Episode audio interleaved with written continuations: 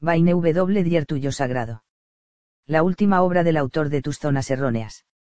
Tuyo Sagrado usted se encuentra atenazado en los límites de su realidad inmediata, acepta las presiones, los ajetreos de esta como si fueran lo natural, la única vida posible. Para usted, para una parte de usted lograr un razonable acomodo a esa realidad estrecha y frustrante es la única meta. Pero existe otra realidad, una realidad más plena y dichosa a la que usted puede acceder, simplemente despertando su otro yo, un yo sublime, hecho con la materia de lo sagrado, y está ahí, debajo de la superficie, presto a ser conocido en cuanto se dominen las claves de una conciencia superior. Reconocer y aceptar la guía de ese yo sagrado le permitirá situarse por encima de las dificultades cotidianas, no para desdeñarlas, sino más bien para abordarlas en sus justas proporciones, además, le permitirá irradiar esa recuperada lucidez, de modo que podrá transmitirla a otros, su yo sagrado le transformará a usted, o mejor dicho, le hará reencontrarse con el núcleo más rico y auténtico de usted mismo, y transformará la sociedad de la que usted forma parte. Esta obra es un canto al espíritu, hoy tan desdeñado y un mensaje de fe en el ser humano en lo que tiene de divino, en su capacidad de trascender los límites de su realidad, en su vocación de moldear la propia existencia, en su rebelión de ser considerado solo materia que debe reproducirse. W. Dier es sobradamente conocido por los lectores de todo el mundo por su obra Tus zonas erróneas, publicada por Grijalbo, muy posiblemente el libro de autoayuda más leído de todos los tiempos. Ha sido profesor de psicología del asesoramiento en la St. John's University de Nueva York y actualmente se dedica a una incansable actividad a través de conferencias, cursos y publicaciones. Además de la obra antes citada, Grijalbo ha publicado de él técnicas efectivas de asesoramiento psicológico, los regalos de X, evite ser utilizado, la felicidad de nuestros hijos, tus zonas mágicas y el camino de la perfección. A mi esposa, Marcelene como la tierra agradece el sol. Durante toda mi vida quise ser alguien, ahora soy por fin alguien. Pero ese alguien no soy yo. Querido lector, imagine esta escena si es tan amable. Dos bebés se encuentran en el útero, confinados en las paredes del seno materno, y mantienen una conversación. Para entendernos, a estos gemelos les llamaremos ego y espíritu. Espíritu le dice a ego, sé que esto va a resultarte difícil de aceptar, pero yo creo de verdad en que hay vida después del nacimiento. Ego responde, no seas ridículo. Mira a tu alrededor. Esto es lo único que hay. ¿Por qué siempre tienes que estar pensando en que hay algo más aparte de esta realidad? Acepta tu destino en la vida. Olvídate de todas esas tonterías de vida después del nacimiento. Espíritu calla durante un rato, pero su voz interior no le permite permanecer en silencio durante más tiempo. Ego, no te enfades, pero tengo algo más que decir. También creo que hay una madre. Una madre. Exclama Ego con una carcajada. ¿Cómo puede ser tan absurdo? Nunca has visto una madre. ¿Por qué no puedes aceptar que esto es lo único que hay? La idea de una madre es descabellada. Aquí no hay nadie más que tú y yo. Esta es tu realidad. Ahora cógete a ese cordón. Vete a tu rincón y deja de ser tan tonto. Créeme, no hay ninguna madre. Espíritu deja, con renuencia, la conversación, pero la inquietud puede con él al cabo de poco. Ego implora, por favor, escucha, no rechaces mi idea. De alguna forma, pienso que esas constantes presiones que sentimos los dos, esos movimientos que a veces nos hacen sentir tan incómodos, esa continua recolocación y ese estrechamiento del entorno que parece producirse a medida que crecemos, nos prepara para un lugar de luz deslumbrante, y lo experimentaremos muy pronto. Ahora sé que estás completamente loco, replica Ego, lo único que has conocido es la oscuridad. Nunca has visto luz. ¿Cómo puedes llegar a tener semejante idea? Esos movimientos y presiones que sientes son tu realidad. Eres un ser individual e independiente. Este es tu viaje. Oscuridad, presiones y una sensación de estrechamiento a tu alrededor constituyen la totalidad de la vida. Tendrás que luchar contra eso mientras vivas. Ahora, aférrate a tu cordón y, por favor, esté quieto. Espíritu se relaja durante un rato, pero al fin no puede contenerse por más tiempo. Ego, tengo una sola cosa más que decir, y luego no volveré a molestarte. Adelante responde Ego, impaciente. Creo que todas estas presiones y toda esta incomodidad no solo van a llevarnos a una nueva luz celestial, sino que cuando eso suceda vamos a encontrarnos con la Madre cara a cara, y conocer un éxtasis que superará todo lo que hemos experimentado hasta ahora. Estás totalmente loco. Ahora sí que estoy convencido.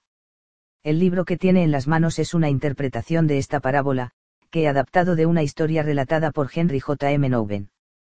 Mi intención es llevarle a esa resplandeciente luz celestial y hacerle conocer la maravilla de que su noble yo triunfe sobre las demandas de su ego, que sobre todo no quiere.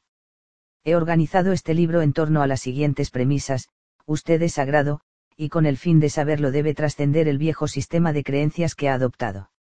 Es un ser divino llamado a conocer su yo más sublime mediante el dominio de las claves de una conciencia superior. Su yo más sublime puede triunfar sobre las identidades de su ego y convertirse en la fuerza dominante de su vida. Puede irradiar esta conciencia más allá de sus propios límites y transmitirla a todos los habitantes de nuestro planeta. Dichas premisas configuran los principios de las cuatro partes en que se divide este libro. Cada capítulo está escrito con el propósito de ayudarle a conocer estos principios. Los antiguos escritos espirituales de la Cábala contienen unas enseñanzas muy pertinentes que me gustaría poner en su conocimiento. En ellos se sugiere que nuestro propósito aquí es ascender de los niveles más bajos de la vida a los planos más altos. Pero con el fin de avanzar hasta el siguiente nivel, debemos caer primero, para adquirir y generar la energía necesaria con que impulsarnos hasta un plano más elevado. Así pues, cada una de las caídas que uno experimenta es realmente una oportunidad para adquirir energía la energía así obtenida proporciona el impulso necesario para elevarse por encima de lo alcanzado. Su yo sagrado sabe que esas caídas son necesarias para el logro de dicha meta. Una caída de mi propia vida me proporcionó la oportunidad de generar la energía necesaria para colocar mi existencia en el nivel espiritual sobre el que estoy ahora escribiendo. No tendría sentido publicar el presente libro si no hubiera vivido la experiencia de trascender mis límites. Estas caídas siempre son de orden divino el que podamos adquirir la energía para pasar a un plano más elevado, y somos capaces de hacerlo, se encuentra por completo en nuestras manos.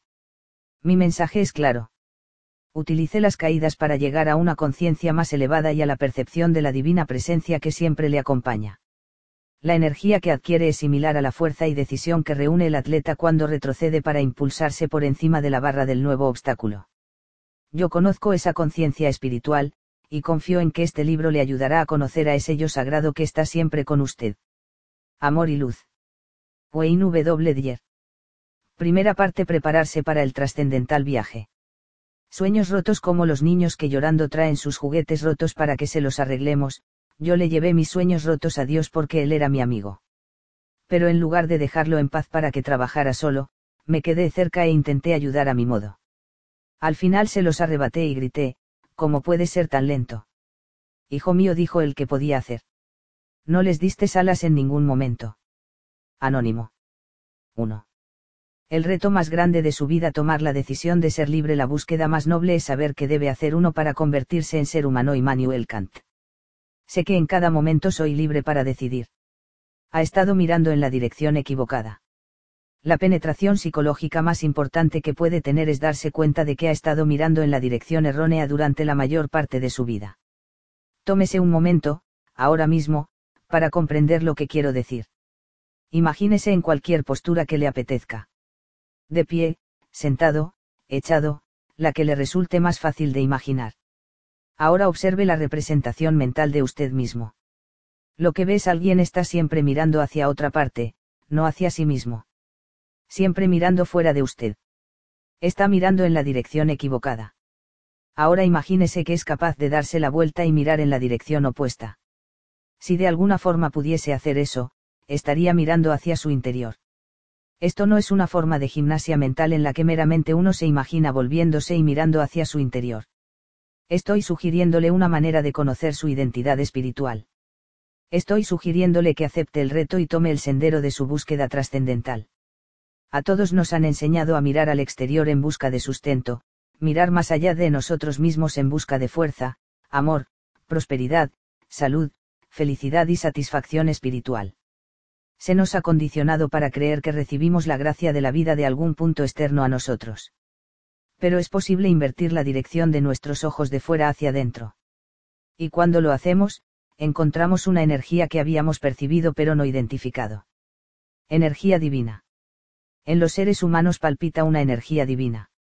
El poder de esta energía impregna todo nuestro ser y nos permite realizar todas las funciones del vasto repertorio de los pensamientos y conductas humanas. En esta energía divina existen dos aspectos. El aspecto externo hace que el corazón lata, los pulmones se hinchen y los sentidos funcionen, en esencia, mantiene vivos nuestros cuerpos.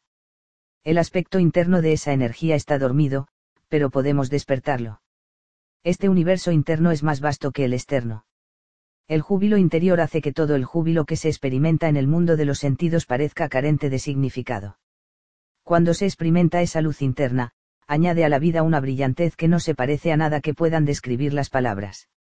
Cuando uno descubre su yo más sublime, experimenta esa energía interior y permite que guíe su vida.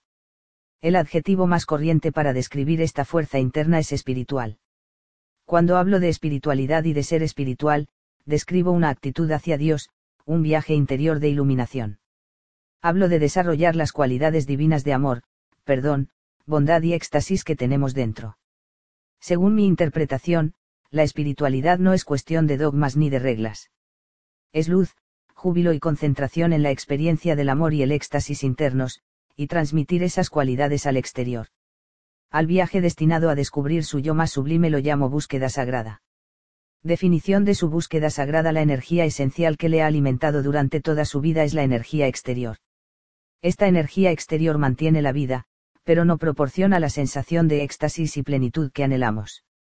En su libro Mystery of the Mind, El misterio de la mente, Svami Muktananda describe la experiencia de la energía divina, un día, esa luz explotará y lo verá todo. Verá que el universo entero existe dentro de ella la luz divina de la conciencia comenzará a inundarle los ojos y entonces la verá donde quiera que mire. Verá su luminosidad en la gente, en los árboles, las rocas y los edificios. Verá la misma conciencia alzándose en cada pensamiento y sentirá que pasa por su mente, a donde quiera que vaya su mente, encontrará su propia conciencia interior, el creador del mundo. Verá que la totalidad del universo está contenida en usted mismo sabrá que todo todas las infinitas formas del mundo no son más que emanaciones de su existencia. Se dará cuenta de que es usted quien se refleja en todas partes, y que es su propio reflejo el que pasa ante sus ojos. Usted tiene dentro de sí este poder de trascendencia sobre la vida dominadas por el ego. Puede darse la vuelta y mirar hacia el interior, descubrir su naturaleza espiritual. Entonces podrá vivir cada uno de sus días, con independencia de lo que pueda estar haciendo, con la sensación de éxtasis que se deriva de hallarse en el sendero de la búsqueda sagrada. Hacer explotar esa luz implica entender quién es uno y qué está haciendo aquí, en esta cosa llamada cuerpo, en este lugar llamado mundo, en este momento de su vida. Una mirada única a su vida. El punto de partida de su búsqueda es entender que el universo y nuestra participación en él no son fortuitos. La inteligencia fluye a través de todo el universo, y ha tenido muchos nombres hace que los planetas giren en sus órbitas, que las galaxias permanezcan en su sitio, que las semillas broten, las flores se abran y que usted, sí, usted, respire, camine y piense. Esta inteligencia invisible está en todas las cosas, en todas partes. No puede cogerla ni verla ni olerla. Pero usted sabe que está ahí. La energía exterior, que controla la materia y el mundo físico, es finita. Esto significa que hay unas cantidades limitadas de oxígeno, hidrógeno y carbono. No hay ningún otro lugar al que ir en busca de más cuando se nos acaben. Todos los elementos físicos, identificados por los científicos y estudiados por los colegiales de todo el planeta, son finitos. Todas las cosas de nuestro mundo visible están hechas de estos elementos que existen en cantidades finitas. Me gusta pensar en lo material como en algo que se renueva permanentemente puesto que tenemos solo una cantidad limitada de este material, tiene que ser constantemente transformado. El hierro que tiene hoy en la sangre, forma parte de toda la reserva de hierro. Es evidente que estaba en otra parte antes de que usted fuese concebido. Hace 15 millones de años podría haber sido parte de un depósito de mena de hierro de Afganistán. Hoy forma parte de la energía no interna que le anima a usted. Y así ocurre con todas las partículas físicas del universo es una reserva finita que se recicla sin parar. Partículas materiales que tienen una forma, regresan a la Tierra y se transforman. Como una partícula de magnesio de una espada que aparece más tarde en el fémur de una pantera. Emily Dickinson escribió un libro de poemas, El Lebrel Solitario, en el que describe este fenómeno. Es mucho más atractivo que cualquier prosa que pueda usar para ilustrar dicho tema. Este polvo callado fue caballeros y damas, y muchachos y muchachas, fue risas, habilidades y canciones, y vestidos y rizos. Este lugar pasivo una elegante mansión veraniega, donde flores y abejas cumplieron con su circuito oriental. Luego cesaron, como estas. El yo físico que podemos ver y tocar está hecho del mismo material del que está hecho todo lo demás. Sin embargo, usted es diferente de las cosas externas a usted mismo. Para comprender esto, considere las cuatro categorías que describen el mundo, mineral, vegetal, animal y humana. Si tomáramos una muestra de cada una de estas categorías, las pulverizáramos y colocáramos el polvo en cuatro recipientes separados para analizarlas, el informe no presentaría ninguna diferencia discernaval. Las muestras mineral, vegetal, animal y humana comprenderían todas las mismas materias primas. Y sin embargo, todas estas muestras difieren entre sí de un modo invisible, que está más allá de lo material. Las diferencias, no obstante, no se encuentran en la conformación física de las cosas. Se hallan en lo que llamaremos conciencia. Cada categoría tiene un nivel distinto de conciencia. Mineral El mundo mineral incluye mucho de lo que ve a su alrededor. Para el ojo que no está alerta son solo cosas que se encuentran por ahí y no hacen nada. Puede mirar una roca y ella no hará nada aunque la contemple eternamente. Así pues, decimos que los minerales, aunque hechos de la misma materia que nosotros, tienen muy poca conciencia. Digo muy poca porque para un científico cuántico, que estudia las cosas en el nivel subatómico y piensa en términos de billones de años luz, los minerales resultan fascinantes. Cuando se los examina a niveles subatómicos están vivos, cambiando de modo interminable. Vegetal El reino vegetal está conformado por los mismos elementos físicos que el mundo mineral, pero tiene un nivel de conciencia muy diferente. La energía vegetal produce, da fruto, crece allá la luz del sol y se protege de los invasores. De alguna forma, la inteligencia organizadora ha tomado los mismos elementos y los ha reunido para crear un producto que tiene más conciencia que los minerales. Animal una vez más, los animales están hechos de los mismos elementos que los minerales y los vegetales, pero su nivel de conciencia es mayor. En ellos vemos apareamiento, planificación de futuro, enseñanza de los jóvenes, emigración y una amplia variedad de otros ejemplos de conciencia superior. La inteligencia organizadora ha tomado los mismos elementos y ha hecho criaturas con niveles de conciencia más altos. Humano también nosotros estamos conformados por los mismos elementos que las otras categorías, pero tenemos niveles de conciencia todavía más elevados.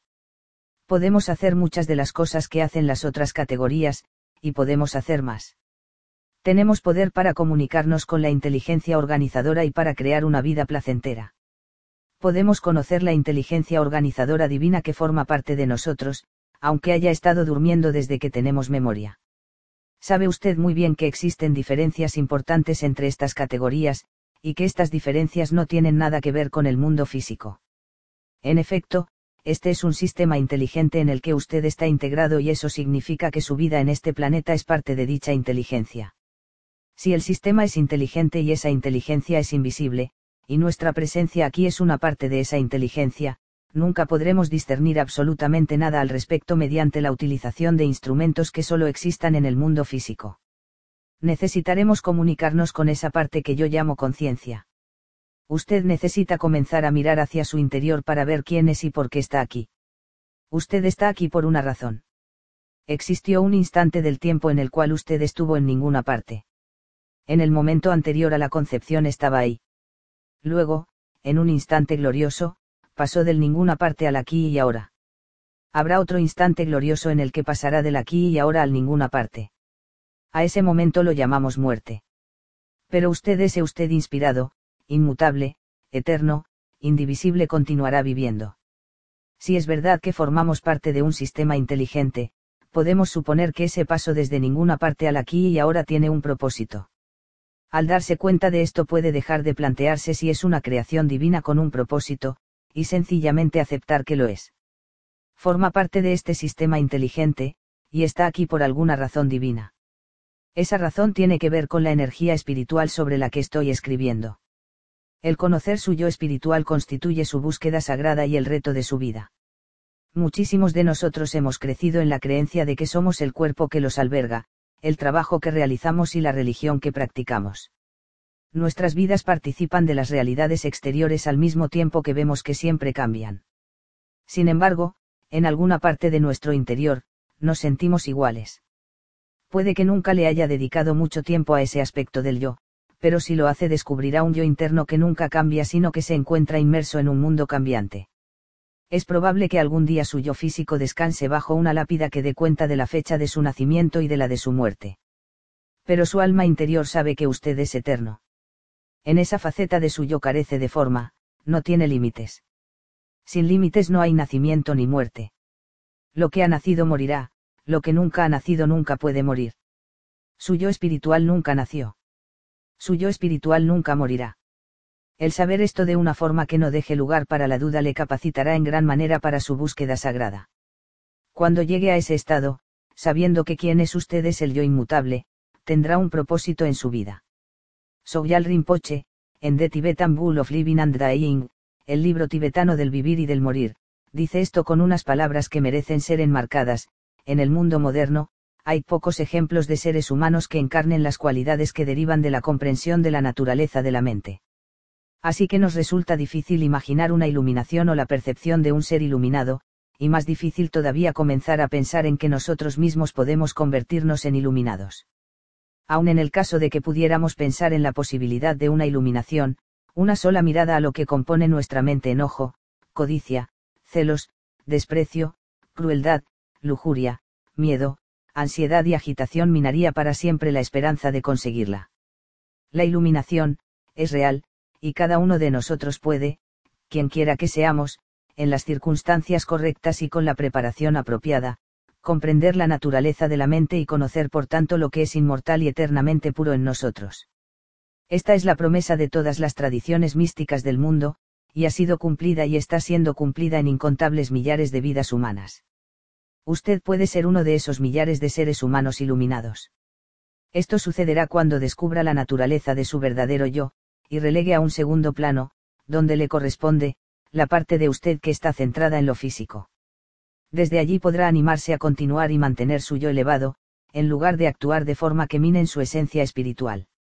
Todo este asunto de la búsqueda sagrada es real, y puede conocerlo, amarlo y atesorarlo. Una vez que lo haga, ya no querrá volver a vivir de ninguna manera que sea inconsecuente con su yo divino e invisible. Usted no es ese nombre, ni esa ocupación, ni ese número de la seguridad social, ni ese cuerpo. Con independencia de su familia, o de la etiqueta que le hayan colgado. En la inteligencia de Dios usted es sagrado, y tiene un propósito para estar aquí. Ese propósito no lo encontrará en el mundo físico. Cuando deje de buscar la satisfacción en el mundo externo, la totalidad de su ser, incluido su mundo material, reflejará su divinidad.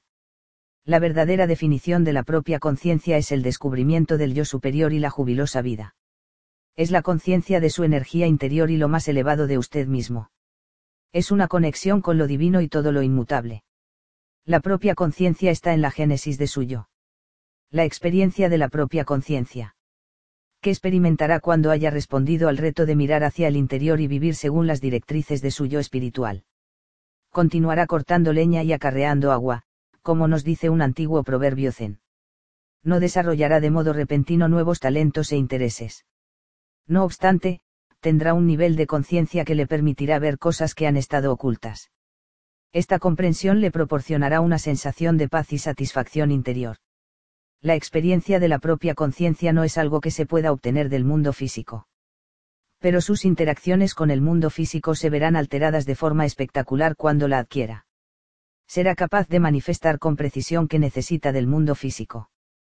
Participará en la creación de lo que su yo interno sabe que es necesario para la búsqueda sagrada. Esta comunicación con su yo interno le llevará a nuevos grados de conciencia superior. Vivirá los siguientes cambios derivados de la conciencia superior, y se convertirán en parte de su vida diaria, uno experimentará e intensificará el significado de la conciencia. Se dará cuenta de que en este sistema inteligente no existen los accidentes. Comprenderá que todo lo presente en su vida tiene algo nuevo que enseñarle. Apreciará a todas las personas y todas las cosas de su vida. Al saber que no existen las coincidencias, comenzará a confiar en esa sensación de que los acontecimientos en apariencia desconectados tienden un significado. Incluso empezará a crear esas situaciones cuando las necesite. Se sentirá ante el destino como un igual, en lugar de una víctima del mismo. 2. Descubrirá la existencia de una fuente universal de energía. Usted tendrá fe en esa fuente universal de energía. Comenzará a ejercitar su capacidad de establecer contacto con esta fuente y a convertirla en parte de su vida cotidiana desarrollará un profundo conocimiento sobre la energía divina y su capacidad para acceder a esa energía. Será incapaz de abrigar ninguna duda acerca de la fuente universal de energía. Comprenderá que todos los seres son parte de ella y que ésta es lo que les anima.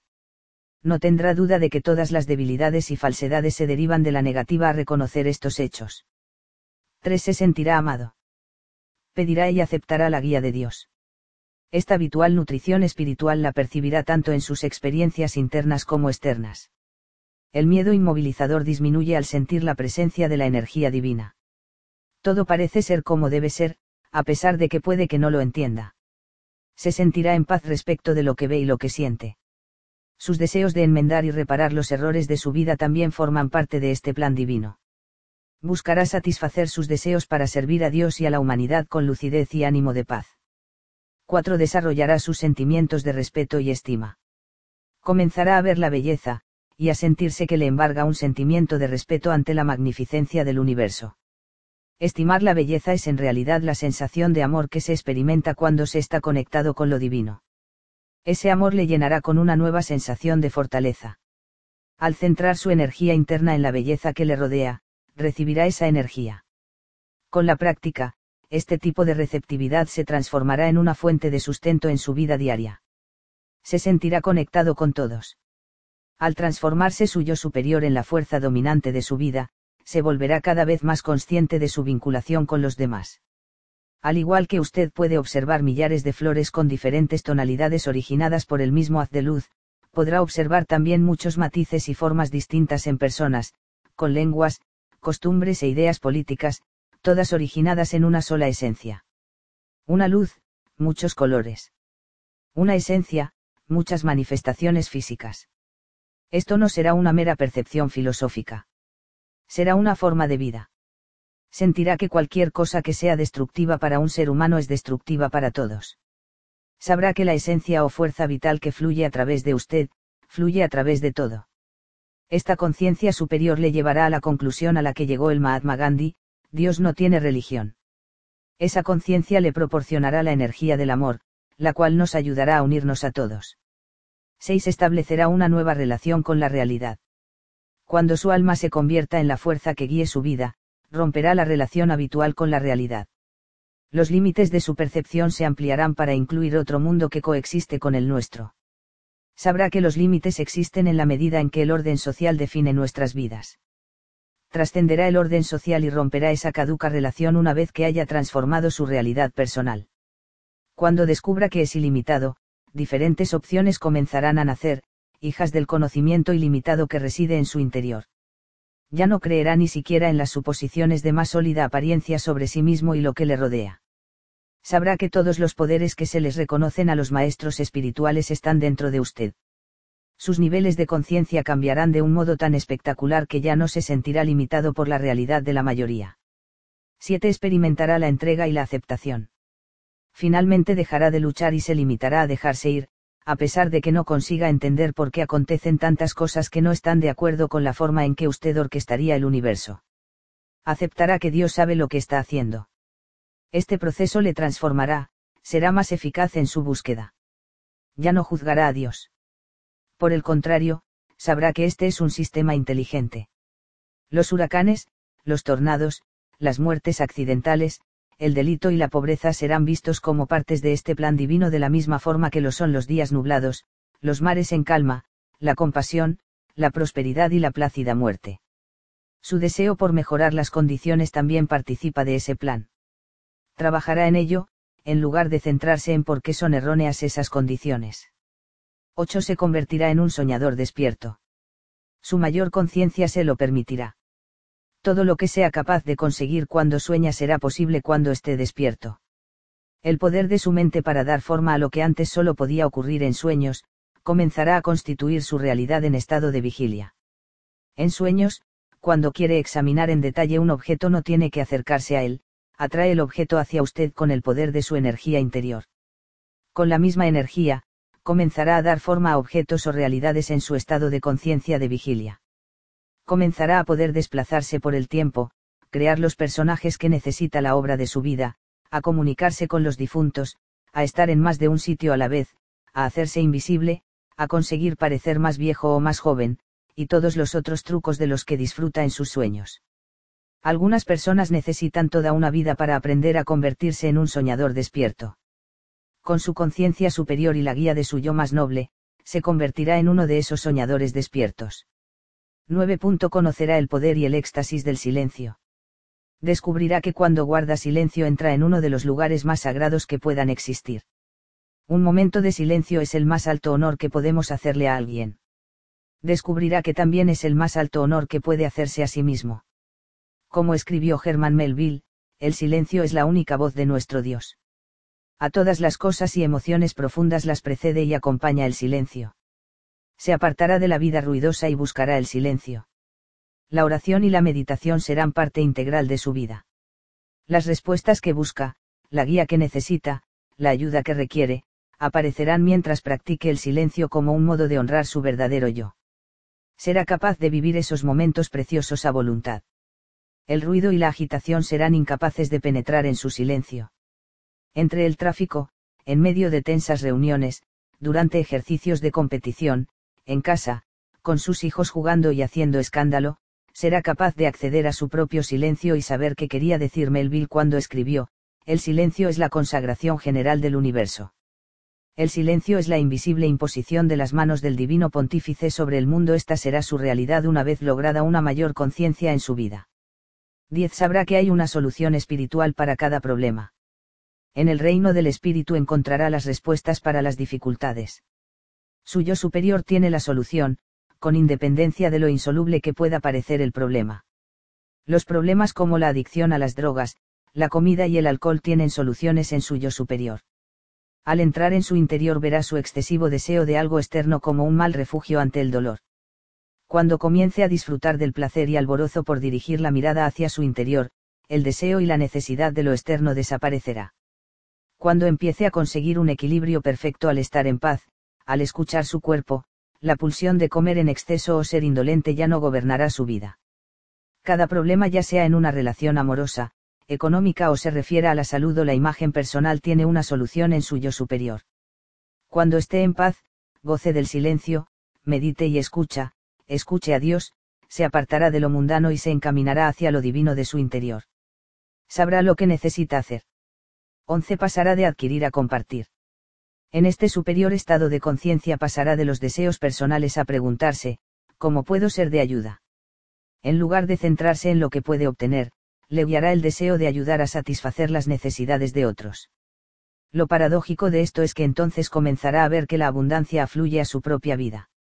Deseará menos y sin embargo se sentirá más satisfecho, apartará la atención de sí mismo y obtendrá placer al ayudar a los otros. Necesitará menos, querrá menos y se sentirá menos atraído por la adquisición y la posesión. Sabrá lo que quiso decir Albert Schweitzer cuando escribió estas palabras, cada hombre tiene que buscar por sus propios medios que su propio yo sea más noble, y para darse cuenta de cuál es su verdadero y propio valor. Tiene que dedicarle un poco de tiempo a sus semejantes. Aunque sea poca cosa, présteles ayuda, y algo por ellos, algo por lo que no recibirá más que el privilegio de hacerlo. Porque recuerde, usted no vive solo en el mundo. También están aquí sus hermanos. 12. Vivirá de manera auténtica. Ya no tendrá ninguna dificultad para ser usted mismo. Sabrá que una existencia vivida de modo auténtico conduce al verdad universal y a una superior conciencia. Se aceptará al saber que cualesquiera que sean sus actos en el pasado, incluso los que puedan haber sido destructivos e inmorales, fueron una parte de quien era en esa época y contenían grandes lecciones será capaz de decir con convicción, soy lo que soy. Mientras que a algunas de las personas que están cerca de usted esto podría resultarles difícil de aceptar, ya no será capaz de actuar en contra de sus ideas. Cada vez le resultará más fácil escuchar sin estar a la defensiva, porque su conocimiento interior será grande y satisfactorio. Vivirá su existencia de forma auténtica, cumplirá el objetivo que tenía para estar aquí, sabiendo que la vida pone exámenes y aprendiendo de aquellos que suspendió. Su autenticidad se basará en el descubrimiento de que no puede emular a otras personas, y a pesar de eso ser sincero consigo mismo y con Dios. 13. La alegría será su estado natural. Accederá a un conocimiento interno plácido, como un tibio fluido que corre por dentro de usted. Descubrirá que la alegría es un estado natural y que puede alcanzarse sin recurrir a sustancias. La alegría es un estado de gracia, y un estado de autosuficiencia. Es una conexión con Dios, una conexión con la verdad universal. La alegría, el contento, le proporciona la sensación de tener un propósito. 14. Enjuiciará menos y será más magnánimo. La conciencia superior anulará sus tendencias enjuiciadoras. Comenzará a ver que juzgar a los demás no los define a ellos, sino que le define a usted. En consecuencia, se sentirá menos inclinado a juzgar a las personas o las cosas. Aceptará que los otros recorren su propio sendero aquello de ellos que antes le irritaba, se convertirá en el reflejo de una parte de usted mismo. Como lo expresó Carl Jung, todo lo que nos irrita de los demás puede conducirnos a un entendimiento de nosotros mismos. Será capaz de verlo todo de esta forma no enjuiciadora. Aprenderá lecciones por las que se sentirá agradecido. Por eso, le resultará bastante fácil reconciliarse con el perdón. Sabrá que aquello percibido como erróneo eran divinamente correcto la ausencia de crítica y la capacidad para perdonar aportarán una nueva serenidad a su vida. También comenzará a perdonarse a sí mismo. Verá los errores como lecciones. Esto le liberará a hacerse reproches a sí mismo. Ha tomado la decisión de ser libre. Tomar la decisión de ser libre. Los elementos de la conciencia superior descritos en los 14 ejemplos que acaba de leer son aspectos de la libertad personal. Y le corresponde a usted escogerlos la dificultad reside en que la conciencia humana es como una casa enorme con muchas habitaciones. Cuando nacemos, es como si llegáramos a una de las habitaciones de la conciencia y viviéramos allí hasta que morimos. A veces intentamos acceder al resto de la casa empujando la puerta sin éxito. Para abrir con éxito la puerta que conduce a la conciencia superior debemos abrirla hacia adentro. Cuando uno se da cuenta de que no tiene por qué estar encerrado en una habitación de la conciencia, se enfrenta a la decisión de tomar una dirección diferente. Y es en ese momento cuando toma la decisión de ser libre. La libertad es la capacidad para abandonar la única habitación de la conciencia en la que uno nació. En esa habitación se aprende cuáles son los límites de la vida. Fuera de esa habitación se aprende que la vida cuenta con posibilidades ilimitadas.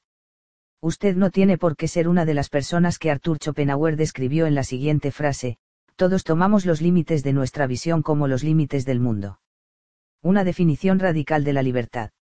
Mi proyecto de escribir sobre la libertad recibió un firme impulso cuando mi familia y yo vivimos una aventura a lomos de un caballo hace unos años, en Maui, una isla del archipiélago de Hawái. Para mí, la experiencia fue una coincidencia significativa. He aprendido a reconocer y honrar dichas experiencias. Me ayudan enormemente a tener un propósito en la vida. Aventura a lomos de un caballo es el nombre que Frank Levinson, con su amiga Ambar, le ha dado a la odisea espiritual que dirigen en una región apartada de Maui. Mi familia y yo tuvimos la oportunidad de pasar un día a lomos de un caballo en la hermosa casita que Frank tiene allí. Les dije a Ambar y Frank que planeaba escribir un libro sobre cómo ponerse en contacto con la parte espiritual de nosotros mismos, y permitir que quien gobernara fuese el lado humanitario. Ambar dijo, en ese caso, escribirás sobre la libertad. Lee el libro de Florinda Daanar. Entró en el dormitorio y volvió a salir con un ejemplar de Beinin Dreaming, Vivir en Sueños, e insistió en que me lo llevara y me quedara con él. Yo ya lo he terminado, dijo ella, y he estado esperando a que llegara la persona indicada para leerlo. Quiero que te lo quedes como regalo. Mientras íbamos en coche hacia el otro extremo de la isla, le dije a mi esposa, Marcelene, tengo la impresión de que leer este libro será un acontecimiento que cambiará mi vida. Y, desde luego, me puso justo en el sendero que estaba buscando. He aquí la definición de libertad de Florinda Daanar, ¿cuánto cuesta la libertad? La libertad te costará la máscara que llevas puesta, dijo ella, la máscara que te hace sentir tan cómodo y tanto cuesta desechar, no porque se te adapte muy bien, sino porque la has llevado durante mucho tiempo. Ella dejó de pasearse y se detuvo ante la mesa de cartas. ¿Sabes qué es la libertad? Preguntó retóricamente. La libertad es la total ausencia de preocupación por ti mismo, continuó al tiempo que se sentaba junto a mí, sobre la cama. Y la mejor manera de dejar de preocuparte por ti mismo es preocuparte por otros. Puede imaginarse vivir todo un día sin pensar en usted mismo. Sin que nada le ofenda, sin que nada le trastorne, sin que nada le enoje. Es posible ver el mundo como es. Es posible despreocuparse de sí mismo en esa situación. Sería entonces capaz de tender la mano para ayudar a otros, de vivir, trabajar y proveer, sin preocuparse de lo que recibirá a cambio. Solo trate de imaginarse que no piensa en usted mismo ni una sola vez en todo el día, sin preguntarse ni una sola vez por qué no le aprecian lo bastante, por qué no es lo bastante rico, por qué no le tratan con la suficiente justicia. Solo advierta que los otros hacen lo que hacen, sin compararse con ellos. Entregue algo de sí mismo y no pida ni espere nada a cambio. Simplemente viva. Es libre. He aquí los párrafos finales del maravilloso libro de Daanar, Florinda me había dicho que la libertad es una absoluta ausencia de preocupación por uno mismo, una falta de preocupación que se logra cuando la mayor parte de la energía apresada dentro de nosotros es puesta en libertad. Había dicho que esta energía solo se libera cuando ponemos límites al elevado concepto que tenemos de nosotros mismos, de nuestra importancia, una importancia que sentimos que no debe ser violada ni objeto de burlas. El precio de la libertad es muy alto. La libertad solo puede alcanzarse cuando se sueña sin esperanza, cuando está dispuesto a perderlo todo, incluso los sueños. Para algunos de nosotros, el soñar sin esperanza, el luchar sin ninguna meta en mente, es la única manera de mantenernos a la altura de la libertad. La libertad, si se la define como ausencia de cadenas, existe para muchos. Pero si libertad significa librarse de aquello que nos constriñe la conciencia diaria, si la libertad significa tener visiones ilimitadas, si la libertad significa crear milagros y vivir en una dimensión espiritual radicalmente nueva, entonces la libertad existe para muy pocos. Si puede olvidarse de la idea de su propia importancia sin derribar su propia estima, está escogiendo el tipo de libertad que Florinda Daanar me ayudó a ver. También sabrá lo que quería decir Janis Joplin cuando cantaba, libertad no es más que otra palabra para decir que no hay nada que perder. Cuando no se tiene nada que perder, se es libre por completo, y cuando no preocupa la propia importancia, se tiene libertad. Se tiene un propósito, se vive en júbilo, y uno espera que el mundo sea un lugar divino donde amar a los otros. En realidad está creando de nuevo su mundo con su recién hallada libertad. Y a uno ya no le obsesiona obtener el crédito de nadie. Su papel en el proceso de creación. En los últimos años se han escrito centenares de libros sobre la mecánica de la creación. Mi favorito es Quantum Consciousness, Conciencia Cuántica, de Stephen Balinsky. Este libro ofrece un punto de vista comprensible sobre cómo se crea el universo. Le insto a leer el libro del Dr. Balinsky, y poner una particular atención en el ejercicio que recomienda para entender la mecánica de la creación. Lo siguiente es una descripción elemental de cómo se crea todo lo presente en el universo, lo cual le ayudará en su búsqueda sagrada. La totalidad del universo está hecho de energía, cuya mejor descripción de esta energía es aquella que la representa como una onda. A las partículas más diminutas que conocemos las llamamos partículas subatómicas. Sin embargo, no están hechas de materia, son energía. Estas partículas son tan diminutas que el único medio por el que sabemos de su existencia es por el rastro que dejan en los aceleradores de partícula. Las partículas parecen existir solo cuando las observamos. Solo cuando se toma la decisión de ver una partícula, la onda de energía se convierte en una entidad concreta. La atención dirigida hacia esa energía reconocible como una onda es lo que crea la realidad que llamamos partícula o sólido, o mundo físico. Balinsky escribe, el observador es el creador de la partícula barra masa del universo. Esto significa que la manera en que experimentamos subjetivamente los acontecimientos, interacciones, y nuestro yo interno viene creada por el observador, por nosotros. Piense en esto mientras considera su búsqueda. Aquello sobre lo que su atención se centre, aquello será lo que creará. Yo no puedo entender cómo dichas partículas invisibles funcionan en el plano cuántico, pero creo que estas pruebas científicas nos ofrecen formidables pistas sobre los efectos y poder de nuestra atención conscientemente dirigida. Abrazar de manera consciente la plenitud de Dios en todo lo que uno ve y hace, y centrar la atención en lo que se quiere conseguir, es el secreto del mecanismo de la creación. Cuando uno opera desde su yo superior, está al mando. Se convierte en un CEO creador con Dios de todas las realidades de su vida. En The Tao of Physics, el Tao de la física, Fritjof Capra escribe, si los útiles de la medición se modifican, las propiedades de la partícula cambiarán. Esto significa que cuando uno centra su atención en algo y se convierte en el observador, el acto de observar afecta a la creación. Pero si modifica su modelo de observar y barra aparta la atención, también la creación se verá afectada. La creación de cualquier cosa en el universo físico está determinada por el tipo de atención que uno le dedica. Aparte al observador, la atención, y alterará la creación. La forma en que una onda se hace sólida e independiente es mediante la atención consciente del observador. Este es el valor de aprender a mirar hacia el propio interior y centrar la atención en lo que uno quiere crear. Las partículas subatómicas existen o desaparecen dependiendo del observador. La experiencia interna de mantener su yo superior centrado en el objeto de su deseo constituye el proceso de creación de su vida. O como lo describe Gary Zukaven de Dancing Uli Masters, los maestros danzantes Uli lo que hay ahí fuera al parecer depende, en un riguroso sentido matemático así como filosófico, de lo que nosotros decidimos aquí dentro. La física moderna nos dice que un observador no puede observar sin alterar lo que ve. Usted puede decidir lo que hay aquí dentro por el sistema de volver la vista en una dirección nueva. Ha de saber que lo que está observando y a lo que está dedicando su atención en el interior, afectará a lo que suceda en el exterior. Creará un mundo de alborozo y conciencia espiritual si es allí donde decide concentrar su atención. Todo esto tiene por significado poner en su conocimiento que la mecánica del universo y de su búsqueda son un mismo proceso. Hasta ahora he descrito la búsqueda sagrada y lo que sentirá cuando le haya dado la vuelta a su vida. El apartado siguiente ofrece sugerencias para la práctica diaria. Estos ejercicios le ayudarán en el proceso de cambiar su mirada. Sugerencias para aceptar el reto de libertad.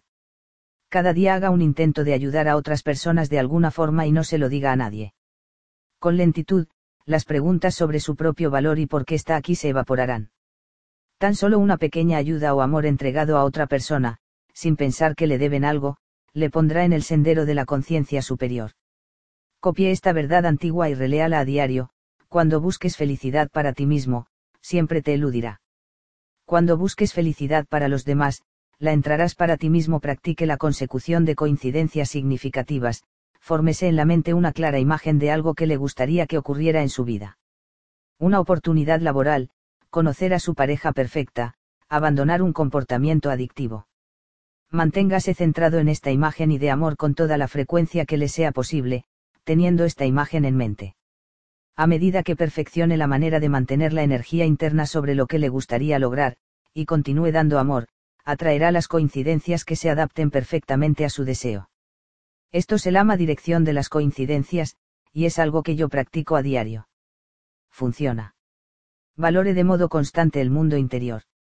Comience a reparar en sus pensamientos y recuerde que el sencillo acto de pensar es una prueba de que hay una energía invisible que fluye a través de usted todo el tiempo. Perciba a su pensador, es decir, el yo invisible que está detrás de sus pensamientos. Busque conocer al que sabe, la inteligencia invisible que reside detrás de lo que llamamos conocimiento. Lo conocido está siempre en movimiento, cambia y no tiene ningún lugar de asiento. Es el que sabe, el inmutable y eterno. Con esta conciencia comenzará a conocer su divinidad. Fuera de esta conciencia será capaz de dar forma al mundo que desea. Mantenga conversaciones con Dios. En lugar de pedirle favores, afirme su voluntad de utilizar toda su fuerza interior para crear soluciones pida la fuerza y esté dispuesto a realizar lo que sea necesario. Saber que se es capaz de acceder a la guía divina requiere algo más que una práctica semanal. Dichas experiencias de saber provienen del interior y nunca puede dudarse de ellas. Hacerlo trastoca la existencia. Tómese tiempo para apreciar la belleza. Cuando contemple un pájaro, una flor, una puesta de sol, una madre que amamanta a su hijo, un anciano o un autobús escolar, ábrales el corazón permita que el amor circule desde usted hasta ellos y sienta cómo le es devuelto. Cuanto más practique el recibir amor del entorno, más energía tendrá. Hay energía en todas las cosas y seres. La forma en que recibe esta energía invisible es mediante la apreciación de la belleza y la maravilla de nuestro universo. Con la práctica, será capaz de enviar al exterior el amor que recibe mediante el sencillo acto de apreciar la belleza. Inténtelo. Intente apartar a todos los enemigos de sus pensamientos. La misma inteligencia que fluye a través de usted fluye a través de todos los seres humanos. Olvídese de las cosas que los intereses creados quieren que crea. Todos somos uno, cada uno, una célula de ese cuerpo llamado humanidad. Cuando se tiene esta mentalidad universal, la persona se ve libre del odio que divide a la humanidad, y es incapaz de participar en la violencia. El acto de herir a otro, con palabras o armas, es un acto de separación. Cuando uno sabe que está conectado con todo, no puede ni imaginar que golpea a otros, mucho menos sentir odio por pretendidos enemigos. La respuesta a nuestro problemas de violencia se halla en el reino espiritual. Piense en usted mismo como alguien sin limitaciones y establezca una nueva relación con la realidad. Imagínese capaz de conseguir cualquier cosa que su mente pueda representarse. Sueñe que vuela, que cambia de forma, que desaparece y reaparece, y cualquier cosa que le resulte atractiva. Establezca una nueva relación con la realidad que solo dependa de lo que usted quiera ser. Despójese de todo lo que le han dicho que es imposible o irreal, y establezca con Dios lo que es posible para usted. Examine todas las dudas que tiene sobre los milagros y quienes los obran, y reemplace esas dudas por una postura abierta. Su meta es tener una relación muy personal con la realidad. Abandónese. Esto implica un acto del corazón. El acto de entrega tiene lugar en un momento, deje atrás sus conflictos con lo que es y lo que puede ser, y abandónese. Deje de preguntarse, ¿por qué yo? Acepte el hecho de que su cuerpo morirá y que usted es eterno. Fúndase con este concepto cuando alguien muera, y deje de decirse que su muerte no debería haber sucedido de la forma en que sucedió. Puede abandonarse y aceptar, y también puede llorar. Repare en cualquier diálogo interno repetitivo sobre los horrores y tragedias del mundo. Abandónese y despójese de él. Esto no significa que vaya a regocijarse con el sufrimiento de los demás. Significa que no centrará su energía interna en el sufrimiento. Lo cual le hará sentirse más dispuesto a eliminar el sufrimiento de los demás. Cada día mueren millones de personas, y millones más aparecen en este planeta. Es una obra de constantes entradas y mutis. Todas sus opiniones sobre cómo debería suceder no son más que nociones que uno tiene de cómo Dios debería dirigir esta obra. Pero todo es perfecto, incluso la parte que le desagrada o juzga negativa. Abandónese y tenga presente que también usted es uno de esos personajes que han hecho su entrada y acabarán haciendo un mutis. Pero tenga también presente que es eterno, y que esta es su más cierta realidad. Abandónese. Solo requiere un instante. Sueñe despierto. Eso es. Recuerde que no tiene por qué irse a dormir para poder soñar. Concédase momentos para soñar sin dormir. Permita que su mente cree todo lo que puede crear cuando sueña dormido. Mediante la práctica de este ejercicio llegará un día en que no será capaz de distinguir entre sus sueños de vigilia y sus sueños nocturnos. Este es un lugar maravilloso, porque le proporciona la oportunidad de crear mentalmente el marco de su experiencia vital. Soñar despierto puede hacerse sentir ilimitado. Lo hacía de niño y le etiquetaban de soñador. Pero aquellos fueron momentos maravillosos. Cuando se libera de los límites autoimpuestos que experimenta en la conciencia de vigilia, entra en el mundo del espíritu. Es ahí donde llega a conocer su yo superior, a experimenta a Dios. Es ahí donde puede mantener conversaciones con esas personas, importantes en su vida, que ya han fallecido. Es ahí donde puede recibir guía y la confirmación de su esencia inmortal. Tómese cada día un tiempo para el silencio. Podría ser una forma de meditación, pero si prefiere no hacerlo, simplemente permítase algunos momentos de silencio. Viva su silencio durante al menos 30 minutos diarios. Cuando estamos enamorados, solemos decir que nos faltan las palabras. Usted está buscando ese amor divino interior como parte de su búsqueda sagrada, así como concédase tiempo para guardar silencio. Cuando sentimos asombro ante algo decimos, me faltan las palabras. Esto es un indicio de valor de silencio. Encontrará a Dios cuando permita que la parte espiritual de su conciencia domine su vida. Abandone el ruido, las precipitaciones y el bullicio de su vida durante solo 30 minutos al día, y se convertirá en un momento que apreciará como un tesoro. Imagine una solución espiritual para su problema. Piense en el problema más grave con que se enfrenta hoy. Escríbalo. Ahora repase todos sus pasados intentos de solventar esta dificultad. Verá que la práctica total de los esfuerzos que ha realizado para corregir ese problema estaban centrados en el mundo exterior. Ahora intente un enfoque por completo distinto, primero repare en la parte emocional del problema que le inquieta, la tristeza, el enojo, el dolor, el miedo. Luego tome la decisión de que esta emoción es negativa e indeseable para su vida. Ahora repare en la sensación que le produce esta experiencia interna. Está fijando su conciencia interna en lo negativo de la emoción que despierta el problema. Solo dese cuenta de ello. Ahora, quítele la etiqueta de negativa a la emoción y limítese a aceptarla como lo que es ni mala ni buena, solo una emoción. En lugar de etiquetarla, mírela como energía, obsérvela como tal. Esta es una forma espiritual de abordar la solución de su problema. Se ha convertido en observador. Está considerando la emoción relativa a su problema como simple energía. Antes de que pase mucho tiempo, verá desaparecer las emociones.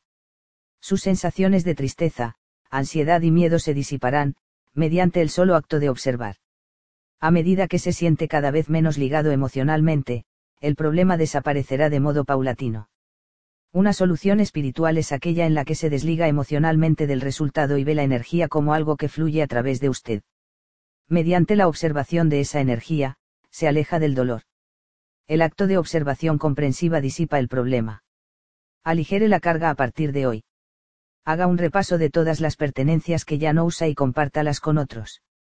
Puede hacerlo con todo lo que posee.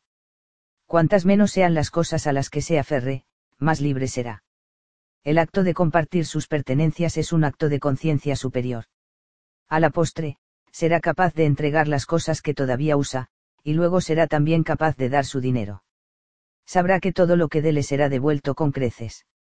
Recuerde la máxima, muchísimas personas desprecian el dinero, pero pocas saben darlo.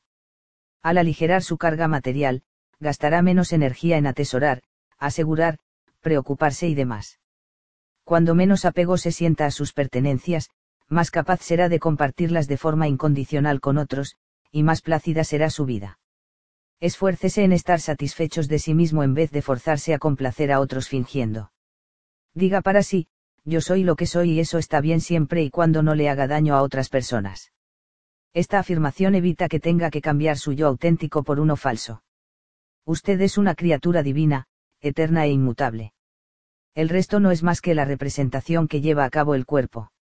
Sé ir fiel a su yo invisible. Hágalo en silencio y sin alaracas, pero hágalo. Su comportamiento, más que sus palabras, le enseñará a la gente que no está dispuesto a ser algo que no es no hay necesidad de hacer aspavientos. Un encogimiento de hombros, o un apartarse de las situaciones comprometidas, o una declaración firme, suelen bastar. Tenga claro sus tendencias internas y no será agresivo cuando su inclinación sea estar sereno, ni atlético cuando sabe que no es lo suyo, ni homosexual cuando su guía interior le dice lo contrario. Esto significa estar dispuesto a confiar en su yo interno y a tenerse a esa guía interna ante las presiones de los demás dirija su atención hacia lo que le complace. Por ejemplo, si tiende a imaginar desastres, cambie esta costumbre por la contraria. Recuerde que aquello en lo que piensa acaba tomando forma.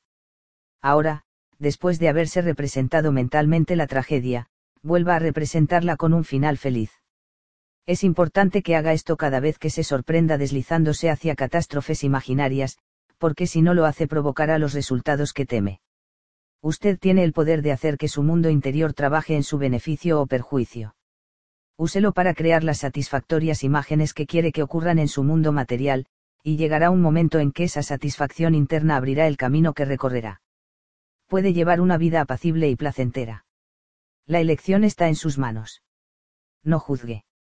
Si ve a alguien que es muy diferente de usted en apariencia física, edad o posición económica, utilice su mente para transmitirle amor y no censuras, si de modo instantáneo, por la fuerza de la costumbre, hace un juicio, reconozca que acaba de hacerlo, y luego transmítale a la persona su amor incondicional durante un segundo.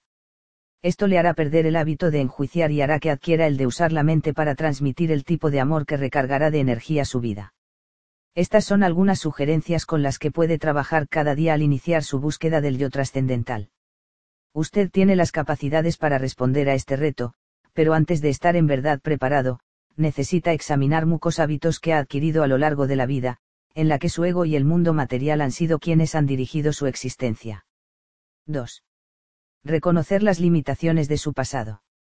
Hacemos todo lo posible por desmentir el hecho, pero continúa siendo un hecho, el hombre es tan divino como la naturaleza, tan infinito como el vacío. Aldous Huxley. Por mucho que proteste, soy responsable de todo lo que sucede en mi vida. En los años siguientes a su llegada desde la nada al aquí y ahora, le enseñaron muchas creencias sobre lo que era capaz de hacer y lo que le resultaba imposible realizar. También aprendió de los demás sus creencias respecto de la religión, educación, amor y quiénes eran sus enemigos. La influencia de esas personas que le cuidaron en los primeros tiempos conformaron su elección de amigos y maestros. La persona que es en la actualidad es sobre todo resultado de sus interacciones con los adultos del entorno en que creció. La prueba científica presentada en el primer capítulo, referente a cómo la partícula se ve modificada por la energía del observador, es también aplicable en este caso usted se configuró a partir de la energía de sus primeros menores. La partícula que se convirtió en usted se formó a partir de la interacción cuántica de los observadores de su crecimiento.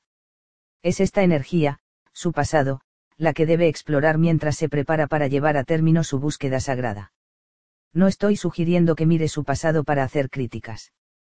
De hecho, le insto a no recordarlo como bueno o malo. Simplemente sucedió tenga presente lo que ha leído en el primer capítulo y el tema en el que hice hincapié a lo largo de tus zonas mágicas. Esta realidad global que compartimos es un sistema dotado de inteligencia y un universo divino. Todo lo que ocurre es parte del desarrollo de esa inteligencia. Una parte de ese desarrollo es ahora su deseo de una conciencia superior. Publicado por Grijalvo. N. Delate. Así pues, ha llegado el momento de deshacerse de las creencias que le han servido bien pero que ahora le impiden avanzar. El proceso de despojarse de esas creencias es fácil de entender si puede representarse la vida como exámenes que debe pasar. Del mismo modo en que se nos exige que superemos exámenes durante nuestra experiencia escolar, se nos pide que pasemos exámenes en la escuela de la vida. Si los aprobamos, avanzamos hasta el nivel siguiente, y luego nos examinamos de ese nuevo nivel durante nuestra estancia en el aquí y ahora. Si no los aprobamos, repetimos curso y continuamos en ese nivel hasta haber aprendido la lección. Muchos años, incluso toda una vida, pueden consumirse repitiendo una sola lección con el fin de aprobar el examen espiritual. Podríamos encontrarnos repitiendo los mismos comportamientos de modo agotador y deprimente, una y otra vez, sin aprender la lección que la vida trata de enseñarnos. Podría encontrarse yendo de una mala relación a otra, incluso buscando a la misma persona cada vez aunque con un cuerpo diferente. Una y otra vez podría encontrarse que está siendo dominado, no apreciado, o tratado con indiferencia por una pareja desconsiderada. Tal vez continúa en una ocupación repitiendo las pautas de comportamiento de experiencias laborales que antes fueron insatisfactorias. Podría contraer continuamente el mismo tipo de gérmenes y repetir pautas de enfermedades. Las personas que emprenden con éxito el sendero espiritual viven existencias que aman y se sienten productivas porque se dan cuenta de que las pautas de vida están tratando de decirles algo. Comprenden que esas situaciones son las pruebas, los exámenes, de la vida. Las mismas reacciones, las respuestas que han dado antes no obtendrán resultados diferentes. Al reaccionar de modo distinto, lo que han hecho es decidirse a superar las pruebas, los exámenes para avanzar hasta el siguiente nivel de esta carrera de la vida, tiene que superar las pruebas que surgen por el camino. Avanzar hasta el nivel siguiente.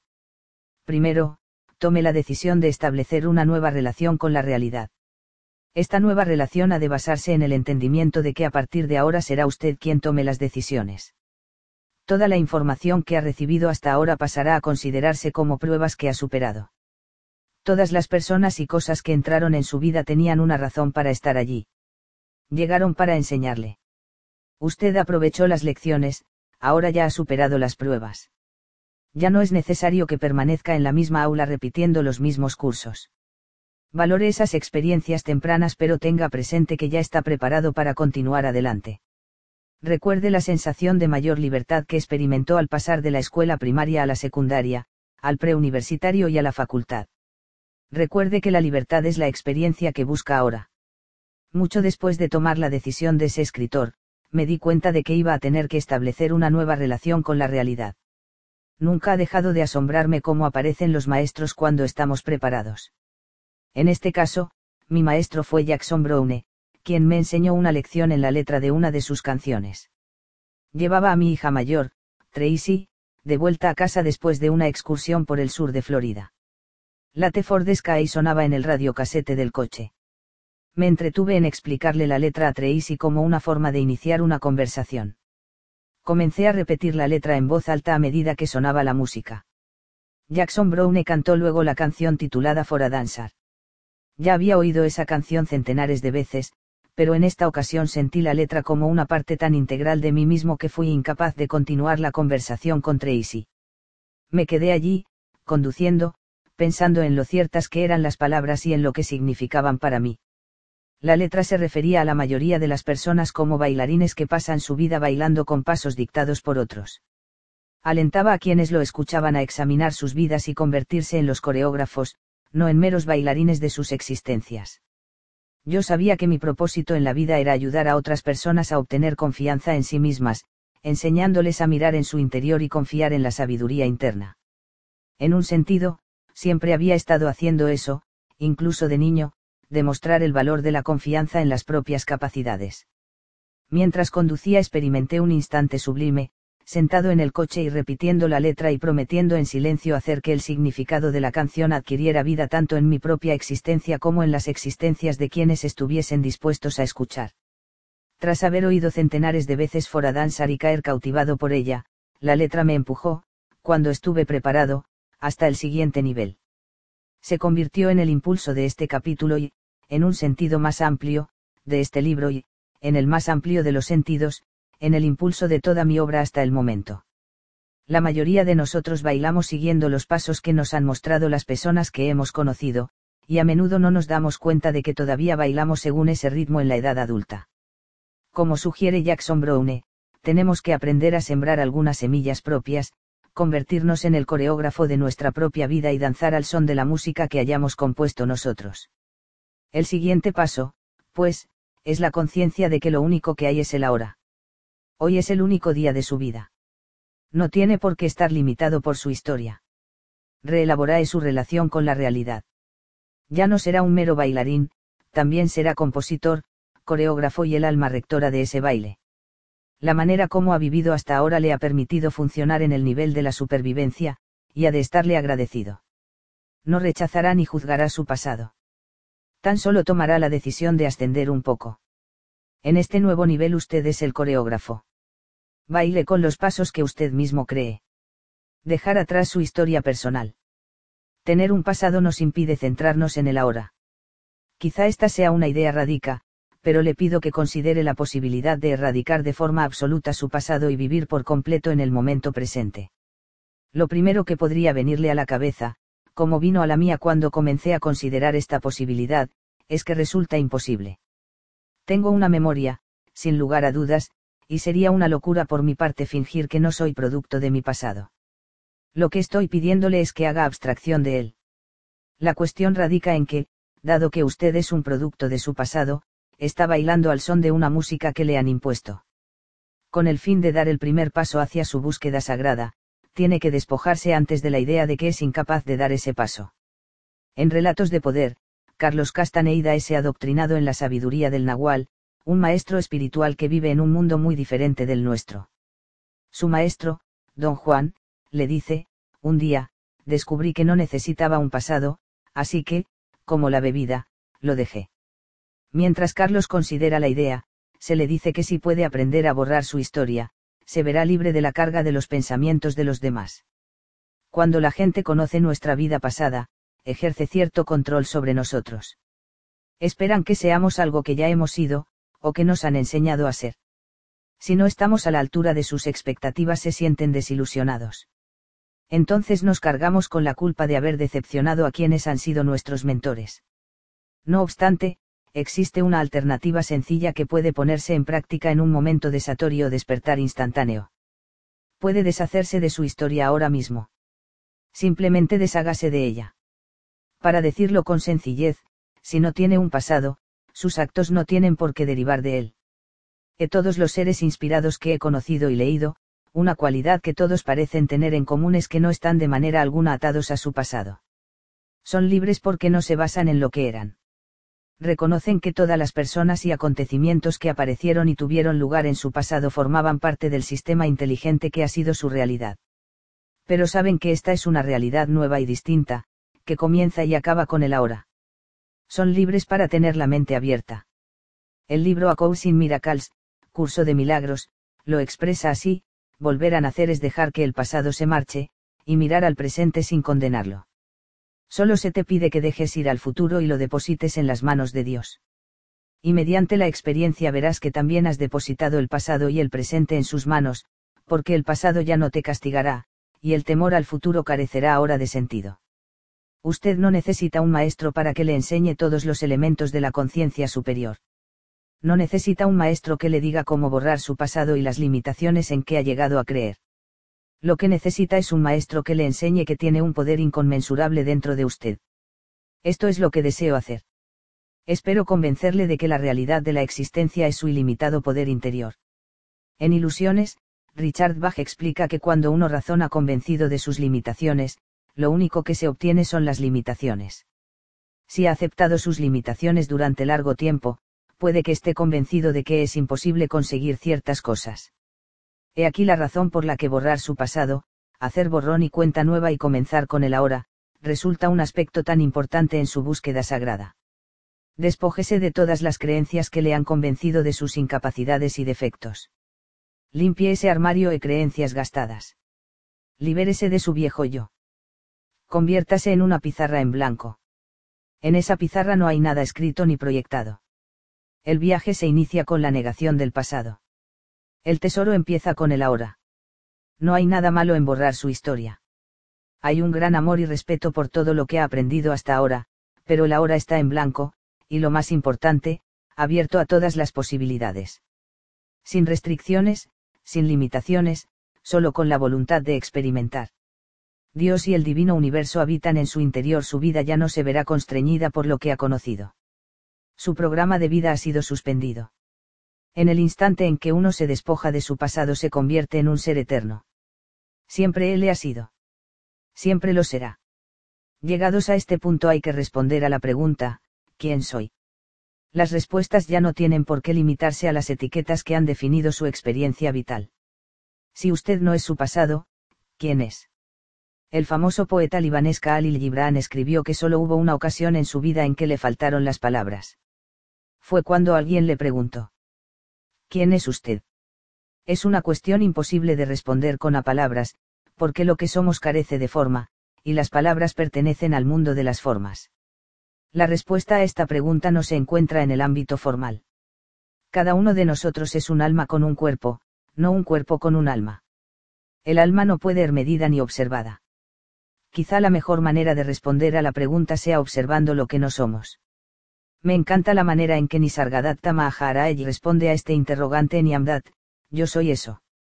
Este autor escribe, del mismo modo que los colores de esta alfombra los origina la luz, pero la luz no es el color, así el mundo es obra tuya, pero tú no eres el mundo. A eso que crea y mantiene el mundo puedes llamarlo Dios o providencia, pero en definitiva tú eres la prueba de que Dios existe, no al revés. Porque antes de que pueda plantearse ninguna pregunta acerca de Dios, tú debes estar allí para plantearla. Usted es la esencia, invisible, que demuestra la existencia de Dios y del mundo. Más adelante en este pasaje, Maharaj añade, el cuerpo está hecho de alimento y la mente de pensamientos. Considéralos tal como son. El desasimiento del cuerpo, cuando es natural y espontáneo, constituye la liberación. No necesitas saber lo que eres. Basta saber lo que no eres. Lo que eres nunca lo sabrás, porque cada descubrimiento revela nuevas dimensiones que conquistar. Lo desconocido no tiene límites. Imponte tareas en apariencia imposibles, esa es la manera. Su historia ha intentado convencerle de que a usted le corresponde tal o cual etiqueta que le han asignado. Usted adoptó esas etiquetas. Para borrar su pasado, es necesario que se quite todas esas etiquetas artificiales. He aquí algunas de las cosas que usted no es, usted no es su nombre. Mi nombre, Wayne, traducido literalmente significa constructor de carretas. El apellido Dier significa tintorero. Los indios de Norteamérica usaban nombres como baila con lobos o pequeña paloma blanca para describirse los unos a los otros. En ambos casos, los nombres, las etiquetas, no expresan lo que las personas son. El nombre le fue dado para ayudar a distinguir su cuerpo de los otros cuerpos de su entorno, y para proporcionarles a los demás una palabra que pudieran usar cuando querían referirse a usted. Pero ni por un momento piense que el nombre es usted. En realidad, el nombre es quien usted no es. Usted no es su cuerpo. Fíjese en el posesivo de la expresión su cuerpo. Esto da a entender que el cuerpo es algo que se posee. Usted es el poseedor del cuerpo y la fuerza invisible que hay en él, pero no es el cuerpo en sí. El cuerpo no es nada más que un conglomerado que incluye huesos, cartílagos, sangre, hierro, calcio, piel. Al consultar su pasado, hallará muchísimos traumas en torno a la importancia del cuerpo le enseñaron que el aspecto decía mucho acerca de usted. A la mayoría de nosotros nos enseñaron a pasar horas delante de los espejos preocupándonos por la postura, el físico, la piel, la ausencia o presencia de pelo bello, el peso, la estatura y demás. Pero estamos ante un falso yo. Usted posee un cuerpo. No es un cuerpo. Usted no es su mente. Del mismo modo que decimos su cuerpo, también decimos su mente. Esto da a entender que usted es el dueño de la mente. Con la mente piensa, y por lo tanto hay unos pensamientos y existe un ente pensante. Cuando le preguntaron a Maharaj si la mente era la persona, contestó, examínala con atención y verás que la mente siempre bulle en ideas. En ocasiones puede quedarse en blanco, pero lo hace durante un rato y retorna a su habitual inquietud. Una mente calmada no es una mente plácida. Dices que quieres pacificar tu mente. Está en paz el que quiere pacificarla. Qué maravillosa pregunta, qué estimulante. ¿Quién es el dueño de la mente? El dueño que busca paz está él mismo en paz. Quien en realidad es usted no es la mente sino el yo que hay tras de la mente. Y tal dueño no se encuentra en el plano de lo físico. Durante la mayor parte de la vida le han enseñado que usted es su mente. Ha estado formándose, asistiendo a clases ad infinitum e identificándose de alguna forma con lo que sabe. Al dejar atrás su pasado, dejará atrás la idea de que usted es su mente, este es un concepto tan importante para acceder al yo espiritual, que le ha dedicado un posterior capítulo titulado Cultivar la condición de espectador. Usted no es su ocupación. Usted no es ni ingeniero ni profesor ni secretario ni tendero. Son elecciones que ha hecho su invisible yo como forma de cumplir con su misión en el aquí y ahora. Cuanto más defina su trabajo su personalidad, más difícil le resultará conocer la verdad y alcanzar la libertad. Le es más fácil lograr la satisfacción y ser consciente de ser una criatura divina a cualquier vagabundo anónimo que haya desempeñado muchos trabajos, que a una celebridad atrapada en su imagen pública. Identificarse con el trabajo que se desempeña puede mantenerle apartado de su verdadero yo superior. Puede inhibir su capacidad para conocer su yo espiritual, puesto que usted ha hecho que su vida gire en torno a su trabajo. Deshacerse del pasado implica despojarse de la idea de que uno es lo que hace. Recuerde este ejercicio de lógica, si uno es lo que hace, entonces uno no es lo que no hace.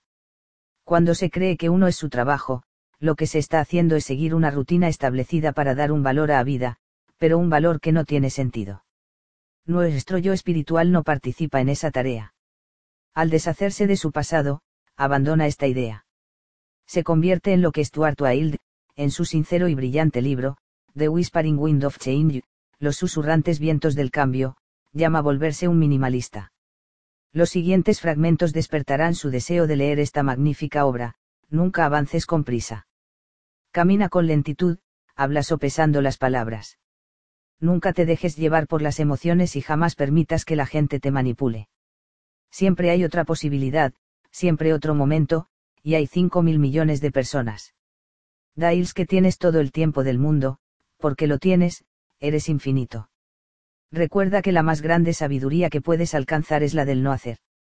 Son los tratos y situaciones que evitar los que te ayudan a conservar energía y permanecer independiente y fuerte. Con cada cosa que te comprometas, aumentarás tu carga. Haga el esfuerzo de quitarse las etiquetas, y tenga presente que no es lo que hace. Usted es el que observa al yo que hace. Usted no es sus relaciones. Sin duda, la corriente de amor que existe entre usted y los integrantes de su círculo inmediato es muy importante, pero no es quien usted es. Usted es un alma individual conectada con el todo, pero no es esa relación que mantiene con el todo. Identificarse con las relaciones proporciona gran frustración porque cada vez que hay un pequeño problema en ellas, como siempre habrá, uno se siente desdichado. Recuerde que es eterno, y eso es inmutable. Mantiene un gran número de relaciones, todas las cuales son importantes, pero llegan y se van como su vida corporal, que va de la nada al aquí y ahora y acaba volviendo a la nada. Es un ir y venir y por lo tanto algo mutable. Deshacerse del pasado implica despojarse de la creencia de que una relación fracasada le convierte a uno en un fracasado. No existen relaciones fracasadas. Con cada persona que entra en su vida y seis de ella se ha procedido a un mutuo compartir de lecciones de vida. Algunos tienen papeles más largos que otros en la representación, pero a la postre, usted volverá a su relación con el absoluto. Nunca tiene que juzgarse a sí mismo de manera negativa por la naturaleza de sus relaciones puede aprender de odas ellas, sabiendo que usted es el observador de cuando ocurre. Usted no es su país, ni su raza ni su religión. Usted es un espíritu eterno, no un estadounidense, chino o africano. Carece de importancia el cuerpo que habite, el punto geográfico al que haya llegado, y la religión en la que crea. En la nada no hay ni budistas, ni católicos ni presbiterianos. Estas son clasificaciones hechas para distinguirnos los unos de los otros en nuestra forma presente. Estas identidades solo tienen sentido en el paréntesis de la eternidad que denominamos vida. Rechácela y se identificará con el reino del Espíritu. Entonces ya no estará dispuesto a librar las luchas de sus ancestros, que han intentado convencerle de a quién debe odiar y a quién amar. Ya no asumirá la creencia tribal que le hace percibirse como mejor que otros en virtud de su lugar de nacimiento o color de piel. Su pasado le ha transmitido las costumbres de su grupo. Pero usted no necesita estas limitaciones. Despójese de esa identificación con las etiquetas, y escoja la nueva perspectiva, la conciencia de la unidad. Usted está unido con todas las almas. Su apariencia o lugar de nacimiento carecen de relevancia. Los que aún se encuentran atrapados por esas creencias le llamarán traidor, ingrato. Usted será capaz de darles amor y no tener en cuenta sus acusaciones. En nombre de Dios y de la patria se han hecho las guerras y se ha asesinado a millares de millones de seres humanos. Usted sabe, al igual que todos, que esto es una violación de las leyes de Dios, que es inconsecuente con las enseñanzas de todos los maestros espirituales que alguna vez han caminado entre nosotros. Sin embargo, la pauta persiste. ¿Por qué? ¿Por qué nos aferramos a nuestros pasados como si fueran nuestras identidades? Niéguese a identificarse con las etiquetas del grupo. Verse a sí mismo como un ser espiritual sin etiquetas es una manera de transformar el mundo y alcanzar un lugar sagrado. Comience por tomar la decisión de ser libre despojándose de su pasado.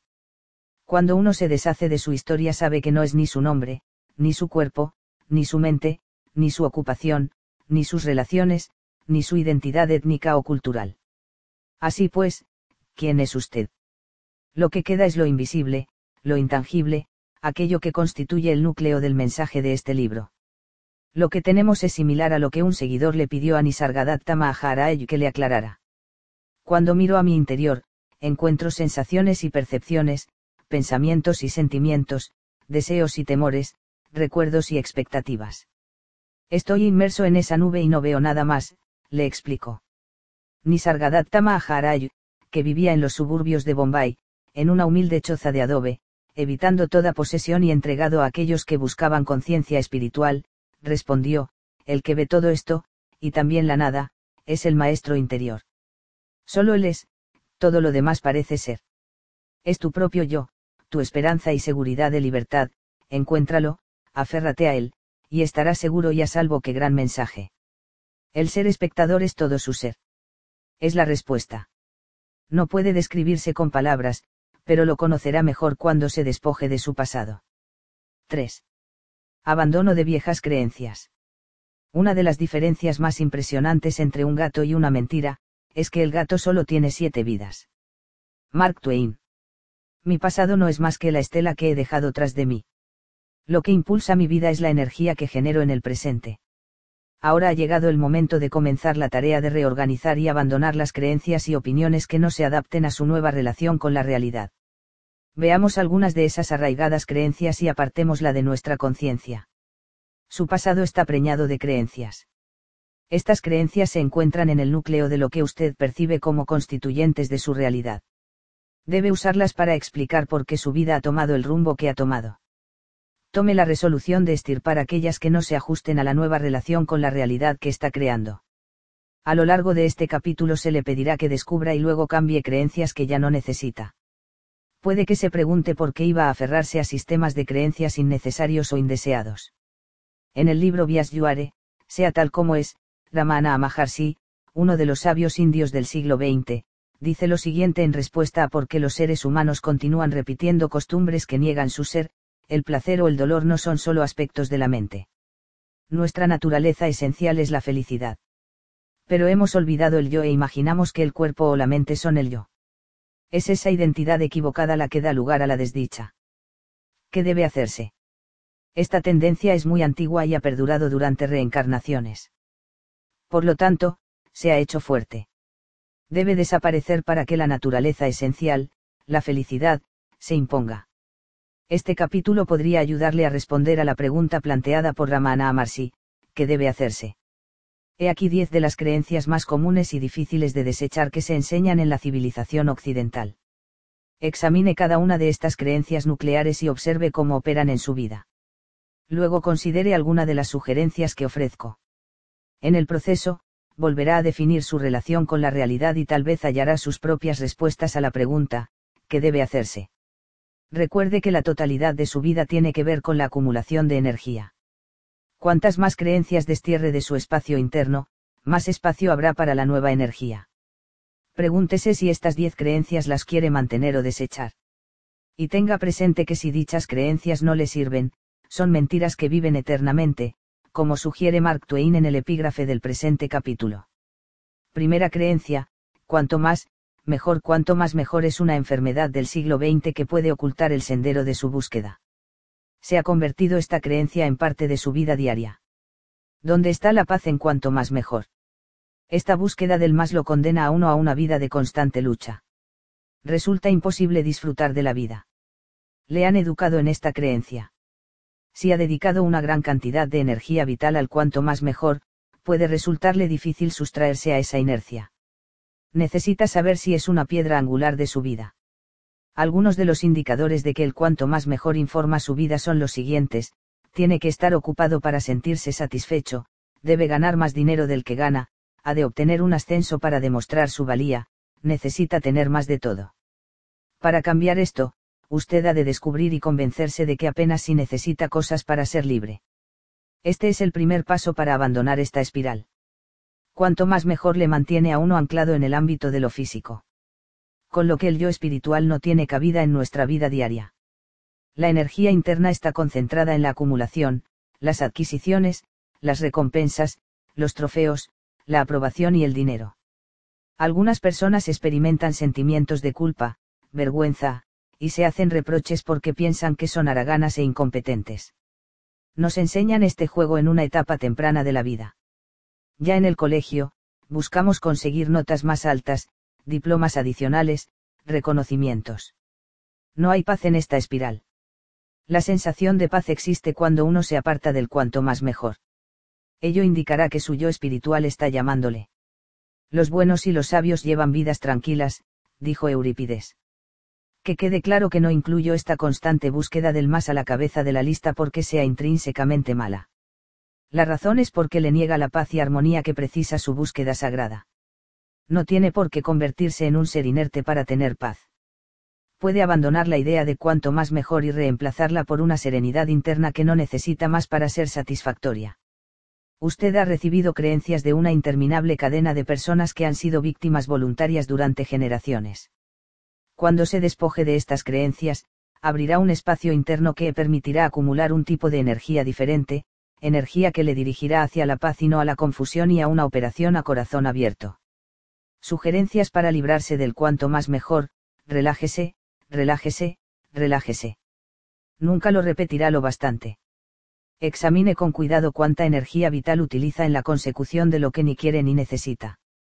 Practique una vez por día el decir no al cuanto más mejor diga un muy tajante no, no voy a perseguir eso. En lugar de perseguir el cuanto más mejor, Dedique tiempo a jugar con su hijo o nieta. Lea el Nuevo Testamento en lugar de afanarse en otro objeto. Váyase a dar un largo paseo por la orilla del río en lugar de dedicar tiempo a superar a los demás. Al liberar la energía que antes aplicaba a conseguir más, usted se libera a sí mismo para experimentar el júbilo de ser. Esto es la libertad, el escoger ser, no acumular.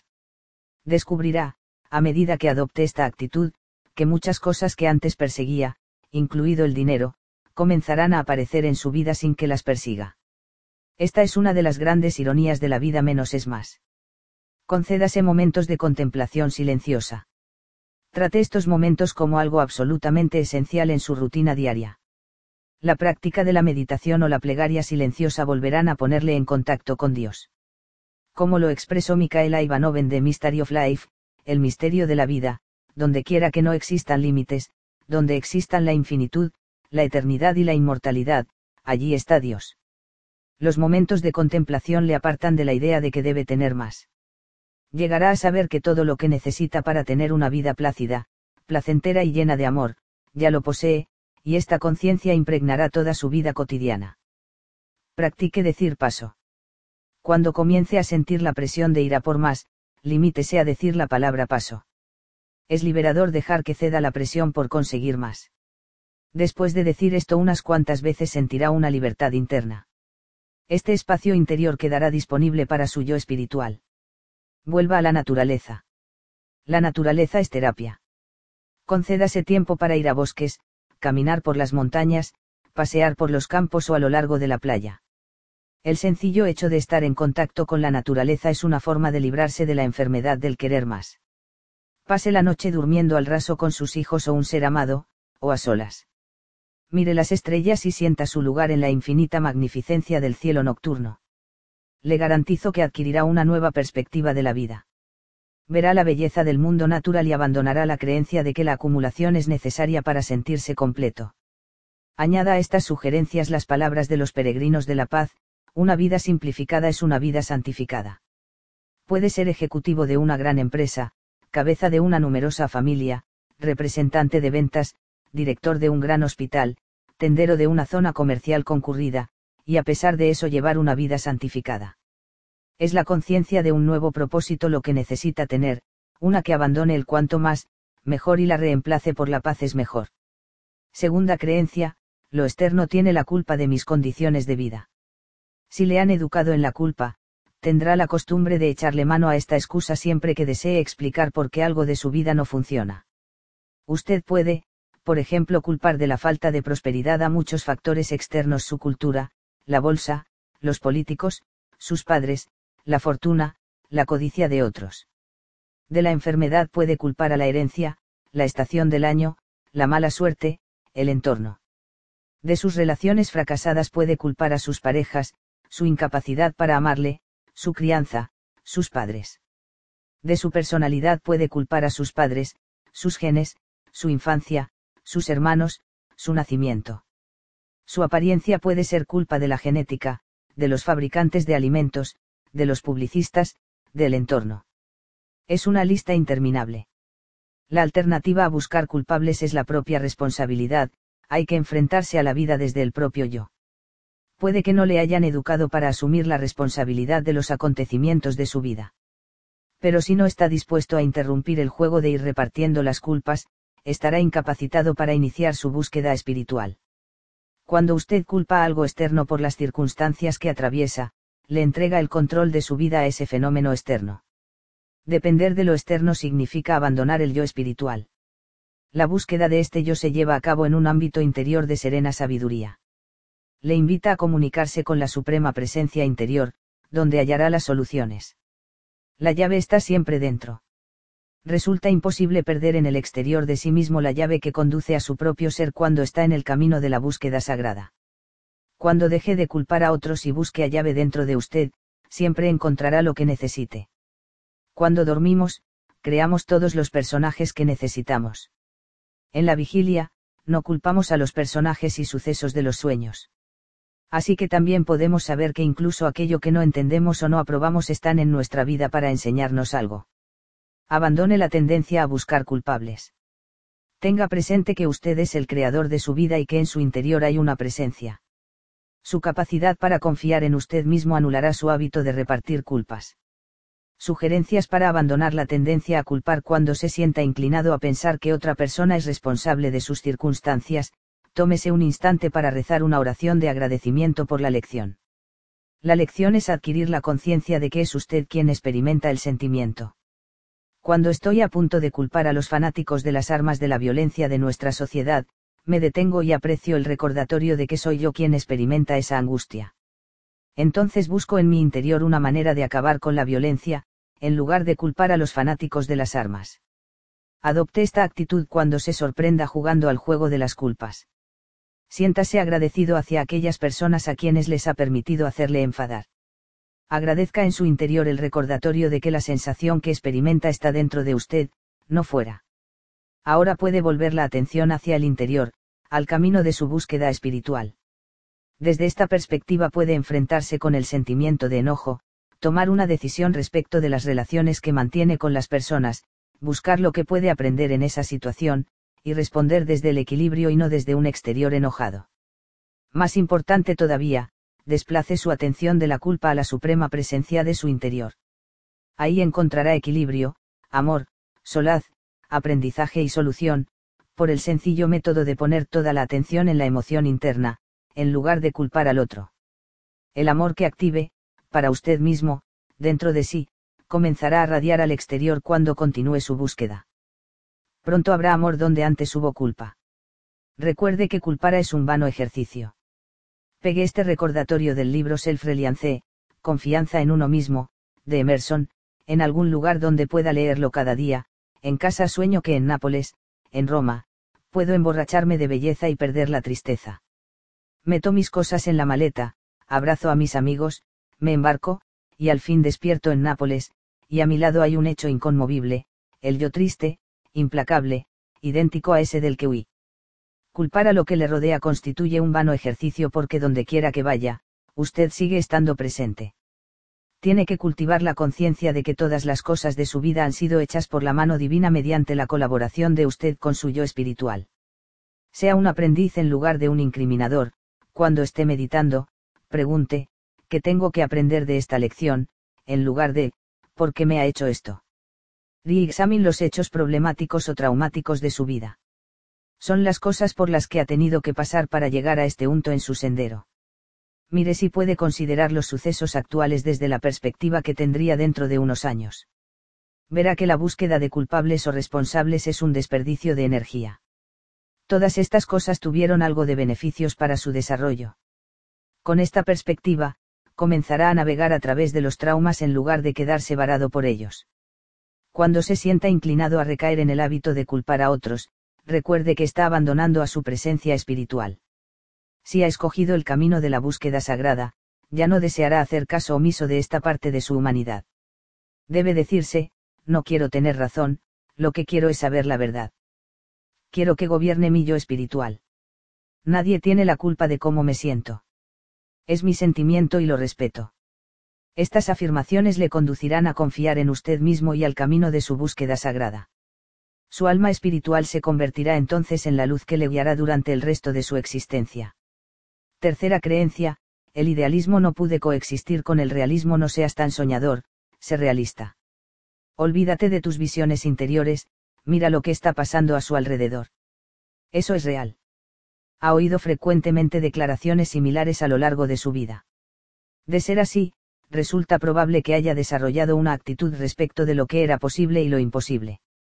Si los ideales que le atraían fueron etiquetados como imposibles, es probable que los sacrificara por una manera de ver el mundo basada en lo que otros determinaron que era realista. Descartar esa vieja creencia respecto de la realidad puede ser una importante tarea en la búsqueda espiritual, está dispuesto a considerar su visión de la realidad. Tal vez la declaración de William Blake le inspirará, si las puertas de la percepción estuviesen límpidas, todo aparecería tal y como es, infinito. Puede imaginar su realidad de esa manera infinita. Cuando su percepción se amplía, nada es real y nada es imaginario. Todo cuanto hay es percepción. Cuando cultive esta conciencia, su realidad ya no estará definida por el mundo físico. En el más diminuto nivel cuántico, el tiempo no es una realidad. Las partículas pueden estar en más de un lugar al mismo tiempo, y aparecen y desaparecen de acuerdo con la forma en que las observamos y los aparatos de medición que utilizamos. Todo esto constituye una realidad nueva. Recuerde siempre que estamos hechos de la misma energía. Dada esta perspectiva, es muy importante que se aferre a sus sueños e ideales. Con tranquilidad pero determinación, ha de saber que cualquier cosa que sea capaz de concebir puede manifestarse en el mundo material. Si quiere una experiencia más rica en su vida, abandone la idea de que la realidad es solo lo que registran sus sentidos. Su mundo interior y toda la energía de su conciencia superior crean una realidad diferente de la que le han enseñado. En esta realidad, su espíritu, la presencia que hay dentro de usted, domina y es real. En dicho mundo usted confía en algo muy diferente de la realidad ordinaria. Escoger el camino de la búsqueda espiritual significa que usted aprenderá a confiar en esta nueva realidad. Vuelva a ser el idealista que tenía atisbos del mundo del espíritu. Ese idealista que usted guarda dentro estará encantado de hacer lo que prescribió Buda, confía en el mensaje del maestro, no en su personalidad. Confía en el significado, no solo en las palabras.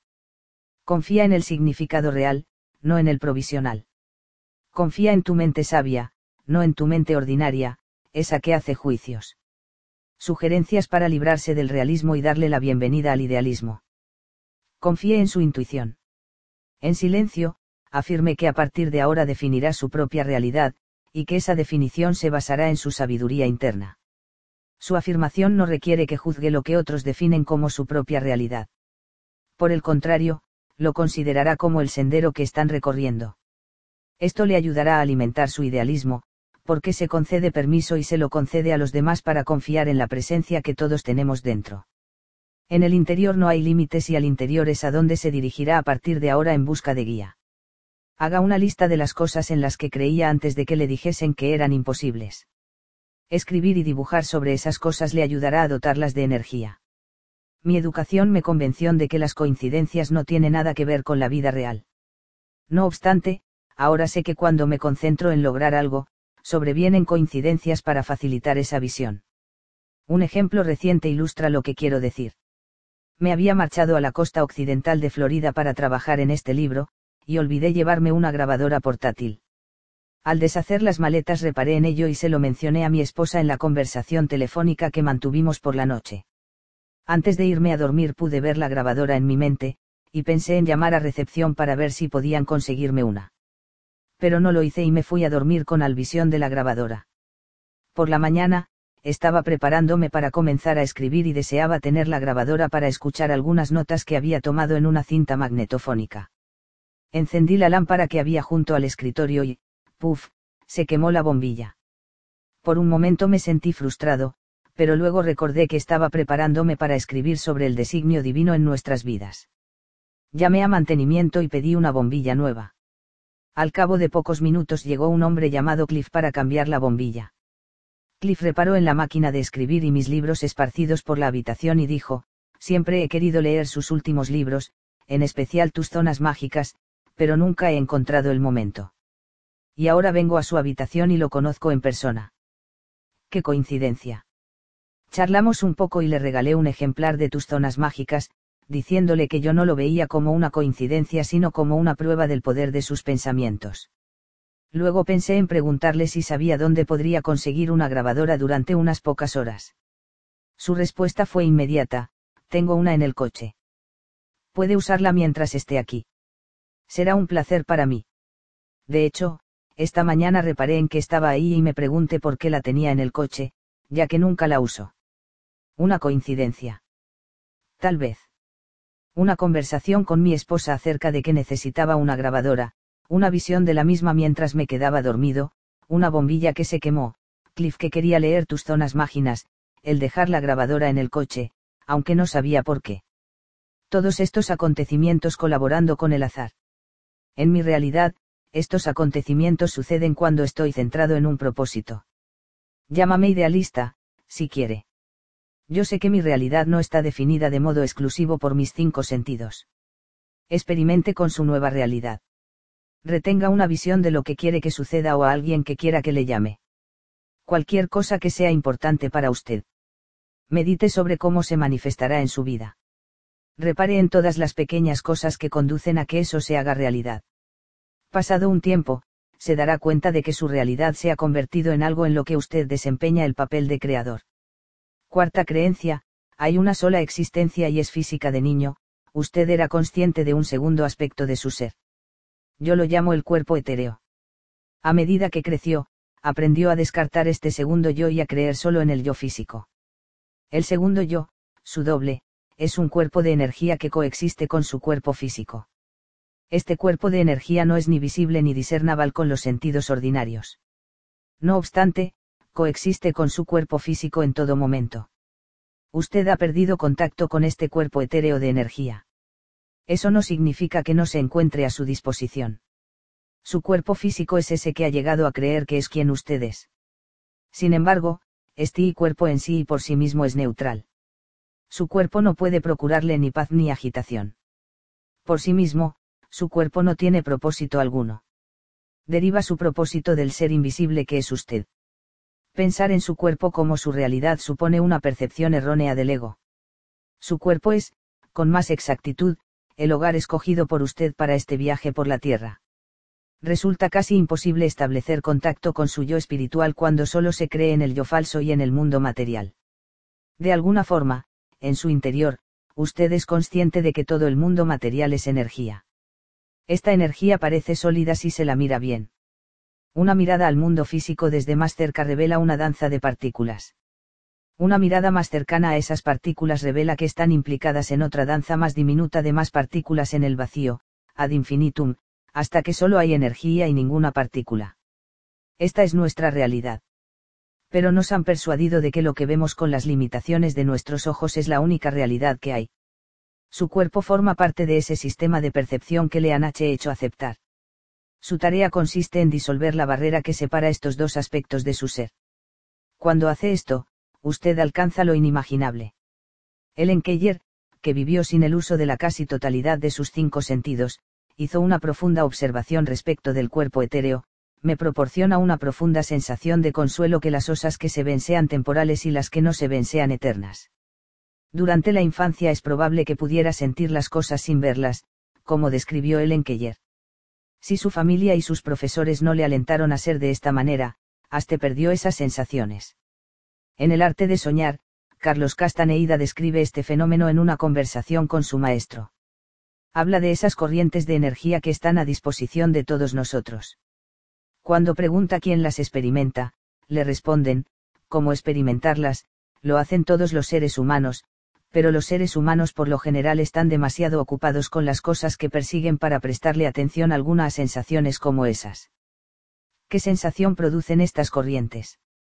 Como una leve incomodidad, una vaga sensación de tristeza que es seguida de inmediato por la euforia. Puesto que ni la tristeza ni la euforia tienen una causa explicable, nunca las consideramos como verdaderas acometidas de lo desconocido, sino como inexplicables cambios de humor.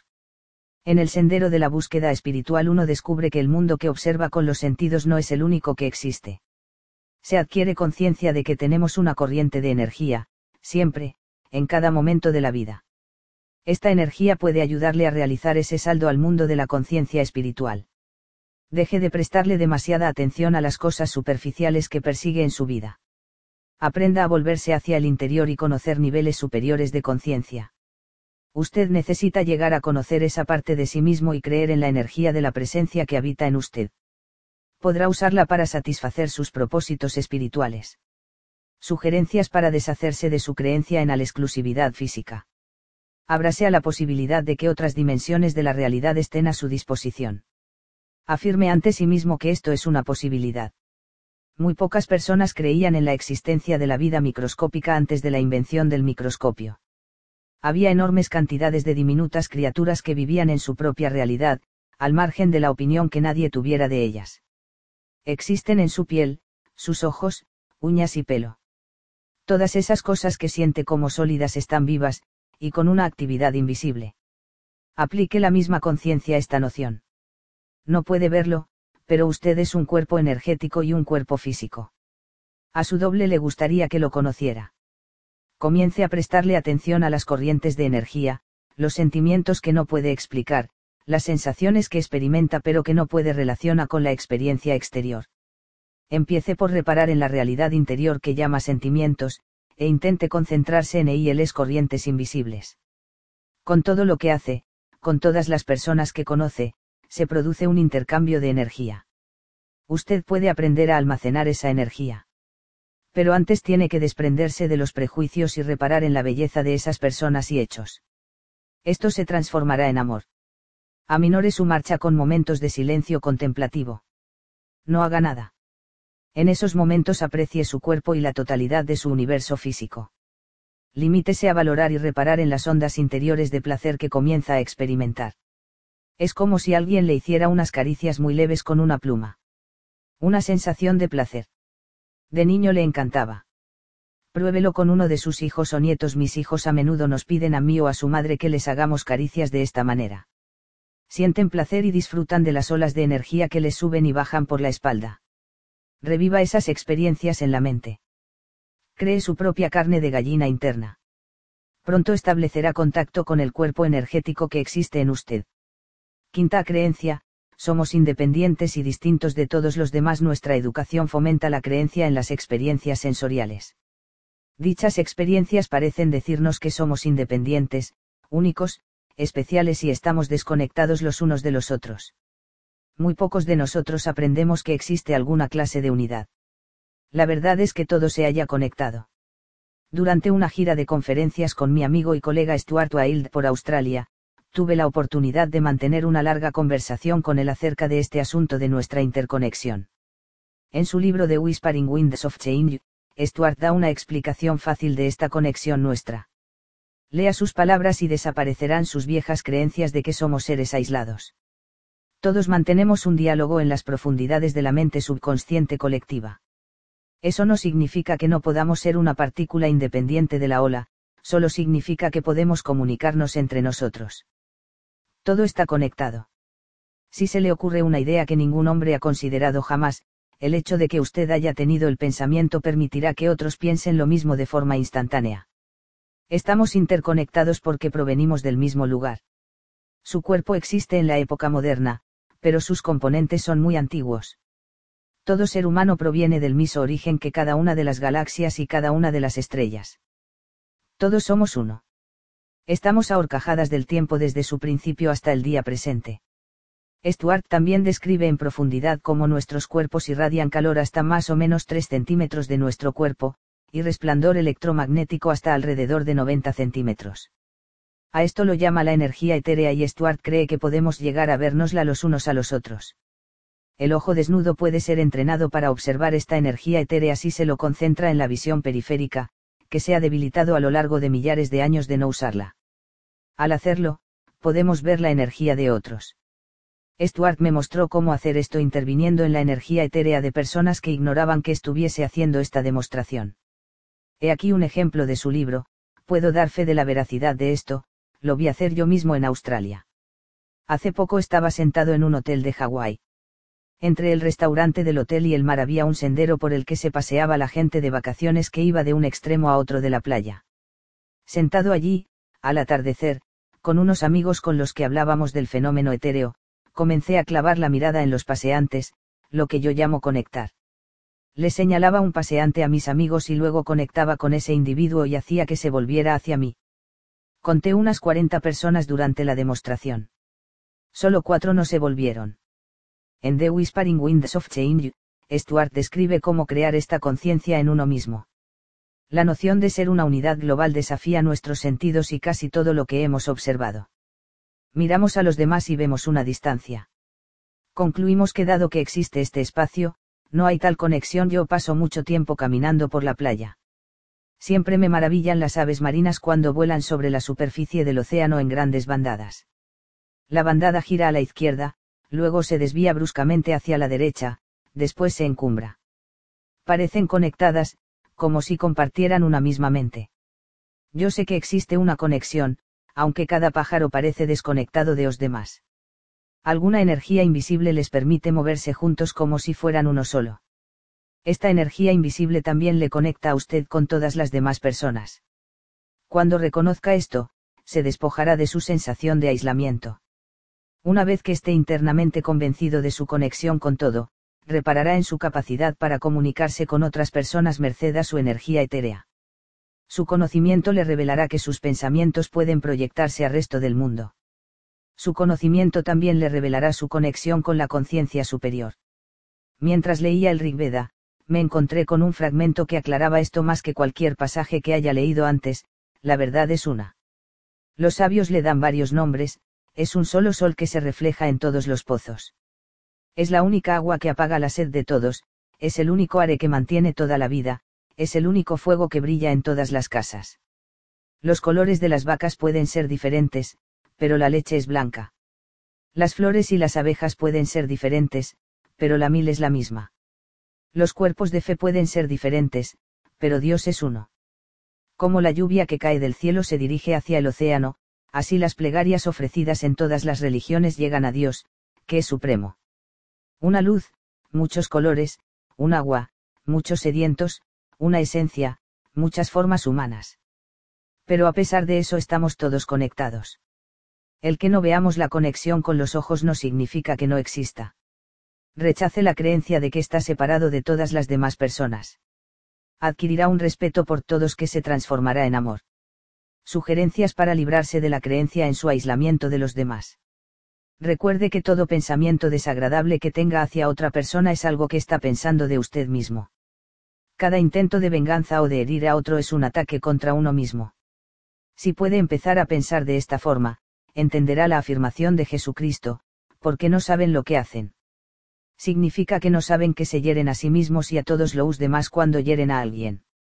Conecte con su energía etérea usando la técnica de Stuart Wilde. Ejercite su visión periférica y conecte con otras personas mediante esta energía. Esta capacidad de conectar con el campo energético de otros puede utilizarse para demostrarle que hay una conexión que existe a pesar de que no pueda observarla con los sentidos. Esta percepción le ayudará a tratar con respecto a todas las personas con EILs que se encuentre. Tenga la seguridad de que posee la capacidad para comunicarse telepáticamente. Le insto a que lea Mutant Message Down Under, mensaje de renovación en las antípodas, de Marlo Morgan. Marlo Morgan tenía unos 50 años cuando se encontró a sí misma en un viaje espiritual al desierto de Australia donde entabló relación con los aborígenes. Recorrió a pie un millar de kilómetros durante varios meses. Una de sus muchas agudas observaciones fue que esa gente, que no tenía ni radios ni sistema telegráfico, no había perdido su capacidad natural para comunicarse a través de largas distancias. Observó que aquellos aborígenes lograban comunicarse a través de distancias de hasta 30 kilómetros si confía en la tecnología disponible para todas sus comunicaciones a larga distancia, ha perdido sus capacidades telepáticas. Pero la capacidad todavía existe. Destierre la duda y use esta asombrosa capacidad en beneficio de su búsqueda espiritual.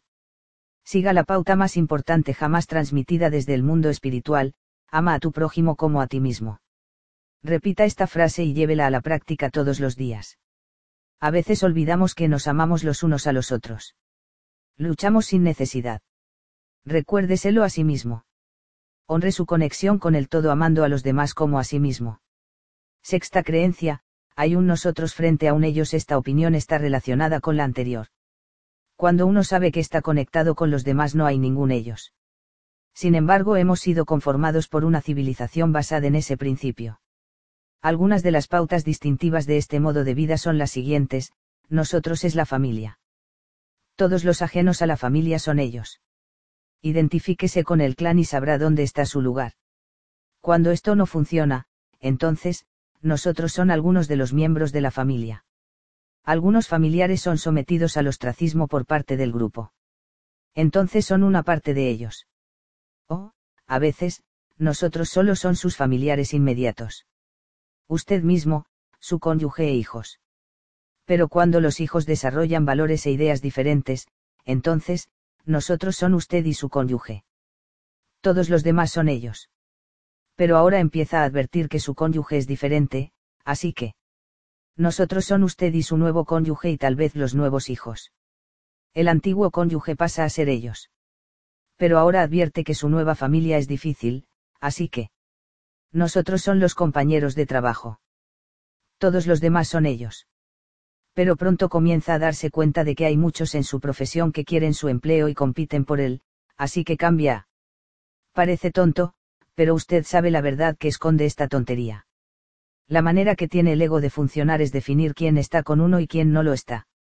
Me han dicho muchas veces que podría cobrar unos honorarios más elevados por mis conferencias, habida cuenta de lo que cobran otros profesionales con credenciales similares a las mías. Cuando me dicen esto me siento como en una situación nosotros frente a ellos, cosa que para mí es inaceptable. La cuestión parece ser que ellos pagarán más si lo solicito. Pero yo me veo conectado con el todo y no puedo cobrar más y a mí me parece exorbitante. Mi propósito es transmitir el mensaje al mundo y ayudar a la gente a confiar en sí misma y conectar con su yo espiritual. Cuanta más gente oiga este mensaje, más se cumplirá mi propósito.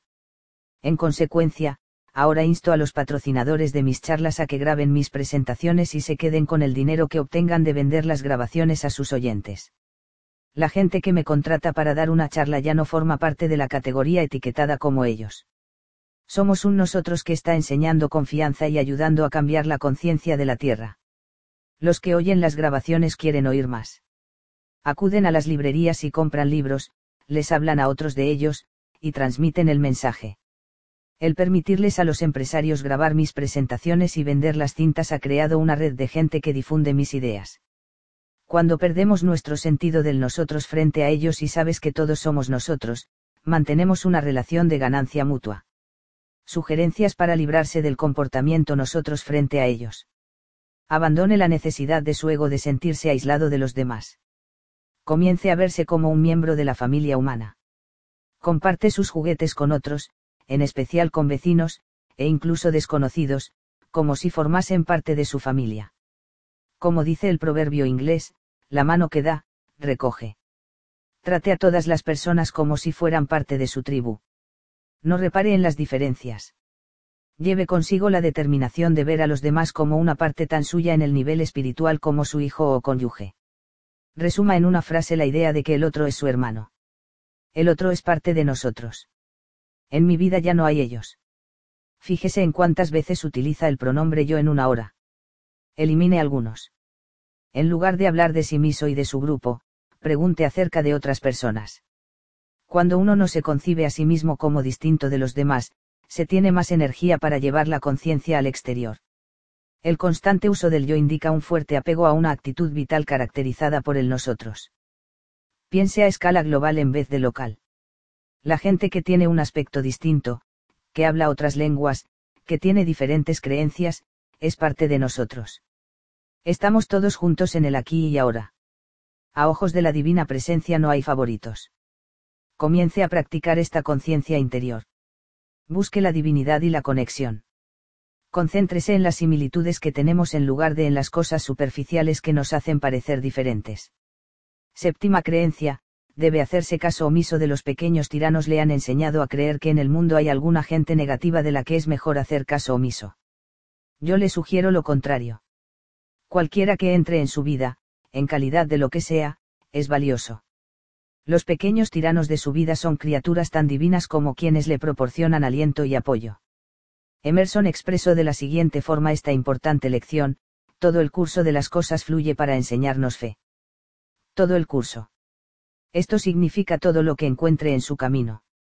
Tal vez la persona más significativa de mi vida, la persona que constituyó el más grande de los cambios para mí y mi propio desarrollo espiritual, es una que en todos los sentidos era un pequeño tirano. Ese hombre fue mi padre.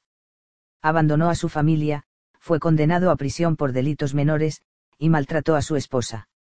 A la edad de 49 años murió a consecuencia de un consumo excesivo de alcohol. No tengo ningún recuerdo de él. Mi conocimiento de su persona se basa en lo que oí y, más tarde, en lo que descubrí al investigar su vida. No obstante, este hombre, un pequeño tirano y un convicto, fue el principal personaje que me condujo a mi transformación. Escribí sobre cómo perdoné a mi padre en el libro La fuerza de creer, publicado por Grijalbo, NDT. Aparté de mí el odio y la amargura que había llevado conmigo durante toda la vida.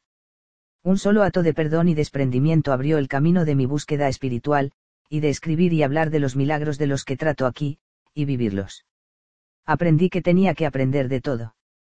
Cuando ahora caigo en ocasiones en alguno de los comportamientos que sé que destruyeron la vida de él, me recuerdo a mí mismo que ese no es mi sendero. Que ese no es el tipo de padre que deseo ser. Que no es el tipo de hombre que deseo ser. Es su ejemplo lo que me ayuda a regresar a la senda que sé que constituye mi destino espiritual. Es verdad que los caminos de Dios son inescrutables. Lo que juzgamos como desafortunado y negativo puede enseñarnos las más grandes lecciones el tirano que hay en su vida y que le despierta sentimientos de miedo y pánico, podría no ser más que Dios disfrazado que le enseña a confiar en su propio juicio y aprender del comportamiento del pequeño déspota. El ladrón que le engaña para robarle el dinero podría suponer una lección divina que le enseña a desprenderse de las cosas y no apegarse a ellas. El traficante de drogas podría estar enseñándole las realidades de la adicción y de la vida sin sentido para que abandone ese confiar en las sustancias externas para tener momentos de euforia o éxtasis. Todas las personas, y quiero decir todas, están en su vida para enseñarle valiosas lecciones. No haga caso omiso de esas lecciones. Capte el mensaje y bendígales, y continúe su camino. Cuando usted hace caso omiso de ellas, o se limita a rechazarlas, usted no consigue entender la verdad que Emerson conocía, todo el curso de las cosas fluye para enseñarnos fe. Sugerencias para deshacerse del desdén hacia los pequeños tiranos, de las gracias por esos pequeños tiranos están ahí por una razón muy importante. Hacer caso omiso de ellos le garantiza que aparecerán más bajo otras formas a lo largo de su vida. Las plegarias de agradecimiento son maravillosas afirmaciones de esta verdad. La experiencia de ser abandonado por el cónyuge puede enseñarle a ser independiente. Este tipo de situaciones pueden hacerle reconocer la presencia espiritual que hay dentro de usted. Tal vez aprenda la diferencia entre estar solo y sentirse solo, y decida amar a la persona con la que está solo los años de alcoholismo pueden enseñarnos que somos más valiosos y fuertes que cualquier sustancia. Podríamos aprender a estarles agradecidos a esos maestros ebrios y considerarlos instructores enviados por Dios. Todos los maltratos pueden contener una poderosa lección. Podemos descubrir que somos más que un cuerpo. Nadie puede llegar hasta nuestro yo interior con sus golpes. Haga una lista de todas las personas a las que ha apartado de su vida por ser malvadas o por considerarlas escoria escriba todo lo que su presencia le enseñó. Ha aprendido a no repetir el comportamiento de la víctima. Reconsidere el valor de esa llamada escoria para su vida. No podría haber aprendido la lección sin esa persona. La prueba de esto es que obviamente necesitaba atraer a esa persona a su vida, ya que lo hizo. Busque la plenitud de Dios en todas las cosas. Advierta que, de alguna forma insondable, la plenitud está operando a pesar de que no puede verla ni sentirla recuerde que el otro no es su cuerpo. Octava creencia, las metas son esenciales para el éxito, son muchísimos los aforismos que guían nuestras vidas. Uno de los más erróneos es el de que tenemos que saber hacia dónde vamos para poder llegar. Nada podría estar más lejos de la verdad del éxito. Yo estoy convencido de que esa es una fórmula para obtener el fracaso, intentar complacer a todos los demás y pasar por alto nuestros impulsos internos, y no creo que haya una fórmula para el éxito. Vivir una existencia espiritual no significa ponerse metas y seguirlas. El camino de la búsqueda sagrada no va por ahí. La diferencia se percibe en este pequeño poema de Rumi, un poeta sufí que vivió hace un milenio, ¿crees que sé lo que estoy haciendo? Que durante una inspiración o media inspiración me pertenezco. Tanto como un lápiz sabe lo que estoy escribiendo, o la pelota puede adivinar hacia dónde irá a continuación. Como criatura divina usted siempre está acompañado por un guía que le ama con esta conciencia, no se perderá de vista a sí mismo ni se convertirá en un vagabundo que mendigue por su comida si este no es el camino de su búsqueda sagrada. Conocerá su propósito, lo perseguirá con ahínco, y confiará en el universo para que se haga cargo de los detalles. Es esta clase de conciencia lo que me ha llevado a trabajar con mayor decisión, producir de un modo más eficaz y sentirme con un propósito. No ha sido un conjunto de metas por alcanzar. Puedo identificarme con Rumi nunca he sabido hacia dónde voy. Guardo silencio, escucho y luego dejo que me guíen. Tener metas es una manera de abandonar el ahora a favor de un plan para el futuro inmediato. La ausencia de un montón de metas concretas le ayuda a cultivar la conciencia de que no está solo en este viaje. Uno comienza a confiar en la guía divina para que le ayude en el momento presente. Llega a saber que el universo se hará cargo de los detalles si uno se entrega y se deja ir un poco es probable que esto esté en desacuerdo con todo lo que le han enseñado. Pero ese es el propósito del presente capítulo, ayudarle a borrar el pasado en el que ya no cree o que ya no quiere, ayudarle a comenzar en el ahora con su nueva conciencia. Le han dicho que debe asistir a determinados centros educativos para obtener un determinado currículo. Yo le digo que carece de importancia a qué centros educativos asista. Si tiene el impulso interior para saber algo o sobresalir en un área determinada nada le disuadirá. Hay libros en las bibliotecas, en las pequeñas facultades comunitarias, en su ciudad natal. Los encontrará. Si vive al lado de la Biblioteca Central del Estado y no tiene el impulso interno, su ubicación no cambiará nada en absoluto. Cualquier cosa que quiera saber o conseguir en su vida, si está de verdad preparado y confía en su fuerza espiritual para manifestarlo, los maestros estarán allí. Recibirá una guía. El dinero no cambiará nada.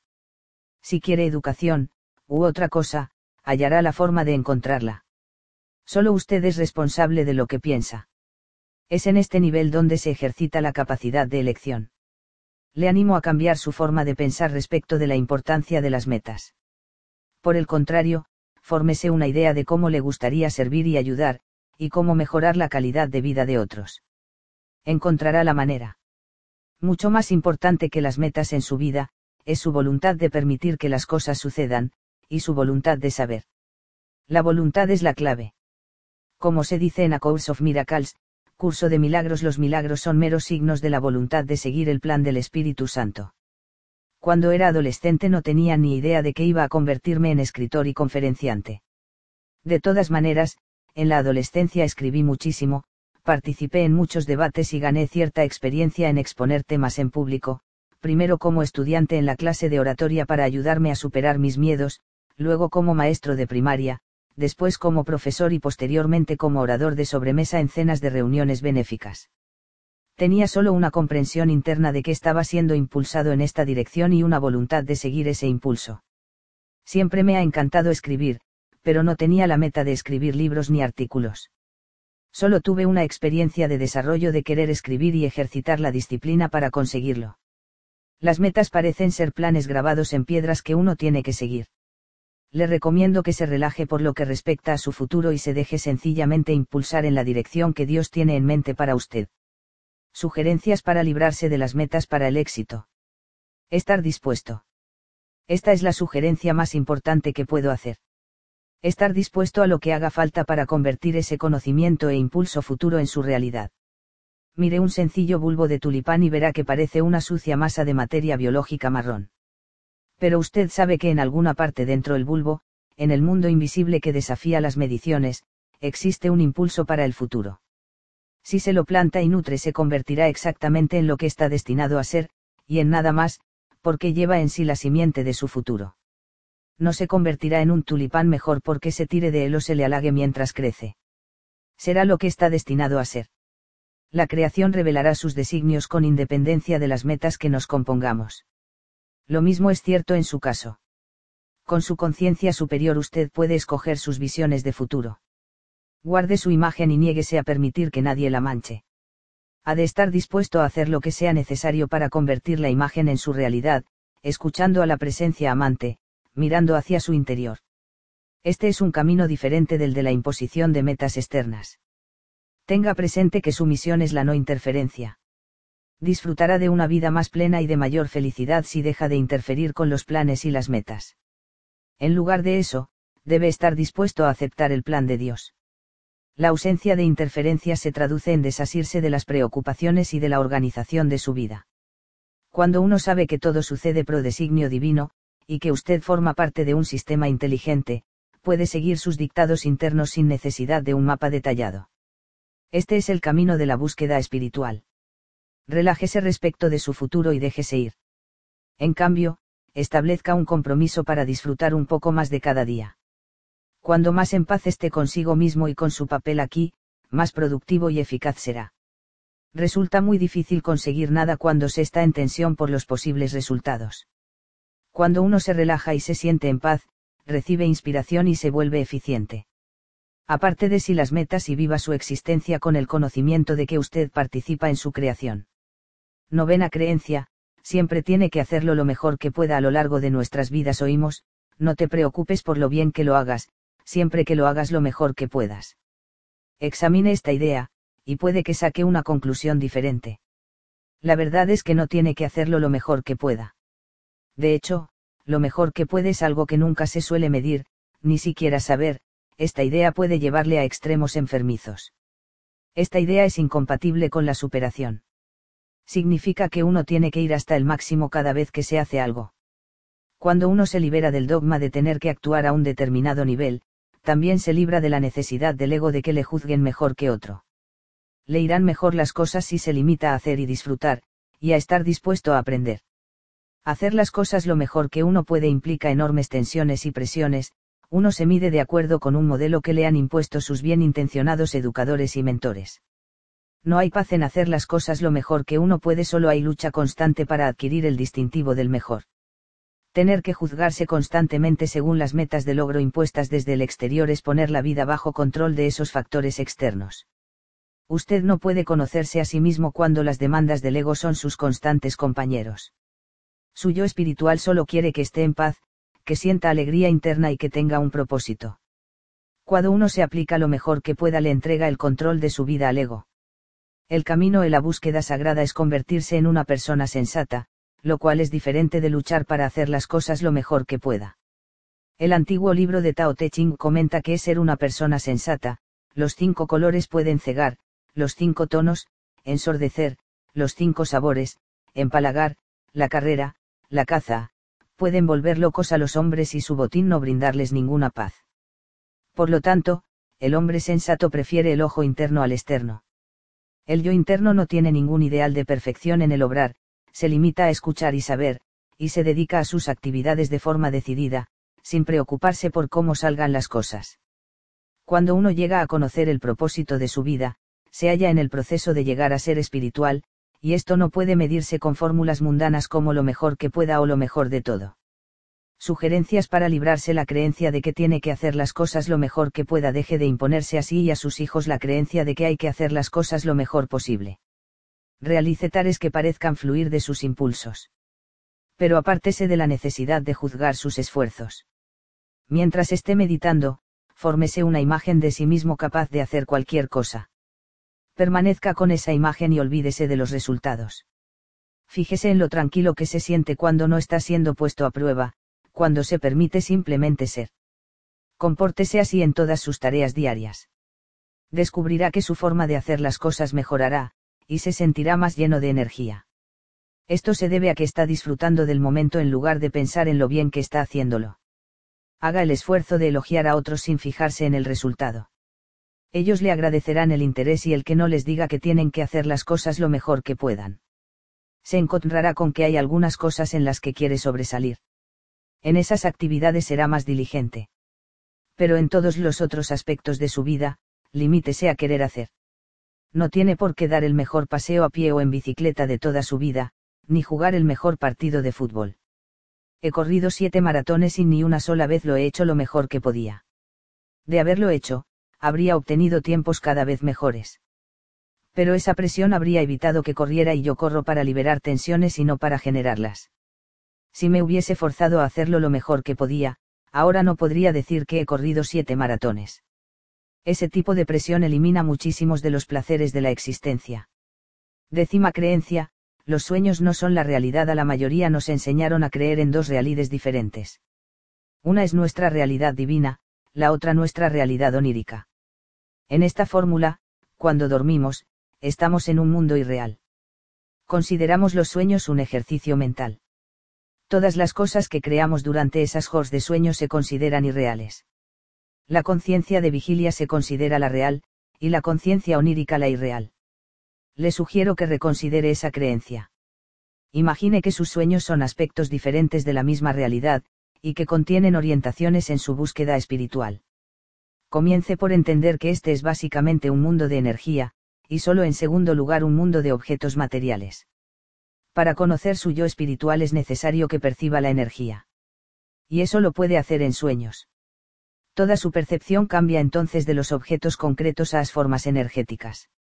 Cuando esto forma parte de su realidad, su estado onírico se convierte en algo que comparte con otros seres con los cuales tiene afinidad espiritual. Llegado el momento, incluso podemos ser conscientes de que estamos soñando. Esto se denomina sueño lúcido. En el sueño lúcido uno puede controlar sus sueños y ser capaz de soñar despierto. Mediante el sueño se perciben otras dimensiones de la realidad negadas por nuestra formación. No estoy escribiendo sobre la interpretación de los sueños. Estoy hablando de conocer su vida onírica y ser consciente de que experimenta otras dimensiones de la realidad mientras duerme, las cuales también estarán disponibles en los momentos de vigilia. Sus sueños son creaciones del mismo cuerpo y el mismo cerebro, como el resto de su mundo de percepciones. Todo le pertenece, cada noche no estrena un cerebro nuevo y experimenta una nueva realidad. Todas las cosas que usted es capaz de saber y de las que es capaz de convencerse en sueños, pueden ser experimentadas en todos los momentos de su vida diurna. Todas las cosas. Sí, es una afirmación radical, pero le hará conocer el poder de su cuerpo energético. Entra en su mundo de sueños con una completa ausencia de duda sobre lo que puede experimentar. Con esa ausencia de duda no hay ningún límite. Cuando despierta a lo que llama su conciencia de vigilia, continúa teniendo el mismo cuerpo, el mismo cerebro y los mismos sentidos, pero ha aparecido la duda. Yo creo que los sueños no revelan cosas acerca de uno, sino que son uno mismo. Son reales y pueden resultar muy eficaces en ayudarle a conocer su yo espiritual. Sugerencias para librarse de la incredulidad ante los sueños. Cuando se vaya a dormir, instese a ser consciente de que está entrando en un estado onírico. Tener presente esto constituye el primer paso hacia una mayor conciencia durante los sueños. Cuando esté quedándose dormido, tome nota mental de que está a punto de entrar en el estado de los sueños y que le complace ser consciente de ello. Haga un esfuerzo, antes de quedarse dormido, para ver conscientemente elementos del sueño que se avecina. Ordénese tomar nota de un objeto, una habitación o un lugar concreto mientras esté en el sueño. Penetre en todos los detalles que pueda respecto del objeto mientras esté soñando. Si se trata de una lámpara, por ejemplo, acérquela más a usted con el poder de la mente. Examine el color, la forma y la intensidad de la luz. Necesita establecer contacto con su cuerpo energético, ese cuerpo de energía que coexiste en todo momento con su cuerpo físico. Mediante el examen del contenido de sus sueños podrá acceder a esa energía superior. Se demostrará a sí que la energía mental es un fenómeno que puede manejar, con práctica y esfuerzo.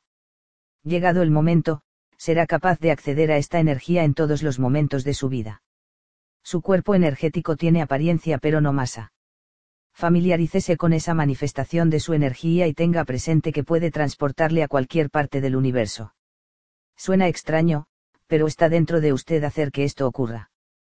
Primero en sus sueños, y luego despierto. Mire si puede ir de un sueño a otro, y luego regresar al primero.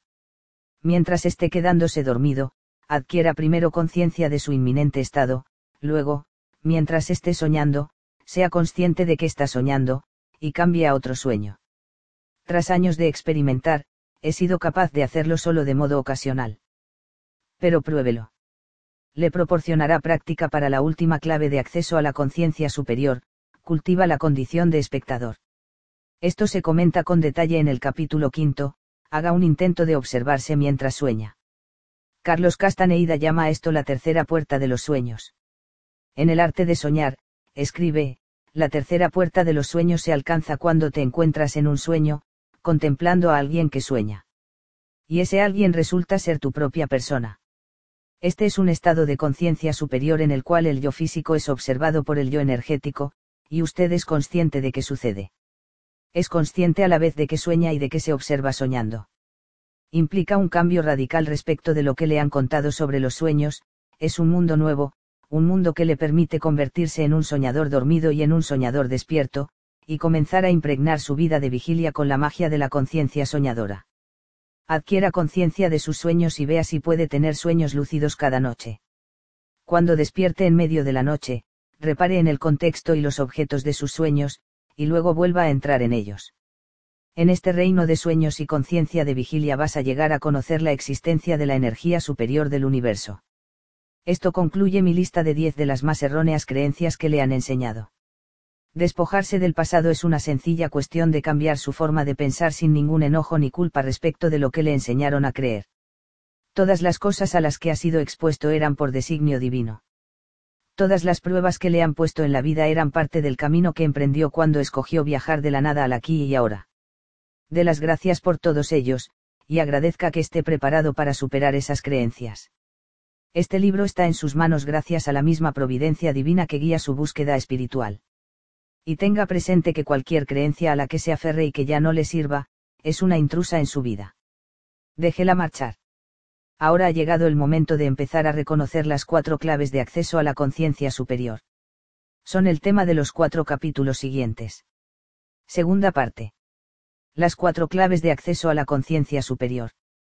Cuando los cinco sentidos están paralizados, cuando la mente está paralizada, cuando el intelecto está paralizado, eso es lo que el sabio domina estado superior Kata Upanishad. 4. Destierre la duda. Las dudas son nuestros traidores Shakespeare. Me libré de mis dudas recordando que hay una razón válida para todo lo que sucede. En la primera parte de este libro he descrito las ideas y opiniones que le han transmitido y que han influido en su vida. Muchas de estas ideas podrían ser ahora su realidad cotidiana, podrían definir lo que es posible y lo que es imposible en su existencia.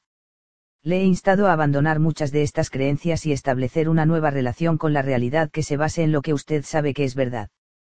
Una vez conozca su verdad personal, su realidad quedará libre de dudas. Puede que no crea que la duda tenga mucho efecto sobre su vida pero parte del daño que crea radica en que se 3 encuentra tan por completo integrada en su sistema de creencias que le resulta imposible pensar de ninguna otra forma. Al dudar de nuestros logros potenciales, proclamamos con certeza lo que es y lo que no es posible. Pero cuando se destierra la duda, llegamos a un conocimiento que conduce a soluciones creativas e inspiradas que van muchísimo más allá de lo que creíamos posible. Con la duda usted es incapaz de recorrer con éxito el camino de su búsqueda sagrada y alcanzar su yo espiritual tiene que reconocer este obstáculo para alcanzar su conciencia superior. Necesitará trabajar en el destierro de la duda de su mundo interior. Cuando sea estirpada de sus pensamientos desaparecerá de su mundo exterior, y se hallará en un viaje interno y eterno mucho más satisfactorio.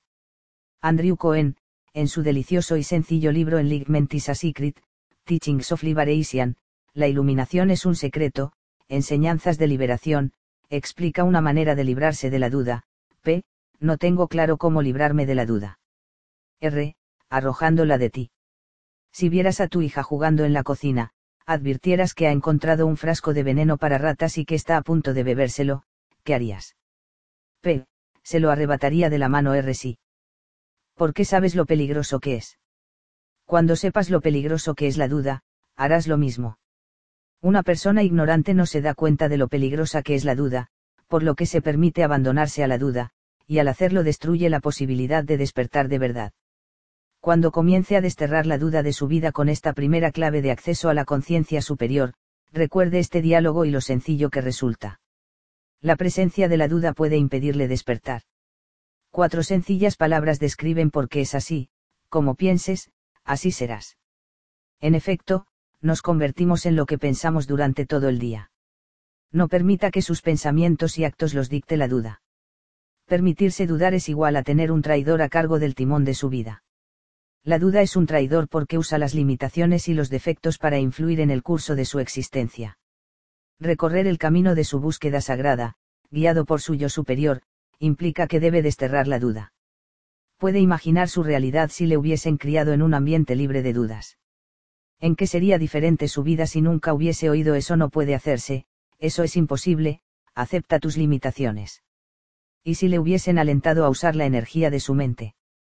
Podría haber usado esa energía para explorar la capacidad de influir en otros seres, cosas, el tiempo atmosférico, su creatividad. Puede que eso le suene un poco fantástico.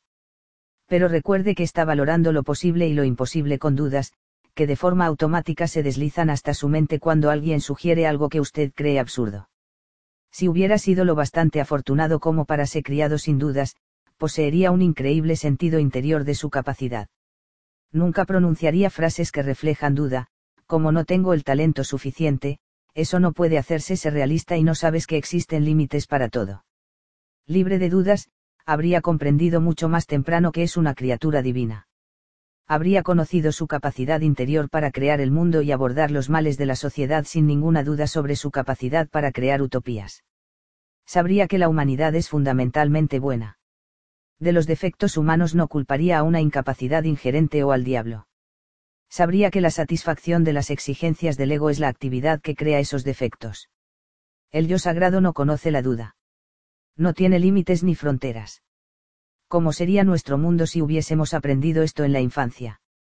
Es hora de que sepamos que tenemos la responsabilidad de incorporar la búsqueda espiritual a nuestra vida y de introducir a nuestros hijos en ese aspecto de la vida. Yo les ofrezco a mis hijos oportunidades de aprender sobre su limitado interior mediante varios métodos. Por ejemplo, los invito a salir conmigo para hacer nubes.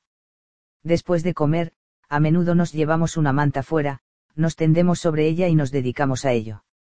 Los niños comienzan por crear la imagen interior e una forma que quieren ver en las nubes. Luego concentran su energía en una nube en particular, e intentar que adopte esa imagen interior. El vecindario se ha habituado a oír gritar a mis hijos estoy haciendo una casa, papi. Mira cómo se mueve mi nube. Estoy moviéndola con la mente. Puede que muchos niños del vecindario piensen, esos dier están locos.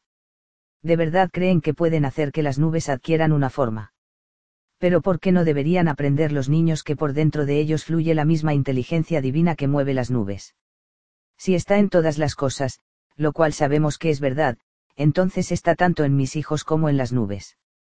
¿Por qué no sentirse tan conectados con ella como para hacer sus propias formas en nubes? Nuestros hijos tienen muy pocas dudas, y este conocimiento interno les permite crear el mundo que quieren para sí mismos. Usted hace lo mismo cuando se va a dormir. Entra en la experiencia de los sueños con una absoluta carencia de duda. De hecho, es incapaz de llevar la duda a ese ámbito. Es como si Dios tuviera una señal de no se admiten dudas a la entrada de los sueños. En sueños, usted es capaz de hacer cualquier cosa que su mente pueda crear. Puede volar, visitar el pasado, proyectarse al futuro, conversar con quienes se marcharon hace mucho tiempo, ver a quienes han muerto y saber que están ahí con usted, saltar por encima de enormes árboles, respirar debajo del agua, crear docenas de personajes y llevar a cabo una interminable lista de otras actividades. Durante este tercio de su vida que pasa durmiendo, no tiene dudas. Y por tanto carece de limitaciones. Luego, cuando despierta, introduce instantáneamente al compañero constante, al duda, de vuelta en su conciencia de vigilia. Despierto, cree que esas cosas no son posibles en la vida diurna. La diferencia radica en que durante el sueño usted sabe que puede hacer y lo hace, en sus momentos de vigilia cree que no puede, y no lo hace. Lo que sabe y lo que cree si es capaz de establecer una distinción entre lo que sabe y lo que cree, reconocerá el papel crucial que juega la duda en su vida. La meta última de reconocerlo es transformar todas las creencias. He aquí las principales distinciones entre lo que cree que es verdad y lo que sabe que es verdad. Las creencias se las transmiten. El saber procede de su interior. La totalidad de sus creencias le fue transmitida por personas que han entrado en su vida con este propósito. En el segundo capítulo he esbozado diez de estas creencias más comunes y hecho sugerencias para cambiarlas. Ahora le pido que examine todas sus creencias. Cuando lo haga, piense en sí mismo como en una esponja que ha absorbido creencias de otros y luego las ha hecho propias. A lo largo de toda su existencia ha estado sujeto a millares de creencias, que van desde de que está hecha la luna, pasando por cómo deben reaccionar las personas las unas ante las otras, o si los deportes tenían o no algún valor, el que la poesía es para afeminados, a qué velocidad pueden correr los seres humanos, como son sus vecinos, qué es capaz de lograr, o el que es con igual padre y al padre de éste. Hay una larga lista de cosas que cree de sí mismo, del mundo, de Dios, de sus potenciales, del destino del capitalismo y muchas otras. Estas creencias, que llegaron a usted desde el exterior, se convirtieron en su credo. Sus conocimientos, sin embargo, llegaron a usted como resultado de haber decidido superar los límites fijados por una creencia. Nadie puede transmitirle un saber. Usted debe tener la experiencia por sí mismo yo podía hablarle infinitamente de cómo montar en bicicleta, o incluso de por qué es imposible hacerlo dadas las leyes de equilibrio y la relación aire barra velocidad barra viento. Usted podría tener una idea propia sobre este tema, pero solo sabrá que es posible cuando monte una, se tambalee unas cuantas veces y lo experimente. Una vez que haya montado una bicicleta, nadie podrá, jamás, convencerle de que es imposible. Todos sus conocimientos son así provienen de la experiencia, y por lo tanto existen en su interior libres de duda. Las creencias le decepcionarán en una crisis. El saber nunca le decepcionará. Cuando usted cree en algo sin saberlo, hay una duda junto con la creencia. La duda existe en alguna parte de las profundidades de su mente. Existe como un pensamiento al que en última instancia recurrirá cuando quiera poner esa creencia en práctica. Recuerdo cuando creía que no podía zambullirme de espaldas en la piscina. Cada vez que me decía esta vez puedo hacerlo, esa importuna duda emergía en el preciso momento en que intentaba zambullirme de espaldas. Me encontraba con que mi cuerpo giraba sobre sí en el último segundo. La diminuta duda unida a la creencia sobre mi capacidad era en lo que yo confiaba en el momento de la ejecución. Si usted cree en algo basado solo en lo que otros le han dicho que es verdad, cuando aparezca una prueba importante, a menudo la creencia le decepcionará. Suponga que cree ser capaz de montar en motocicleta. Si intenta escapar de una situación peligrosa aprovechando una motocicleta que está por ahí, hay muchas probabilidades de que la duda unida a su creencia le impida escapar en esa motocicleta. Lo que usted sabe nunca podrá decepcionarle. Jamás. Si tuviera una absoluta certeza sobre su capacidad para saltar sobre la motocicleta y alejarse a toda velocidad, ese saber le impulsaría para que se alejara sano y salvo. Porque un saber no presenta dudas internas, uno tiene una absoluta certidumbre sobre cuál es su posición. Esto es cierto en todo lo que uno experimenta, tanto física como metafísicamente. Si usted tiene la creencia de que Dios estará a su lado en un momento difícil, y que cualquier sufrimiento que experimente es tan divino como cualquier júbilo que haya sentido, pero no lo sabe, se encontrará con que el dolor de su decepción se convertirá en una afirmación de que Dios no existe. Su creencia se hará trizas en un momento difícil. Eso se debe a que está usted intentando tener una visión de Dios que le ha sido transmitida desde el exterior, y está debilitada por la duda. Saber de la existencia de Dios y sufrir como escribió William Blake en el siguiente poema, le sustraerán de las dificultades sano y salvo, el hombre fue hecho por el júbilo y la aflicción. Y cuando sabemos esto vamos por el mundo a salvo. El júbilo y la aflicción han tejido una tela para el alma divina los conocimientos nunca pueden decepcionarle porque están entretejidos en la trama de su ser. Si no puede dudar de lo que es, y sabe que es, entonces nunca se verá decepcionado. Quiero repetir que a las creencias siempre les acompaña la insidiosa duda, mientras que los conocimientos están libres de dichas contaminaciones. Sus creencias son ejercicios mentales. Sus conocimientos son ejercicios físicos. Las creencias están emplazadas en el reino de lo mental, como los pensamientos que uno alimenta de forma constante. Su comportamiento en el mundo se ve muy afectado por las limitaciones de esas creencias. Estas son estrictamente ejercicios mentales que uno practica de manera continuada hasta que se convierten en la realidad, es decir, una realidad basada en las dudas que van unidas a las creencias. Usted podría creer que la gente no debería llevar joyas en la nariz, o que la gente que no asiste a la iglesia es perversa este tipo de creencias influirán en su conducta y harán que juzgue a otras personas, hasta que cambie sus creencias y quizá busque un aro para su nariz, sus conocimientos están emplazados en el dominio de lo físico, a pesar de que se hayan originado en el mental. Cuando uno sabe algo, forma parte de la totalidad del ser, se origina en lo mental y reside en todo el ser. Lo que se sabe con absoluta certeza como la forma de bailar el mambo, o de patinar sobre hielo, o nadar, o hacer el amor, o montar en bicicleta, forma parte del ser. Reside tan en lo profundo de uno que está en las células de lo humano. Aquello que en otra época solo creyó, porque le fue transmitido por alguna persona, ha sido ahora transferido a su saber. La totalidad de sus conocimientos de lo físico comenzaron como creencias y acabaron en esta certidumbre. Incluso puede que tenga algunas creencias tan arraigadas que las trate como conocimientos. Algunas de estas creencias que se han hecho fuertes en su interior podrían considerarse conocimientos, pero en realidad no lo son.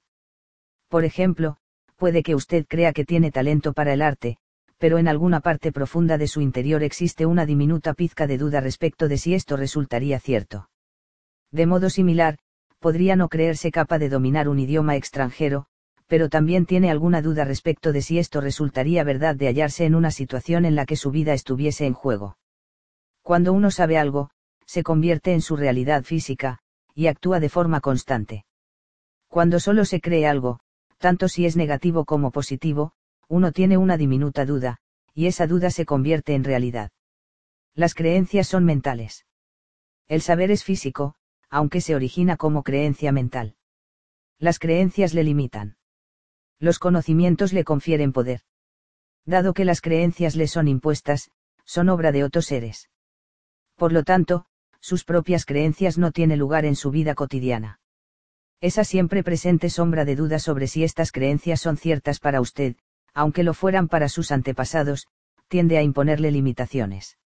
Sus pensamientos crean su realidad. Cualquier pensamiento del que dude es una limitación. Lo que sabe le confiere poder para ascender en los niveles de conciencia. Cuando su corazón sabe que algo es correcto y usted sigue a su corazón, progresa y crece. El conocimiento interno le permite dar el paso que habría evitado de haber escuchado su mente. Louise Hay es un perfecto ejemplo de lo que estoy definiendo. Es una mujer hermosa y sensible que ha escrito muchos libros formidables sobre curación, y es la editora de una colección de mis afirmaciones y recordatorios cotidianos titulada Everyday Wisdom, El camino de la perfección, publicado por Grijalbo, N. de la T. Estábamos juntos en una transmisión nacional de televisión, cuando alguien llamó y le preguntó a Louise si había considerado algún método tradicional para tratarse un cáncer que había padecido ocho años antes. Louise le dio el tipo de respuesta que espero que usted sea capaz de cultivar cuando vea cómo el saber puede darle fuerza para ascender a niveles más elevados. Respondió, en mi corazón sabía que no podía permitirles que me sometieran a radioterapia ni quimioterapia, ni que me cortaran un pecho, solo sabía que ese no podía ser mi método para enfrentarme con el cáncer. Mi conocimiento me condujo a otras alternativas, sobre las que he escrito, y en última instancia a la erradicación del cáncer de mi cuerpo. No estoy menospreciando ninguna otra forma de tratamiento, solo sabía, en mi interior, que yo no podía ir en esa dirección. La clave aquí reside en el uso que le da a la palabra sabía. No se trataba de que creyese en una terapia alternativa, sino que sabía que esos métodos tradicionales estaban en desacuerdo con quién era ella. Consultó su saber. Ese saber le proporcionó fuerza e iluminación. Cuando aprenda no solo a abandonar las creencias sino a convertirlas en conocimientos, solo tendrá ese saber interno para consultarlo cuando surjan las dificultades en su vida. Una mera creencia no es más que una nota mental pegada en su cuarto por su madre. Un saber está grabado en las células de su ser y por lo tanto vive en su interior, sin presencia de duda. Sus creencias son transitorias. Sus conocimientos son eternos. Piense en muchas de las creencias que tiene hoy y en cómo han cambiado a lo largo de los años. De hecho, muchas de las creencias que tiene hoy no fueron bien recibidas. Puede recordar cuánta gente se sintió escandalizada al ver a los hombres con el pelo largo y pendientes por primera vez en la época contemporánea. Muchos intentaron hacer que se expulsara de los institutos y universidades a estos jóvenes. Los etiquetaron de afeminados. Hoy en día esas mismas personas lucen cabellos largos hasta el hombro y ven partidos de fútbol con prototipos de masculinidad que llevan pendientes y pelo largo que les asoma por debajo del casco. Las creencias cambian. Muchas de las creencias que defiende hoy las rechazará en los años venideros. Por ejemplo, casi cada día recibo cartas de personas que me cuentan que cuando me oyeron por primera vez hablar de algunas de estas ideas hace dos décadas, pensaron que estaba fomentando el egoísmo, y que hoy las mismas ideas les resultan consoladoras. Por lo que a mí respecta, mis ideas sobre Dios y la espiritualidad han cambiado drásticamente desde mis tempranas épocas agnósticas de adolescencia y primera juventud. Mis ideas sobre el bienestar social, la pena capital, la política y el mal, han variado. Cuando era joven solo creía con fuerte convicción. No sabía, y siempre tenía alguna duda sobre mi posición con respecto a estos asuntos, en particular porque había adoptado a maestros espirituales cuyas ideas estaban en conflicto con las mías. Esas cosas que usted ha tenido, permanecen a su lado aún hoy, a pesar de que ha pasado por una transformación física completa. Imagínese eso. Hoy se encuentra dentro de un cuerpo que no existía hace apenas una década. Todas las células de su ser han sido reemplazadas por células nuevas. Usted tiene piernas, brazos y arterias nuevos e incluso un cerebro nuevo. Las moléculas de su ser físico cambian de modo constante. Están siendo reemplazadas incluso mientras lee estas palabras. Millones de átomos llegan y se van, formando nuevas realidades física, aun a pesar de que esas realidades nuevas tengan relación con las viejas. Esto es lo mejor, aunque usted no es el mismo cuerpo que hace unos años, sus conocimientos han sido transferidos de su viejo cuerpo al nuevo, no física sino metafísicamente. De niño sabía patinar sobre hielo, y todavía sé cómo hacerlo a pesar de que no lo he vuelto a hacer desde hace 30 años. El saber aún está conmigo, a pesar de que tengo piernas y pies nuevos, y un cerebro totalmente renovado.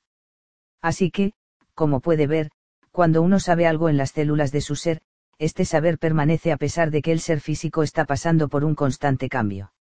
Usted es inmutable en el mundo interior, y por lo tanto lo es su saber. Estas son, pues, las cinco diferencias características entre lo que uno cree y lo que sabe. Resulta obvio que la mayoría de nuestros conocimientos se encuentran en el dominio de lo físico y permanecen con nosotros mientras estamos en nuestro cuerpo. La característica que separa el saber de la creencia es la presencia de la duda. Las creencias y las dudas van juntas, mientras que a los conocimientos no les acompaña duda alguna. Mi intención es ayudarle a sacar de su conciencia muchas de sus viejas creencias. Pero lo que es aún más útil para la búsqueda de su yo espiritual, y que espero que aprenda, es transformar las que queden de meras creencias en saber. Sus conocimientos no tienen por qué quedar limitados al dominio de lo físico. Puede tener conocimientos también en el dominio de lo metafísico. Por ejemplo, puede conocer a sus guías, sus ángeles y la superior presencia, en lugar de creer solo en su existencia. Del mismo modo, todas las cualidades del yo espiritual, que se hayan incluidas en la parte tercera de este libro, están a su disposición para que las conozca en lugar de solo creen en ellas. Nisargadatta Maharaj, en Yamdat, yo soy eso, describe el proceso de la siguiente manera, el mero conocimiento no basta, el conocedor debe ser conocido. Sin el conocimiento del conocedor no puede haber paz. Esta es una afirmación de alcance, conocer al conocedor constituye el tema del capítulo siguiente, pero resulta útil que conozca ahora la idea. Hay un yo físico que posee el conocimiento, y hay lo conocido. Pero lo más significativo es que hay un conocedor de lo conocido. Esta es su verdadera identidad. La paz que menciona Maharaj y el camino de la búsqueda espiritual quedan a su disposición cuando le guía esa verdadera identidad, que es lo más sublime de usted. Alcanzar esa paz y hallar el camino de la búsqueda espiritual implica abandonar las viejas creencias y cambiar a una nueva dimensión, donde el conocimiento sustituya a la creencia y donde la fe reemplace al miedo. Miedo y duda hay un refrán, cuyo origen ignoro, que dice, el miedo llamó a la puerta, y respondió la fe, y no había nadie. El miedo se origina en las dudas que tenemos de nuestra divinidad. El antídoto para el miedo es la fe. Dentro de mí sé que no estoy solo, jamás sé que tengo a mi disposición la guía divina en todo momento. Este conocimiento hace que el miedo sea imposible. Tampoco usted está solo, y también dispone de guía omnipresente accesible a voluntad. Cuando uno sabe de verdad que la Suprema Presencia está siempre a nuestro lado, la posibilidad de vivir tanto con la duda como con el miedo se evapora. Tiene que poseer la cualidad de ser un conocimiento. Entonces, el miedo se desvanece. Cuando comience a librarse de los miedos, usted desarrollará una especie de confianza que refleje su conciencia de su misión divina. Gabriel Soule al escribir Tenderness Strength, la ternura es fuerza, describe cómo se disipa el miedo cuando la duda es desterrada, todavía temblamos antes el yo como niños ante la caída de la noche. Sin embargo, una vez que nos hayamos atrevido a dar un paso hacia el interior del corazón, descubriremos que hemos entrado en un mundo donde la profundidad conduce a la luz, y que no hay final. El miedo es nuestra prisión. Tenemos que erradicarlo mediante la certeza de lo absurdo que es tener miedo de algo en este sistema inteligente del que formamos parte y que tiene infinita inteligencia en cada uno de sus elementos. Traer este simple conocimiento a la conciencia cuando experimente cualquier miedo, le ayudará a desterrar tanto el miedo como la duda. Las cosas a las que con más frecuencia tememos pueden explicarse tras investigarlas. O bien puede erradicarse el miedo con una breve y sencilla afirmación. Yo he escogido la segunda forma, y abrigo la esperanza de dejarle pasmado con lo simple que es eliminar el miedo. Miedo a fracasar. Líbrese de él. No puede fracasar en nada. Todo lo que hace produce un resultado. Lo que cuenta es lo que hace con los resultados. Etiquetarse como fracasado carece de sentido. Miedo a la desaprobación. Líbrese de él. No necesita que los demás le digan si está bien o mal. Usted es una creación divina. Su sendero es único. Las opiniones de otros serán invariablemente juicios. Cuando uno sabe que está en una misión espiritual, se hace independiente de la opinión de los demás. Continúe adelante con su propósito. Miedo al sufrimiento. Líbrese de él. Usted no puede sufrir cuando conoce su yo espiritual. Solo sufre la persona que se imagina que es. Su júbilo es divino y también lo es su sufrimiento. Todo el dolor es parte del plan de Dios, que le otorgará sabiduría trascendental cuando deje de juzgarlo. Miedo el aislamiento. Líbrese de él. Usted nunca puede estar solo. Cuando sepa esto, nunca se sentirá solo. Hay un gigantesco apoyo de amorosas almas que siguen un sendero similar. Reconózcalo. Acéptelo como verdad. Manténgase en su propósito y olvídese de que se siente aislado.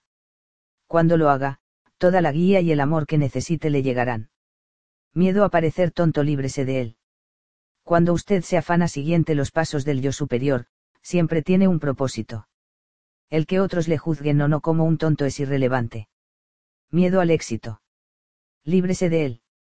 Reemplace el miedo por el conocimiento de que se merece prosperidad y abundancia. Tenga presente que cuando se halla en el camino de la búsqueda espiritual, aparecerán medidas externas de éxito. Su éxito, sin embargo, es una cuestión interior. Es su sensación respecto a sí mismo, y desde luego no quiere tener miedo de sí mismo. Estos son los seis miedos que más interfieren en el camino de nuestro propósito divino. Tenga presente que posee las herramientas internas para transformar su vida, y el miedo habrá desaparecido antes de que pueda decir, me libero de él. Una de esas herramientas es el reconocer ante uno mismo el momento en que el miedo haga su aparición. Cuando advierta que siente miedo, por favor, asegúrese de dejar que penetre en su conciencia. Siéntalo. Niéguese a juzgarlo. Tengo una amiga que se toma tiempo para mantener una conversación silenciosa con su miedo. Me dice que solo esto hace que el miedo desaparezca, porque da la bienvenida como a una vieja creencia que en otros tiempos constituyó una parte amada de ella misma. Otras veces, ella y el miedo se ponen de acuerdo en una nueva definición de él. Sienta el miedo y no permita que sus efectos tengan continuidad. La primera vez que subí a un escenario para hablar ante varios miles de personas, olvidé mis notas, entonces, experimenté varias sensaciones de miedo. No reconocer la presencia de mi miedo lo habría mantenido allí, en el escenario, conmigo. Pero me entregué a mi miedo mientras me recordaba a mí mismo que no estaba solo. Salí al escenario con el miedo como compañero. Antes de que hubiesen pasado siquiera unos minutos, estaba absorto en mi misión y el miedo había desaparecido. Al reconocer el temo y luego hacer, de todas maneras, eso a lo que le tenía miedo, le pone sobreviso con respecto a esos pensamientos derrotistas. También da un paso gigantesco para desterrar la duda de su existencia. El miedo y la duda son pautas. Aquello de lo que dude le causará miedo. Lo que teme le provocará dudas sobre su capacidad para enfrentarse con ello. Como he mencionado unas páginas más atrás, el verdadero antídoto para la duda y el miedo es la fe. El desarrollo de la fe como medio para eliminar el miedo de su vida es una lección espiritual suplementaria. A Cousin Miracles ilustra maravillosamente este punto, haciendo hincapié en el conocimiento, si supieras quién camina a tu lado por el sendero que has escogido, el miedo sería un imposible.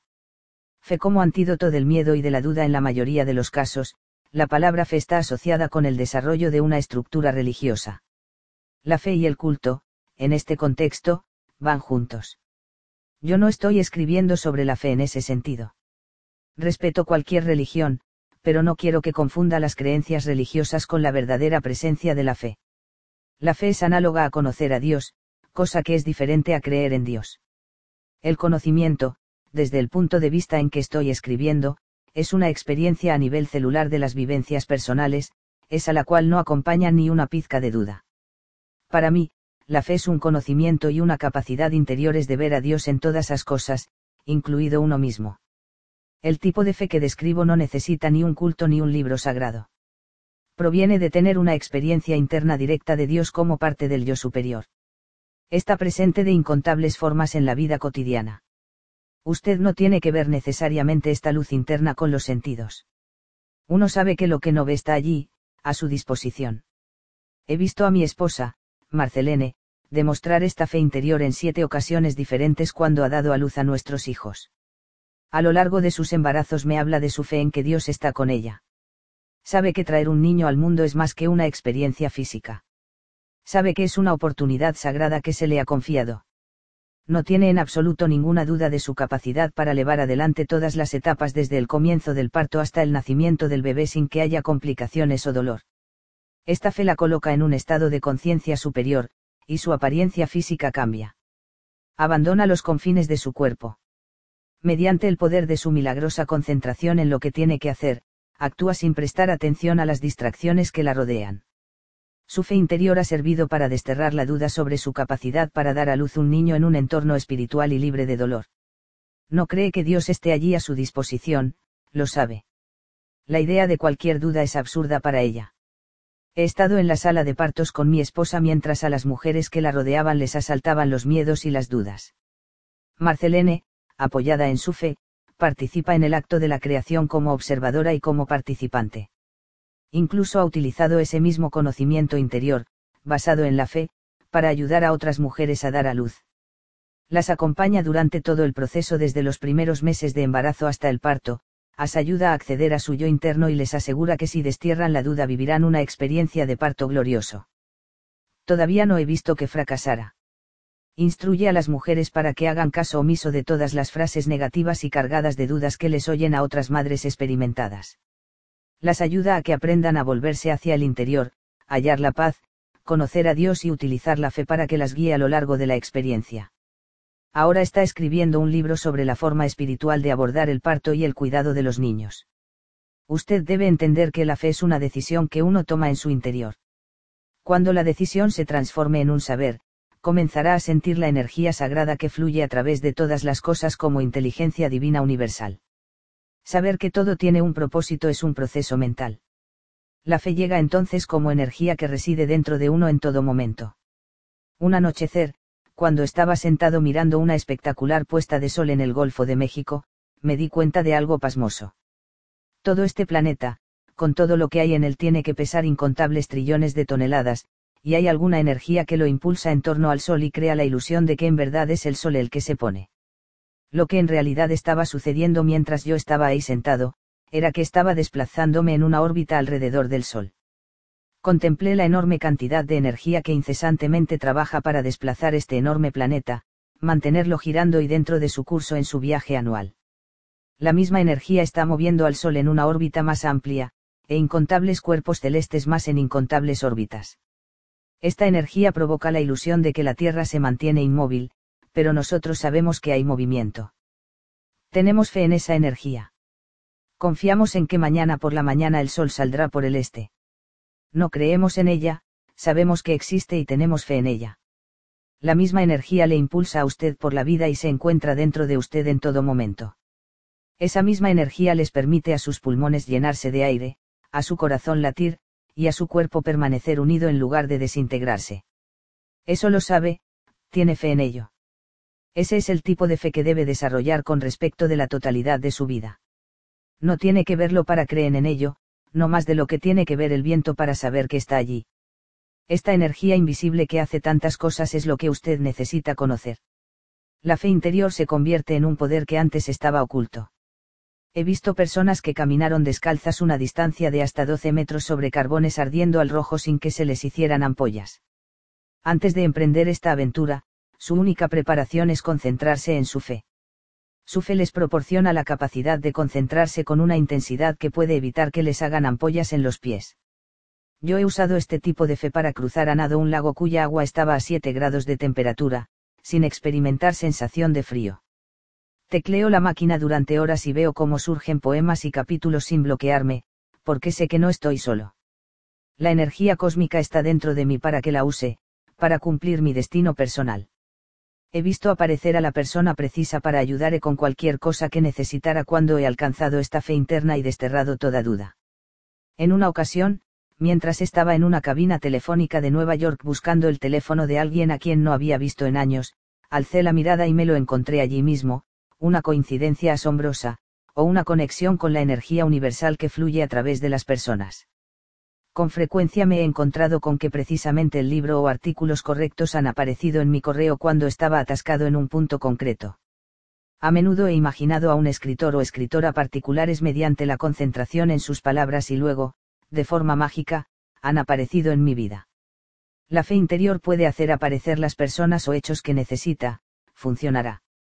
Sin embargo, esto no quiere decir que los obstáculos no vayan a surgir también. Fe y frustración incluso después de que desarrolle esta fe en Dios y en usted mismo, se encontrará con que todavía hay obstáculos en su vida. El pensamiento libre de dudas y el saber no significan que vayan a florecer de modo automático la abundancia y la prosperidad. No obstante, al aparecer los obstáculos, comenzará a procesarlos de un modo por completo distinto, un modo basado en la fe y no en la frustración. Cuando se sienta tentado de ver los obstáculos como impedimentos, recuerde que la vida pone pruebas. Invente una frase para recordarse el valor potencial del obstáculo. La frase podría ser, este obstáculo ha aparecido en mi vida para enseñarme algo. Cuando aprenda la lección, veré mi fe interna manifestarse otra vez de forma positiva. Bendeciré este hecho en lugar de maldecirlo, y tendré presente que los caminos de Dios me serán a veces misteriosos. Recientemente, mi esposa y yo pasamos unos días en Santa Fe, Nuevo México, en un retiro destinado a renovarnos nosotros mismos y nuestro matrimonio. En la primera noche que pasamos allí, vimos en el vestíbulo del hotel el menú de un restaurante macrobiótico y decidimos cenar en él. No obstante, parecía haber un centenar de obstáculos que surgían en nuestro camino cuando nos pusimos a buscar el restaurante. No dejábamos de perdernos y aparecer de nuevo en el punto del que habíamos partido. Yo giraba en el lugar que parecía correcto y acababa de vuelta en el hotel. Santa Fe es una ciudad que fue trazada en círculos concéntricos, y los nombres de las calles cambian de una a otra manzana. La frustración iba en aumento tras haber pasado más de una hora sin haber encontrado el restaurante. Le había pedido instrucciones a más de diez personas, y por fin hice una llamada telefónica al restaurante para pedirles ayuda. Durante todo el tiempo, estaba decidido a superar y extraer la lección de la prueba. Cuando por fin llegamos, el restaurante estaba lleno. Al entrar, una mujer de Naples, Florida, llamada Merira Einhardt, entró delante de nosotros. Estaba acompañándola a la única mesa vacía que quedaba, y se volvió para decir, le gustaría compartir la mesa conmigo en lugar de esperar. Comimos juntos, y en el curso de la conversación nos habló de una espiritual mujer llamada Gangaji que comenzaría un satsang, una reunión para la verdad, en Santa Fe, la mañana siguiente, y que duraría hasta cuando teníamos planeado permanecer en la ciudad. Durante los cinco días siguientes, mi esposa y yo asistimos a la satsang junto con centenares de otras personas. Yo pensaba que habíamos ido a Santa Fe para estar a solas pero conocimos a Gangaji.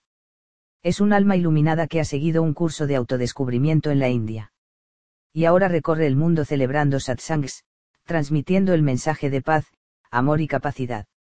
No cobraba nada, y nos proporcionó una gran riqueza espiritual. En una audiencia privada con Gangaji, ella me contó que su hermana había leído uno de mis libros y que el mensaje del mismo había contribuido a volver a reunirlas la hermana había decidido abandonar cuando Gangaji emprendió su propio sendero espiritual. Durante nuestra conversación, recibí de Gangaji el eslabón perdido que necesitaba para organizar y escribir este libro.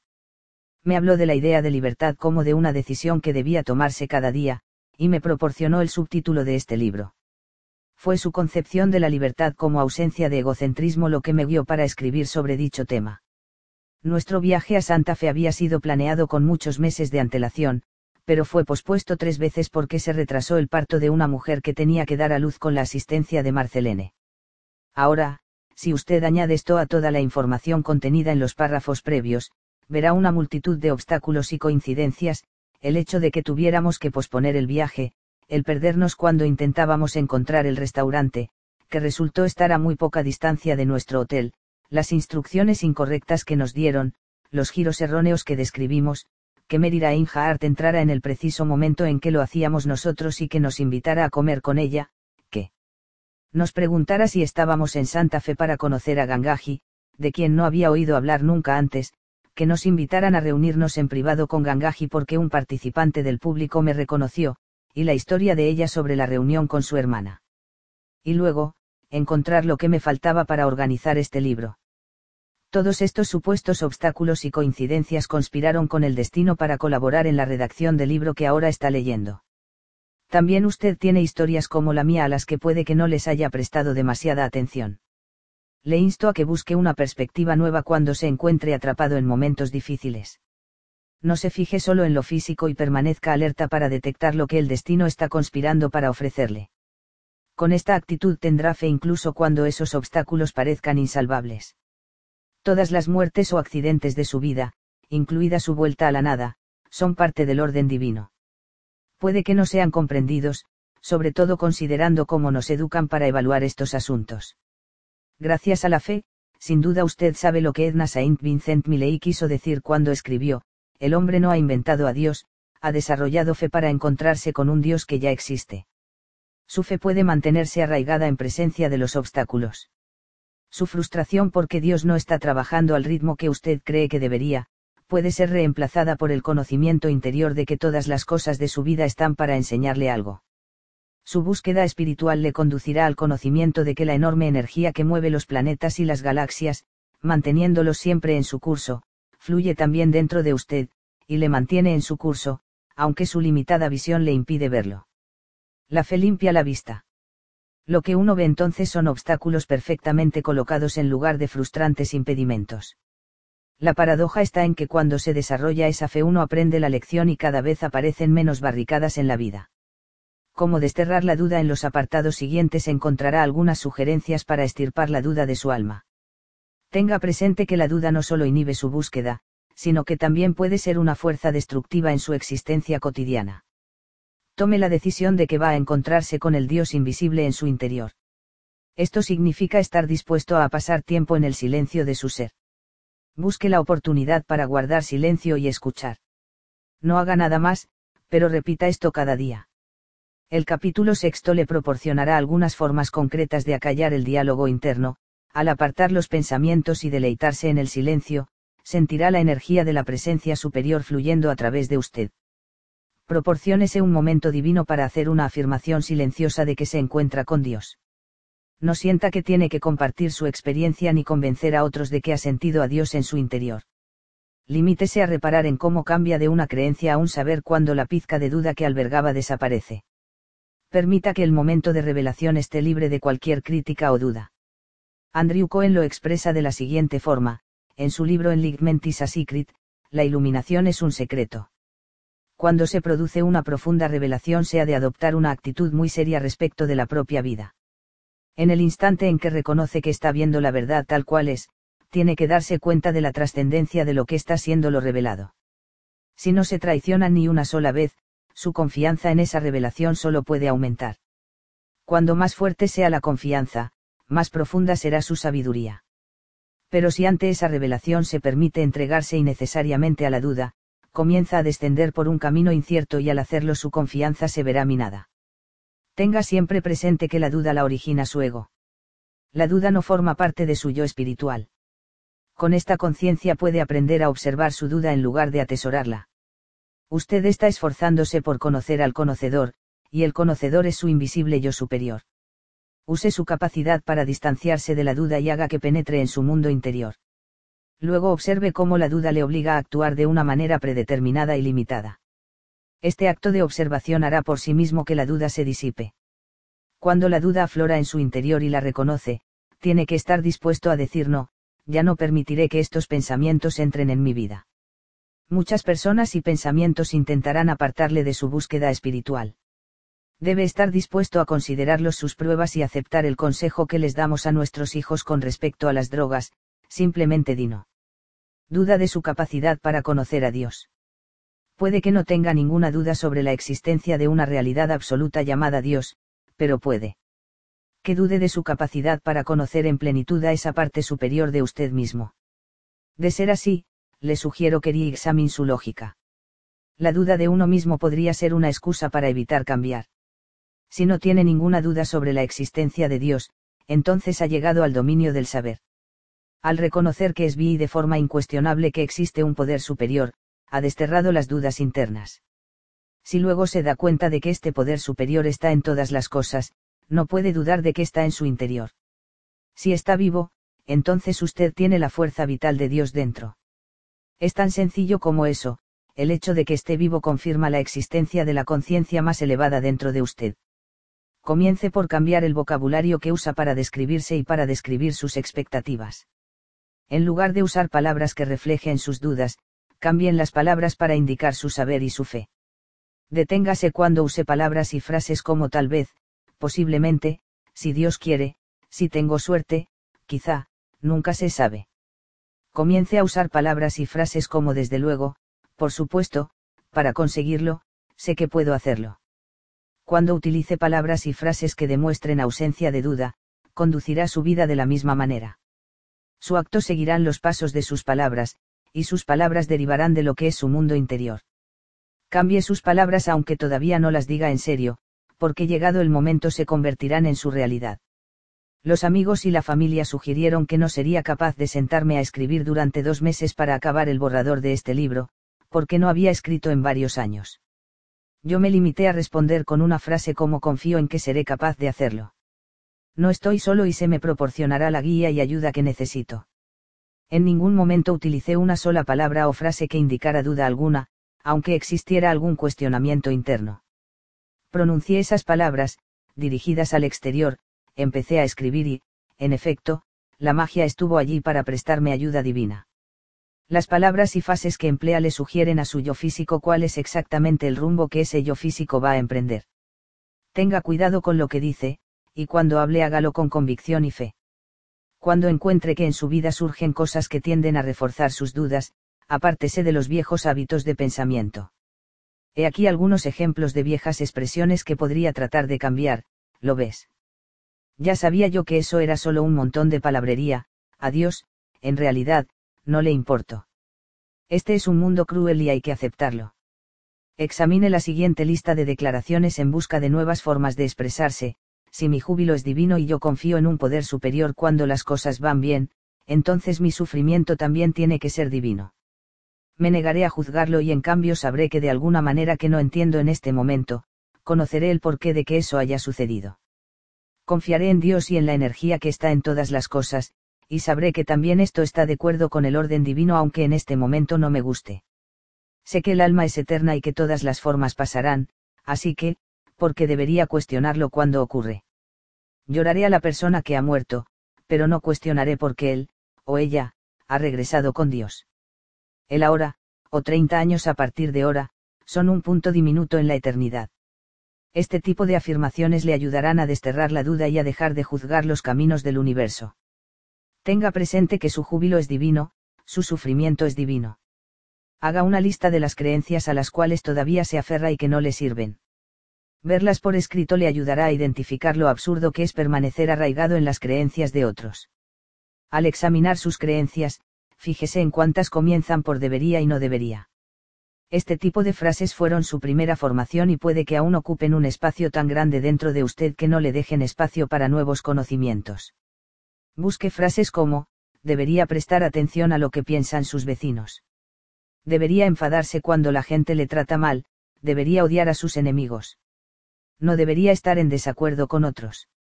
No debería ser feliz cuando otras personas de su entorno sufren.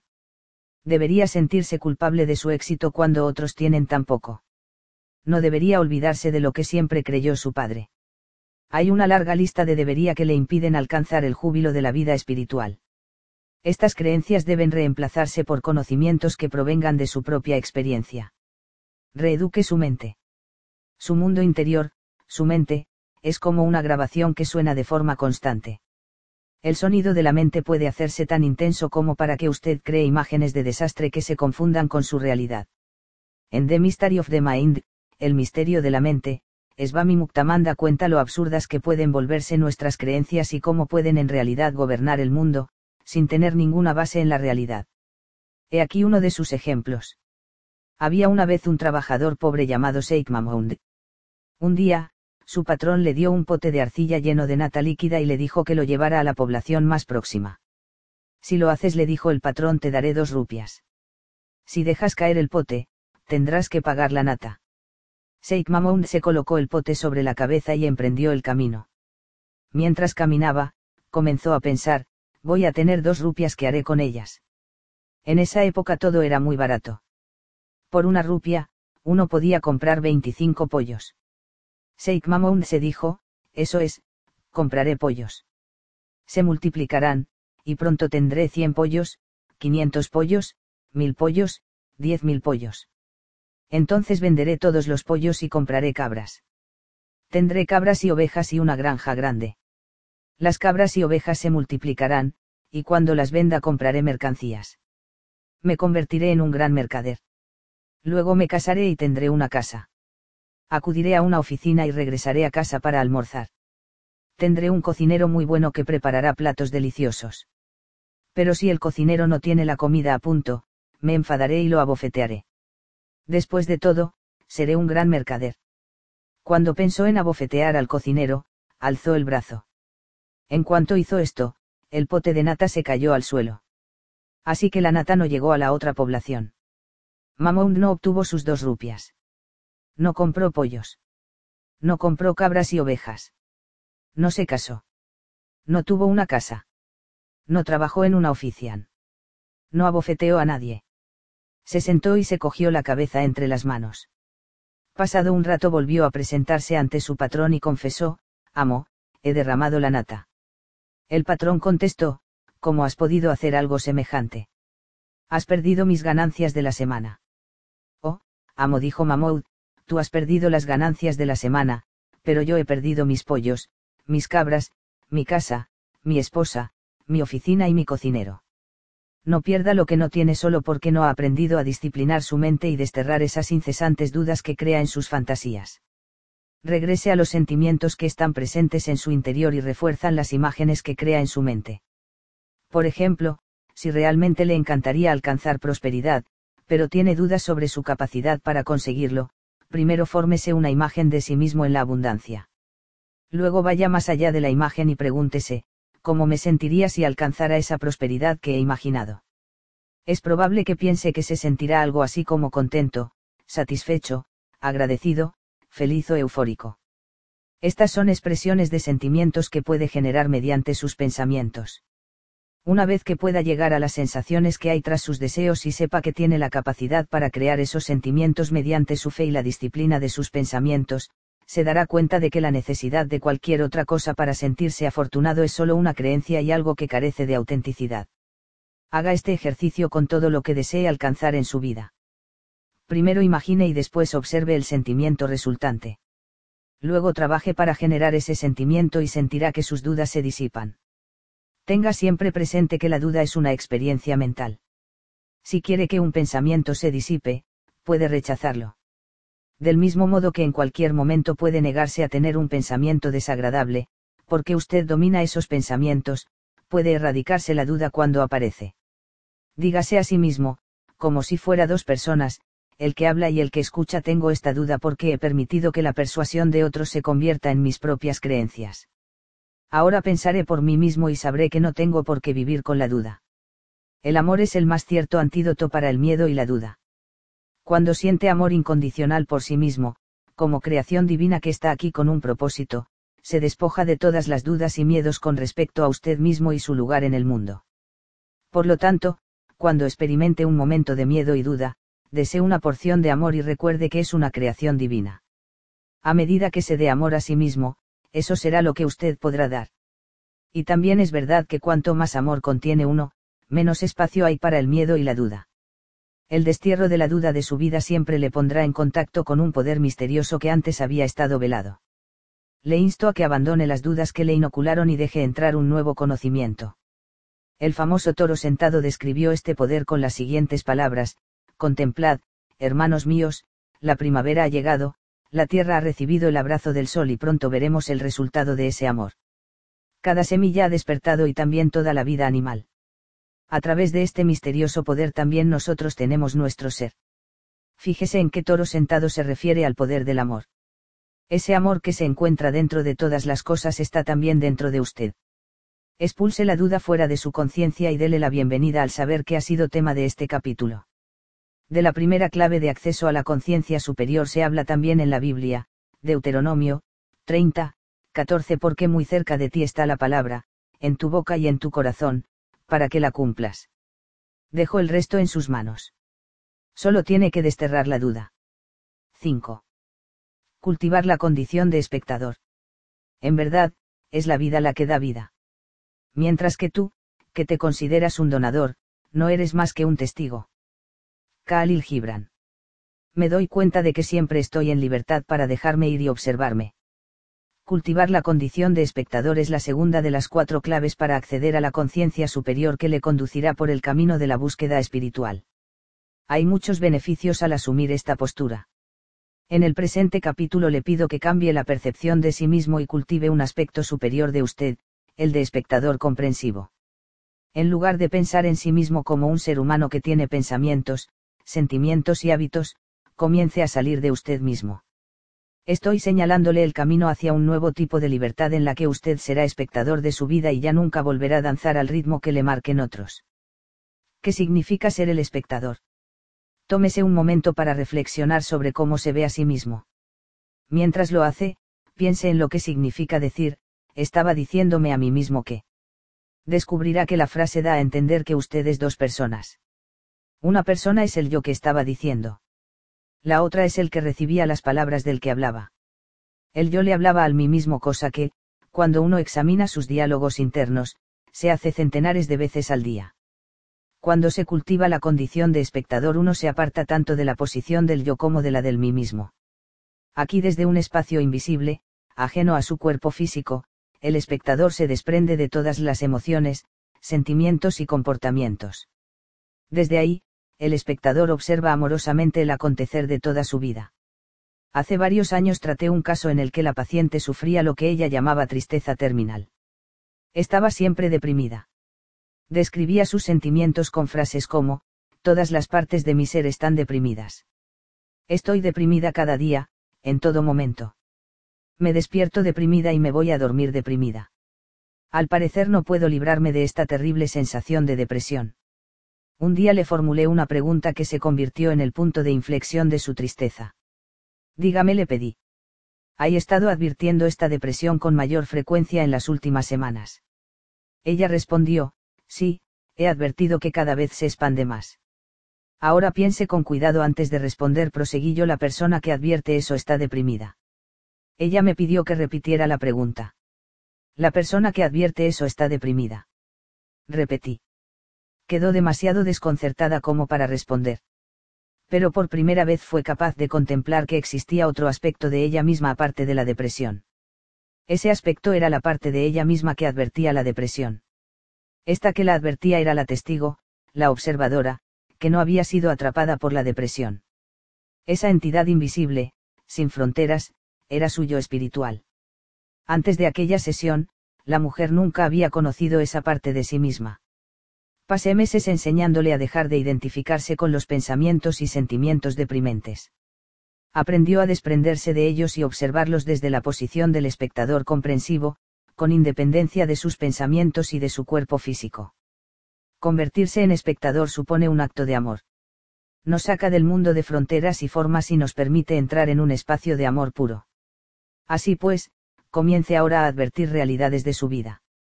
Advierta lo plácido que se siente, o cuánta ansiedad tiene. Advierta su apariencia física. Cuánto pesa, lo en forma que se siente y el grado de fatiga.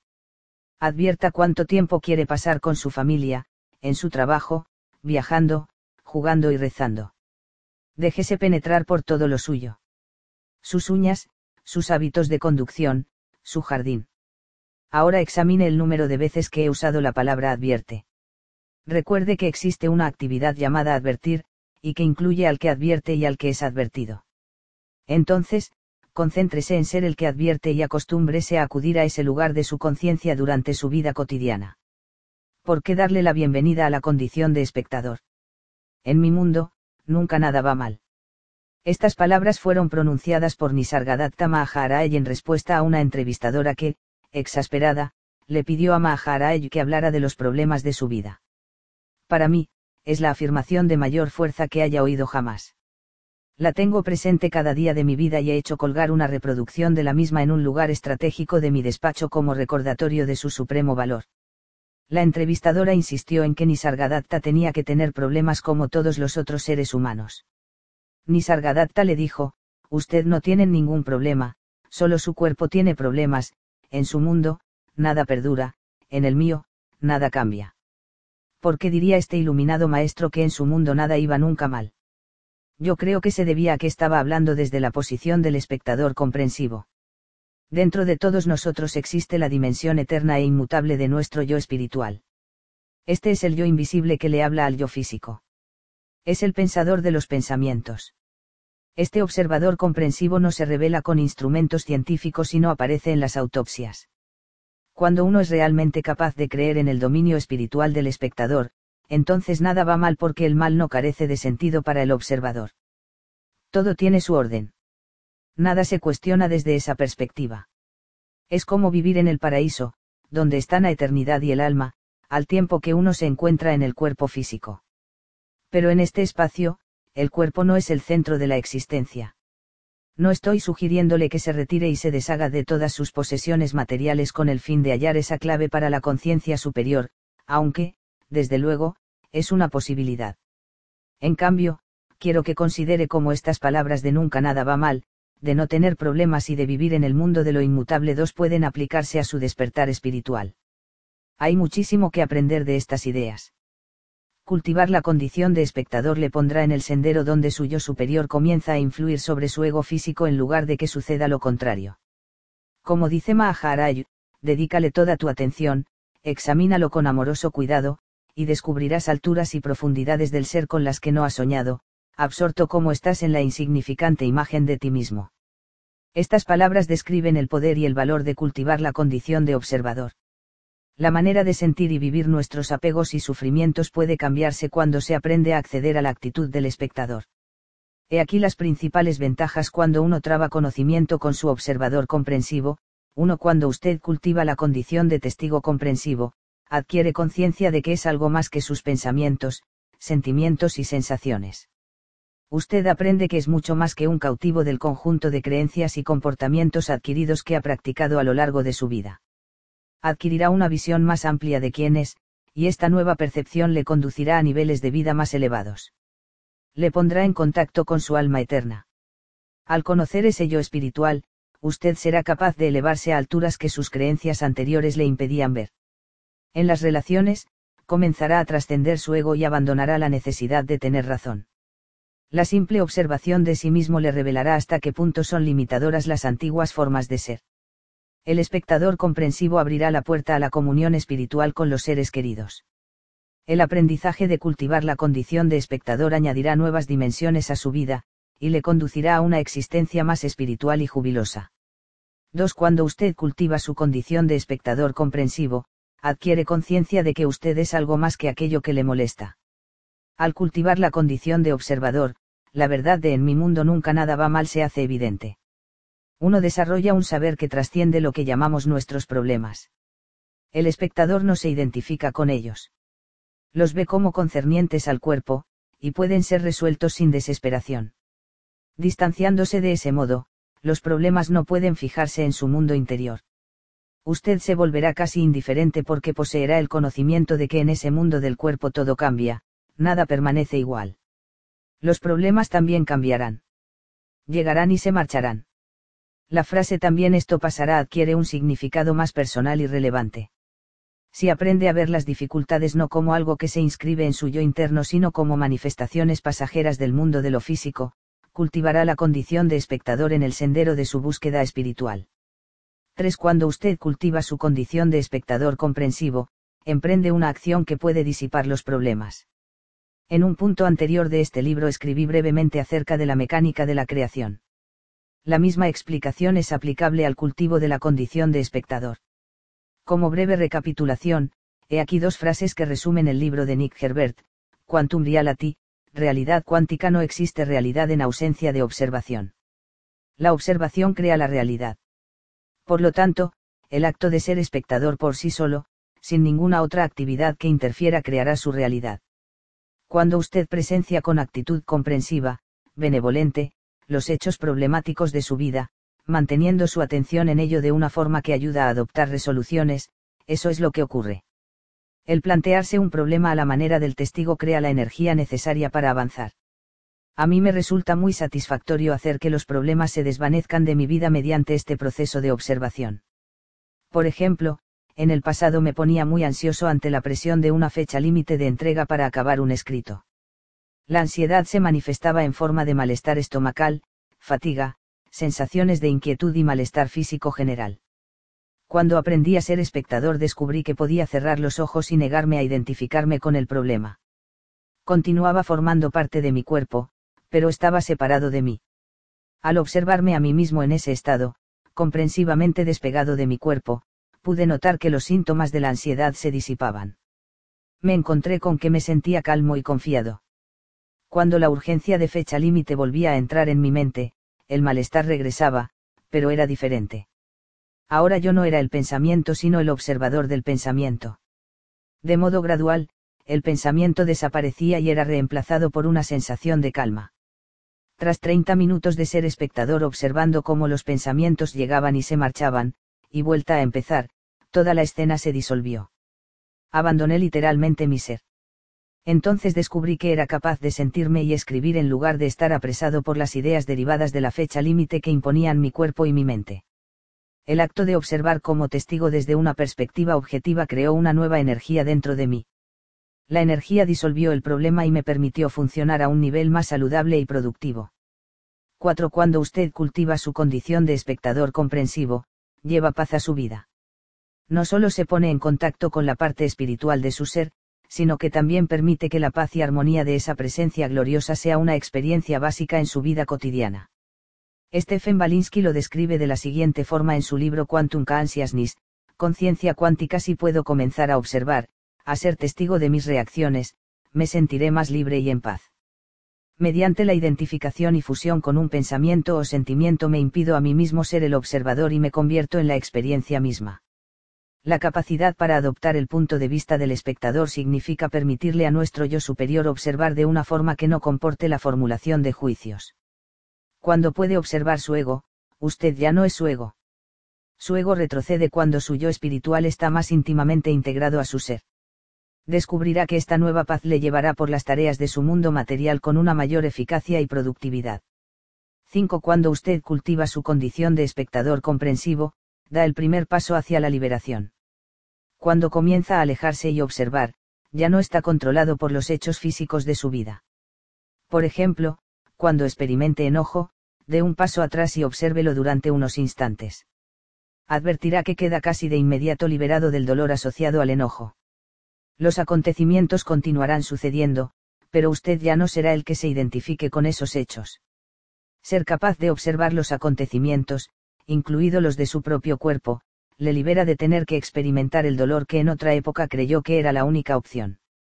Mi esposa y yo hemos criado ocho hijos, si no hubiéramos mantenido la actitud del espectador, muchas veces podríamos habernos sentido muy turbados y desdichados.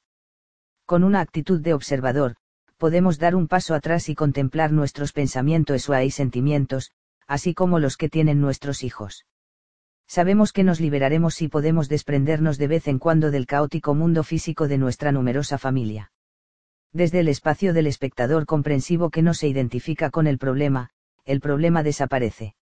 La solución proviene de nuestra habilidad y voluntad de confiar en que podemos ofrecer consejo y guía, sin identificarnos como padres fracasados o como padres perfectos. El acto de observar nos libera. Y también le liberará a usted cuando cultive su condición de espectador. 6. Cuando usted cultiva su condición de espectador comprensivo, entra en contacto con Dios.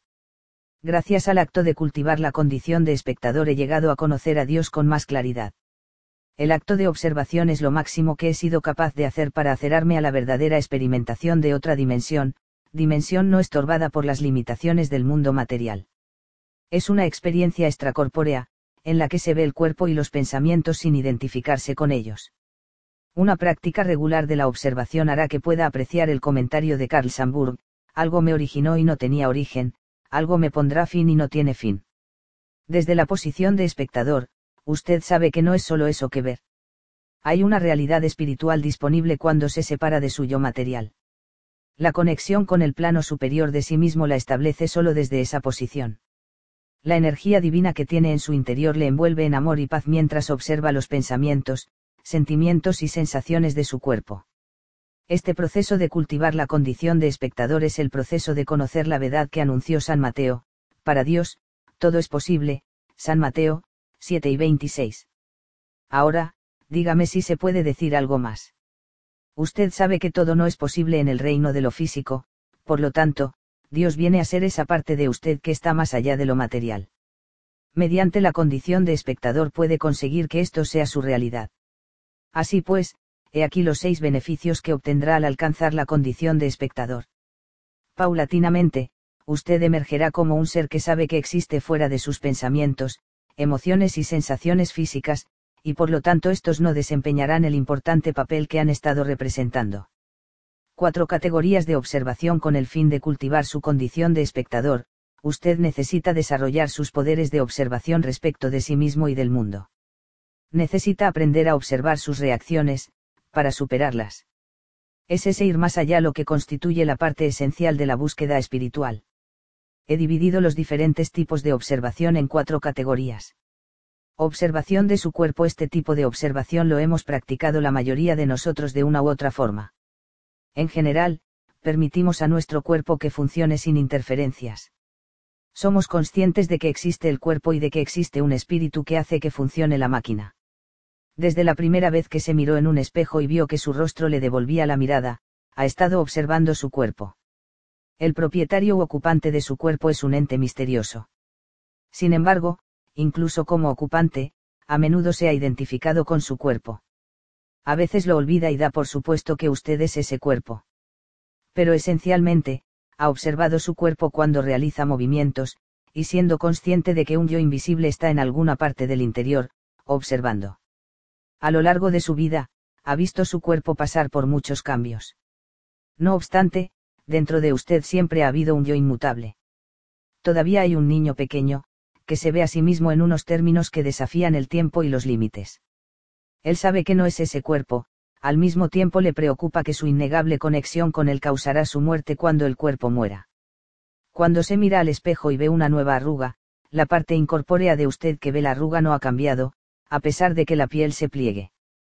Me veo pelos que me crecen en las orejas y en la nariz, y me pregunto por qué están ahí ahora y dónde han ido a parar los que solían crecerme en la cabeza pero por dentro soy el mismo. Cuando usted ve canas donde solía ver cabello moreno, sabe que el yo real no es canoso, y si piensa en el asunto, sabe que el yo real tampoco era moreno. Se ve manchas en la piel y sabe que alguna parte de usted mismo es inmaculada. Desde que tiene memoria, ha estado observando esos fenómenos de su cuerpo. También es cierto que sabe que la entidad que realiza la observación está desligada por completo de lo que está observando. Mientras lee esta frase, está permitiéndole a su cuerpo que actúe sin intromisión por su parte. No está ocupado en hacer latir su corazón, ni en llenarse los pulmones, ni en oxigenar su flujo sanguíneo, ni en hacer circular sus fluidos vitales. Deja que su cuerpo funcione por su cuenta y le permite a otra parte de usted conocer cómo ser un observador espiritual. Esta forma de hacer las cosas le reporta un magnífico servicio. Al observar su cuerpo y no participar mentalmente de su funcionamiento, este trabaja con la perfección para la que fue destinado. Si estuviera constantemente comprobando e intentando controlar las funciones de su cuerpo, estaría en exceso ligado a él, e inhibiría sus funciones naturales. Las veces que durante su vida se ha preocupado por las funciones de su cuerpo o ha interferido en ellas, son aquellas en las que su salud se ha quebrantado. Cuando no se deja llevar por los instintos de su cuerpo, se encuentra con que éste se desequilibra y quebranta de una u otra forma. Al adoptar el papel de intruso, usted crea disfunciones que en última instancia quebrarán los cimientos del edificio divino que alberga su alma. Alimenta su cuerpo con los alimentos incorrectos y éste responderá con letargia y enfermedades. Deje de ejercitarlo y se volverá pesado y torpe. Haga caso omiso de sus necesidades de aire fresco y entornos saludables y se desmoronará. Dele sustancias narcóticas y reaccionará negativamente. Cuando su cuerpo se encuentra en mal estado, lo cual va desde la obesidad a los dolores de espalda, el nerviosismo, la gripe, el cáncer o cualquier otra anomalía respecto del curso natural del cuerpo, entonces es imperativo que asuma la posición de espectador benevolente. La verdadera conciencia es un estado de pura observación, sin ningún intento de reparar o cambiar lo que se está contemplando.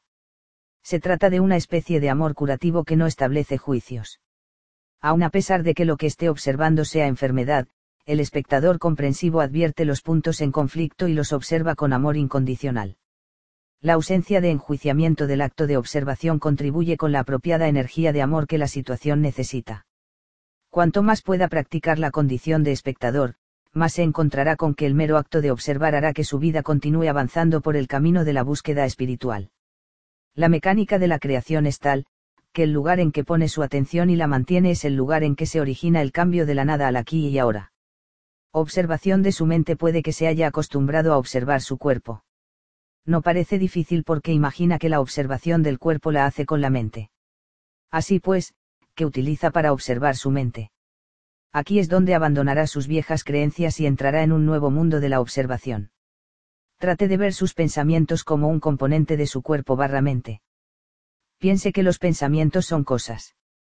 Cosas que le permiten salir fuera de ellas y observarlas. Su mente genera cada día millares de pensamientos. Llegan y se marchan como trenes de una estación, uno entra, otro ocupa su lugar, uno se y llega otro. Esto continúa durante todo el día. Le han hecho creer que estos pensamientos no siempre están bajo su control. Usted suele creer que el proceso del pensamiento continúa y continúa incluso cuando le gustaría que se detuviera. No estoy pidiéndole que detenga sus pensamientos, el tema del capítulo sexto, sino solo que sepa que tiene la capacidad para ser observador de sus pensamientos. El mero observar el flujo de pensamientos refrenará su mente hasta el punto de detención en el que podrá experimentar a Dios. Primero necesita observar sus pensamientos.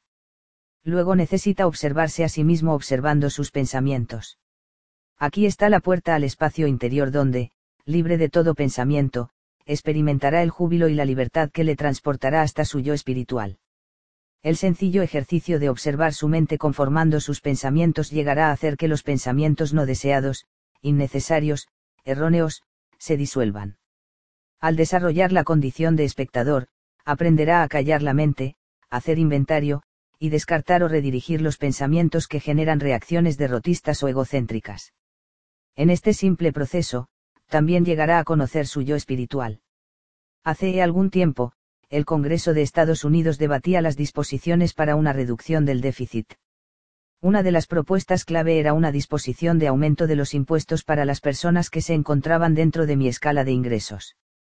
Al tiempo que estaba estudiando el libro Yamdat, yo soy eso, y aprendiendo a introducir esta técnica de observación en mi vida, estaba siguiendo con gran interés cómo avanzaban los trámites de esa ley. Si era aprobada, mis impuestos aumentarían de modo considerable. Las enseñanzas de Nisargadatta Maharaj me alentaban a aprender a observar mis pensamientos desde una perspectiva distanciada, sino incondicionalmente amorosa, y no daba a establecer perjuicios. Así que me senté y observé mis pensamientos a propósito del probable incremento de los impuestos. Lo que vi fue el más desnudo egocentrismo terrenal. Los pensamientos generados por el ego desempeñan un enorme papel en la creación del mundo que el ego desea crear cada uno de mis pensamientos parecía exigir que lo considerara el más importante. A medida que aprendí a observar mis pensamientos, advertí que uno en particular reaparecía con frecuencia. Era el siguiente, ¿cómo se atreven a decir que no pago lo que me corresponde? No se dan cuenta de que solo tengo un voto y que sin embargo le envío más dinero a la burocracia gubernamental que el 99% de la gente. ¿Cómo se atreven a acusarme de no ser un buen ciudadano? Luego, al cabo de unos momentos, otro pensamiento que lo rebatía hacía su aparición, hay un gran déficit, y yo he sido bendecido con unos ingresos abundantes. Mucha gente se beneficiará de que yo pague más, y puedo permitírmelo. Así que, ¿por qué tanto problema? A este pensamiento le seguía, espera un momento, ellos no tienen ningún derecho a hacerme pagar un porcentaje mayor de mis ingresos. No me importa entregarles más dinero, pero porque tienen que exigir a un ciudadano un porcentaje mayor de sus ingresos y castigarlo por tener éxito. Más dinero, si un porcentaje más alto, no. Mi observador fue comprensivo y neutral. De aquí para allá volaban estos pensamientos por mi mente mientras yo los observaba en lugar de poseerlos. A medida que practicaba la condición de espectador, advertí un fenómeno interesante. La ansiedad por el problema comenzó a disiparse ya no me importaba ni una osa ni la otra, y me di cuenta de que ya no participaba de ese drama. Los hechos sucederían con independencia de mis pensamientos sobre ellos, y cuanto más me limitaba a observar los pensamientos, más tendían a evaporarse. Entonces comprendí lo que Nisargadatta quiso decir cuando escribió que el conocimiento de uno mismo es desapego, cuando sabes que o careces de nada, que todo lo que existe eres tú y es tuyo, cesa el deseo, no perturbes tu mente con búsquedas, la mente está interesada en lo que pasa, mientras que la conciencia se interesa en la mente misma. Una vez que fui espectador de mis pensamientos, ya no estuve unido a ellos ni a su resultado. Quedé en libertad. Esta posición de ser espectador de sus pensamientos no tiene relación con la cifra de sus ingresos. Sus pensamientos no influirán en el Congreso de modo alguno. Así que conviértase en observador y aprenda cómo evitar que sus pensamientos gobiernen su vida. En verdad no tenía importancia si aprobaban o no aquel redactado de la ley, puesto que en mi mente tenía argumentos muy convincentes para defender una postura y la contraria. Lo que me quedó fue la libertad de escoger cómo deseaba sentirme respecto del asunto y barra o dejarlo en las manos de Dios. En aquel momento aprendí que no pueden grabarme con impuestos a mí, solo a mi cuerpo. La capacidad para colocarse imaginariamente a sus espaldas y observar sus pensamientos ilustra muy bien la capacidad para mirar su interior y participar del acto divino de creación de su vida espiritual. Los problemas empiezan con un pensamiento que uno pone dentro de su mente y al que se le permite enconarse hasta el punto de la ansiedad. La ansiedad comienza a manifestarse en su vida como síntomas físicos, a los que llamamos artritis, presión sanguínea alta y taquicardia. La benevolente energía que recibimos del observador, del espectador, permitirá que esos pensamientos entren y salgan con toda naturalidad. Pensamientos que entran y pensamientos que salen. Aprenderá a ser espectador de sus pensamientos del mismo modo que observa la realidad exterior. Ser testigo de sus pensamientos requerirá algo de práctica. Con el perfeccionamiento llega el milagro y el deleite. Los traumas se disuelven en la etapa del pensamiento y se les impide manifestarse en el mundo cotidiano proporciono varias sugerencias para ejercitarse en esta práctica en el apartado final del presente capítulo. Observación de su energía vital. Todo en la vida es energía. Comprender el principio de la energía es de una importancia vital para aprender a cultivar la condición de espectador. Sus emociones son energía. La máquina de escribir que estoy usando es energía. Cuando uno conoce a otra persona, se produce un intercambio de energía. Cada uno de los hechos de la vida implica intercambio de energía. Cuando usted decida ser espectador de toda su vida, comenzará a verla desde una perspectiva energética. Todos los conflictos en los que ha participado a lo largo de su existencia, de alguna forma le han extraído energía espiritual y le han dejado con energía letárgica. Estos encuentros, desde la infancia, representan una energía almacenada que ha hecho que centrara su vida en su ego se ha identificado con los hechos y las personas que le han influido. Eso ha creado y alimentado la energía letárgica que le inhibe a la hora de conocer su yo espiritual. Usted guarda en sí una gran cantidad de energía negativa, invisible, de la que sus sentidos no le informan en un idioma que le hayan enseñado a entender. Los nahuales, maestros espirituales de América Central y México, tiene un entrenamiento ritual llamado la recapitulación, que puede disminuir la energía negativa, letárgica, e incrementar la capacidad de observar. Teisia Velar, en The Sorcerer's Crossing, la traesía de los hechiceros, describe el proceso de recapitulación como un llamar de vuelta la energía que ya hemos empleado en acciones pasadas. Recapitular implica evocar a todas las personas que hemos conocido, todos los lugares que hemos visto y todos los sentimientos que hemos tenido a lo largo de nuestra vida comenzando en el presente y retrocediendo hasta los más tempranos recuerdos y luego limpiarlos uno por uno cuando por primera vez hice el esfuerzo de recapitular mi vida y limpiar la energía negativa que había acumulado, pensé que sería una tarea imposible. Pero no lo fue. Solo entrañó utilizar mi atención para observar un hecho concreto y luego dejarlo tras de mí. El proceso suena raro, pero cuando se lleva a cabo uno obtiene una poderosa sensación de dejar tras de sí los viejos condicionamientos y recargar de energía el presente. Lo que encontré casi pasmoso fue mi capacidad para evocar a personas y hechos aparentemente olvidados hace mucho tiempo. Un día decidí recapitular mi mente de cuarto de básica. Por el simple sistema de ser un espectado benevolente de mi aula en la Arthur Elementary School de Detroit, fui capaz de ver a cada uno de mis compañeros de clase, el lugar en que se sentaba cada cual, el libro que leía la señorita Engel, el jardín secreto, la lección de quebrados, el globo terráqueo en un rincón, y los nombres de todos los de la clase. Mientras me observaba a mí mismo en el aula, me di cuenta de que había consumido una enorme cantidad de energía teniendo miedo de no ser aceptado. Era mi primer año en esa escuela porque nos habíamos trasladado desde otro vecindario. Fui capaz de devolver a mi cuerpo energético la energía consumida. Me quedé sorprendido ante la capacidad de mi mente para evocar todos aquellos hechos y compañeros de clase en apariencia insignificantes y olvidados mucho tiempo atrás. El proceso de recapitulación es un proceso energético. Todos los recuerdos, como todo lo demás del universo, son energía. Recobrar la energía perdida y despojarse de la energía negativa parece imposible de hacer, pero puedo asegurarle que el cultivo de la condición de espectador tendrá el espectacular efecto de aumentar su conciencia y hacerle conocer su más sublime yo. Al penetrar en su interior y empezar a ser espectador, testigo de toda su vida, comenzará a sentir una abrumadora sensación de asombro y respeto ante la forma en que todo encaja. Aquello contra lo que luchaba cuando era adolescente, le condujo a un plano de existencia más elevado en la juventud, o en la edad madura. La energía que empleó luchando contra sus padres, o enfrentándose a reglas necias, puede ser recuperada y utilizada de una manera más provechosa. Desde la perspectiva del espectador, uno no establece juicios sobre lo correcto o incorrecto de tal o cual hecho, de sus comportamientos o de las reacciones de los otros.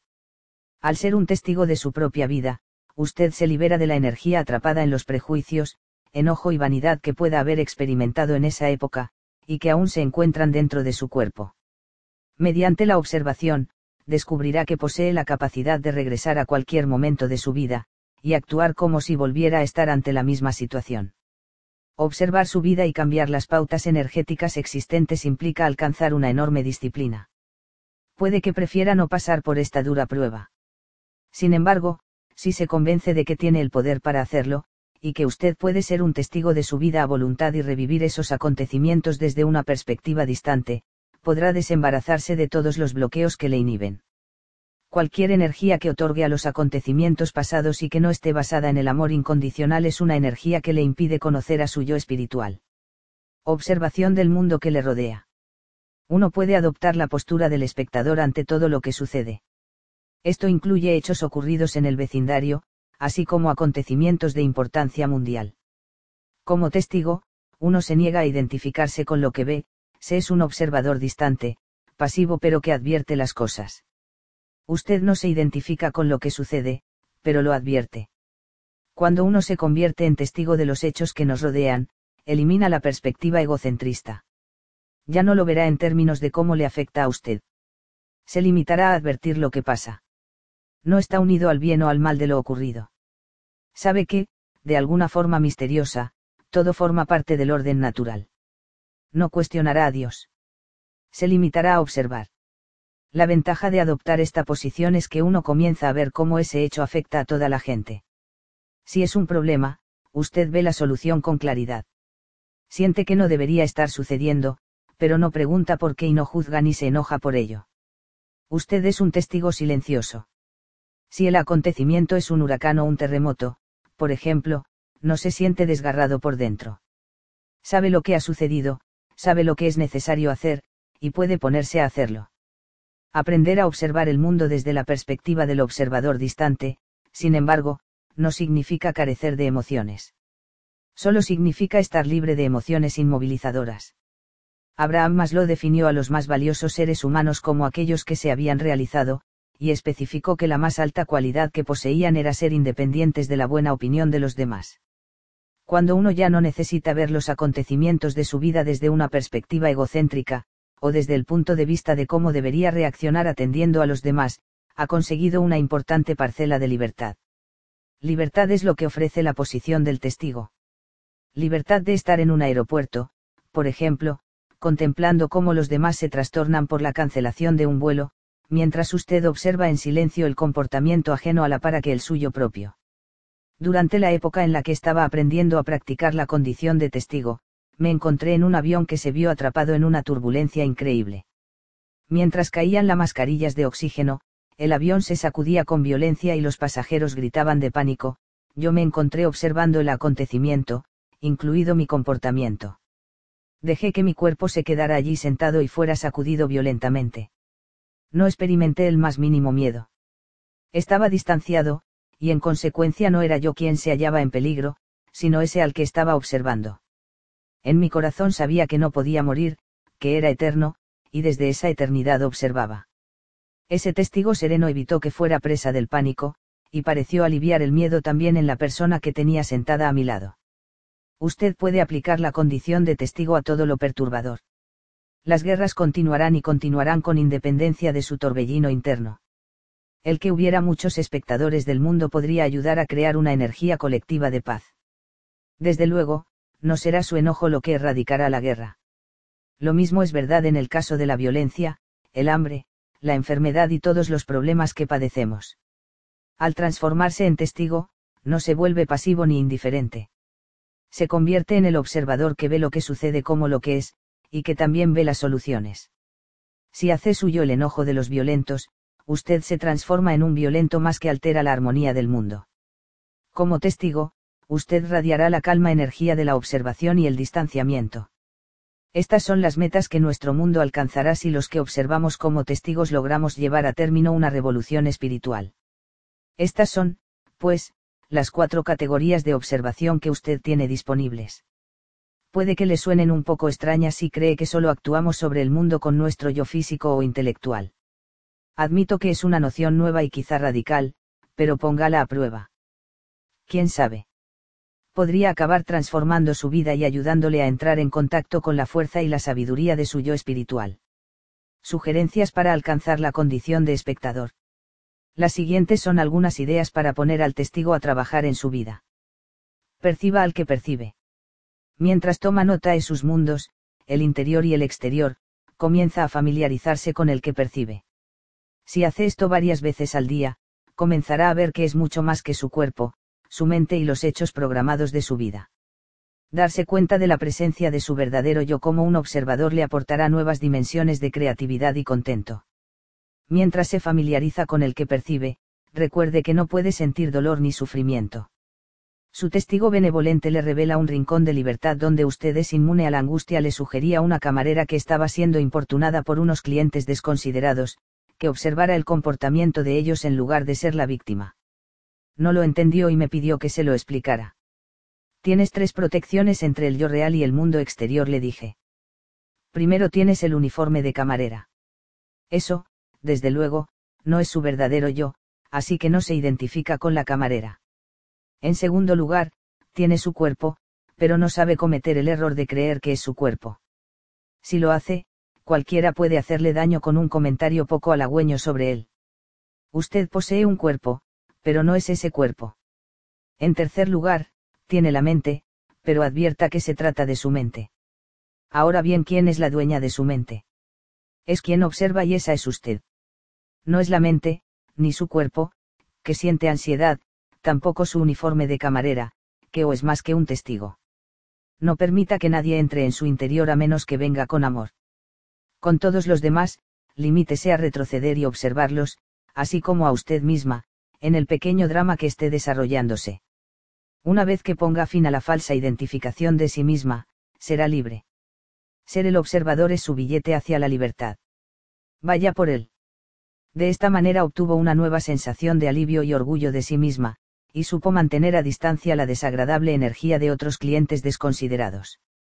Usted puede lograr algo semejante en cualquier momento de su vida por el sistema de convertirse en espectador. Cuelgue esta afirmación en tantos sitios como le sea posible, en mi mundo, nunca va nada mal. Mírela cada día y recuerde que todo lo que le sucede obedece al orden divino y comporta una lección. Al mismo tiempo, le ayudará a vivir en el reino espiritual, el reino de lo inmutable y eterno. Comenzará a identificarse, no con los problemas que bombardean su cuerpo, sino con el observador silencioso. Verá que las soluciones empiezan a surgir cuando adopte esta postura. Si sabe que sus problemas no son suyos sino solo de su cuerpo, entonces el acto de observar evitará que quede inmovilizado en el interior. Esa serenidad le ofrecerá la solución para resolver el problema de su cuerpo. Cuando se sienta trastornado por cualquier cosa, diga en voz alta, soy algo más que aquello que me molesta. Solo esta sencilla declaración que afirma que usted es algo más que un receptáculo de problemas evitará que permita a esos problemas prevalecer en su vida cotidiana. Usted no es esos problemas, sino el que es consciente de la existencia de los mismos. Su conciencia superior puede proporcionarle un refugio cuando comienza a creer que usted es esos problemas, y que hasta que los resuelva sentirá dolor. Intente este ejercicio, piense en algo que ha estado molestándole durante un largo periodo de tiempo. Ahora váyase a un lugar tranquilo y cierre los ojos. Limítese a ver el problema aflorando a la pantalla en blanco de su conciencia. Advierta todos los aspectos del problema. ¿Qué apariencia tiene, cuando aparece, qué siente cuando lo tiene en la mente, el dolor y miedo que experimenta cuando está presente, cómo se ha enfrentado a él sin éxito en el pasado? Piense en todo lo relacionado con el problema. Luego distancies del problema. Simplemente déjelo que permanezca allí, en la pantalla de la mente. Mírelo desde el punto de vista del espectador comprensivo que sin juzgar observa la pantalla. Contémplelo como una película, permitiéndole que cambie. Verá que cambia y aparece y desaparece de la conciencia. Con cada cambio o movimiento que realice en la pantalla, usted continúa en la actitud del testigo benevolente que sabe que la energía hará lo que quiera y que también estará acompañada por la amorosa energía del testigo. A menudo, este acto de observación dará como resultado la sensación de que el problema se ha disipado. Si eso ocurre, obsérvelo también desde la posición del observador comprensivo. Yo practiqué este acto de observación cuando me lesioné y no podía jugar al tenis. Al principio reaccioné ante el dolor que sentía en el pie con frases como, esta lesión no me dejará hacer lo que quiero, y eso me fastidia. Me encontré con que, independientemente de lo que intentara, el dolor persistía y yo era incapaz de girar sobre el pie y, en consecuencia, tuve que interrumpir una actividad que me encantaba. Luego adopté la postura del espectador. Ya no me vi a mí mismo como alguien con una lesión. Atribuí el dolor solo a mi cuerpo y no a mí. Presencié toda la situación y me limité a observarla. Observé amorosamente el dolor, la forma en que aparecía, mis sentimientos de frustración por él, el color de la hinchazón, todo pero me negué a pensar en él como mío. Era solo el problema de mi cuerpo. El mismo día en que hice eso, todo el malestar desapareció. Había concentrado mi atención en lo que ocurría, y me había distanciado de ello, y en lo que pareció unas pocas horas, ya no sentía el dolor y estaba jugando al tenis como si nunca hubiera tenido lesión alguna. Con el fin de conocer los beneficios que depara el observar, tendrá que desterrar la duda. Recuerde que le han enseñado a creer que su cuerpo es la esencia de su humanidad. Le han enseñado a abordar los problemas con sus recursos físicos e intelectuales, no con su yo espiritual. Tenga presentes las palabras de Carlos Castaneida en El poder del silencio, lo que necesitamos hacer para permitir que la magia se apodere de nosotros es desterrar la duda de nuestra mente. Una vez desterrada la duda, cualquier cosa es posible. Si no destierra la duda se encontrará con que solo experimentará frustración, lo cual le conducirá de nuevo a la duda, y entonces verá los frutos de la duda manifestarse en su vida. No se obsesione con la idea de tener éxito o fracasar en alcanzar la posición de espectador. Emprenda esta aventura con total desapego de los resultados. Solo tenga presente que dentro de usted hay alguien que conoce. Uno que percibe. Un divino espíritu silencioso que es omnipresente en su vida. No pida nada más. No caiga en la tentación de evaluar sus progresos limítese a acoger en su vida este nuevo fenómeno de observación como un regalo de su yo espiritual. Llegado el momento percibirá los resultados. Practique nuevas frases para el monólogo interno a fin de reemplazar su antigua identificación con su cuerpo físico. Yo soy el que posee el cuerpo. No soy el cuerpo. No pueden alcanzarme si vienen con odio o enojo. No puedo preocuparme cuando me niego a ser el que se preocupa y me limito a observar al que tiene esas preocupaciones. Estas frases del monólogo interno le mantendrán centrado en su dominio espiritual. Descubrirá que muchas de las cosas por las que se preocupa o que experimenta de manera negativa comienzan a perder negatividad. En lugar de trabarse en confrontaciones con los demás, intente ser un observador. Elévese por encima de la tentación de demostrar que alguien está equivocado, y en cambio obsérvese a sí mismo y a su oponente. Pronto verá la necesidad de trabarse en esta confrontación que provoca ansiedad, y cambiará a una reacción más espiritual. Tenga presente la siguiente frase, sirve para desactivar las confrontaciones y mejorar las relaciones, cuando tienes la elección entre tener razón y ser amable, escoge siempre la amabilidad. Oí esa frase mientras estaba observándome a mí mismo en medio de la agitación por algo que mi esposa no entendía. Había estado tan ocupado en intentar demostrarle que estaba equivocada y convencerla de lo correcto de mi postura, que me sentía cada vez más angustiado. Entonces Emily llegó la frase. Me ha resultado muy útil para desactivar situaciones como esa. Es un lugar tranquilo, observe sus pensamientos durante 30 minutos. Limítese a callar su mente y contemplar los pensamientos que van y vienen. Mientras hace esto, no deje de recordarse que los pensamientos no son usted. Se encontrará con que un pensamiento aparece en su mente, y a los pocos instantes aflorará otro por completo opuesto. Advierta los pensamientos que llegan y luego obsérvelos al marchar. Esto resulta particularmente útil cuando uno se siente trastornado por algún hecho externo, como qué oferta de trabajo aceptar o si debe vender su casa.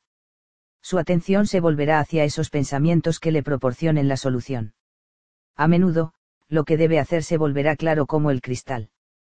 Habrá desterrado la duda y creado un saber, todo mediante el acto de observar desde un punto de vista distante. Resulta inevitable que tenga que llevar a término tareas que sean desagradables o que no tengan ni el más mínimo interés en absoluto.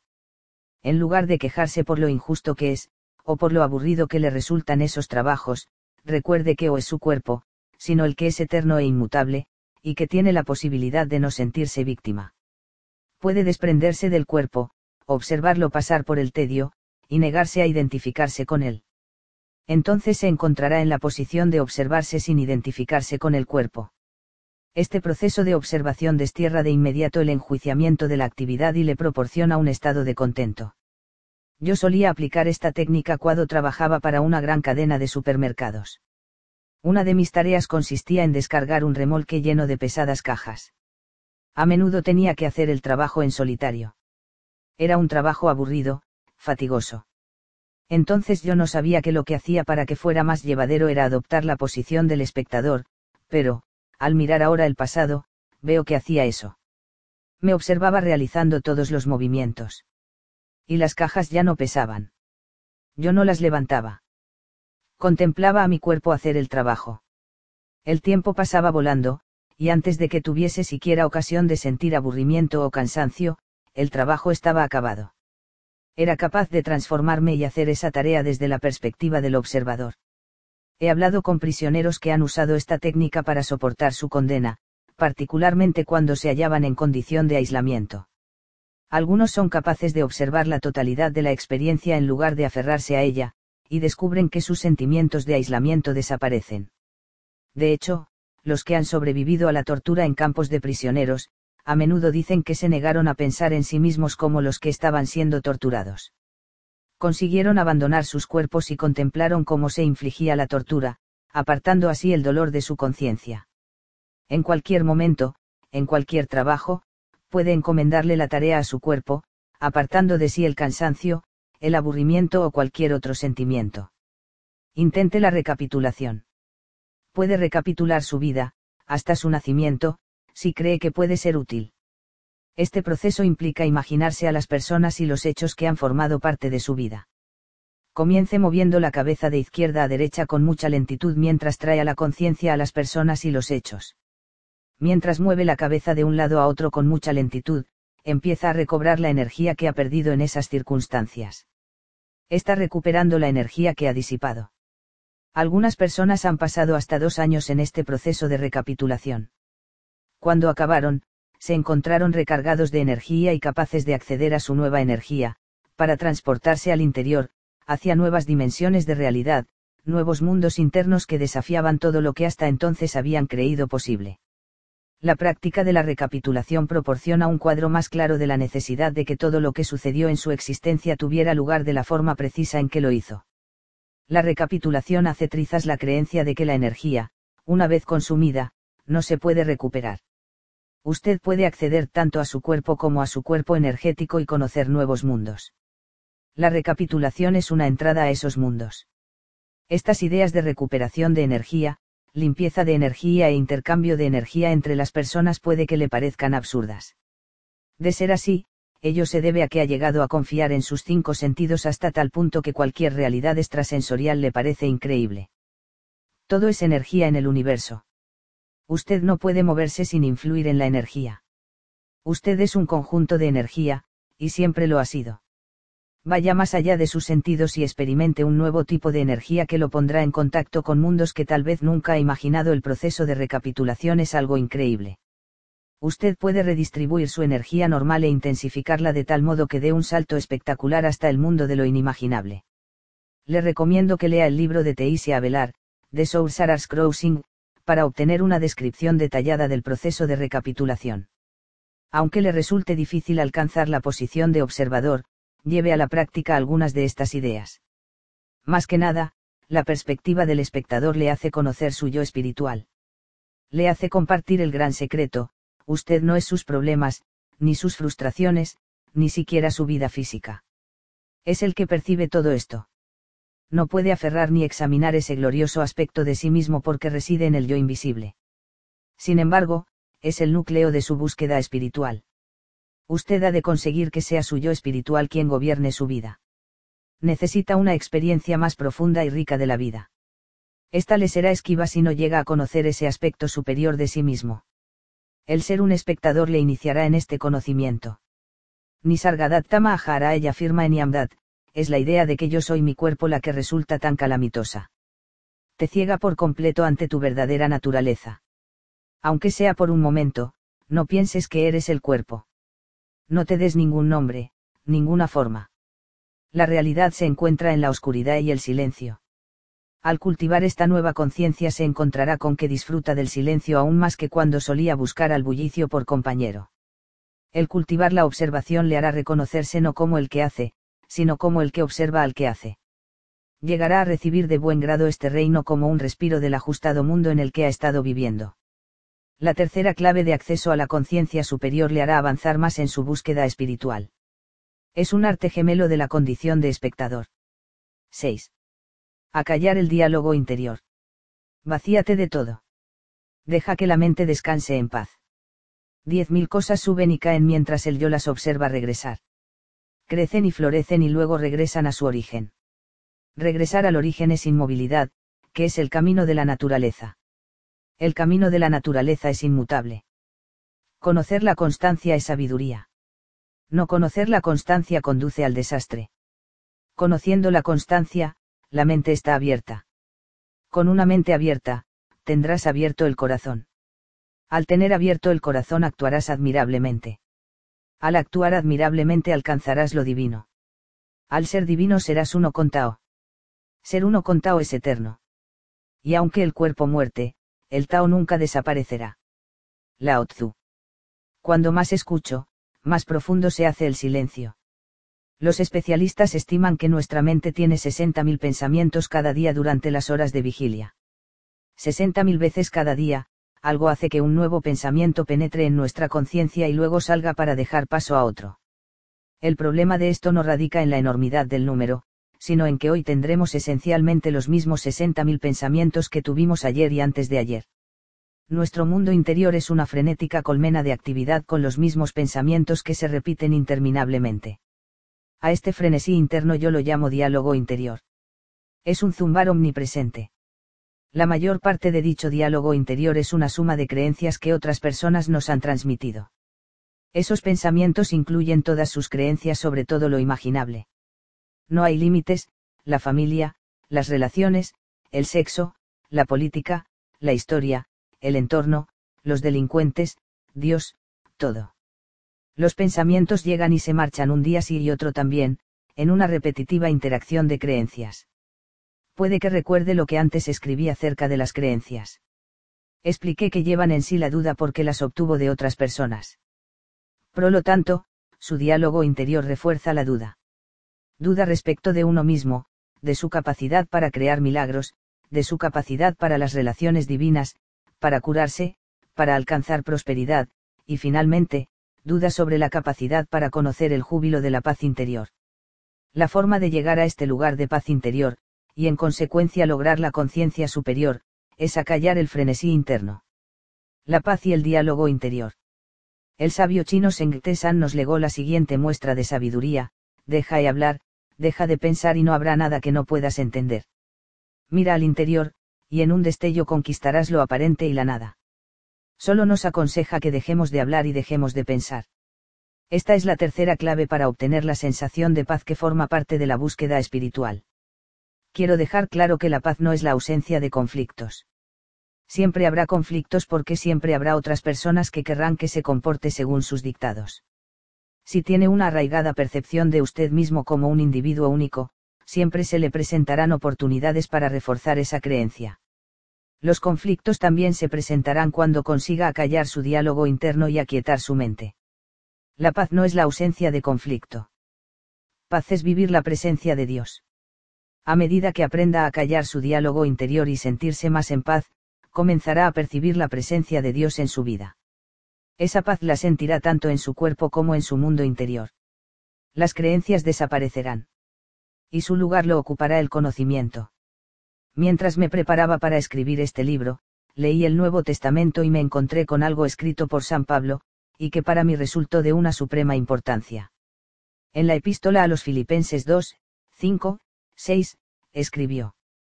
Haya, pues, en vosotros este sentir que hubo en Cristo Jesús, quien siendo en forma de Dios o tuvo por usurpación ser igual a Dios. La razón por la que esto tuvo tanto valor para mí es que el primer discípulo de Jesús, San Pablo, acaba con la noción de Dios como ente separado del hombre. Me parece que rechaza la acusación de aquellos que creen que es blasfemia el hablar de Dios como parte de nosotros.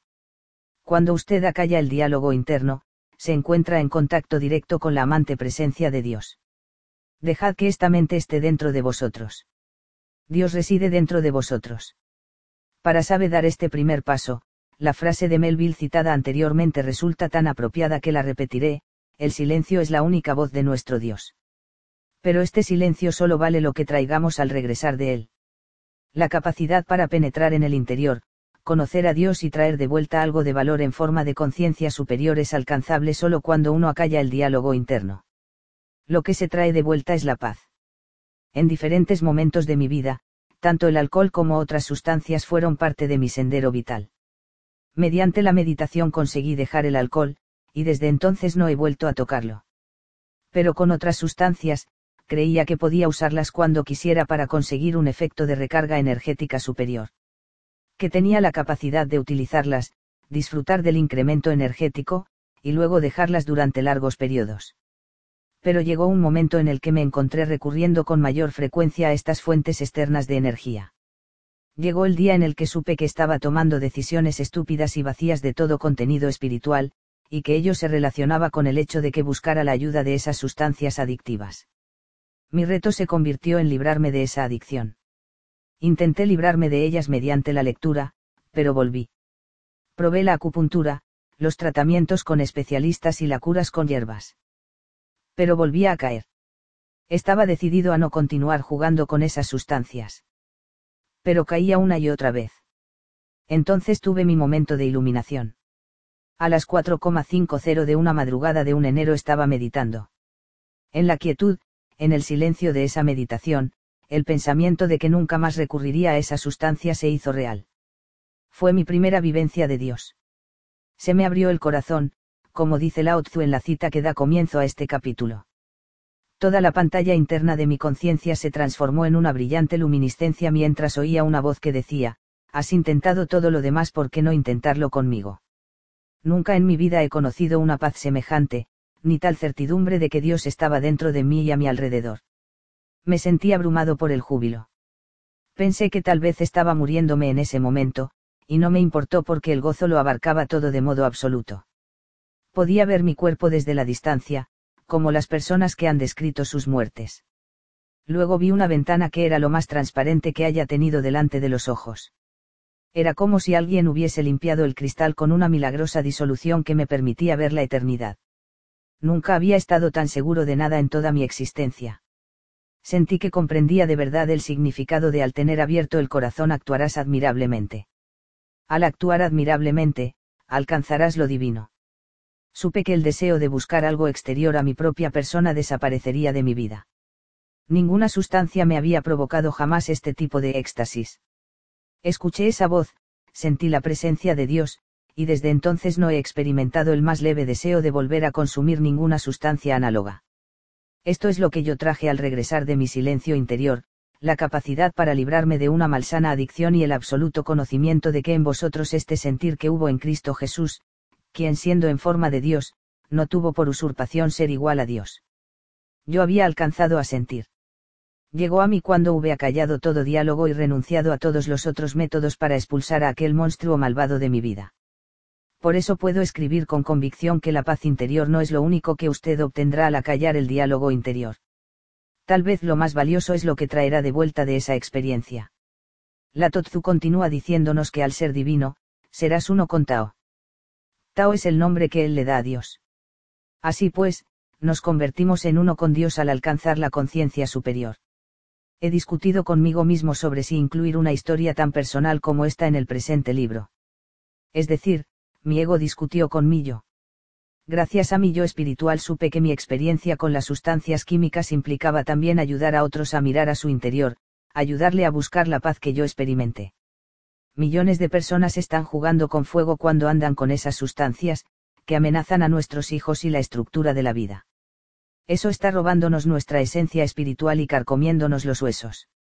Si al relatar mi historia, una sola persona adicta a cualquier sustancia y que sabe que ha perdido el control sobre ella decide acallar el torbellino interior y buscar ayuda en su amante presencia interior, habrá valido la pena.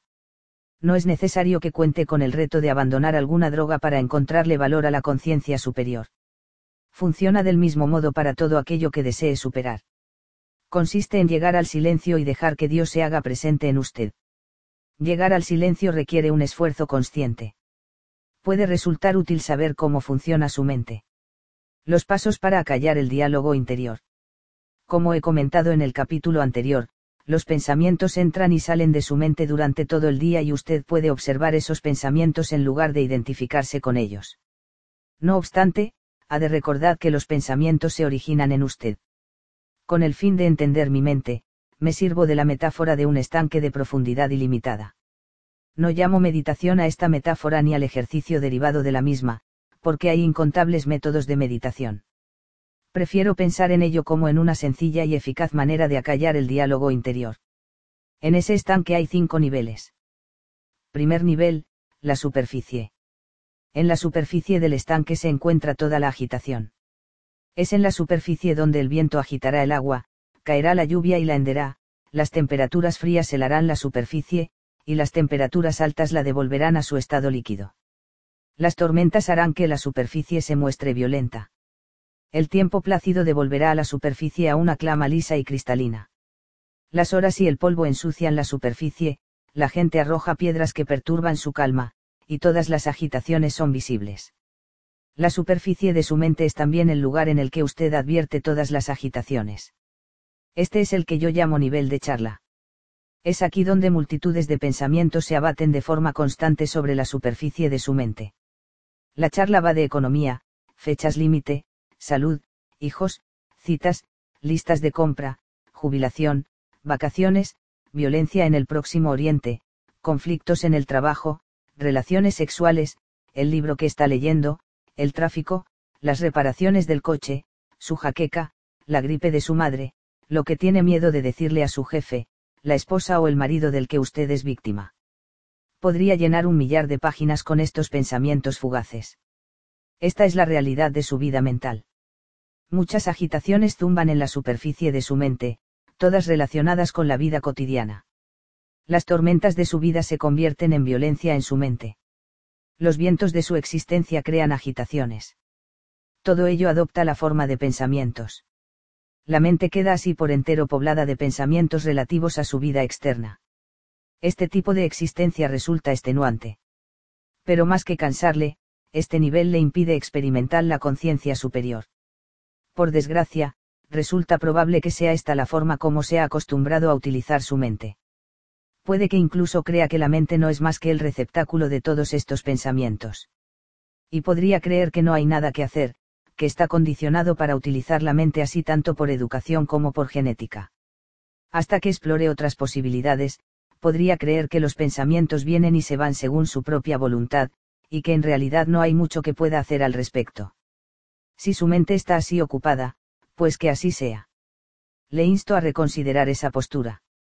Préstele atención tanto al cuidado del nivel de superficie de su mente, como a la profundidad y anchura de tu mente, igual que si fuera el responsable de mantener limpio un estanque. La imagen de la superficie de un estanque azotada con violencia por una tormenta no recoge todo lo que sucede en el estanque. Algunos desperdicios que flotan en la superficie no lo degradan por completo. Segundo nivel, justo por debajo de la superficie. Las agitaciones de la superficie tienen muy poco impacto por debajo de esta. Se puede continuar observando una tormenta desde debajo de la superficie, pero su presencia no se siente de la misma forma que cuando uno se encuentra en medio de ella. Del mismo modo, cuando usted puede descender por debajo de su mente, deja tras de sí el bullicio de la charla. Aquí, la constante entrada y salida de pensamientos la reemplaza una forma de pensamiento diferente. Usted tiene un mayor control sobre el proceso de sus pensamientos, aunque todavía se encuentra muy lejos del silencio. No obstante, la actividad se encuentra ahora más concentrada. Si se queda quieto, descubre que sus pensamientos están ahora analizando. Es aquí donde busca razones para todo. Desmenuza cada pensamiento e intenta descubrir por qué sucedió esto o falló aquello. Se establecen diálogos burlones con las personas de su vida que no le apoyan como usted juzga que deberían. Justo por debajo de la superficie tiene lugar el análisis. Puede sorprenderse analizando algo y realizar un esfuerzo para dejar de hacerlo, pero en este nivel existe un análisis constante. Piense en una piedrecilla arrojada a la superficie del estanque. Llega un momento en que empieza a hundirse camino del fondo.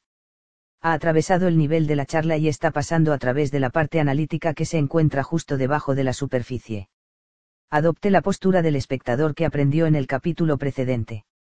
Contemple cómo cae la piedrecilla y observe los pensamientos analíticos.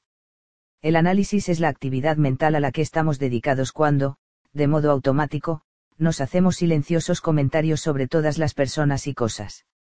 Esos comentarios silenciosos insisten en analizar su progreso o ausencia del mismo. La dificultad reside en pensar que existe algo más aparte de este comento y encontrar cómo llega a la paz y el éxtasis. Ha de saber esperar. Llegarán por sí mismas.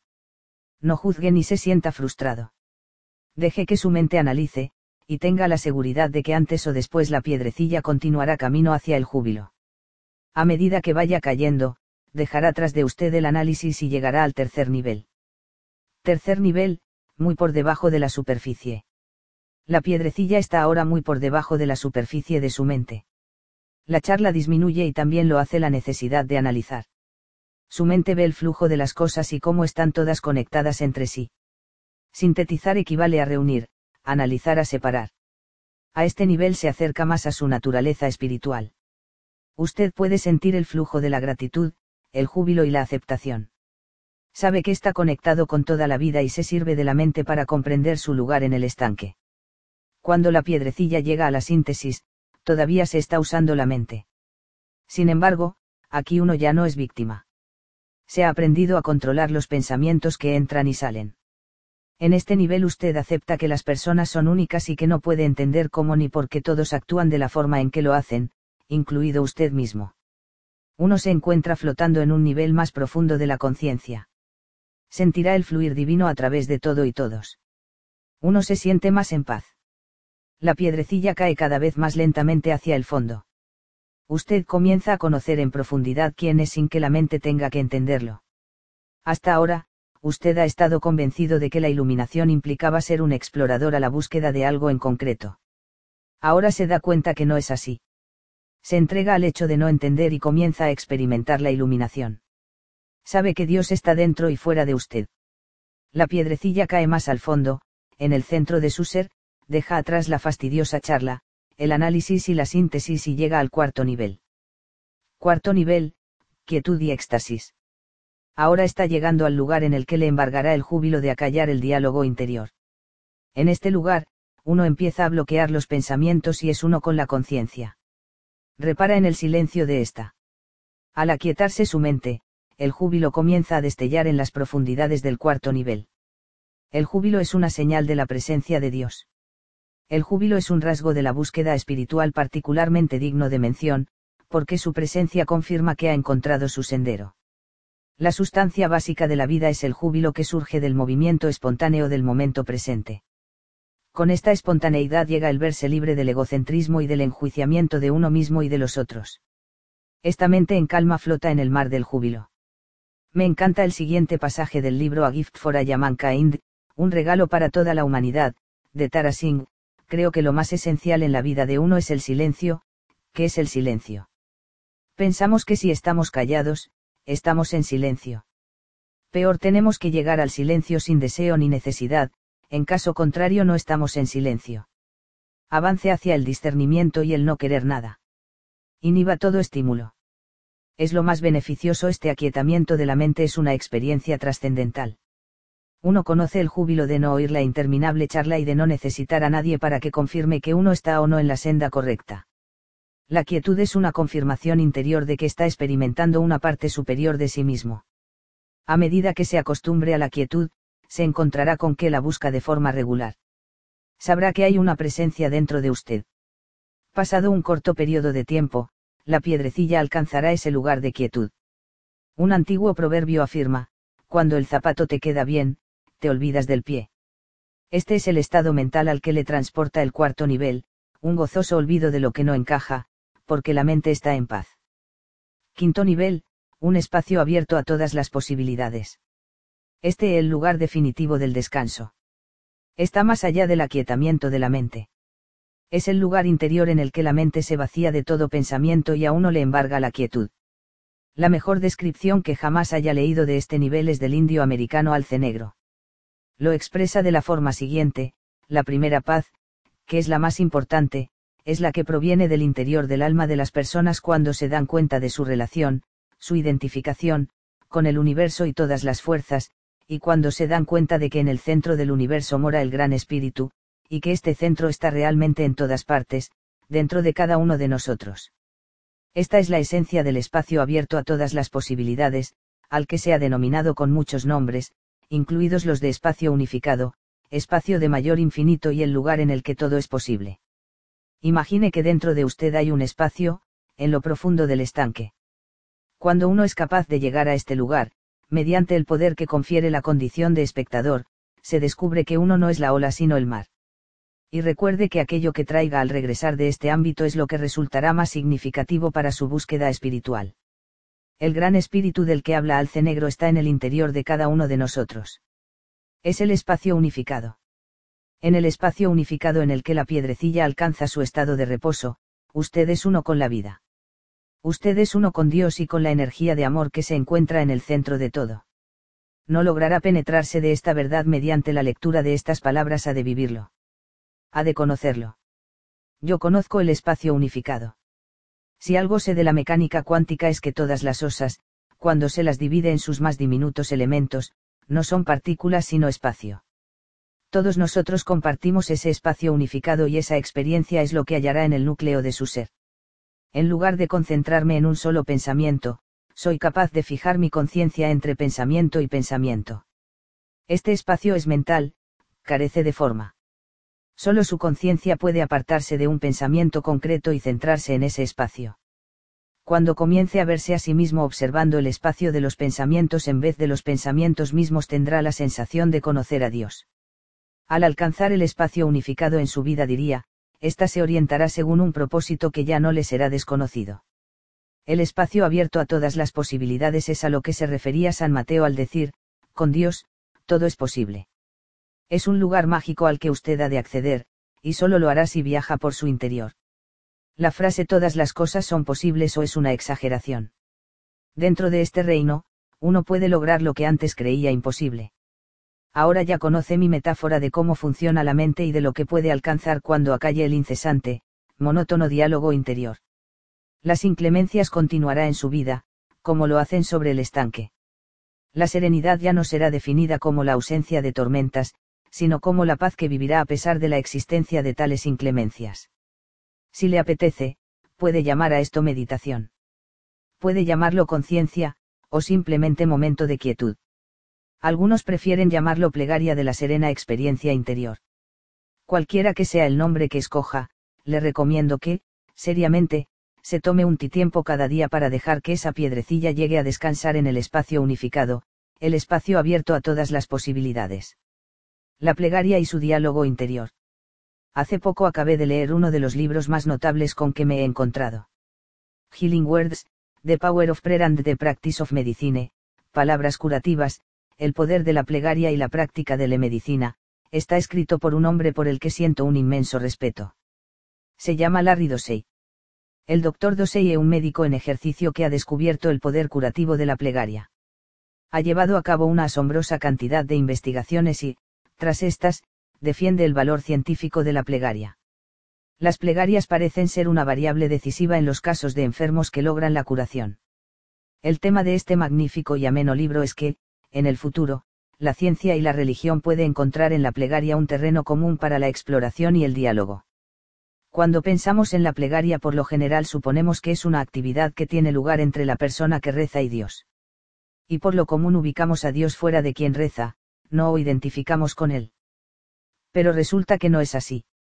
Como remarca Larry no existe ninguna prueba avalada por ningún experimento de que al rezar se envíe algo, ni de que esté presente ninguna clase de energía. Lo que a todas luces sugiere que la plegaria no tiene que ver con ningún tipo convencional de energía, que no viaja desde aquí hasta allá, y que podría no ir a ninguna parte. Por supuesto que esto nos resulta muy difícil de entender si nos encontramos atrapados por nuestras viejas creencias. Para entender el poder y valor de la plegaria tenemos que despojarnos de las viejas ideas, y mirar más allá de la causa y el efecto, así como del tiempo y el espacio. El reino de Dios no tiene ni principio ni fin. El reino del Espíritu tiene que ver con al totalidad, donde todo existe en todo momento, en todas partes. La cita que más me gusta respecto de este fenómeno es del legendario escritor Hermes Trismegisto, Dios es una esfera cuyo centro está en todas partes y cuya circunstancia no se encuentra en ningún sitio. Intente hacer encajar esta definición según sus patrones intelectuales y se encontrará confuso. El centro de Dios, y también el de usted, está en todas partes, no conoce límites. Así pues, la plegaria le pone en contacto con su núcleo. Pero no se trata de algo que envíe fuera de su cuerpo, al interior de otro.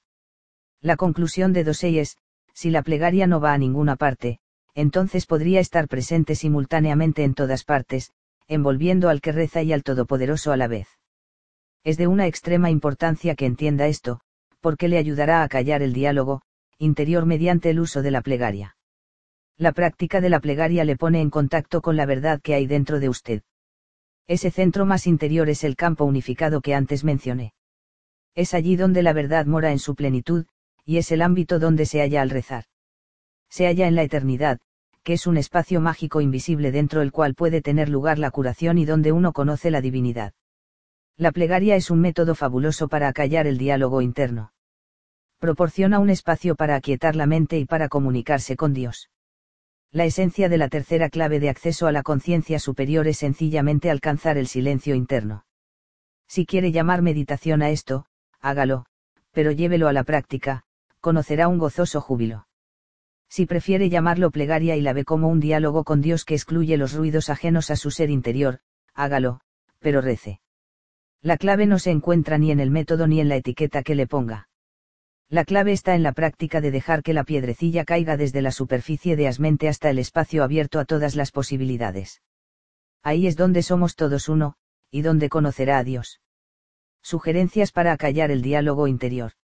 Cuando se dirija a su interior, recurra a la metáfora de la piedrecilla que desciende por los varios niveles de su mente. Mientras la piedrecilla cae, adopte la condición de espectador. Observe con actitud benevolente todos sus pensamientos mientras desciende hasta el espacio unificado. Cuando advierta que tiene la mente demasiado llena de pensamientos, intente no concentrarse en nada durante unos minutos necesita detenerse y llevar un poco de quietud a su charla interior. Diga para sí, tengo la mente llena de los pensamientos. Voy a intentar pasar cinco minutos sin que me bombardee ningún pensamiento. Apartaré de mí cualquier pensamiento durante unos minutos.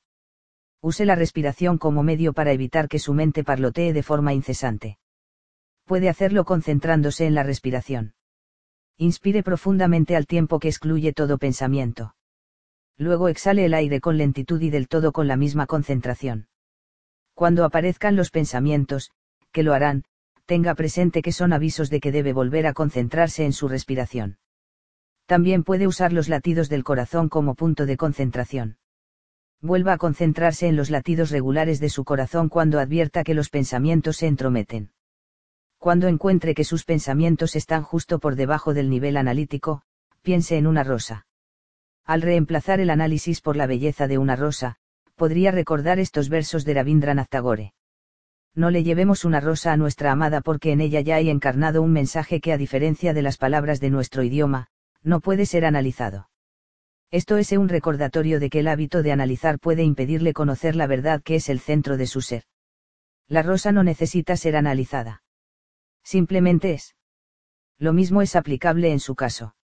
En el nivel en que se produce la síntesis, cuando esté sintiendo la belleza y unidad de la vida, podría descubrir que está dejándose llevar por pensamientos relativos al placer de esa paz espiritual.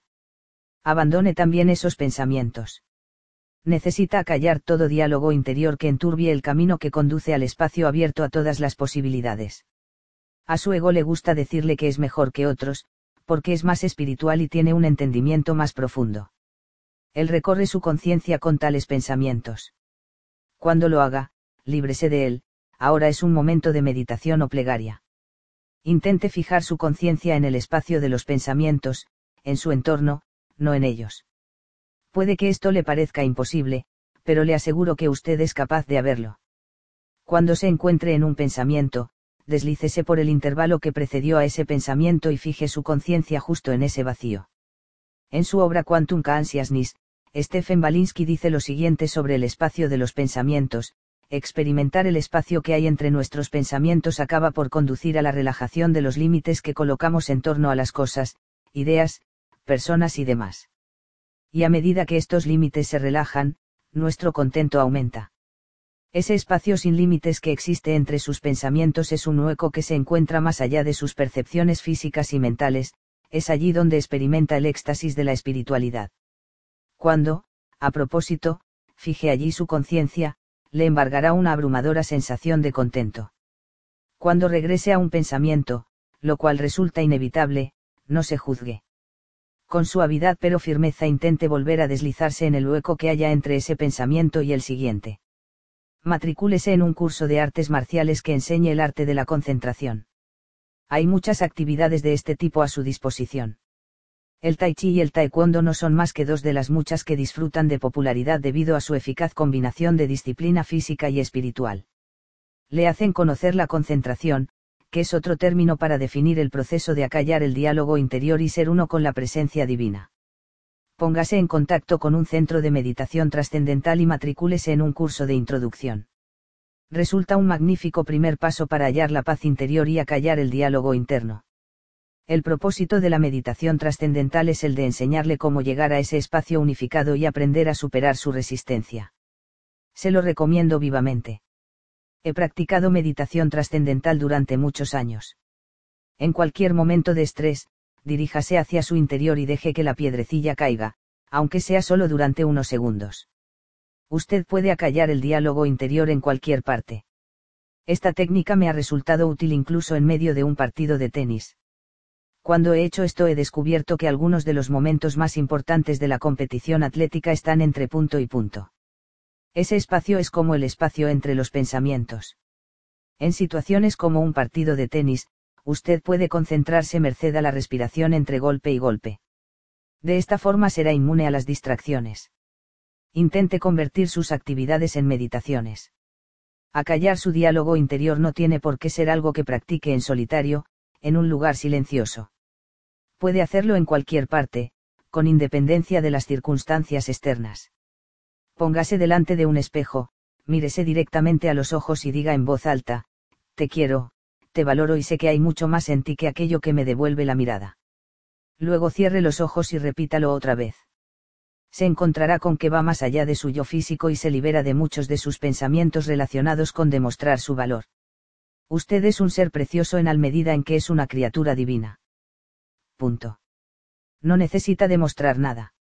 Así que cualquier pensamiento que sea contrario a esto está impidiéndole llegar a conocer su yo espiritual conectado con la divinidad.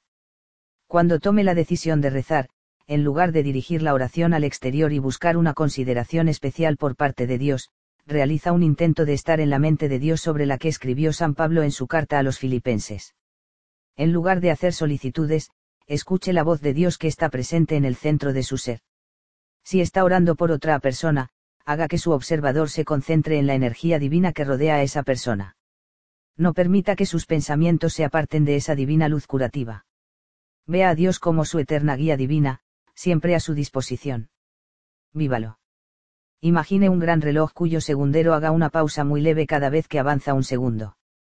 Yo pienso en un viejo reloj Seth Thomas que había en el aula de mi colegio parecía detenerse cada vez que pasaba un segundo. Primero, concentre su atención en cada segundo, luego desvíe la atención al espacio existente entre los segundos. O imagínese corriendo entre una gran multitud sin tocar a nadie. Imagine que está corriendo por los huecos que hay entre las personas. Los huecos representan ese espacio existente entre sus pensamientos, espacio que simboliza el Tao. El silencioso e ilimitado vacío interior. Marcia Sinetar, al escribir su obra Ordinary People as Monks and Mystics, personas corrientes como monjes y místicos, resumió este proceso de la manera siguiente. Si las personas corrientes se tomaran el tiempo necesario para volverse hacia su interior, para desarrollarse a sí mismas tal como estamos comentando, su comportamiento, elecciones, actividades, también vendrían motivadas por su interior. Cada acto y elección tendría más significado. Dichos actos auténticos son el resultado de un proceso de conversión que todos podemos experimentar, seamos o no dependientes de una tienda de comestibles, un fracasado escolar, un científico nuclear o un vago. Este proceso, por fortuna, es el gran igualador, tiene poco que ver con dónde o cómo viva una persona. Todos somos personas corrientes, y todos somos también místicos. Tómese un poco de tiempo cada día para volverse hacia su interior y dejar que esa piedrecilla caiga a través de los niveles de su mente hasta que se pose en el espacio abierto a todas las posibilidades. El ruido interior le impide conocer el silencio que es la voz de Dios. Usted puede conocer esta tercera clave de acceso a la conciencia superior si está dispuesto a reconocerse como una criatura divina. Su búsqueda espiritual se inicia en los momentos de silencio celestial. Al reunir la energía espiritual que tiene en los jubilosos momentos de silencio, usted hará que su ego quede relegado. Esta última clave de acceso a la conciencia superior le está aguardando. 7. Libera al yo superior del ego. Yo no vengo a entreteneros con placeres mundanos sino a despertar vuestras dormidas memorias inmortales. Para Mahansa Yogananda sé que mi yo superior está siempre dispuesto a elevarme más allá del mundo que percibo con mis sentidos. La pequeña palabra de tres letras ego ha tenido varios significados. En el sistema freudiano, el ego, o el yo, es el aspecto consciente de la psique que decide entre los instintos básicos del ello y la moralidad del superio. Una persona con un problema de ego se considera que está centrada en el yo. Se considera que es jactanciosa, egoísta, desdeñosa, vanidosa y en general desagradable. El estereotipo suele ser varón. Existen muchas otras interpretaciones de la palabra ego 2. Algunos lo consideran la parte inconsciente de nosotros mismos, principalmente dedicada al odio, la malicia y la destrucción. El ego se ha descrito también como algo que siempre está dentro de nosotros, controlando nuestra vida cotidiana, y que poco podemos hacer para cambiarlo. Otros definen al ego como el aspecto exclusivamente físico de nuestra realidad, como opuesto a la parte espiritual o superior que definimos como alma. Cuando yo hablo de ego, no me refiero a ninguno de estos conceptos. Yo considero al ego como la idea que cada uno de nosotros tiene de sí mismo.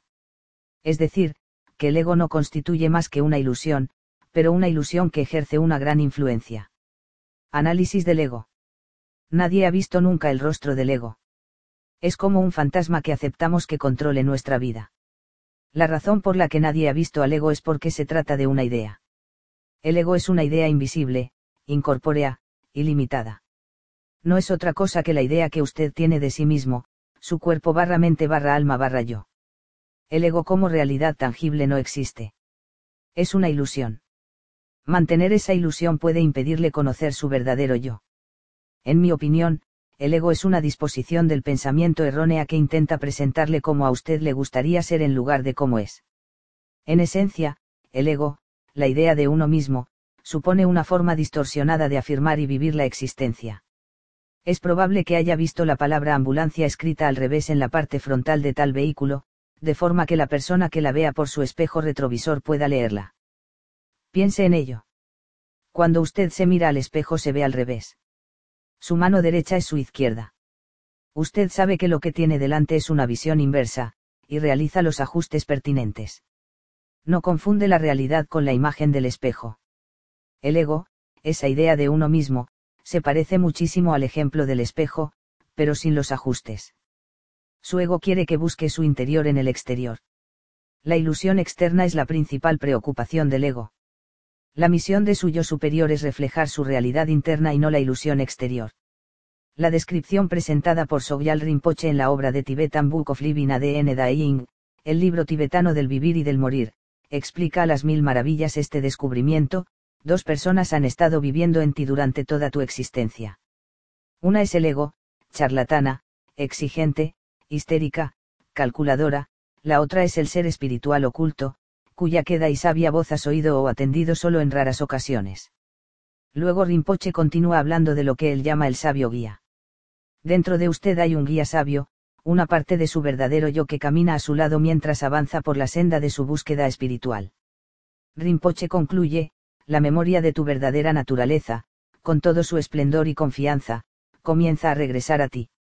Te encontrarás con que has descubierto dentro de ti mismo a tu propio guía sabio. Porque él o ella te conoce hasta los tuétanos, dado que eres tú. Este guía sabio es usted, no la idea que tiene de sí mismo. Piense en este guía interior como en su verdadero yo y escúchele. En lugar de prestar atención al discurso del ego, oirá inspirados mensajes de sabiduría. Y se liberará de las exigencias del ego. No estoy sugiriéndole que conquiste, derrote ni desprecie al ego. Es importante honrar y amar todos los aspectos de nosotros mismos.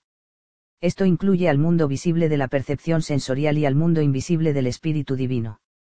Esta cuarta clave de acceso a la conciencia superior tiene que ver con su liberación de la ilusión creada por el ego de que el significado y la gratificación definitivos de su vida los hallará fuera de usted mismo. La doma del ego es una forma de invitar a los aspectos superiores de uno mismo a obrar según su designio natural, amoroso e integrado. A Cousin Miracles deja claro este punto, tu misión es muy sencilla se te pide que vivas de modo que demuestre que no eres un ego. Si no tiene una profunda y rica percepción de usted mismo y de su propósito en el aquí y ahora, es probable que se daba que cree que usted es su ego. 7 características definitorias del ego. Librarse de las ilusiones del ego resulta más fácil cuando se conocen sus rasgos definitorios. 1. El ego es suyo falso. Suyo verdadero es eterno es la fuerza de Dios que habita en usted y le proporciona la energía necesaria para que ande por ahí arropado por lo que llamamos cuerpo.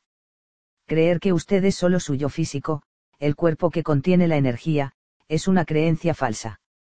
No es necesario repudiar al ego cuando se reconoce como un yo falso.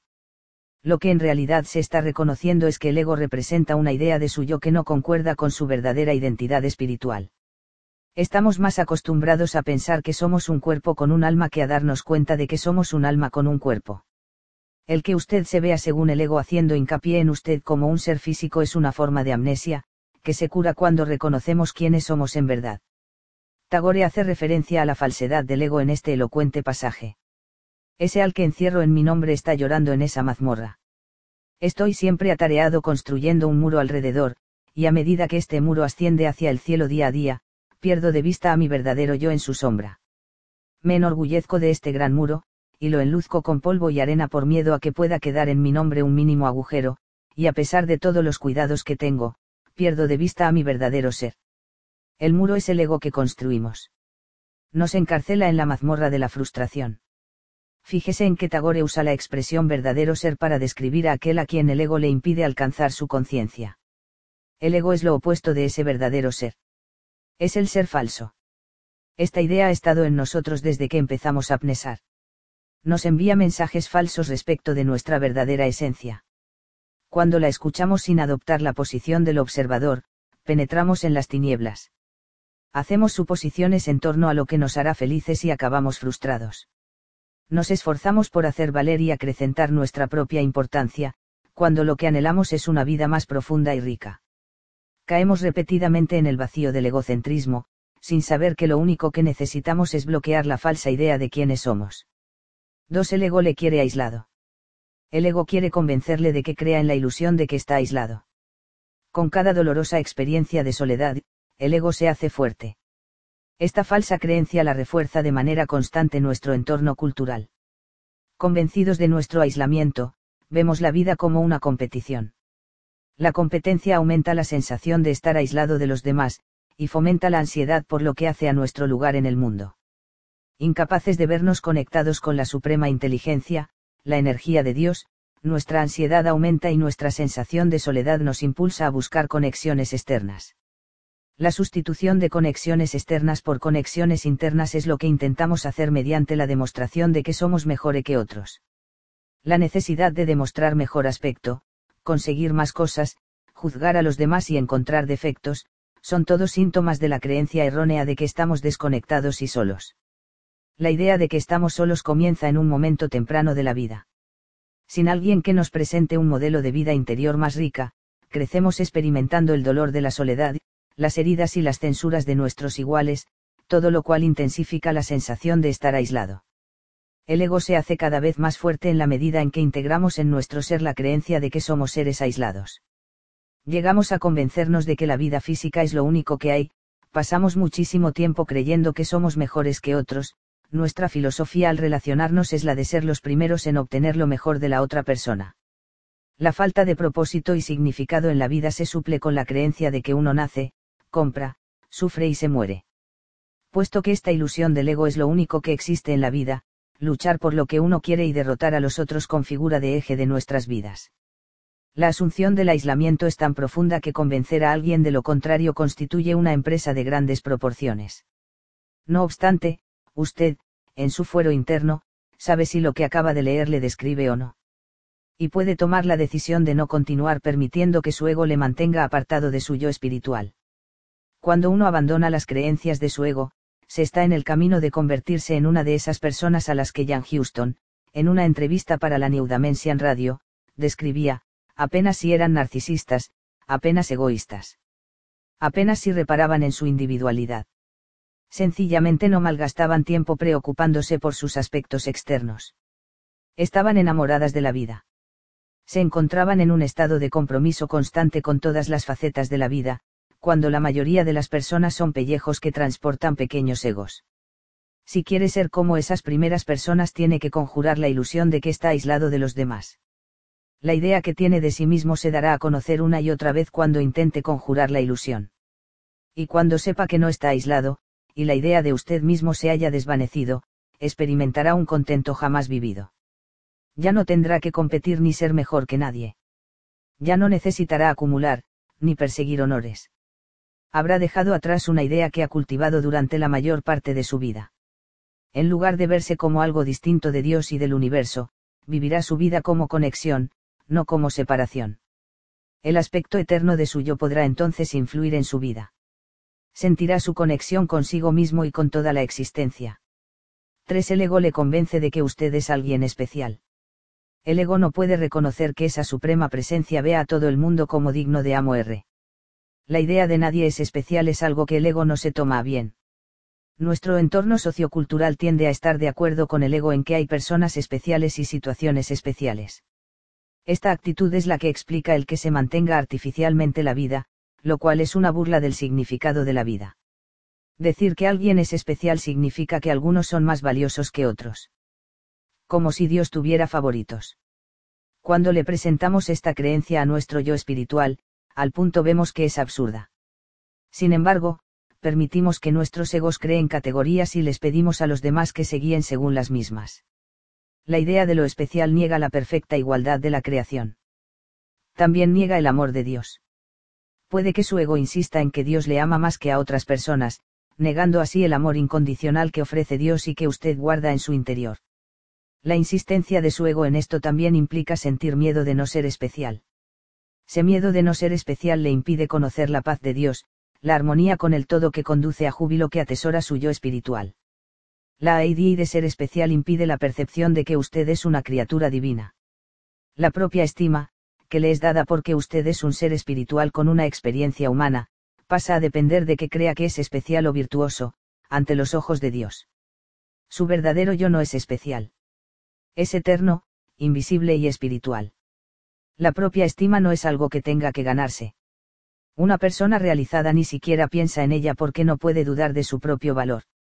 Sabe que hacerlo sería dudar del valor de Dios. El apego a la idea de que usted es especial crea enormes impedimentos para despertar a su verdadera identidad. Cultiva el miedo y el resentimiento e impide conocer el amor incondicional. Descubrir a su yo espiritual es abandonar cualquier apego que le tenga a la idea de que es especial o a la identificación con su ego. Esos apegos simbolizan lo que usted ha llegado a considerar como éxito. El ego le alienta a acumular, creyendo que eso aumentará su felicidad. Pero usted sabe que la felicidad no se encuentra en el cuanto más mejor. Sabe que algo externo a usted no puede proporcionarle paz interior. Sabe que eso es una percepción distorsionada de la realidad. Dele la vuelta a esos pensamientos. Mire hacia la senda interior, donde se ve conectado con Dios y con la vida. 4. El ego se ofende con prontitud. Siempre que usted se siente ofendido, está a merced del ego.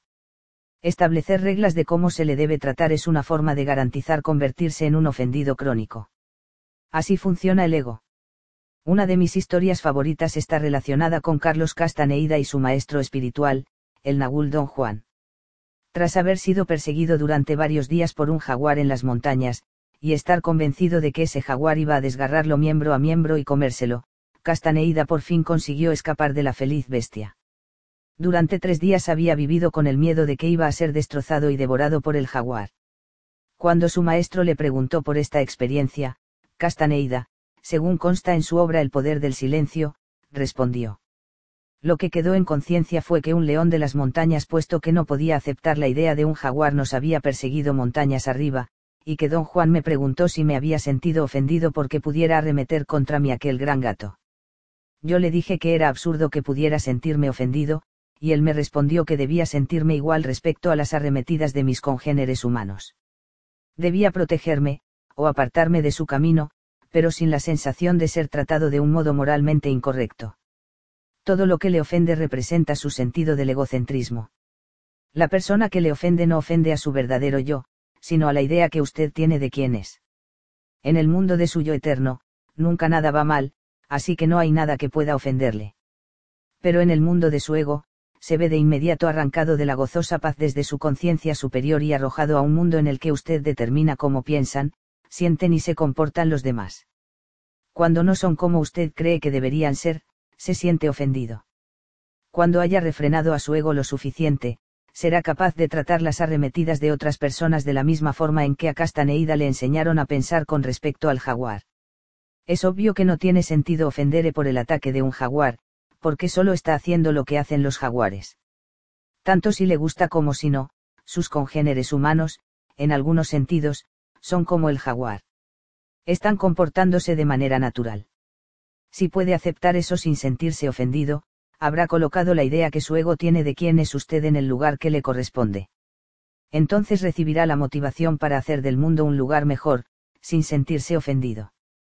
Cuando ha domado a su ego, ya no se siente ofendido por sus congéneres humanos. Libre de las ilusiones del ego, ve a sus iguales como son en lugar de cómo cree que deberían ser. El camino de su búsqueda espiritual queda más despejado. 5. El ego es cobarde. Su ego gana fuerza convenciéndole de que usted es distinto de Dios. Para arraigar esta creencia, fomenta la ilusión de su culpa y pecado, en un cobarde intento de evitar el rostro de Dios, que es su verdadero yo el ego cobra fuerza convenciéndole de que está separado de Dios y hará cualquier cosa para que conserve esta actitud mental. Incluso tratará de someterle al miedo alentando su creencia de que es un indigno pecador. El yo espiritual conoce la verdad. Esa divina esencia sabe que en el núcleo de su ser hay un espíritu divino, bañado por la luz del amor y el gozo. Cuando se encuentre con que de forma continua le abruman ideas de culpabilidad, sepa que son los actos cobardes del ego que tiembla de miedo ante la idea de que comprenda que usted es una extensión de Dios. Pero del mismo modo que el miedo a la oscuridad desaparece al encender una luz, también la cobardía del ego desaparece ante la luz interior. El comportamiento cobarde no es más que un síntoma de miedo. El antídoto del miedo de la valentía. Puede enfrentarse con valentía a los miedos y cobardía del ego si sabe que la parte de Dios que hay en usted o está separada de la energía divina ese conocimiento de proporciona el coraje para encender la luz del amor interior. Así, la idea del ego, su ilusión de que usted forma parte exclusivamente del mundo físico se desvanece ante la luz. 6. El ego crece al consumir. El falso yo le bombardeará constantemente con la idea de que tiene que tener más con el fin de obtener la paz. El ego le empuja hacia los signos externos del valor y se siente amenazado por la noción de que usted pueda hallar paz en su propio interior.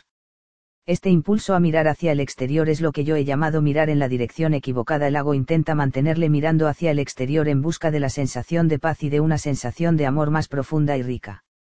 Su posición se vería debilitada si usted conociera el amor y la riqueza que atesora dentro. El ego le consagra, pues a mantenerle mirando en la dirección equivocada. Al mirar hacia el exterior en este vano intento de hallar paz, usted se convence de que las posesiones le traerán la paz y la satisfacción que anhela. El ego ha tenido éxito al dirigir su vida al exterior y se regocija cuando centra toda su energía en las adquisiciones. Con la atención concentrada en lo que sabe erróneo, usted intenta corregir esos errores mediante más adquisiciones. Lo cual le distrae del conocimiento del poder de su mente para tomar la decisión de escoger la paz y el amor. Así es como el sistema del ego permanece intacto. Es imperativo que recobre el poder de su mente con el fin de superar las falsas creencias del ego. Es imposible consumir el camino hacia la paz. Usted no puede comprar amor. No existe paz en el cuanto más mejor. Esa manera de actuar solo conduce a una vida de lucha carente de sentido. El ego se siente amenazada y atemorizado de que usted llegue a darle sentido a su vida. Quiere verle abocado cada vez más a consecuciones de mayor complejidad. Cuando usted deja de perseguir lo que no se puede obtener en el exterior, infunde sentido a su vida y se sume en la placidez. Su falso yo ha sido domado. 7. El ego es un demente. Mi definición de persona demente es alguien que cree que es algo que no es y que actúa en el mundo según esa creencia. Esto es precisamente lo que cree el ego. Y a todas horas intenta convencerle de que también lo crea usted. La demencia persigue porque el ego teme a la muerte podríamos decir que el Go tiene la delirante creencia de que morirá si usted comienza a conocer su verdadero yo. A medida que esta locura se apodera de su vida, usted llega a identificarse con esa falsa idea de sí mismo. Sin darse cuenta se suma involuntariamente a la masa que también padece esa locura. Tenga presente la siguiente cita del libro A Course in Miracles, este es un mundo de mente, y no subestimes la extensión de dicha locura. No existe aspecto alguno de tu percepción que no esté afectado. Sin embargo, el mundo está lleno de gente convencida de que el Espíritu Santo es algo separado de ellos. Y se pasan la vida intentando convencer también a otros de esta locura. Toda la violencia humana es un reflejo de la creencia de que somos seres aislados. Si supiéramos que somos todos uno y que Dios está dentro de nosotros, sabríamos que cualquier daño infligido a otra persona es una violación de Dios. No seríamos capaces de comportarnos como lo hacemos los unos con los otros pero la demencia del ego nos ha convencido de nuestro aislamiento, de nuestra separación y nos ha alentado a llevar a término nuestras venganzas. Pierre Teilhard de Chardin, el teólogo y paleontólogo francés, escribió, Somos uno solo, al fin y al cabo, tú y yo, juntos sufrimos, juntos existimos y eternamente nos regocijaremos del uno con el otro. Esto es cordura, saber que somos uno con Dios. Para el ego, este es un postulado peligroso porque amenaza su importancia la capitulación total ante los miedos del ego es una locura. Por ejemplo, a Teilhard de Chardin su orden, los jesuitas, le prohibió publicar sus trabajos filosóficos. Tuvo que sentir el dolor en lo más profundo, pero su cordura no se vio alterada por un ego incorregible. Su conocimiento era más fuerte que su ego y que las autoridades de la Iglesia. En la actualidad, los trabajos que se han publicado de él son tratados ya clásicos. Una de las ideas más insensatas de su ego es que usted es moral y espiritualmente superior a otros que no están buscando su yo espiritual de manera consciente. Esta idea de superioridad espiritual es hija de la creencia de que estamos eseulous y desconectados del universo. Según dicha creencia, las personas espirituales son un grupo aparte de aquellas ligadas a su ego. Se trata de otro truco del ego para intentar satisfacer el anhelo que usted tiene de conocer su yo superior, creando una dicotomía en la que usted es mejor que otros la realidad es que no existe ninguna dicotomía inherente del tipo superior barra inferior en la condición humana. Cada uno de nosotros tiene su propia senda que recorre, cada uno de nosotros será puesto a prueba de muchas formas. Su conocimiento de Dios no le hace superior a nadie, solo le aporta un sentido más profundo y rico. Los que aún no han visto su luz interior continúan siendo parte de usted. Son usted en otras manifestaciones, diferentes siluetas con conductas diferentes la esencia de usted y de ellos continúa siendo la única fuente de vida, la luz celestial de Dios. Es una locura permitir que el ego le convenza de adjudicar etiqueta de superior e inferior a la amorosa esencia divina que hay dentro de todos nosotros. Las siete características del ego antes mencionadas son solo una introducción al tema. Exponen cómo el ego se entromete en nuestras vidas. Experimentará un despertar espiritual a medida que adquiera conciencia de la influencia del ego en su vida. La verdadera libertad es resultado de la liberación del poder del ego. Sin embargo, el ego tratará de tentarle con muchas falsas libertades a lo largo de la senda de su búsqueda espiritual. Libertad auténtica frente a falsa libertad. Recordará que en un comentario anterior describirá la libertad como despreocupación por uno mismo. Cuando se ha conseguido dominar al ego, la libertad, en este sentido, resulta accesible desde el momento en que su mundo interior no está obsesionado con sentirse ofendido, aislado o especial. Liberarse del egocentrismo es la auténtica libertad. Lo contrario de la auténtica libertad es la falsa libertad. Esta última es la libertad que el mundo externo intenta vendernos. Es tan ilusoria como la existencia del ego en cuanto entidad independiente. La falsa libertad, al igual que el ego, no es más que una idea engañosa. La idea es alimentada por el ego cuando le convence de que para ser en verdad libre tiene que obtener algo externo. Esta es la libertad que ofrece la sociedad y que su ego persigue con el fin de reforzar la ilusión y enseñorearse de su vida. Para llegar al júbilo de la auténtica libertad, primero tiene usted que examinar el tipo de libertad que persigue. Necesita ver qué tipo de libertad le alienta a perseguir el entorno cultural en que vive. Es necesario que reconozca las libertades de las que cree que disfruta y que no son auténticas. He aquí varias de esas libertades que le ofrecen. Fíjese en cómo se diferencias de la auténtica libertad, la que se obtiene de superar el ego y conocer a Dios. La libertad de la química. El uso de una sustancia química para sentirse libre es el ego en el peor de sus aspectos, una ilusión que alimenta una ilusión. El uso de sustancias químicas genera alucinaciones y delirios en la vida cotidiana. El coste de esta forma de bordar la libertad es la libertad misma. El precio de las breves experiencias de libertad fundadas en el consumo de drogas lo pagan demasiados seres humanos, nacen bebés adictos a la cocaína, adolescentes que se prostituyen para pagarse la droga, se destruyen familias y vidas, hay una escalada en la delincuencia, la productividad disminuye, la pobreza aumenta, las condiciones de vida se convierten en inhumanas. La búsqueda de la libertad mediante el uso de sustancias químicas ha atrapado a los consumidores en una vida en la que no se tiene nunca lo suficiente.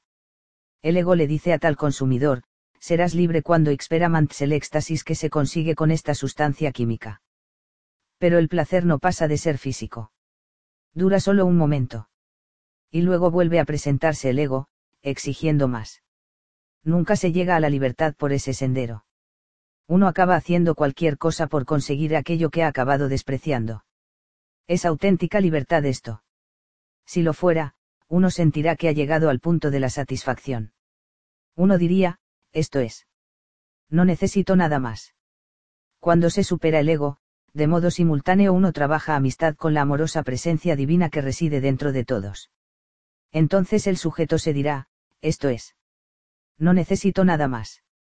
Quiero más amor, más vida, más propósito, todo lo cual parece alcanzable gracias a mi yo espiritual y el conocimiento de mi senda.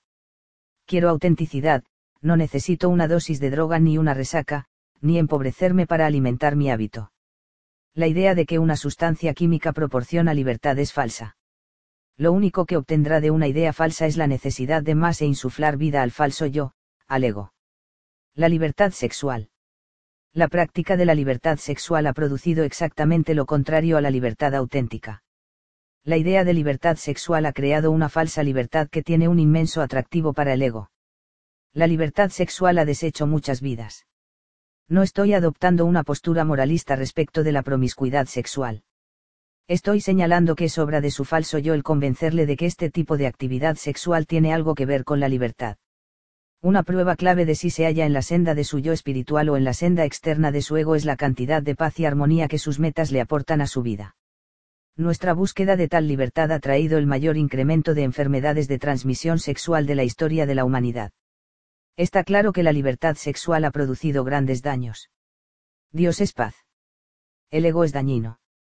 Una súplica de las que aparecen en la Biblia, Dios, líbrame de mi ego. La sexualidad impulsada por el ego es un reflejo de nuestro anhelo por conocer nuestro yo espiritual. El ego nos convence de que esa libertad sexual no aportará la paz, el gozo y el éxtasis que sabemos que nos aguardan en alguna parte. Cuando aceptamos las soluciones del ego, obtenemos una falsa libertad. La auténtica libertad proporciona la libertad de conocer y sentir el amor de Dios dentro de usted mismo, y de compartir esa experiencia en el mundo físico, como una afirmación de ese amor, no como un fin en sí. Esta libertad se encuentra mirando en la dirección contraria a la del ego, donde su yo superior espiritual está esperándole.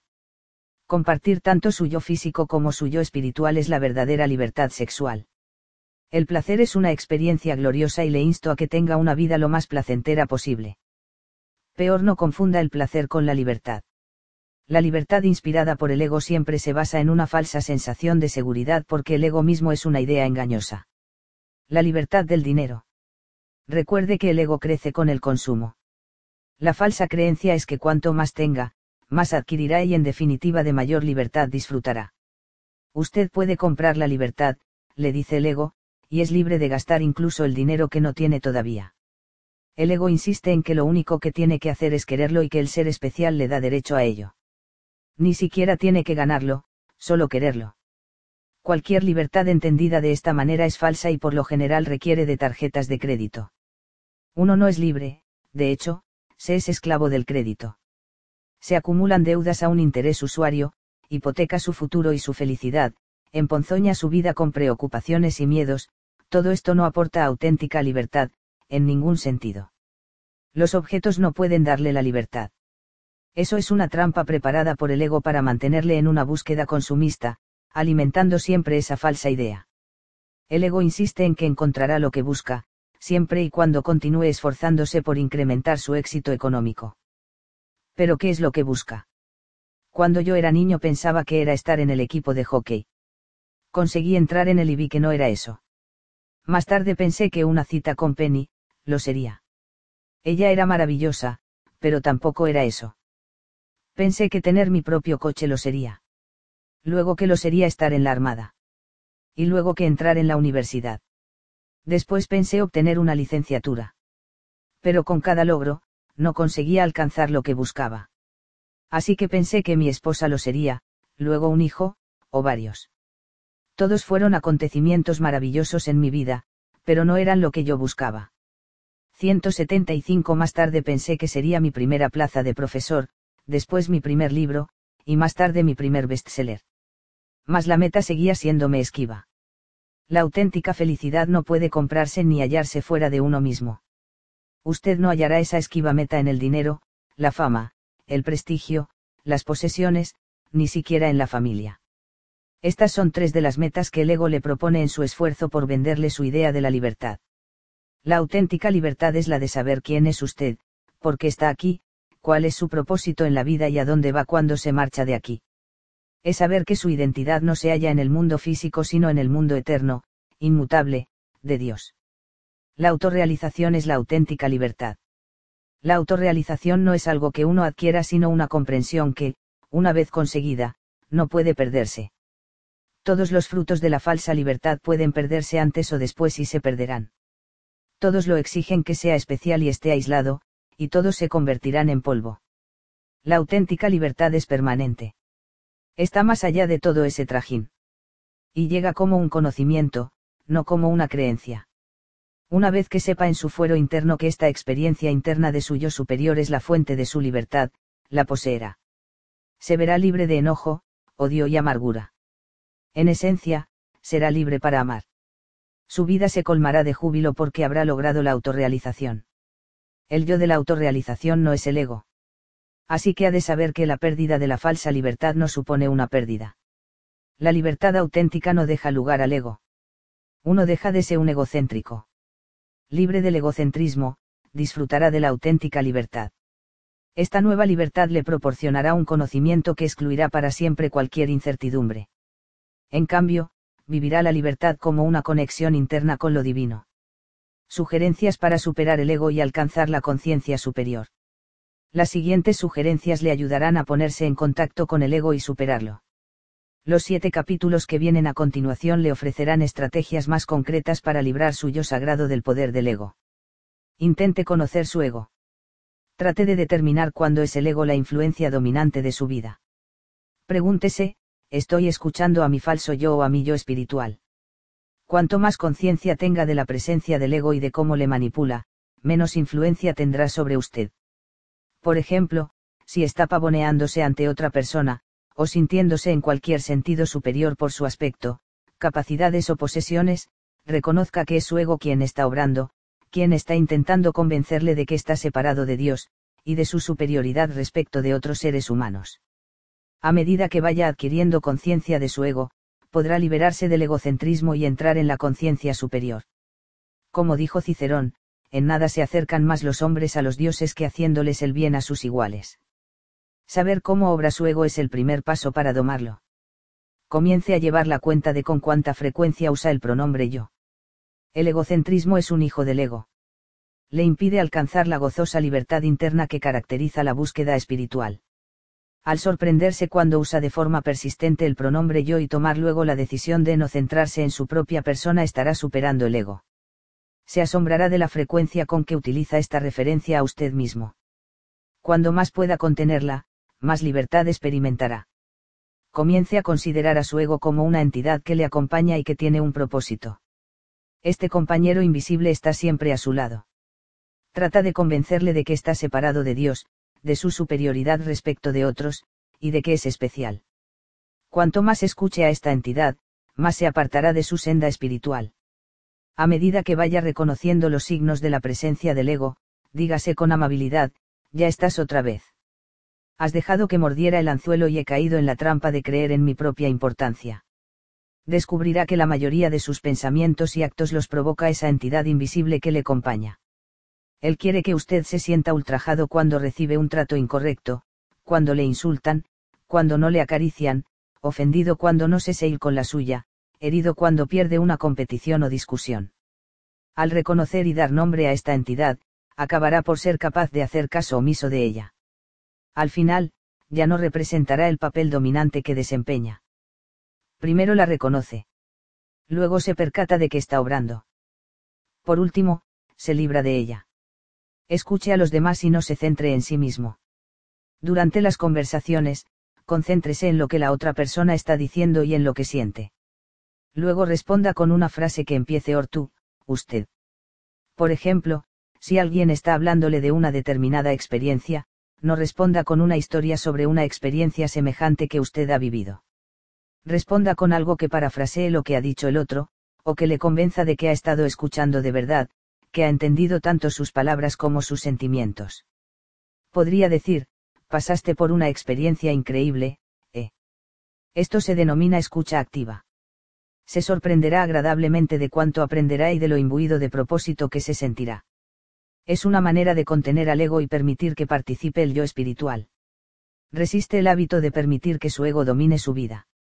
Nisargadatta Maharaj le respondió lo siguiente en uno de sus diálogos a alguien que le formuló una pregunta, resiste los viejos hábitos de sentir y pensar, no dejes de decirte, no, así no, no puedo ser así, yo no soy de esta manera, no lo necesito, no lo quiero y con toda seguridad llegará un día en que toda la estructura de error y desesperación se derrumbará y quedará libre el terreno para una vida nueva cuando más se resista a permitir que su ego sea quien controle su vida, más pronto. Llegará el día en que su yo espiritual llenará el espacio que antes ocupaban las exigencias de su falso yo. Practique la meditación diaria o el acallar su mente para deshacer la ilusión de que está separado del universo. Cuanto más tiempo pase acallando el diálogo interior, más cuenta se dará de que no está separado de Dios ni de los miles de millones de almas, todas ellas extensiones de la energía de Dios. Comenzará a tratar a los demás como le agradaría que le tratasen a usted. Se sentirá conectado con todo.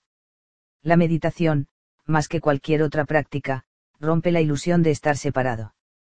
Trate de borrar la palabra especial de su mente. Especial implica mejor que, o más importante que. Niega que Dios habite en cada uno de nosotros. Todos somos especiales, por lo tanto, nadie necesita la etiqueta de especial. Usted es una criatura divina, eterna, y tiene un propósito, y cuando reconozca esto, no necesitará compararse con nadie ni malgastar tiempo en comprobar qué trato reciben otras personas. Esto es el constante trabajo del ego. No deja de azuzarle para que demuestre que usted es especial.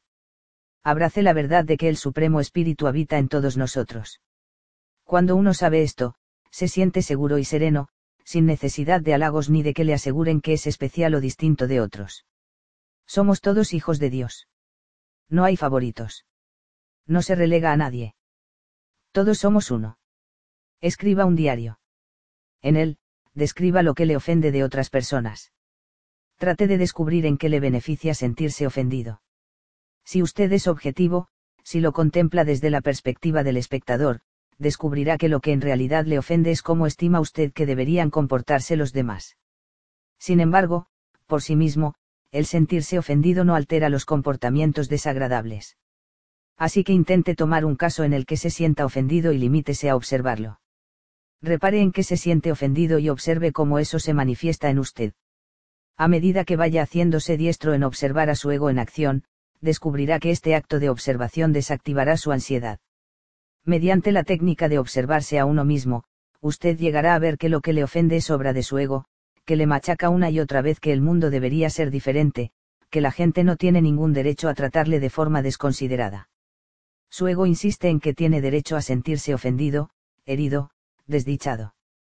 Estos juicios derivan de una idea falsa de usted mismo, la cual no deja de esforzarse por convencerle de que el mundo debería ser como usted es y no como en realidad es. De más de sí mismo y pida menos a cambio. Esta es una forma maravillosa de domar el ego. Por ejemplo, León Tolstoy, hacia el final de su vida, pasó de ser un egocéntrico a ser un servidor de Dios, tras haber aprendido muchas de las lecciones de la senda de la búsqueda espiritual. Y escribió lo siguiente, el único significado de la vida es servir a la humanidad. Así de sencillo. Así de profundo. Cuando servir a otros se convierta en una prioridad, una pregunta acudirá a su mente una y otra vez, como un mantra, ¿cómo puedo servir? Habrá hallado la iluminación espiritual y conocerá el júbilo. Por ejemplo, done parte de su tiempo a un hospital infantil y ayude a esas pequeñas almas a luchar con sus enfermedades. Fíjese en si su ego quiere vanagloriarse de ello. Abandone la idea de usted mismo como una entidad aislada necesitada de caricias especiales. Sea quien acaricie. Cuando uno es el primero en dar cariño, sabrá cómo es ser querido a través de sus propios actos desinteresados. Trate de no hablarle a nadie de sus acciones filantrópicas, ni siquiera cuando su ego le empuje a poner de manifiesto sus actividades. Recuérdese cada día que el más alto culto que puede rendírsele a Dios es servir a la humanidad, y que mediante ese acto suyo espiritual se sentirá realizado. No necesita convencer a otros ni convencerse a sí mismo de que usted es una criatura divina. De fe de ello en sus actos. Su despertar interior al júbilo y al éxtasis será recompensa suficiente ponga fin a la búsqueda externa de libertad y conozca el sabor de la auténtica libertad que es la comunión con su yo espiritual.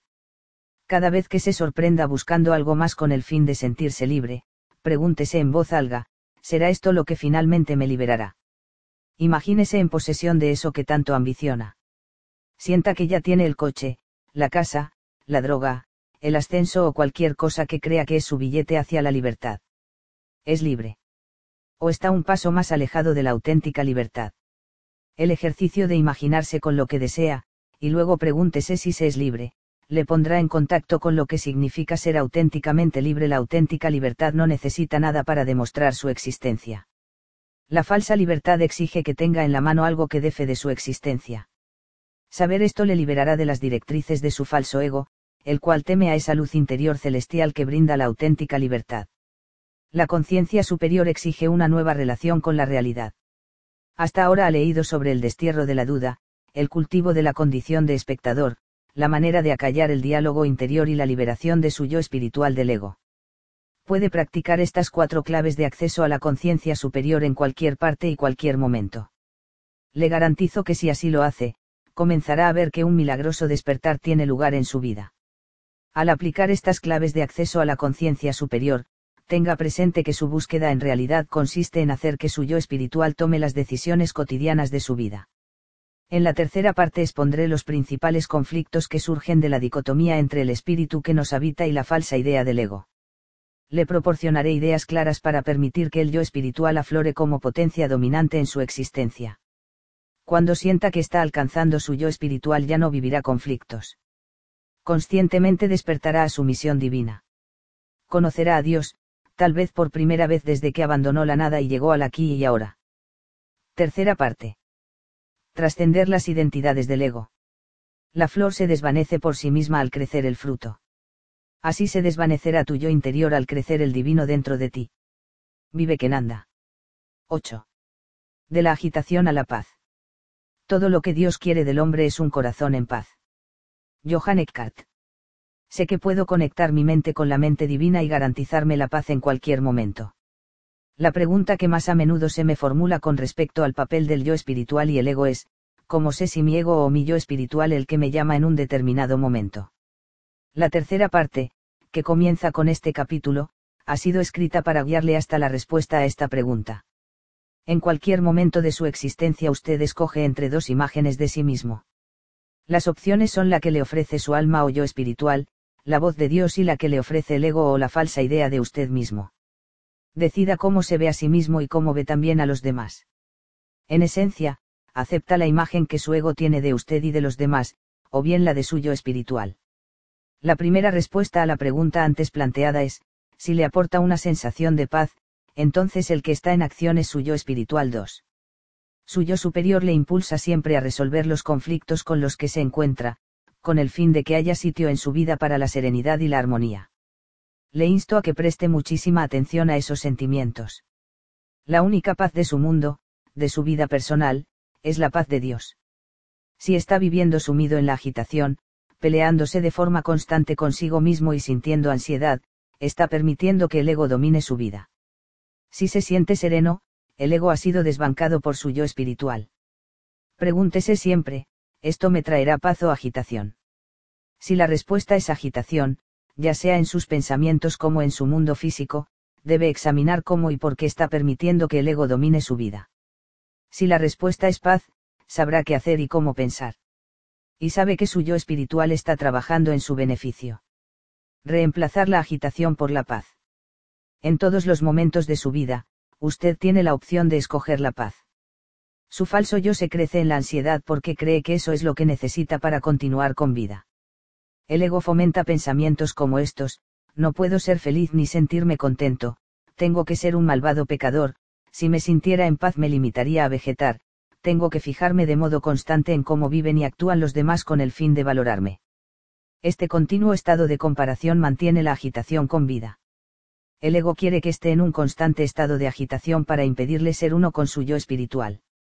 Le convence de que si no está siempre con los nervios de punta usted no puede desarrollarse pero debe tener presente que la experiencia de esta agitación es una elección que usted ha hecho, al permitir que su falso yo domine su existencia.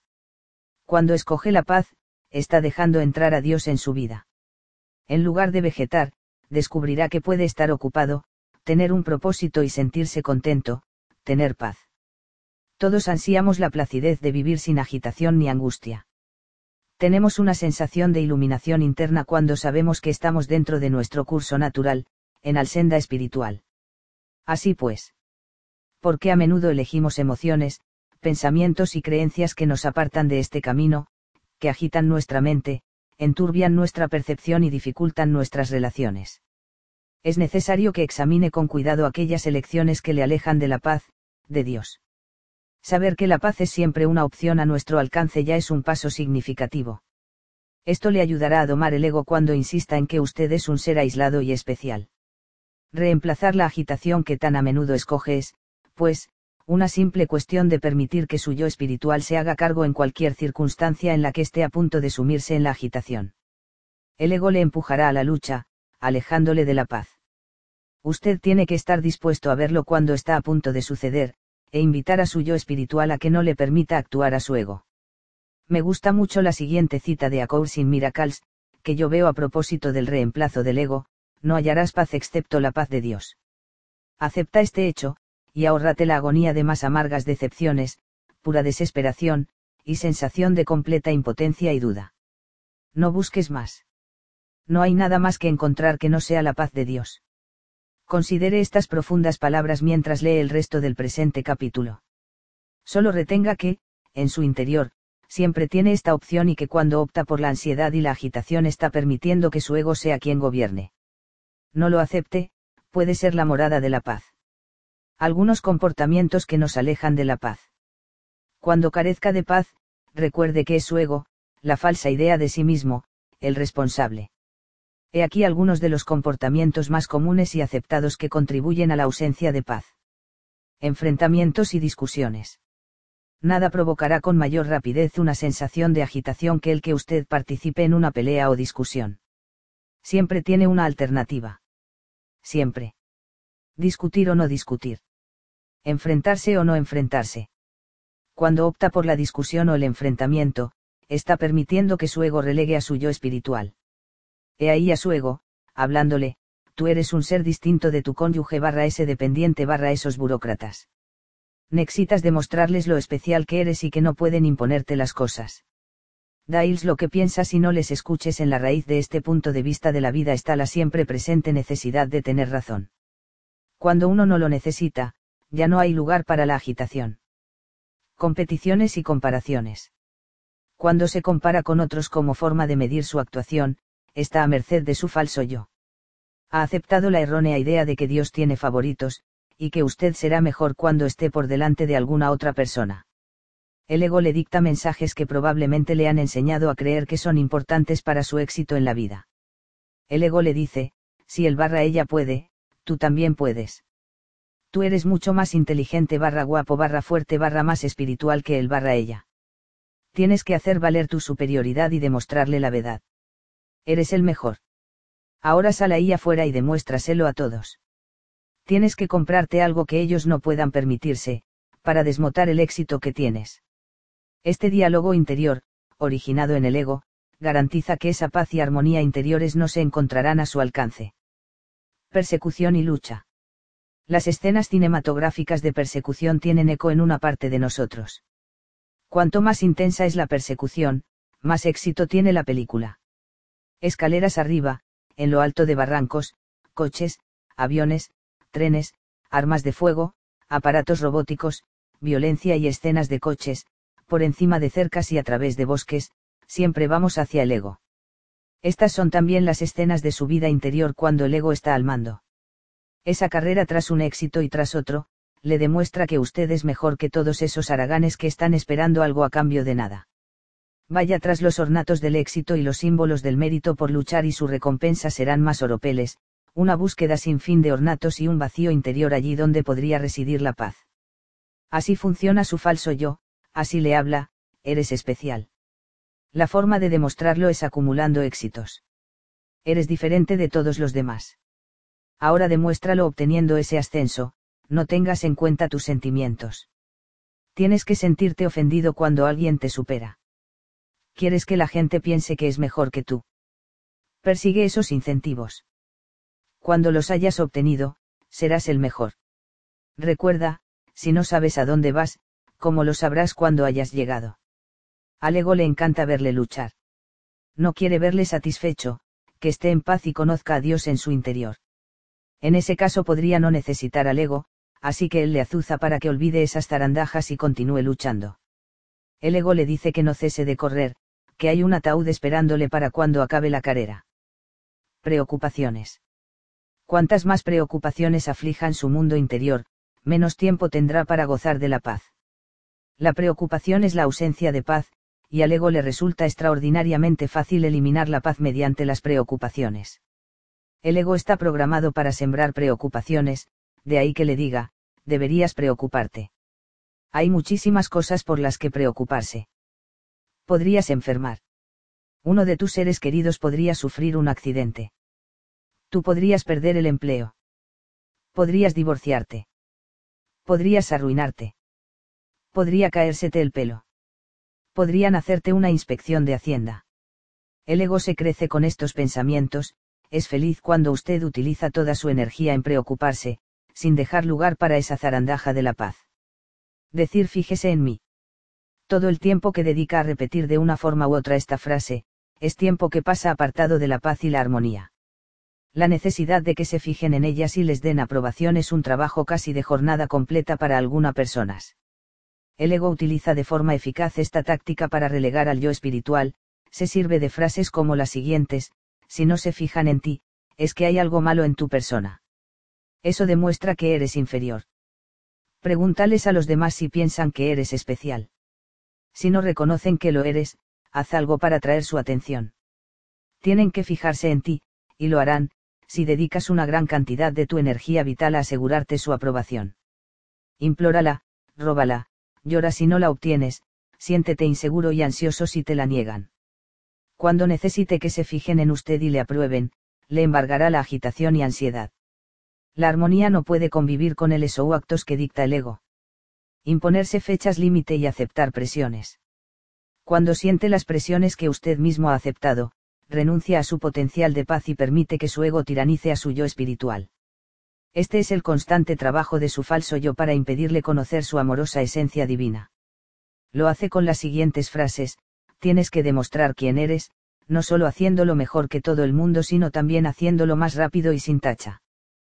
Ponte multitud de fechas límite. Acepta esas presiones por alto que sea el coste. Cuanto más se aproxime la fecha límite, más ansiedad debería sentir. Es bueno. Mantendrá tu atención centrada donde corresponde, en tus éxitos, en tu calidad de especial y asilado, en el lugar de que en esa tontería de la serenidad. La serenidad es para los perdedores. Tienes algo que demostrar y tienes que hacerlo ahora. El ego es un maestro en la tarea de convencerle de que necesita sumirse en el trabajo, hacer mucho y conseguir mucho dinero. Acumulación y adquisición. Cuanto más tiene, más especial es usted, según el ego. Cuanto más especial es usted, más se confirma que es alguien que no tiene nada que ver con todos los otros que tienen menos. No hallará paz midiendo su valor según sus adquisiciones. Por lo tanto, el ego le convence de que no es paz lo que necesita. El ego quiere hacerle creer que las cosas son más importantes. Le dice acumula tantas posesiones como puedas y siéntete apegado a ellas. Tendrás una sensación de orgullo y logro cuando des luestre a esos trofeos y acaricies a todas esas cosas de tu valiosa colección. ¿De qué otra forma sabrás que has tenido éxito si no posees algo tangible que lo demuestre? Ahora sal ahí afuera y consume, colecciona, adquiere y acumula tanto como puedas. Esas son las verdaderas pruebas de que eres especial. Parlotear con uno mismo. Olvídate de todo eso de la meditación. Solo te pondrá en la peligrosa situación de verte seducido por malos espíritus que constituyen la esencia de tu personalidad. Mantén la mente ocupada. Piensa en tantas cosas como puedas. Haz que esos pensamientos no cesen, aunque el anterior no tenga relación con el siguiente. Este es el mensaje del ego, mantener su mente charlando durante todo el día, perturbando incluso su sueño. Cuanto más charle su mente y se mantenga ocupada, menos lugar habrá para la paz y la armonía. Una vez más, esto es obra del falso yo. El falso yo está ocupado en convencerle de que usted es lo que no es. Para mantener esta ilusión, no quiere que conozca nada que se parezca al silencio y la paz interiores. El ego le empuja de modo constante hacia el ruido y las interrupciones, con la esperanza de evitar que conozca su yo espiritual, que crece en la armonía y el silencio. Regocijarse con los problemas de los demás. Cuando usted encuentra alguna felicidad en los sufrimientos ajenos, incluidos los que padecen aquellos a los que consideramos enemigos, el ego ha hecho presa en usted. Quiere que piense en usted como en alguien sin conexión con los demás. Cuando otros tienen problemas, el ego dispone de una oportunidad para cimentar esas creencias. Toda cháchara, parloteo, chismorreo que entretienen a la gente son obra del ego. Ocuparse de las desdichas de otros demuestra que usted no quiere ayudarles sino sentir placer o diversión ante sus dificultades y humillaciones. Su ego le dice, esas personas se merecen lo que tienen. No son tus amigas. Obviamente son malas porque no están de tu lado. Su ego alimenta la idea de su aislamiento. Ocuparse de los chismorreos, creer que los malos están recibiendo su merecido, y el horror de la vida diaria recogido por los medios de comunicación como si fuera un entretenimiento.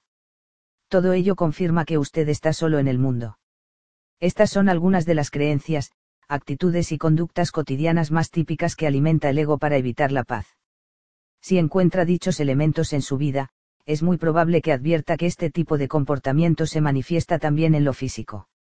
Si es consciente de que cada pensamiento tiene una contrapartida física, puede ver que estos hijos del ego se materializan en su cuerpo.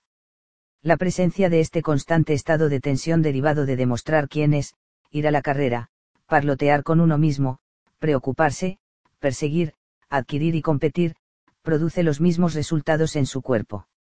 La tensión concomitante que aparece con todos estos pensamientos engendrados por el ego genera tensión en el cuerpo. Presión sanguínea alta, úlcera, trastornos cutáneos, jaqueca, dolor de espalda e incluso enfermedades graves como el cáncer, la apoplejía y los trastornos hepáticos son los dividendos que produce el dominio del ego.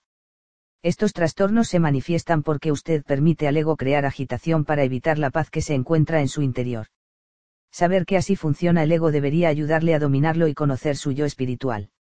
Los dividendos que obtiene el ego al fomentar la agitación. El ego, la falsa idea que todos tenemos de nosotros mismos, quiere mantener este persistente estado de enfrentamiento interno por unas razones muy sólidas. Cuando uno entiende su ego, tiene mucha más capacidad para dominarlo. Cuando sepa por qué el ego se comporta como lo hace, será capaz de llevar a cabo los ajustes necesarios para que su yo espiritual posea una mayor influencia sobre su existencia. He aquí algunas de las razones por las que el ego le mantiene en ese estado de agitación interna. Lo más importante, el ego ha estado con usted desde la infancia. Casi todas las personas que usted ha conocido lo han alimentado. Los antepasados de estas personas también se vieron dominados por su ego. Su ego quiere sobrevivir. Si consigue mantenerle en un estado de agitación impedirá que conozca su yo espiritual. Desde la perspectiva del ego, Dios es una enorme amenaza. Así que hará todo lo que pueda para impedir que goce de esa placidez interna donde la voz de Dios es tan hermosamente clara. Su ego no quiere que cambie. Verse a uno mismo como un ser importante y especial nutre al ego y lo mantiene funcionando a pleno rendimiento. A pesar de que el ego es en sí mismo una ilusión que lleva consigo, se comporta como si tuviera vida propia. Su ego realizará todos los esfuerzos del mundo para convencerle que no necesita cambiar. De hecho, si está preguntándose por qué no debería sentirse especial, podría estar escuchándolo en este mismo momento. Ese es el tipo de pensamiento que le ha impedido realizar los cambios que conducen a la paz interior. Cuanto más le asalten tales ideas, más feliz será el ego. El ego se crece con el miedo. Cuando usted tiene miedo, está a merced del ego. El miedo le impulsará a comportarse de maneras que minan su yo espiritual. Su yo superior le dice que no hay nada que temer, que el amor es la respuesta a todo y que Dios es amor. Su amorosa esencia divina le asegura que no tiene necesidad de sentirse culpable ni temeroso y que si se siente así eso desaparecerá cuando alcance paz interior. Pero el ego quiere que mantenga la sensación de miedo. Vivir en el miedo es una manifestación de que no confía en la energía divina ni en su sabiduría interna. Esta presencia del miedo confirma la abdicación de su yo espiritual y la creencia de que Dios no sabe lo que está haciendo. Lo opuesto del miedo no es la valentía, es el amor. Cuando siente amor dentro de sí, usted no siente ni culpabilidad ni miedo. Sabe que todo lo que está experimentando tiene su razón, incluso sus aflicciones, que son sus más grandes maestros, y la muerte de su cuerpo, destino de todo lo manifiesto. Usted sabe que la muerte es una recompensa, no un castigo. Por lo tanto, no tiene nada que temer a menos que escuche a su ego cuando alienta el miedo y aparta a Dios de su lado. Su ego quiere que no cese de buscar más cosas que consumir y más posesiones que tener, cuanto más acelerada sea su vida, menos tiempo tendrá para conocer su esencia espiritual. El ego le alienta para que permanezca ocupado, para que se mantenga en movimiento y evite la búsqueda espiritual. Su ego quiere que mire hacia afuera quiere que continúe mirando en la dirección equivocada para que no note la presencia de Dios en su vida. Al mirar al exterior uno alienta la presencia del ego. Las consecuencias serán que de modo constante sentirá la presión de compararse con otros, la necesidad de derrotar a otros con el fin de sentirte poderoso o importante, de tener más y mejores juguete, de acumular más trofeos. Todo este mirar al exterior es obra del ego. Siempre que se niegue a escuchar, él gritará que tiene que sentirse molesto cuando otros le superan, que no vale nada cuando pierde, que ser el número uno es más importante que nada, que conformarse con menos es admitir que se es un perdedor. Todas estas creencias están profundamente arraigadas en usted. Le resulta muy difícil imaginar siquiera el no tenerlas, porque los esfuerzos de su ego y de los egos de muchos otros han estado trabajando duro para convencernos de que es la única manera de ser mirar al exterior provoca una sensación interna de conflicto y agitación que hará que continúe persiguiendo las pompas que le ofrece el ego. Una sensación de pis y desafiaría esas arraigadas ideas, y podría significar la muerte de su falso yo. Su ego está en lucha con su deseo de paz y no aflojará la presa de buen grado. Gritará más y más fuerte, pero recuerde que se acobardará cuando se encare con la luz de Dios. Estas son algunas de las estrategias de su ego para mantenerle alejado de la paz le he proporcionado algunas opciones para las tácticas persuasivas del ego. Tengo presente que usted puede dominar ese ego mediante su voluntad. Lo único que hace falta es la determinación de vivir según los dictados de su yo espiritual. Algunas ideas para llevar la paz a su vida de modo permanente. Recuerde, tiene que ofrecer paz para tenerla. Tiene que ofrecer paz para conocerla. Intente ofrecer paz en tantos ámbitos como le resulte posible. Pensar en uno mismo como una persona de paz es el primer paso, pero solo el primero. El pensamiento debe traducirse en acción. Esfuércese para refrenar su tendencia a provocar enfrentamientos y trastornos en las vidas de otros. Detenerse y preguntarse si quien está a punto de actuar es su ego, que adora la agitación o su yo espiritual, que adora la paz, le ayudará a enviar al exterior la respuesta adecuada aún en las situaciones en las que se sienta impaciente o incomprendido. En esas situaciones, será capaz de decirle sencillamente, por ejemplo, a un dependiente agresivo, hoy tiene usted un día malo, ¿verdad? En lugar de he estado esperando durante 15 minutos y la verdad es que me siento muy maltratado, ofrezca paz al exterior por el sistema de contenerse y consultar luego a su amorosa esencia divina. Recuerde que su pasado le ha enseñado los mensajes incorrectos y estos no le aportan paz y felicidad. No tenga miedo de abandonar esas creencias si no le proporcionan una sensación de paz. Por ejemplo, si le han enseñado a ganar las discusiones y debates a toda costa pero ese comportamiento no le ha procurado una verdadera sensación de paz, pruebe a abandonar esa postura y alentar a los demás a experimentar júbilo. Mire si su júbilo le proporciona una sensación más plena de paz que salir triunfante de la discusión. Expulse las emociones de miedo y culpabilidad y reemplácelas por amor, perdón y bondad. Gozará de paz cuando abandone esas respuestas emocionales. Si se siente culpable por su conducta anterior, recuerde que de ese modo está invitando a la agitación a su interior. Deshágase de la culpabilidad perdonándose a sí mismo y haciéndose la promesa de evitar ese tipo de conducta en el futuro. No necesita sentirse culpable, a menos que quiera que su ego continúe dominando su vida. Por ejemplo, haga una lista de todo lo que le impide amarse a sí mismo. La lista podría incluir tener sobrepeso, ser celoso, nervioso, adicto a algo, incompetente o desorganizado. Luego, con independencia del esfuerzo que requiera, afirme que se ama a pesar de estar gordo, ser adicto, etc. Esto le ayudará a sentirse en paz con la decisión que ha tomado, y a darse cuenta de que no es ese cuerpo ni esos deseos. Usted es el ser invisible que decide. A medida que se sienta más en paz con el que decide, el espíritu del amor comenzará a reemplazar las elecciones perjudiciales para alcanzar la paz. Examine todo lo que le ofende y mire si puede conseguir que su ego haga mutis por el foro. Si el hambre y la inanición del mundo le sacan de sus casillas, intente cambiar a una nueva conciencia. De algún modo que yo no comprendo, estas cosas ocurren según un orden divino y también mi deseo de cambiarlo existe según un orden divino. Despójese de lo negativo y varíe su rumbo. Cuando uno se siente molesto o indignado, en realidad está pensando, esto es horrible, no debería estar sucediendo como puede Dios permitirlo. Líbrese de su ego, y luego actúe según eso que defiende.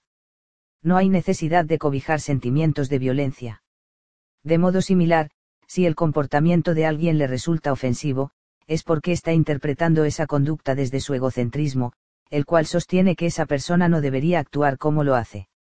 Es usted quien escoge sentirse ofendido, herido o enfadado por su comportamiento pero esa persona está actuando según es. El que se sienta ofendido es obra de su ego, que quiere mantenerle en la ansiedad. Si no se lo toma como algo personal y si juzga el comportamiento por lo que es, podrá erradicar los males del mundo sin que el ego le ponga impedimentos por el sistema de encresparle. Tenga presente que los agravios acarrean agitación, mientras que la comunicación trae paz. Si quiere paz en su vida, olvídese de los agravios. La manera de desestimar estos agravios es abandonar el egocentrismo y practicar el perdón, no la venganza. Al abandonar el egocentrismo, le sobrevendrá una sensación de paz.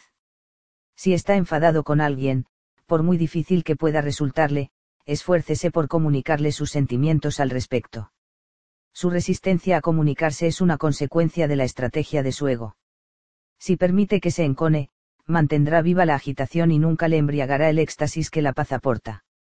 Cuando se resista a comunicarse con alguien, recuerde que ello es obra de su ego, y que usted está decidido a tener paz. Unos minutos de conversación e incluso de perdón, alejarán la agitación y debilitarán la influencia de su ego. Su indignación o angustia por ser tratado de manera injusta es precisamente lo que su ego pretende, puesto que eso le mantendrá apartado de la búsqueda espiritual y en las garras de su ego. Tenga esta pequeña frase a mano, el enjuiciamiento y la paz son antitéticos. El libro A Course in Miracles nos dice, la tensión del enjuiciamiento constante resulta prácticamente intolerable. Es curioso que una práctica tan dañina sea tan seguida. Usted tiene que realizar un esfuerzo para mirar a los demás sin condenarlos. Cada enjuiciamiento le aparta de su meta de paz. A su ego le encanta que usted juzgue, dado que con esos juicios usted permanece en un continuo estado de angustia y remordimiento. Tenga presente que nadie queda definido por sus juicios, sino que se define a sí mismo como alguien que necesita juzgar. El juzgar a los demás de modo condenatorio le niega la posibilidad de que experimente amor. Si puede permanecer neutral, en lugar de condenar, llegará al júbilo sobre el que estoy escribiendo.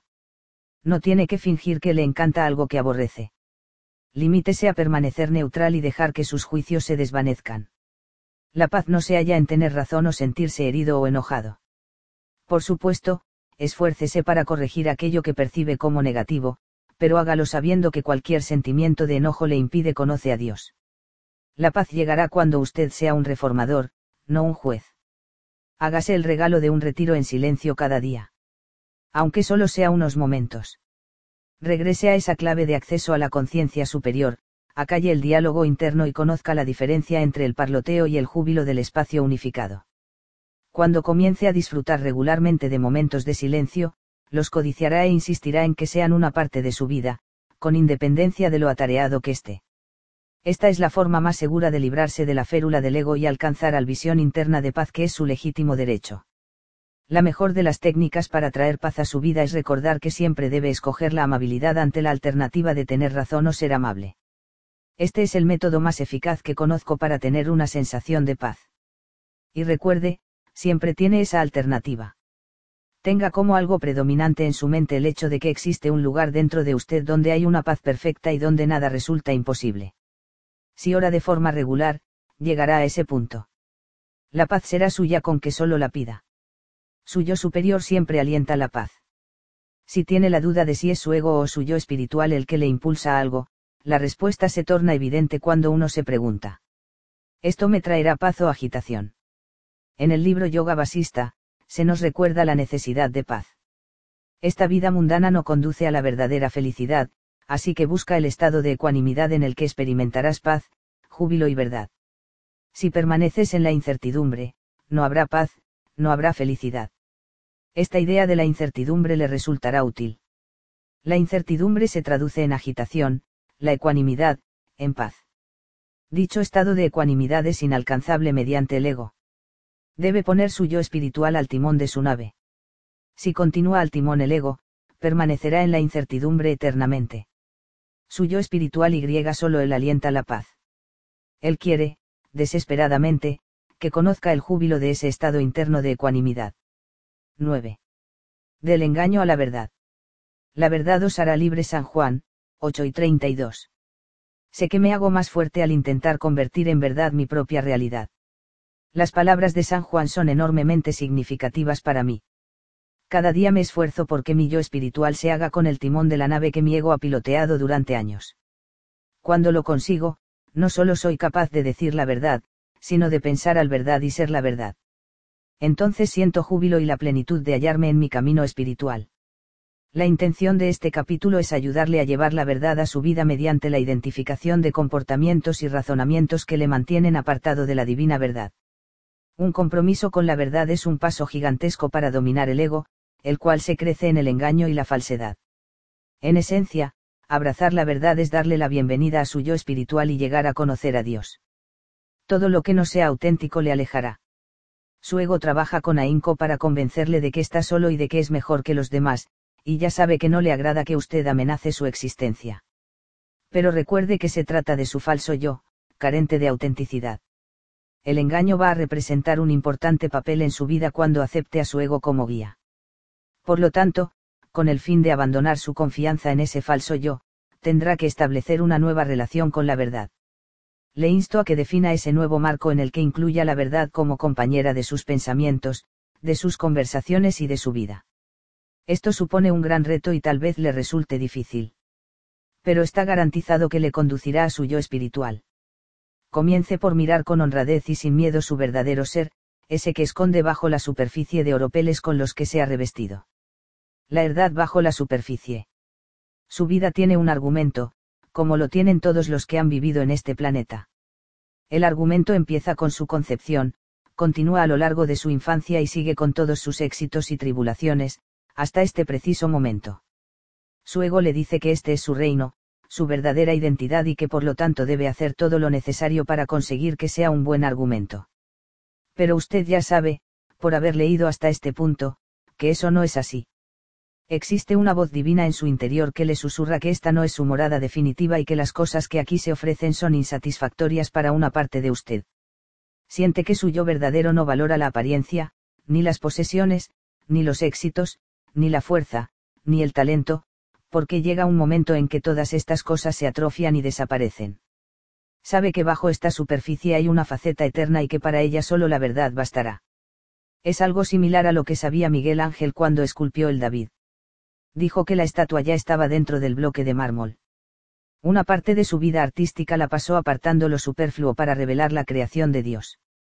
Intente imaginar su vida interior de esta manera. Lo que existe en su interior no es una monstruosidad sobre la que hace falta mentir.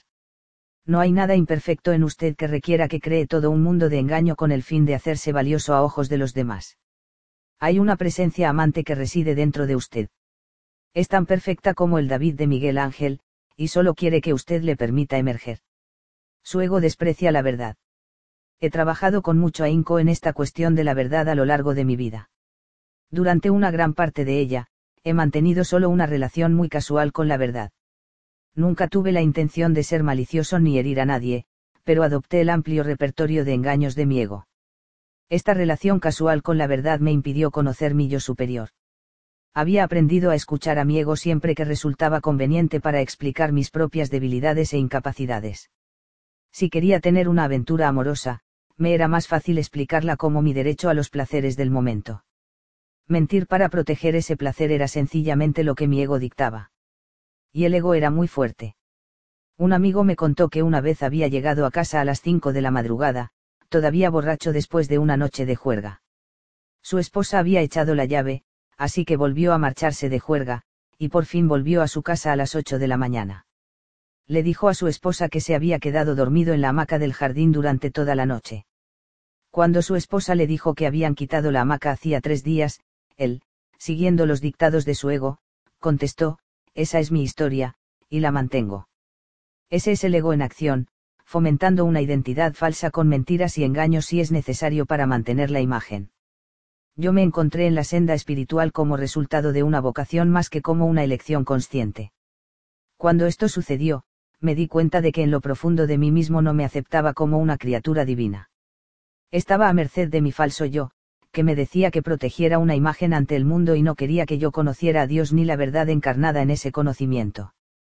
Consecuentemente, yo me engañaba a mí mismo para mantener ese falso yo, de modo gradual, se volvió intolerable vivir con las mentiras, incluso con las pequeñas tergiversaciones. Al principio, la verdad aterrorizaba a mi ego. Luego, a medida que dominé mi ego, al verdad se transformó en una placentera sensación de libertad. La verdad nos hace libres, como nos dice San Juan en el Nuevo Testamento. La verdad le hace libre porque ya no está centrado en sí mismo ni preocupado por el tipo de imagen que está proyectando o protegiendo. De hecho, usted ya no es de este mundo a pesar de hallarse en él usted se identifica con el mundo que hay más allá, con lo que es eterno. He tenido muchas conversaciones sobre este tema con mi buen amigo Sutar Wild. Me ha dicho que le hicieron falta ocho años de esfuerzos para apartarse de las mentiras y vivir la verdad absoluta. Ocho años de esfuerzos y aprender a ser independiente de la opinión de otros. Su ego no dejaba de decirle lo que otras personas creían más importante. Esto significaba que él tenía que representar una obra, pues sentía que ellos lo querían así. Yo hacía lo mismo. Las mentiras que yo creía pequeñas y veniales o exageraciones insignificantes eran obra del ego, que me recordaba de manera constante que necesitaba protegerme dándole al mundo lo que el ego decía que ese mundo quería. ¿Por qué? Porque en el fondo, según el ego, yo era monstruoso. Todo eso ha cambiado de forma espectacular desde que prometí a Dios que la verdad sería mi camino. Mi experiencia de este cambio queda recogida por las palabras de Stuart en Whispering Winds of Change, los susurrantes vientos del cambio. A lo largo de los años, al aumentar tu energía espiritual, las mentiras pasan de constituir una parte de tu vida cotidiana a ser tristes necesidades, luego experiencias desagradables, cargas en extremo dolorosas para librarte de las cuales harás lo que sea. Si has emprendido la senda espiritual sabrás a qué me refiero. La trascendencia es en parte el proceso de pasar de la falsedad a lo real. Confío en que al recorrer la senda de su búsqueda espiritual tendrá una experiencia similar. La transformación se producirá en usted al tiempo que será testigo de ella y hará balance de sus experiencias personales. Comenzará a encontrar demasiado pesada incluso la más pequeña mentira. Entonces sabrá que suyo superior está venciendo al ego. Pasar de la falsedad a la autenticidad. Vemos y oímos mentiras en todo momento. Los medios de comunicación están llenos de anuncios que muestran toda clase de hechos y objetos que nada tienen que ver con la realidad. Según los anuncios, usted puede recobrar la juventud si conduce un determinado coche, encontrar amor si lleva la fragancia anunciada, cobrar nuevas energías si come ciertos cereales y seducir si usa un desodorante en concreto. Nuestro gobierno defiende su política con mentiras y gasta dinero que no tiene. Distorsiona las cifras del paro mediante declaraciones tergiversadas. Los senadores estadounidenses nos dicen que no podemos tener asistencia social porque el Estado no puede permitírselo, y sin embargo han aprobado para sí mismos atención médica total. Se supone que tenemos que creer que no hay dinero disponible para ayudar a los pobres y enfermos, y sin embargo financiamos guerras en lugares remotos. Todos nos hemos habituado a las mentiras. Puede que incluso se haya convencido de que contar mentiras merece la pena. Cuando se acogerá a las mentiras, a la falsedad, el problema reside en que siempre necesitará más de lo mismo para mantener cubiertas las espaldas. Lo mismo es cierto en el caso de nuestra sociedad. Pero a medida que avancemos hacia unas bases más espirituales, las mentiras disminuirán, tanto en nuestro entorno como en nuestra vida. Al principio, cuando uno deja de mentira, escuece. Es como un remedio sobre una herida abierta. Su voluntad de pensar, sentir y actuar de modo veraz dejará al descubierto algunas verrugas. Las verrugas son usted mismo. Los errores son usted mismo no son únicos y no dicen nada desagradable de usted. El escozor se aliviará a medida que abandone la necesidad de engañar. El ego sufrirá todas las ansiedades que quiera, pero usted se bañará en la cálida luz de la verdad. Quiero compartir con usted una carta que recibí hace poco. Ilustra cómo la verdad puede entrar en su vida de maneras que no podría imaginar si consulta con su yo superior. Querido doctor Dier, apenas creo que esté escribiéndole esta carta acabo de comenzar por segunda vez a leer su libro Tus zonas mágicas. Muchas de las ideas que hay en él ya las conocía, pero su obra ha despertado en mí, de hecho me empujó el deseo de salir de mí misma y comenzar a hacer realidad algunos sueños. Le agradezco el trabajo que ha invertido en ese libro en beneficio de todos. Le escribo con un propósito determinado. Tengo una pregunta. Ahora bien, la verdad es que no creo que pueda prestar atención a todas las cartas que le llegan, pero si tiene una respuesta para mí estoy segura de que la obtendré. Tras un par de semanas de poner en práctica algunos de los consejos de su libro Afirmarme a mí misma, afirmar mi vida, afirmar incluso mi propósito, e imaginar, imaginar con amor, una noche, justo antes de dormirme, me llegó la idea de que la respuesta a mi anhelo, de que mi milagro llegaría en el correo del día siguiente. Este conocimiento era absoluto, y me dormí con una sensación de gran placidez. Ahora bien, soy una madre soltera con dos hijos, es un puro milagro que lleguemos a fin de mes, pero tenemos el sueño de ver un mundo en paz y yo tengo intención de cambiarlo. A la mañana siguiente mi milagro llegó en el correo, un crédito por valor de 7.500 dólares. Imagínese, mis preocupaciones económicas temporalmente solucionadas y la posibilidad de comprar lo necesario para comenzar una pequeña industria familiar. Queremos fabricar ropa de niños y juguetes, todo con productos naturales y solo de la región, y allí estaba, el crédito necesario para hacer un catálogo. Solo existía un problema, el crédito no era para mí. Había abierto por error una carta dirigida a un ocupante anterior del duplex. Lo único que tenía que hacer era firmar con su nombre y enviarlo de vuelta. Eso hice. Eché una firma falsa y cerré el sobre antes de tener tiempo para pensarlo. Me encaminé a la oficina de correos no puedo expresar cómo me sentía al pensar en que nuestros sueños iban a hacerse realidad. Y no creía que mi engaño fuera muy inmoral, después de todo, el anterior ocupante nunca se enteraría y por supuesto, yo pagaría los vencimientos. Durante el viaje en autobús hacia Correos, sin embargo, algo comenzó a bullir en mi mente. Mi conciencia, por supuesto, pero algo más. De alguna forma se me hizo muy claro que negarme a llevar a cabo este acto contrario a la honradez significaba que no solo estaba haciendo lo correcto sino algo más profundo, enviarle un mensaje de confianza a mi subconsciente. Que yo no necesitaba realizar ese acto para llevar a cabo mi milagro, que podía confiar en mí misma para hacer lo que era necesario. Ahora bien, puede que esto no le parezca nada del otro mundo, doctor Dier, pero darme cuenta de que podía confiar en mí misma es para mí una victoria tan grande como lo fue llegar a la luna. Rompí aquella venenosa carta y me marché a casa. Pasé el resto del día con una embriagadora sensación de victoria. Pero ahora han pasado los días y comienzo a sentir una vaga duda. Continúo imaginando cosas e intentando confiar, pero en ocasiones pienso que quizá aquel crédito era un regalo de Dios, y que debería haberlo aceptado. Doctor Dier, ¿cree usted que hice lo correcto? De ser así puede ver en qué estoy equivocándome ahora. Gracias por el tiempo, energía y esperanza que aporta para transformar el mundo. Paz, Rebecca Robert Saint Paul, Minnesota. Muchas veces, lo que creemos necesitar no es lo que Dios está intentando enseñarnos. Rebecca necesitaba conocer el valor de la verdad en su vida, y recibió ese mensaje al escuchar a su yo superior. En este caso, al guiarse por su yo espiritual, permitió que la verdad reinara en su vida. Me sentí tan conmovido por su honradez y por las estrategias de su ego, sentimiento de culpa por haber sido tan estúpida, presentar la falta de honradez como voluntad de Dios, que hice las gestiones necesarias para que Rebeca obtuviera una línea de crédito libre de intereses. Como ya sabemos, Dios sigue caminos misteriosos, pero el yo superior sabe cuándo no está siendo sincero. La revelación que Rebeca había tenido la noche anterior que sus sueños recibirían respuesta en el correo del día siguiente resultó ser cierta.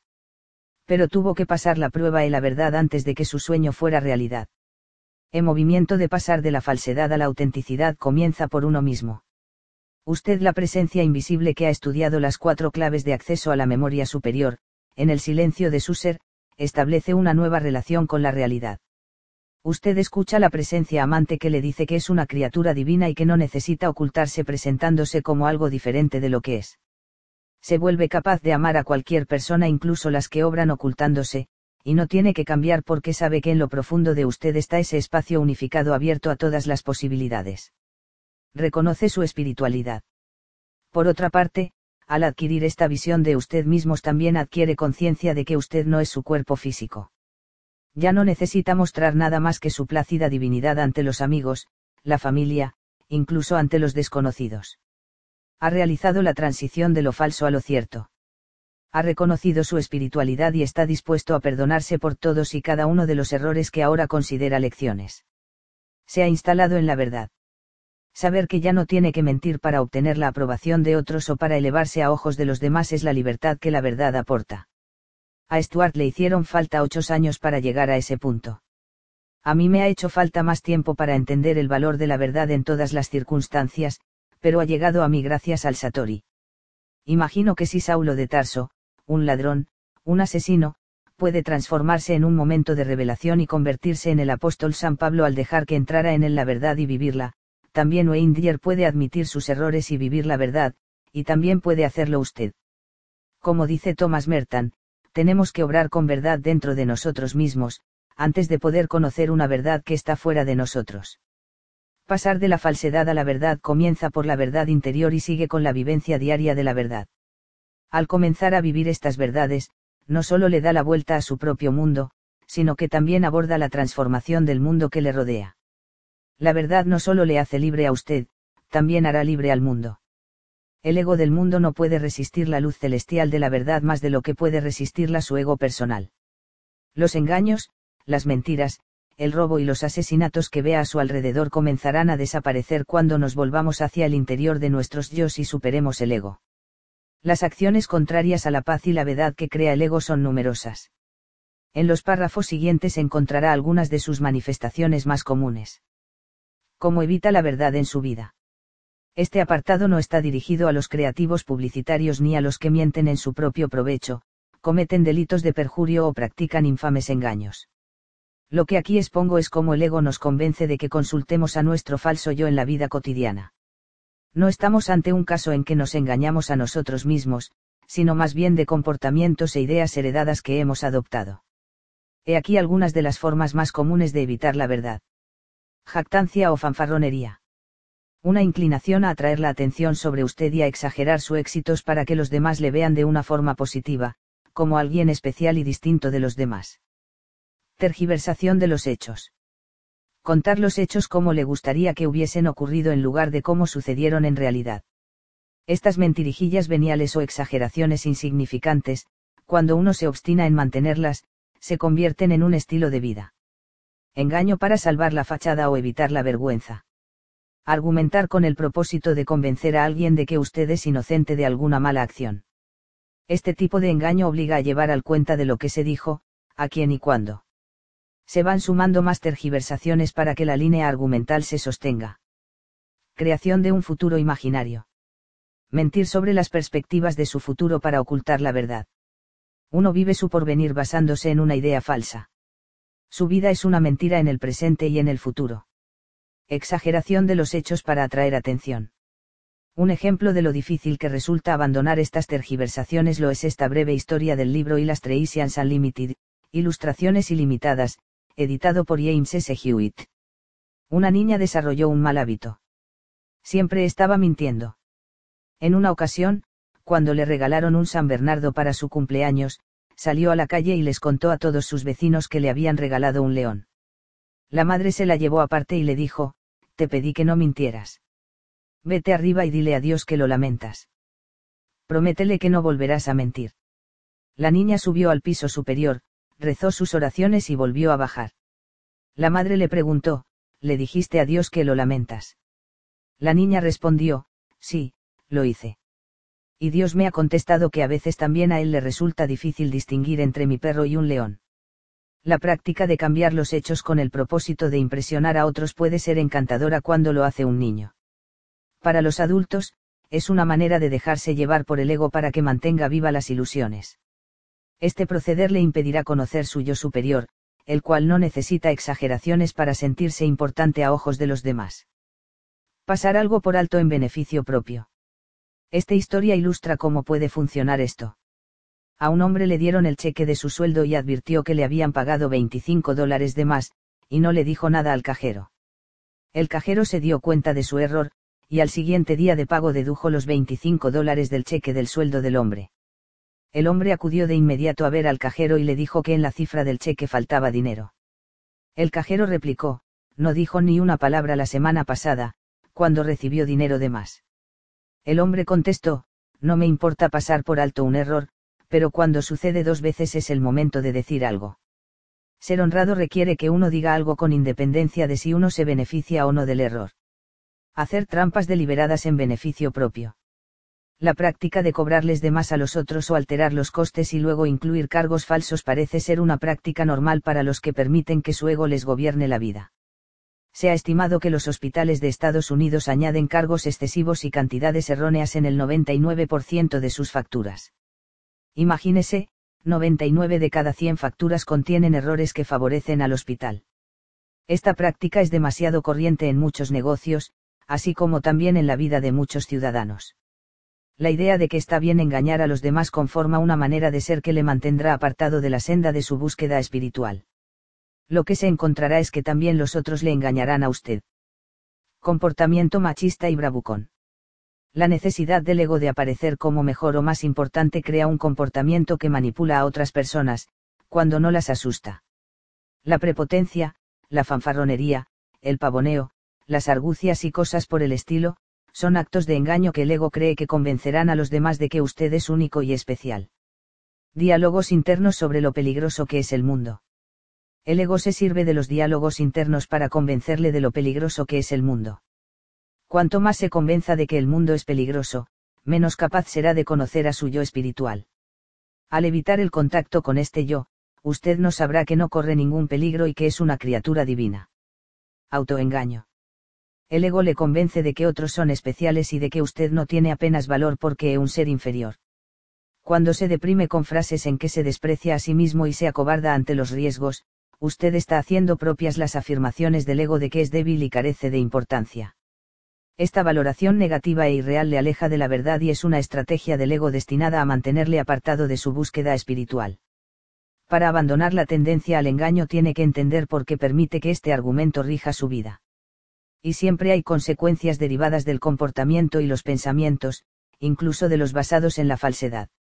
Las recompensas de su ego por escoger el engaño. Su ego se siente atraído por aquello que lo convierte en especial. Cuando usted crea una ilusión que cumple con ese objetivo, falsa o no, su ego obtiene un beneficio. Cuanto más atractiva hace esa ilusión mediante tergiversaciones, más recompensándose ve su ego. Recuerde que su ego es una falsa imagen de sí mismo. No es su verdadero yo. El falso yo se crece en la falsedad. Cuanto más se entregue a este pensamiento y conducta sustitutivos de la realidad, menos probabilidades tendrá de llegar a su yo superior y de hallarse en su búsqueda espiritual el fraude y el engaño son formas de asegurar la supervivencia del ego. La presencia de su yo auténtico hará que el ego haga mutis porque no tendrá propósito ninguno de ser. Cuando uno está en sintonía con Dios, viviendo su existencia espiritual, no se tiene necesidad de nada que no sea auténtico. Su ego necesita el engaño para asegurarse la supervivencia. Cuando usted se entrega al engaño, es víctima de la búsqueda de aprobación externa. Su falso yo es lo que usted quiere que otros ven, así que proyecta una imagen que no se basa en la realidad.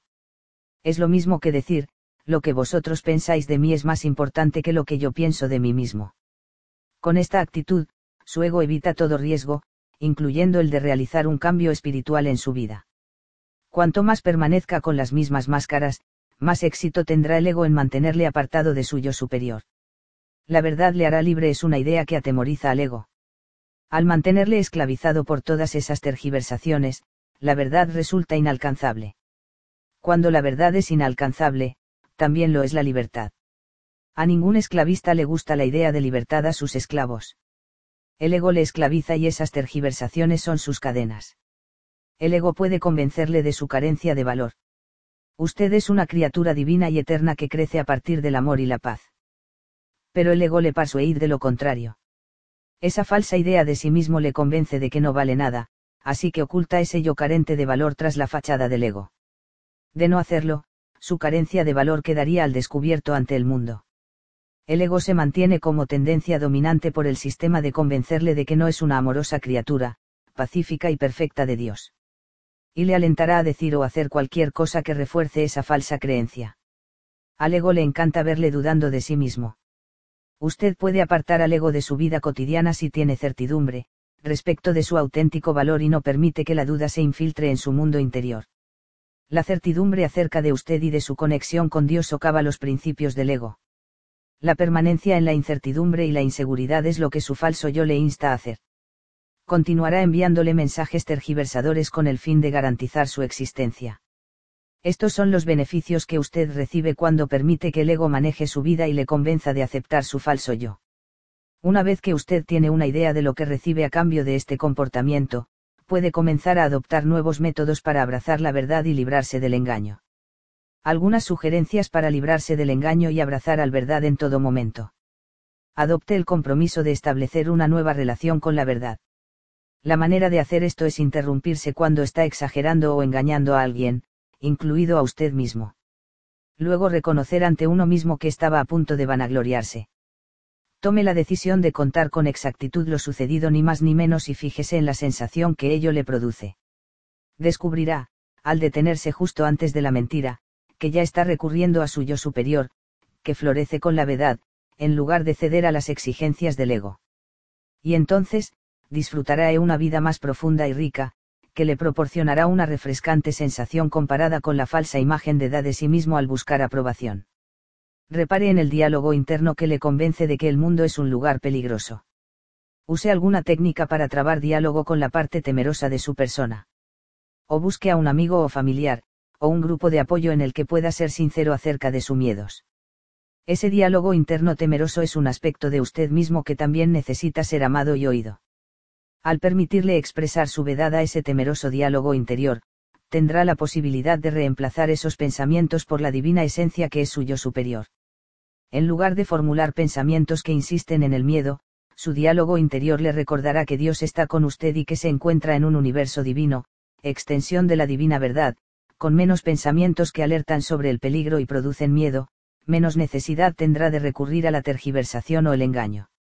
Permanezca alerta ante los diálogos interiores que hacen hincapié en sus éxitos y no en su misión. Hace poco di una conferencia a un grupo de locutores de radio, y me sentí muy complacido con mi actuación. Después, mientras corría para hacer ejercicio, reviví la experiencia.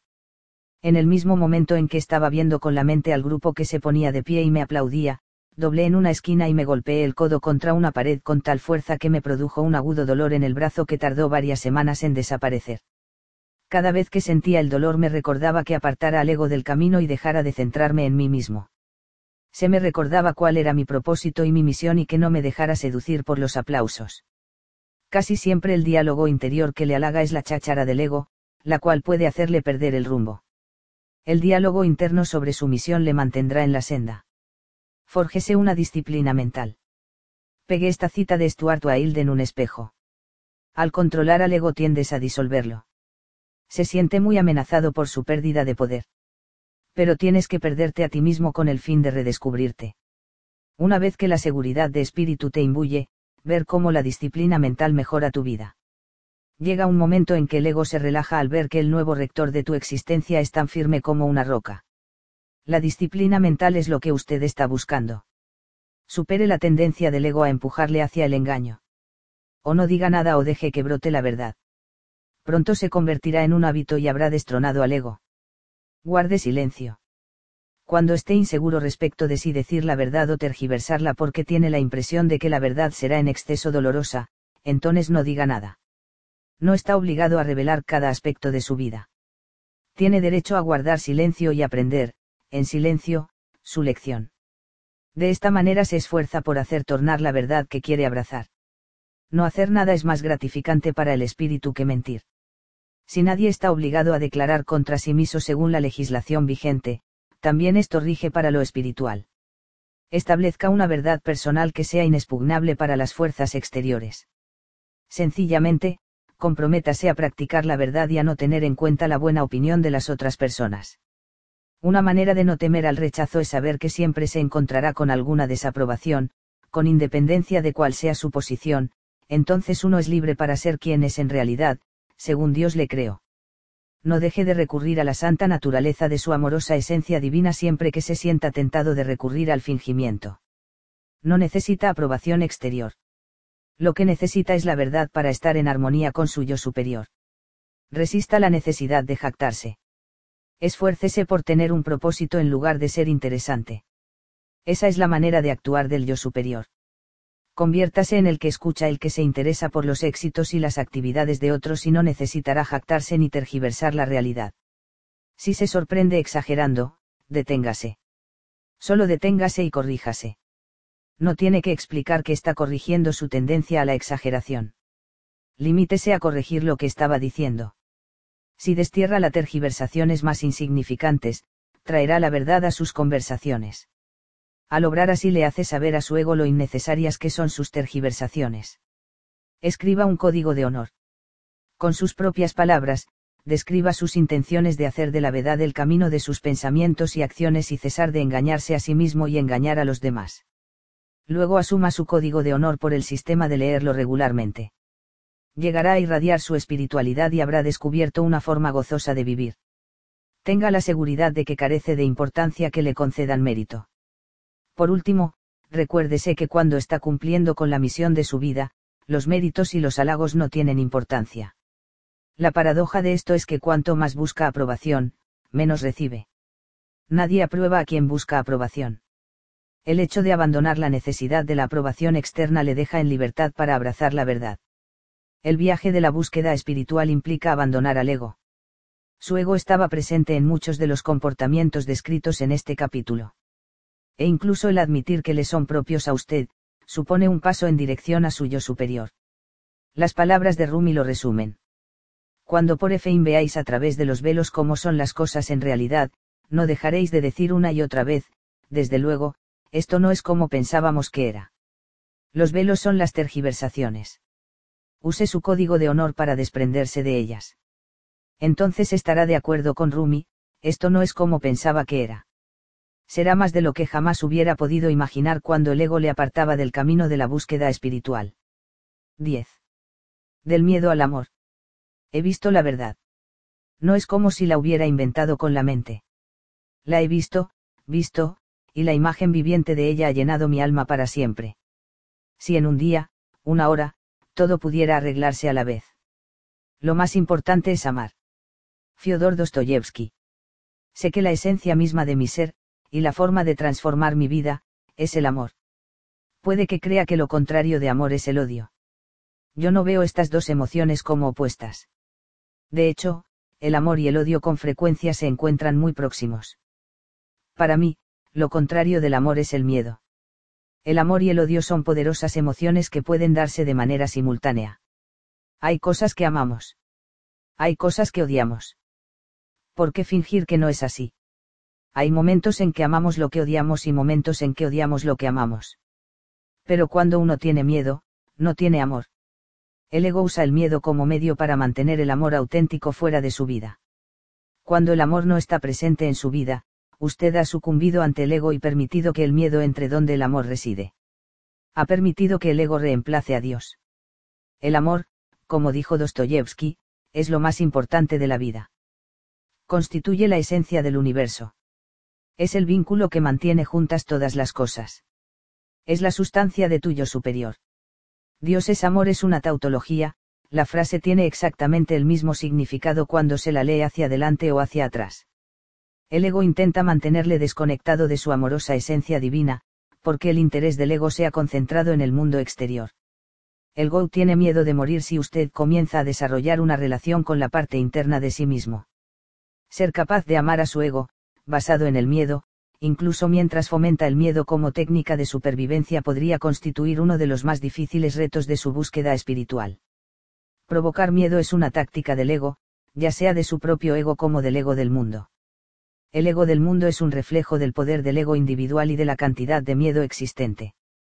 El miedo está presente cuando no sabemos que formamos parte del designio divino de Dios. El ego hace que transmitamos la energía del miedo en lugar de la energía del amor. Y esta energía del amor está presente en todos nosotros durante nuestra breve estancia en el aquí y ahora. Aprender a gozar de amor auténtico significa abandonar la insistencia del ego de que tiene mucho que temer y de que nos encontramos en un mundo hostil para aprenderlo primero hay que examinar su reticencia a abrazar el amor. A ese y pues, que debe no gustarle. La Madre Teresa de Calcuta dice que el amor es el tema central de nuestra existencia. Ella escribió, con este propósito hemos sido creados, para amar y ser amados. Estas útiles palabras le recuerdan que comience a dominar su ego, pues usted está aquí con el propósito de amar y ser amado. Si no está viviendo en amor, ello se debe a que tiene miedo necesita examinar con honradez sus miedos y con amor. Cuando lo haga, transformará sus miedos, mediante el amor, en amor reabrirá dentro de usted un espacio que solo puede ser ocupado por el amor. En este espacio tiene un propósito, recorrer el camino del yo espiritual. Pero primero tiene que ver cómo sustituir el miedo por amor. Su ego fomenta de manera constante el miedo porque teme al auténtico amor. Este falso yo ayuda a convencerle de que, de alguna forma, usted está incompleto. Esa es la fuente de todos los miedos. Así que usted, como mucha gente, intenta llenar ese vacío con las soluciones del ego. Temeroso de que su vacío, su ser incompleto, quede al descubierto, dedica una gran cantidad de tiempo a crear una falsa imagen de felicidad.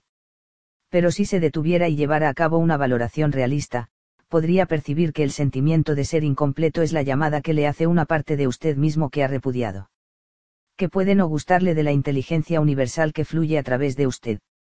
Darle la bienvenida al ser espiritual que usted es, tener una experiencia humana y sentir el amor que hay en ella, que puede no gustarle de eso. El miedo a dejar al descubierto su vacío hace que busque de forma constante relaciones que el ego le dice que satisfarán el anhelo que hay en su interior. Lo que sucede es que cuando se entra en una relación se está hambriento del amor que supone el yo superior. Su anhelo se encuentra enmascarado, finge ser otra cosa no es de extrañar que tanta gente piense repetidamente que ha encontrado el amor, y repetidamente declare haberlo perdido. Qué diferente es cuando se puede detectar el vacío interior y pensar, que puede no gustarme. Este anhelo forma parte del ser humano y del conocimiento del amor. Entonces le hará saber al ego que el miedo no es lo que prefiere. Imagínese cómo podría ser nuestro mundo si la gente supiera que ya está completo. ¿Qué necesitaría comprar que tendría que poseer? ¿A quién debería impresionar? ¿A quién necesitaría llevar del brazo?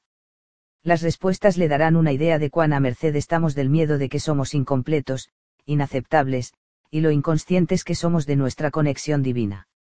El miedo que sustituye al amor no es nada más que un miedo a que nos rechacen.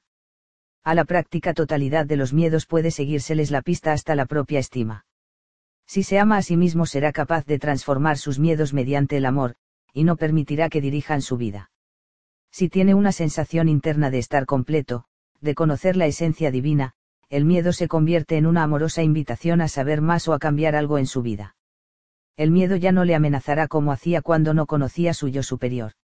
Hace poco, mi esposa pasó una semana de meditación silenciosa en un monasterio de California del Norte acudió allí para tener una experiencia de Dios más profunda, para trabajar en su libro sobre la forma espiritual de bordar el parto y el cuidado del bebé, y para vivir toda una semana de silencio, oración y meditación. Se sintió hondamente afectada por el contento y amor que halló dentro de aquella comunidad de personas que habían vivido allí durante décadas. Dijo no haber sentido ninguno de los miedos que tan a menudo son una parte aceptada de la vida. Cuando se conoce íntimamente el yo superior, uno tiene a su disposición una profunda sensación de amor, y el miedo, tal y como se conocía, se convierte en un imposible. Con esto en mente, la respuesta a la pregunta retórica así pues que debe no gustarme, es que no hay en absoluto nada que no deba gustarle. No hay nada que temer cuando uno sabe que es una criatura divina y está completo, y que no tiene que hacer nada para demostrarlo.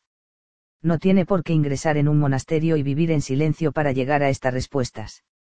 Solo tiene que hacer el voto de reemplazar el miedo por amor.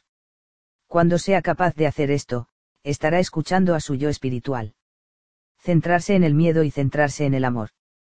Cuando dedica tiempo y energías a preocuparse por cómo le ven los demás, está en las garras de su ego. El miedo será su constante compañero. Concentrarse en el miedo es el vehículo que usted usa para expresar su condición humana. El vehículo es el transporte que ha escogido, las ropas que viste, las posesiones que ha acumulado, el dinero que tiene. Estos vehículos pueden convertirse en el centro de su vida. Son intentos de hacerle saber al mundo y hacerse saber a usted mismo lo importante que es, y de satisfacer la insistencia de su ego en su reconocimiento.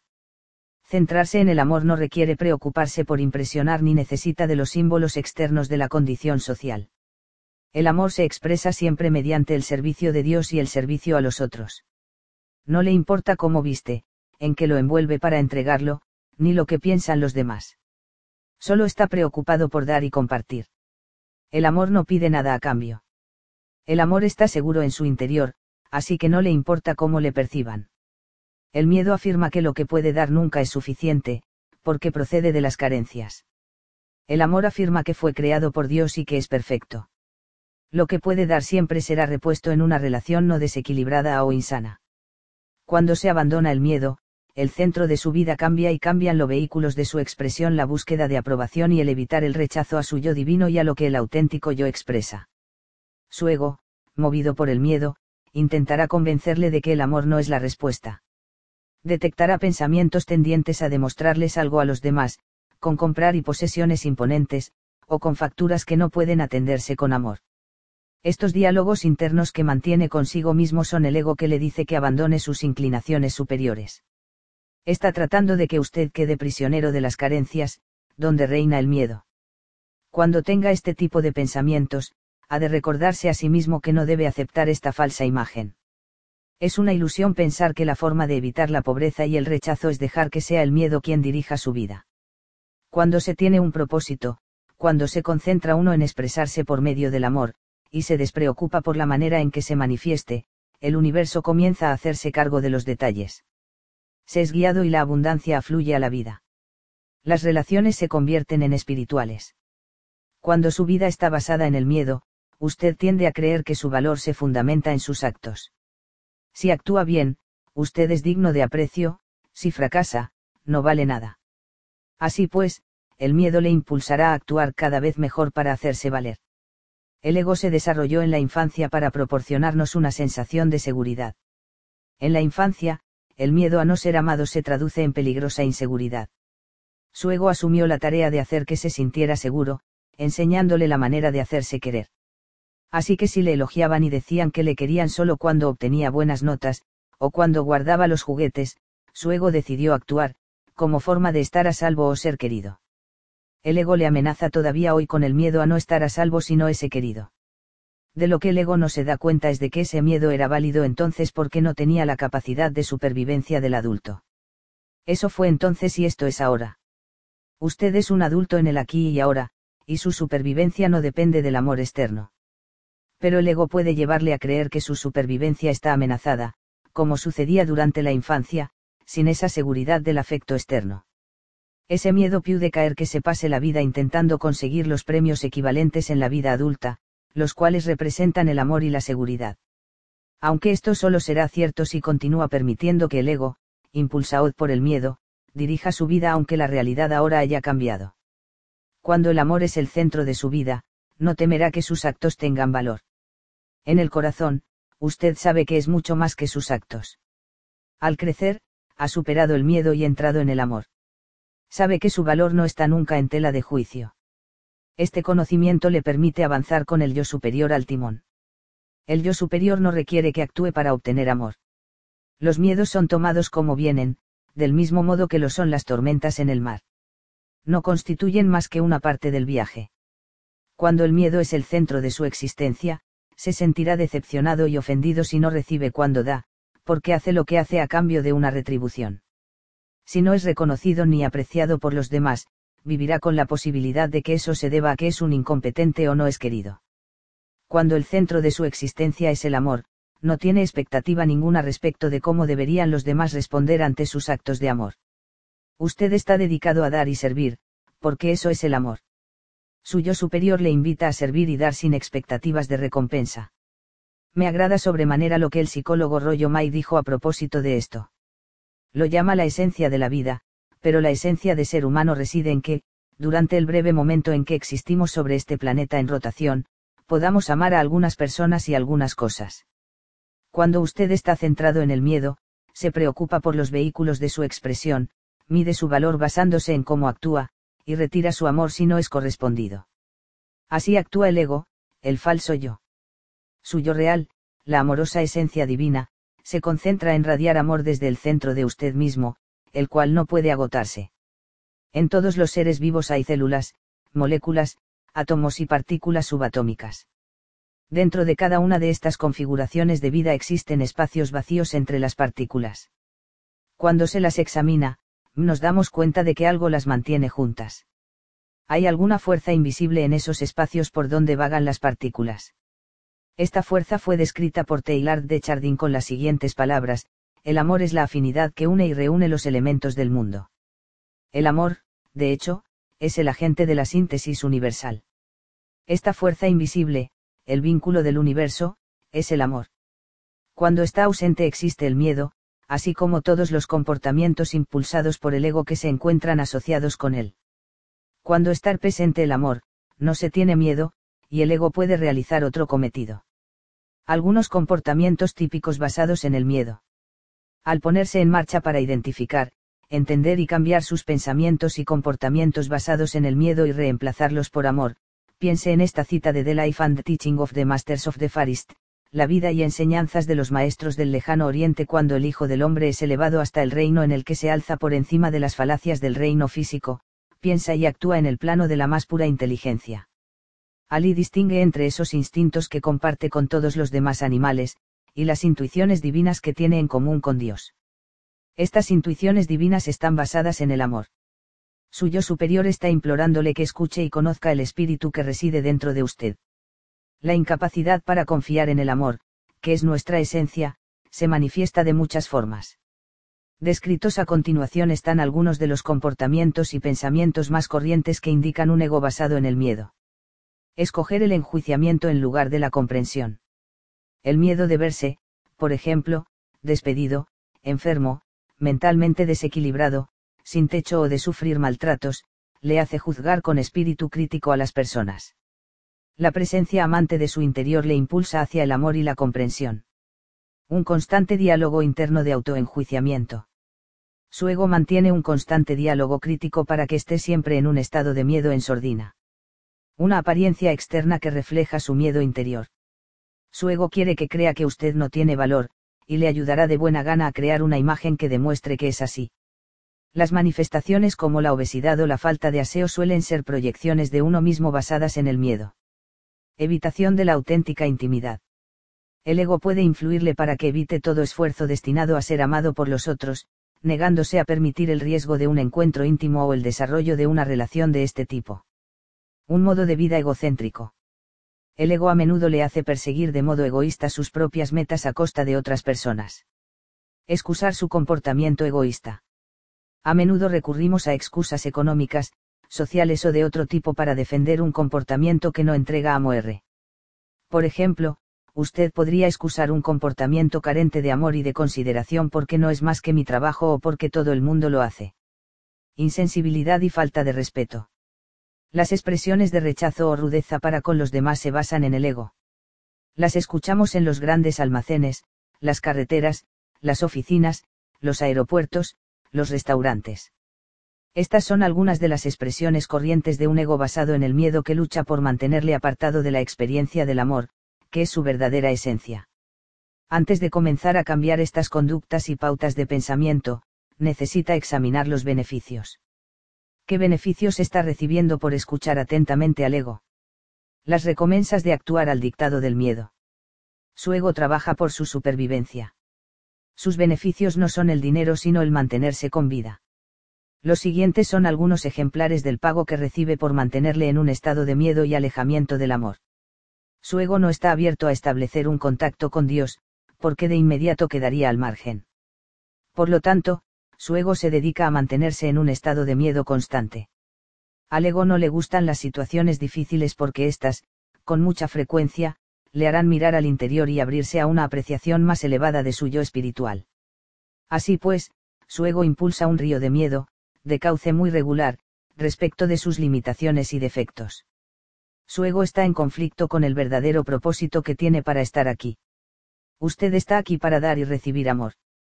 Su ego le aleja de ello manteniéndole en un sistema de creencias que afirma que usted está aislado de los demás y que es especial. Este sentimiento de ser diferente y al mismo tiempo especial significa que no puede entregar su amor con facilidad. Al aferrarse a los miedos, puede evitar hacer frente a muchos desafíos. Esto puede impedirle realizar los cambios que le harán entrar en contacto con su yo espiritual.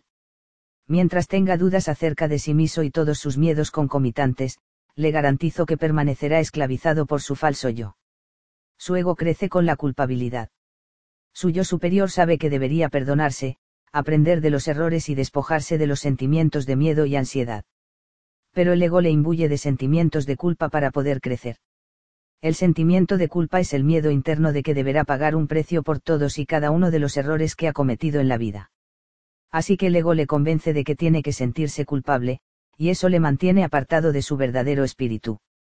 Su ego no rechaza el amor. Se limita a proporcionarle excusas de por qué debe mostrarse escéptico respecto de que usted es una criatura divina. La voz del ego le susurra que el amor es un ideal elevado, pero lleno de peligro. Existen muchas probabilidades de que resulte herido, así que debe proceder con cautela. Él quiere que no entregue demasiado amor porque podrían aprovecharse de usted.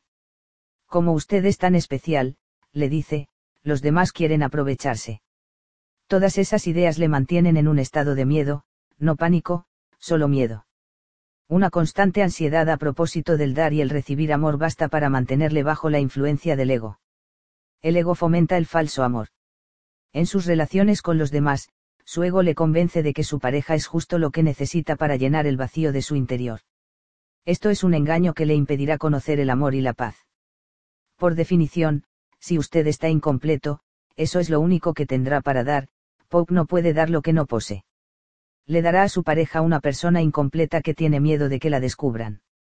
No hay manera de que el amor auténtico pueda florecer en este tipo de atmósfera será incapaz de conocer el amor y de recibirlo sin cuestionarlo. Algunas ideas para traer a su vida el amor.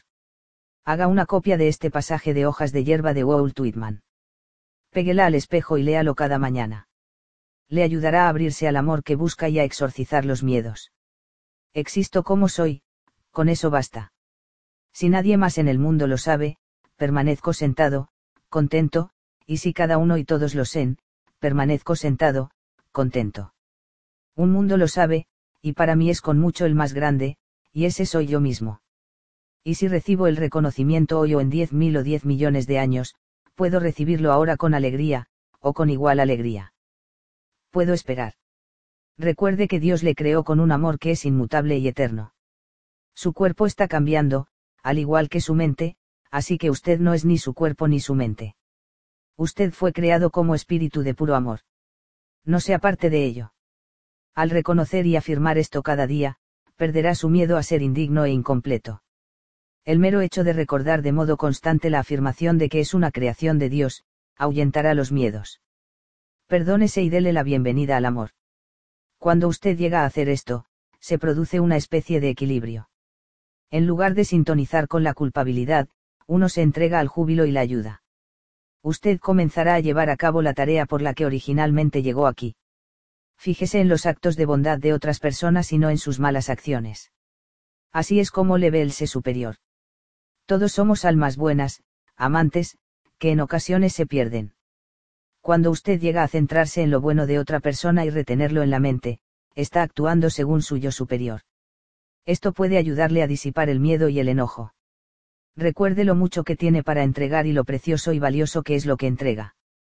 Por su interior corre la misma energía que permite moverse a los planetas, el movimiento de rotación de la Tierra, germinar a las semillas, y a las flores abrirse. No hay un Dios distinto. Existe una sola inteligencia universal que fluye a través de todos nosotros. Es la energía del amor. Recuerde eso cada vez que dude de que es una criatura divina. Afírmese que es divino, que ama y es amado y que no se dejará presionar por su ego recuerde que a través de usted fluye la misma energía que fluyó a través de Jesucristo y Buda. Esto debería servirle cada vez que sienta que su ego furtivamente trata de implantar en su mente miedos y dudas. Demuéstreles a los demás que los ataques verbales son insignificantes. No les entregue a otros su energía discutiendo con ellos. Limítese a pasar de largo cuando otros intentan que se sienta culpable tenga la seguridad de que ha regresado de las tinieblas a la luz y que está permitiendo que su yo más luminoso le muestre el camino. Admita que antes le gobernó el ego, pero que ya no es así. Si otras personas continúan insistiendo en que debería sentirse culpable, niéguese a hacerlo. Acepte que usted es digno de aprecio tal como es. Cuando su ego comience a intentar que usted sienta miedo, diga con lentitud, yo soy digno de aprecio. No necesita ser nada que no es no necesita demostrar lo que vale.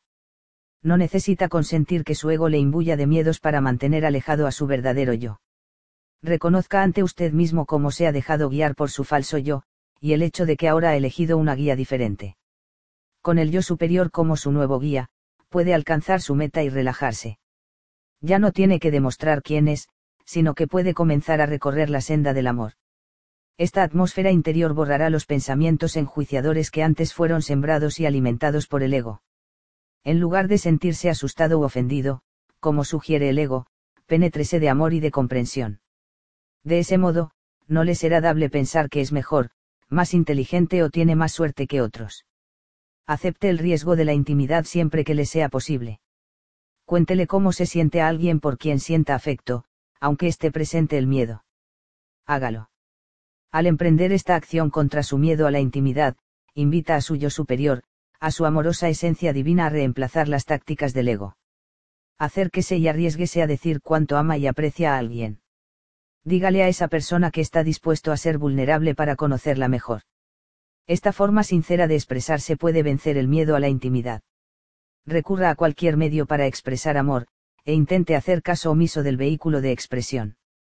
Lo que cuenta es la sustancia de lo que usted es y siente, no el vehículo que emplee.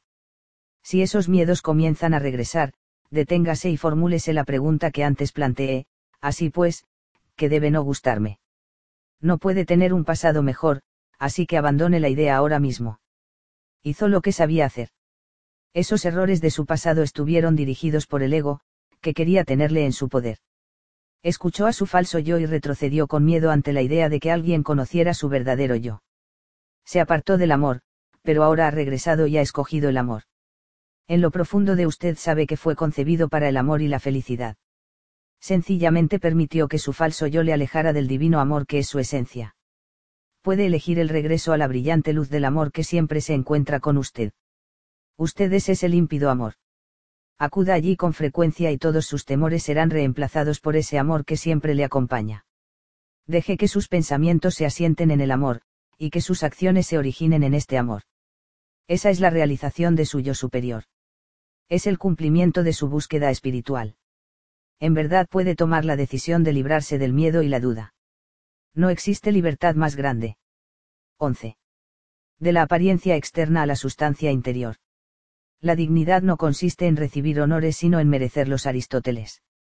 Mis juicios me impiden ver lo bueno que hay más allá de las apariencias. La plegaria que más a menudo se cita en el mundo occidental incluye las siguientes palabras, hágase tu voluntad así en la tierra como en el cielo. Para el ego, el tener el cielo en la tierra significa ser la persona más rica y famosa de este reino. Para su yo espiritual, el cielo en la tierra significa que no existen dichas distinciones. En la tierra, insiste el ego, usted debe perseguir las apariencias y las adquisiciones. El principal motivo de su vida aquí, según el ego, tiene que ver con las apariencias, y su apariencia está por encima de sus más profundos sentimientos. Su carrera profesional, la calidad y cantidad de sus posesiones y los oropeles del éxito, son hacia lo que el ego quiere que dirija su energía. Esto es muchísimo más importante para el ego que la vida interior pero todos somos conscientes de la vacuidad y futilidad de la forma de ser del ego. Usted está leyendo este libro en parte porque es consciente de que, con el fin de tener una experiencia de vida más profunda y rica, tiene que saber cómo apartarse del ego y dirigirse hacia el yo interior, que le ofrece la amorosa esencia divina. Ir más allá del mundo de las apariencias. Para entender cómo funciona el ego, usted tiene que darse cuenta de que esta falsa visión de sí mismo cree que la tierra es la única morada. Si usted se reconoce solo como un terrícola, como quiere el ego, su felicidad y satisfacción tendrán que ser realidades físicas, cosas. Pero hay un aspecto de usted que sabe que estas cosas no proporcionan la satisfacción espiritual que supone la promesa de la búsqueda espiritual. El planeta Tierra no es su única morada. Lo que éste ofrece es satisfactorio solo en parte para el invisible yo que habita en su cuerpo. Esa faceta interna sabe que esta vida en la Tierra no es el último destino. Sin embargo, a la mayoría nos ha convencido el tenaz y decidido ego, de que las apariencias son lo que cuenta en la vida, y que las recompensas se obtienen por las apariencias. El yo interior sabe que todo esto es muy fugaz porque las recompensas que usted obtiene de la juventud y la fuerza física, por ejemplo, disminuirán al deteriorarse esas cualidades físicas. Su yo físico observa eternamente las transformaciones físicas del cuerpo. Este reino del yo superior está gobernado por un yo interior que es consciente de las realidades de la tierra y de las realidades del cielo. Es inmune a las exigencias del ego para que concentre toda su energía en el plano terrenal. He aquí cómo lo describe Nisargadatta Maharaj, el mundo es la morada de los deseos y el miedo. No puedes encontrar paz en él. Para hallar paz debes trascender el mundo. Y eso es en verdad el cielo en la tierra, una experiencia de paz interior sin idolatría de las posesiones y apariencias. La perspicaz respuesta a la plegaria, hágase tu voluntad, así en la tierra como en el cielo se halla en el conocimiento de que el cielo no es este mundo. Es el mundo de Dios, el reino donde usted ha destruido todo lo que ha acumulado y donde encuentra la paz a la que hace referencia Srini Sargadatta. Su yo superior está más allá de este mundo de vida y muerte donde las apariencias son lo más importante. Vea cómo esas apariencias han triunfado sobre el yo espiritual. Juzgar a los demás por su apariencia. Un rasgo común de la persona guiada por el ego es el de juzgar a los demás por las medidas externas de sus posesiones, apariencia y conducta. A menudo, tras el enjuiciamiento, se decide no fomentar la amistad con alguien, basándose en su posición social. De todas formas, es una técnica de la que se sirve el ego para impedir que usted conozca su yo superior todo enjuiciamiento relativo a las apariencias no es más que un modo de verse a uno mismo como mejor por comparación con otra persona. El ego hace que se ratifique su diferenciación de los demás y le encanta mantenerle en dicho estado. De esa forma consigue evitar que se sienta conectado con el universo. Cuando uno habla con su yo superior, se aprende que, en parte, se tiene la misma divina esencia que nos conecta a todos con la fuente del espíritu. Su yo interior confirma que usted no es en nada mejor que otra persona y que no necesita ni juzgar ni compararse con otros. Hay un solo Dios, una fuente con muchas manifestaciones. Cuando uno tiene conciencia de esto, no se puede ver a los demás en términos de lo que poseen o de lo que parecen ni siquiera de la forma en que se conducen. Se relaciona con las otras personas en función de la divinidad que fluye a través de ellas, que constituye una manifestación de la energía que da soporte al mundo físico. En la senda de la búsqueda espiritual uno experimenta la energía que fluye a través de sí y de los demás. Entonces se es capaz de entregar amor y bondad, sin reparar en las apariencias, porque se siente la energía espiritual el yo superior no lleva a recordar la verdad acerca de alguien, incluso cuando ese alguien lo ha olvidado. Usted ya no juzgará a los seres, con los que se encuentre, que sigan la senda trazada por el ego usted será capaz de limitarse a observarlos con amor mientras su cuerpo se relaciona con ellos, percibiendo la amorosa esencia divina, aun cuando ellos no la sientan. Usted y Dios estarán unidos cuando se siguen los dictados del yo superior. Gracias a esa conjunción, usted será serenamente consciente de que esta morada llamada tierra es transitoria y que, en ella, sus habitantes y las posesiones de los mismos nunca permanecen iguales. Sufren un constante cambio. El cielo, por el contrario, es inmutable y eterno, en él no hay enjuiciamientos, ni posesiones, ni posiciones sociales. Así en la tierra como en el cielo no debe ser una expresión vacía, sino un conocimiento de que su yo superior le insta a descartar cualquier pensamiento de que se encuentra separado de los demás y de Dios. Así en la tierra como en el cielo significa comenzar a vivir sin las falsas ideas que fomenta el ego. Desde luego que muchas personas se conducirán según los dictados de su ego. En esos momentos, su tarea es recordar al yo interior que ellos han olvidado. Evite la tendencia a aceptar la invitación del ego a juzgarlas. También esas personas son criaturas de Dios. También ellas tienen la fuente de la bondad fluyendo por su interior, aunque lo hayan olvidado o permitan que el ego domine sus vidas. Pero la conducta de quienes están dirigidos por su ego no es una razón para que usted haga lo mismo. Estas personas aprenderán de sus propios comportamientos pero para hallar la respuesta usted necesita consultar a su espíritu. Esta es la manera de dominar al ego y conocer la haz que proviene de la negativa de juzgar a otros. Esto no quiere decir que deba aprobar la mala conducta de otros ni que no deba hacérseles responsables de su comportamiento. Lo que usted necesita es hablar con su yo superior, y negarse a juzgar o a creerse mejor como resultado de comparaciones. Juzgarse a uno mismo basándose en la apariencia si ha permitido que su ego le convenza de juzgar a otras personas por su apariencia, es probable que se inflija el mismo castigo a usted mismo. Cuando uno examina su vida con evaluaciones basadas en las apariencias externas y se concluye que no se ha estado a la altura de nuestro potencial, uno puede estar seguro de que el ego se alegra con ello. Cuando usted necesita más de cualquier cosa para sentir a bien consigo mismo, usted se halla en una carrera sin fin, y no puede alcanzar el goce espiritual. El camino para salir de esta trampa que hace que nos rechacemos a nosotros mismos es reconoce que el reino terrenal no es la única morada. Edgar Allan Poe nos recuerda, todo lo que vemos o parecemos barra no es sino un sueño dentro de un sueño. Cuando uno sabe que la vida es un sueño dentro de otro sueño mayor, se pueden abandonar las apariencias como escala de valor. Comience por entender que el sistema de creencias del ego es similar a sus sueños nocturnos, en los que usted cree que el sueño es real mientras duerme pero que al despertar ve que era una ilusión. Toda la vida es una proyección de la mente, un sueño dentro de un sueño. Sabiendo esto, usted puede hablar con su yo superior y olvidarse de acceder a las exigencias del ego. El cielo en la tierra comienza a darse cuando uno abandona la falsa idea de que tiene que demostrarle a alguien que ha adquirido las credenciales necesarias para que le consideren una persona de éxito. Aún recuerdo cuando, hace años, llegué a darme cuenta de esto. Fue en una consulta con un hombre al que llamaré Richard, que había conseguido todo eso que la mayoría de los que vivimos en el mundo occidental consideraríamos necesario para que nos tuvieran por unos triunfadores.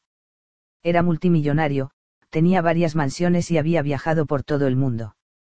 Peor tan solo había llevado una existencia centrada en lo externo. No conocía ninguna otra forma de vivir, estaba atrapado por ese modo de vida. Durante los meses en que trabajé con Richard, quedó claro que las apariencias no crean paz y que la paz es lo que ofrece el yo superior. Richard necesitaba constantemente compararse con los demás para quedar por encima de ellos. Su ego estaba trabajando horas extras para ratificar su superioridad.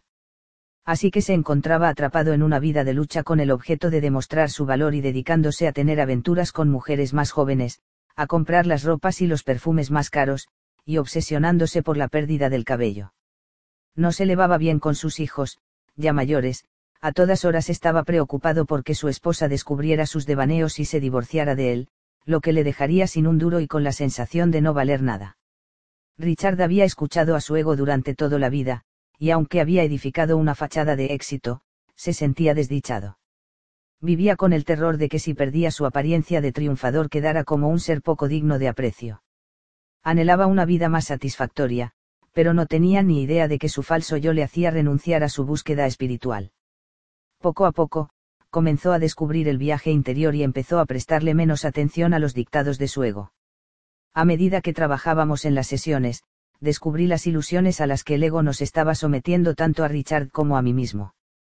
También yo estaba siendo dirigido por mi ego, porque me habían enseñado que el éxito se medía por las realidades externas. Observé a Richard y supe con facilidad que yo podía acabar con los mismos miedos y valores superficiales. Tuve la sensación de que me había sido enviado para que yo comprendiera aquello. Incluso hoy, 25 años después de aquello, pienso en Richard cuando tengo la inclinación de poner las apariencias por encima de lo realmente importante. Richard murió hace unos pocos años. Él, al igual que sus posesiones, han cambiado en algún sentido. Su espíritu está vivo y se encuentra en un lugar donde no existen escalafones, ni posesiones, ni distancia respecto de la energía madre. El cielo en la tierra significa adquirir esa conciencia y dejar que el ego se jubile. En uno de sus momentos de mayor iluminación, Robert Frost acuñó estas palabras. Perdona mis actos sin sentido como yo perdono los actos sin sentido de aquellos que piensan que obran con sentido. Hacer hincapié en medir la vida de uno basándose en las adquisiciones o éxitos externos no es más que un sinsentido. Este H hincapié en la apariencia se presenta en la vida bajo muchos aspectos. ¿Cómo afectan a su vida las apariencias? Centrarse en las apariencias es una de las maneras más comunes que tiene el ego de dominar su existencia cotidiana. Con el fin de superar estas inclinaciones que se apartan de la esencia, usted tiene que identificar esas tendencias a medida que se presentan. He aquí unos cuantos de los ejemplos más frecuentes de ese tipo de pensamiento y comportamiento. Estar más preocupado por su apariencia que por su propósito. Obsesión con las joyas, los cosméticos y a ropa, dedicar grandes cantidades de tiempo y dinero a vestirse. Perseguir notas, recompensas y símbolos externos de éxito en lugar de júbilo del mero participar y aprender. Ver sus trofeos, condecoraciones o signos de mérito como criterio de su valor, creer que las notas de sus hijos son lo más importante que recibirán en el colegio, alentar a su hijo a complacer a los profesores a costa de la paz interior del niño. Un tipo de conversación que revela cuánto control tiene el ego sobre su existencia, dedicar una gran cantidad de tiempo a hablar de sus éxitos y victorias sobre otros o sobre el entorno, hacer comentarios sobre otras personas y sus limitaciones y señalar de modo constante su superioridad, por ejemplo, decir, yo nunca haría nada semejante y no puedo entender cómo alguien puede hacerlo, emplear sus acciones como patrón de los demás. Estar preocupado por el coste de las cosas. Emplear el precio como indicador de valor, preguntar siempre cuánto cuesta algo o cuánto le pagaron a alguien, usar el dinero no solo como un indicativo del éxito y de la posición, sino como criterio medular de pensamiento en la vida. Creer que uno solo es un cuerpo. Estar insatisfecho con su apariencia y andar a la caza de cumplidos para, indirectamente, contrarrestar su sensación de ser poco digno de aprecio, valorarse a sí mismo y su felicidad sobre la base de los cambios físicos como el descolgamiento, las arrugas, las canas o la menor vitalidad, todo lo descrito son señales de que su ego le ha convencido de que usted es exclusivamente un cuerpo y de que está deteriorándose con rapidez permitir que la industria publicitaria le controle. La publicidad, en todas sus formas, responde, por lo general, al intento de convencerle de que usted está incompleto y necesita comprar algo para realizarse. En consecuencia, se ve bombardeado en casi todos los momentos en los que se expone a la publicidad de los medios de comunicación, la cual le insta a que consuma para realizarse como persona. Leer, escuchar y mirar de forma permanente estos mensajes es una prueba del control de su ego señalar las limitaciones de los otros, dedicar tiempo a describir lo que considera imperfecciones, como una nariz grande, una voz desagradable, una personalidad engreída o un proceso de mal envejecimiento, el hábito de reparar en lo descrito es una estrategia de su ego para convencerle de que usted es mejor que las personas a las que está criticando. Por supuesto, esto continúa impidiéndole ver la amorosa esencia divina que reside, invisible en esos abrigos raídos sobre un palo, como llama Yeats a las personas independientes de su alma. Luchar para obtener reconocimiento, angustiarse por no recibir lo que piensa que merece en justicia dentro del mercado laboral, sentirse herido y deprimido cuando sus esfuerzos no son recompensados con una posición, un título o un contrato mejores. A menudo, esas recompensas no sirven para otro propósito que el de aportar una base para que su ego proclame su mundana superioridad. Los relatos cotidianos que informan de los salarios astronómicos de la gente del espectáculo y los atletas son una prueba muy visible de esta actividad del ego resulta irrelevante que las cantidades sobrepasen la capacidad de esas personas para gastar incluso después de que un enorme porcentaje se lo lleven los impuestos. Estamos ante unas exigencias dictadas por el ego, que lleva a esas personas a la falsa creencia de que se les está insultando si alguien de su profesión recibe un sueldo superior. Muchas de estas personas se apartarán de su profesión, al permitir que su ego los convenza de lo correcto de sus actos. Puede que se sientan insatisfechas, infelices y desdichadas, pero se ha vuelto más importante apaciguar el ego que su vocación, así como recibir una compensación que está muy por encima de lo suficiente, con independencia de lo que cualquier otro esté ganando. Esta agitación interna por no recibir reconocimiento o compensación complace al ego, porque cualquier inclinación a dirigir la atención hacia el yo superior se distrae cuando uno se enfrenta a la agitación. Trastornos alimentarios. La mayoría de los trastornos alimentarios son, en un principio, esfuerzos por estar a la altura de unos modelos que alguien cree que aprontan felicidad. El ego ha convencido a las personas que tienen problemas alimentarios de que su verdadera esencia está emplazada en el valor de su apariencia. Esta gente se preocupa tanto por la apariencia como para excluir la mayoría de los otros aspectos de la vida, y al final destruye sus cuerpos intentando hacerlos perfectos a ojos de los demás. ¿Qué obtiene de su ego? El proceso de superar la preocupación excesiva por la apariencia y hacer hincapié en la sustancia llega al entender por qué el ego controla su vida. A continuación encontrará algunas de las razones más corrientes por las que esto sucede. La principal función de su ego es evitar que conozca su yo superior.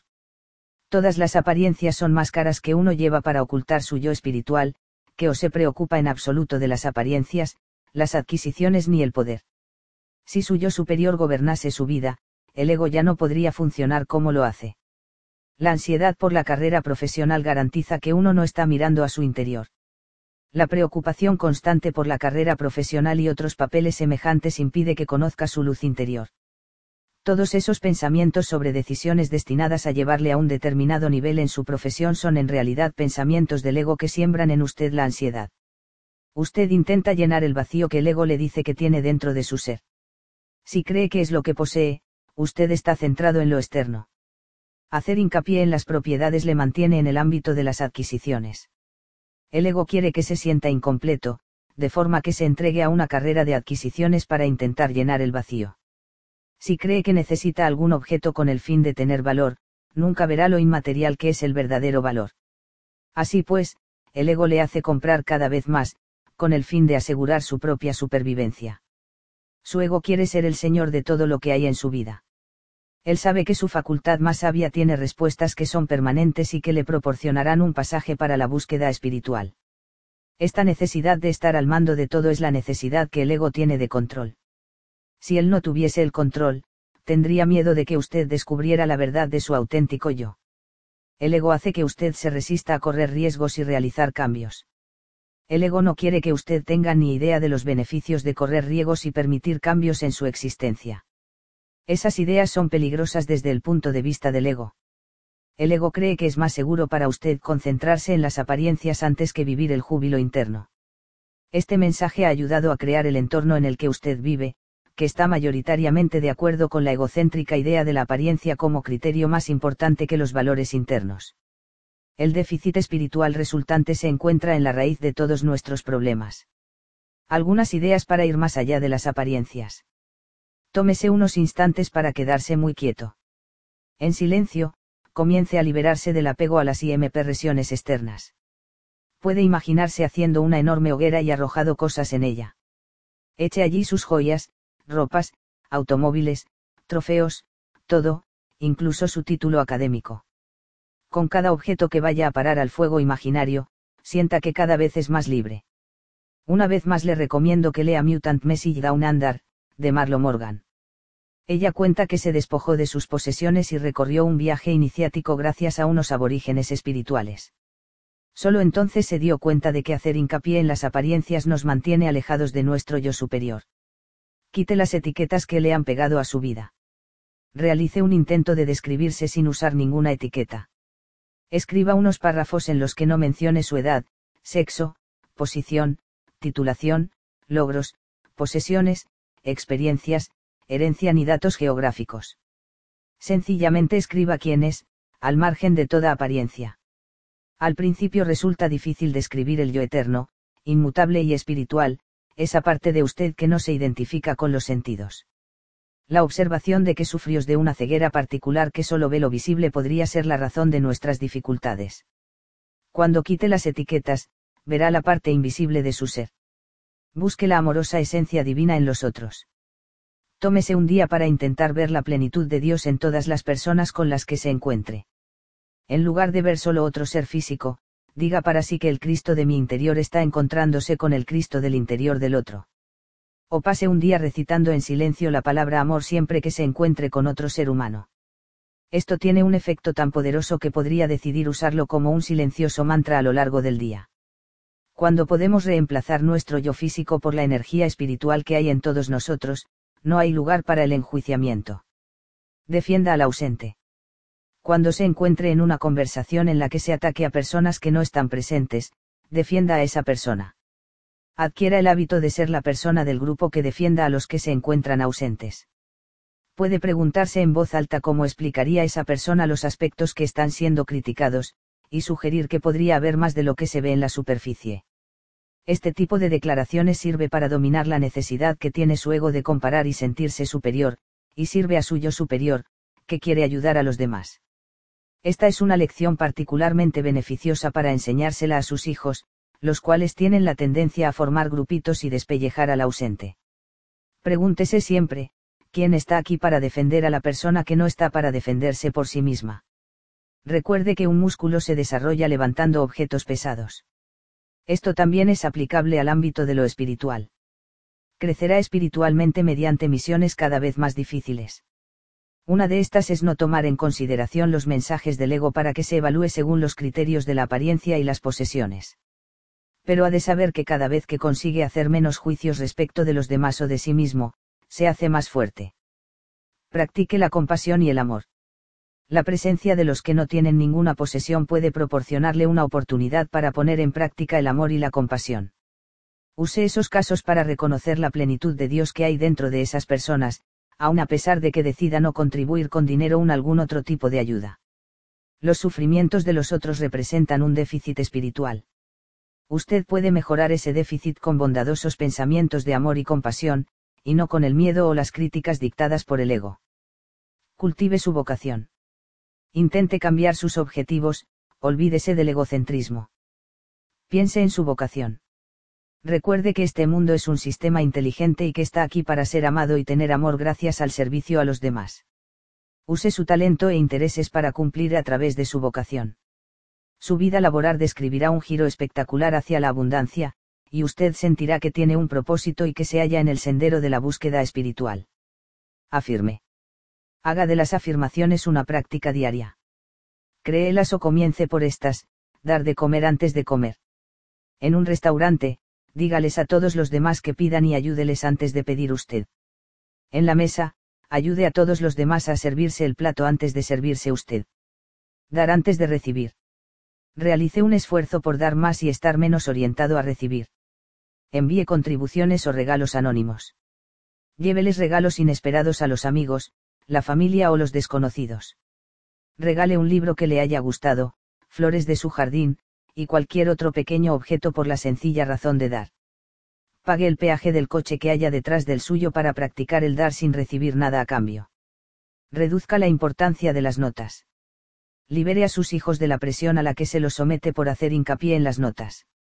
Enséñeles a poner en práctica sus propios intereses y aptitudes con el fin de conocerse a sí mismos y servir a los otros Esto los ayudará a encontrar su yo superior y descubrir que tienen una fuente de todo conocimiento dentro de sí. Necesitan aprender en un momento temprano de su vida que su valor no se encuentra en los exámenes. Practique la generosidad. Recuerde, si no es generoso cuando resulta difícil serlo, no lo será cuando sea fácil. Muchas personas que dan voluntariamente sus posesiones y su dinero no lo hacen porque tengan que dar. Están en comunicación con un aspecto del corazón relacionado con el servir y compartir. En algún sentido, todos tenemos que dar. Quizá no en la misma cantidad, pero todos podemos dar algo en servicio a los demás. Mantenga en todo momento la atención perciba lo milagroso que es su propia existencia en cualquier momento, e intente llevar su conciencia a ese momento. Todo lo que hay en su vida constituye una oportunidad para practicar la atención. Al prestarle atención al entorno y reparar en todo lo que encuentra con una actitud de reverencia, usted supera la necesidad del ego de acumular y consumir. Al actuar así, usted se centra en cada momento de la existencia y lo vive a través de su yo espiritual. Su vida se desarrolla dando importancia a los momentos. Poner atención en los momentos presentes le enseña aspectos profundos del espíritu que limitan la actuación del ego. Para saber lo que de verdad quiere decirse con las palabras así en la tierra como en el cielo, tiene que ir más allá del reino de este mundo. C.S. Lewis escribió unas hondas palabras que resultan útiles en la contemplación del reino no físico, si hallo en mí mismo un deseo que ninguna experiencia del mundo puede satisfacer, la explicación más probable es que yo esté hecho para otro mundo nada del mundo manifiesto satisfará el deseo de conocer el camino de su yo espiritual. El camino hacia el mundo donde el enjuiciamiento resulta imposible, donde no se dedica ni siquiera una consideración a las posesiones y el júbilo es perpetuo, no pasa por la senda del ego. Esa senda se aleja de la experiencia de así en la tierra como en el cielo. 12. De la lucha a la meta. Ir con la corriente de las cosas, rendirse de buen grado a la razón, someterse y aceptar el final de un amor o de una estación. Robert Frost. Sé que ya soy un ser entero y que no necesito perseguir nada con el fin de estar completo. El mensaje de este capítulo puede ser resumido en una palabra, alégrese. Su yo superior no le exige nada. No tiene que demostrar quién es ante Dios. Fue creado como extensión de una fuerza espiritual más elevada, la esencia misma del universo. No llegó al aquí y ahora incompleto, en ningún sentido. No tiene que luchar para demostrar nada. A menos que, por supuesto, decida escuchar al omnipresente falso yo, el cual estipula que si no está ocupado en perseguir algo es un fracasado. Puede resultar difícil alegrarse por fin y entender que la vida es lo que sucede mientras usted está haciendo otros planes. Eso es. Todos y cada uno de los instantes de su vida tienen lugar en el momento presente. Usar los momentos presentes para perseguir los momentos futuros es una actividad dictada por el ego. Su ego quiere que se sienta incompleto con el fin de poder controlar su existencia. Cuando por fin tenga la posibilidad de decir que ha llegado, sabrá lo que se siente cuando se es libre. Se habrá liberado de su falso yo, el cual podría mantenerle en perpetuo movimiento, persiguiendo más y más, hasta su último aliento. Su yo superior no quiere que sea un aragán ni que no tenga un propósito, sino que se dé cuenta del poder del conocimiento al que ha llegado. Cuando usted sabe que este momento es su vida entera, no está concentrado en los momentos pasados ni futuros, y se libera del estrés y la tensión que acompañan a la vida de la lucha. Al liberarse, se torna más productivo y clamo de lo que era cuando miraba a sus espaldas o por delante de sí mismo y no permitía que su mente descansara en el centro de quietud del momento presente. Contrariamente a lo que el ego intenta hacerle creer, no se limitará a vegetar, ni se quedará sin techo ni se convertirá en un irresponsable a la deriva.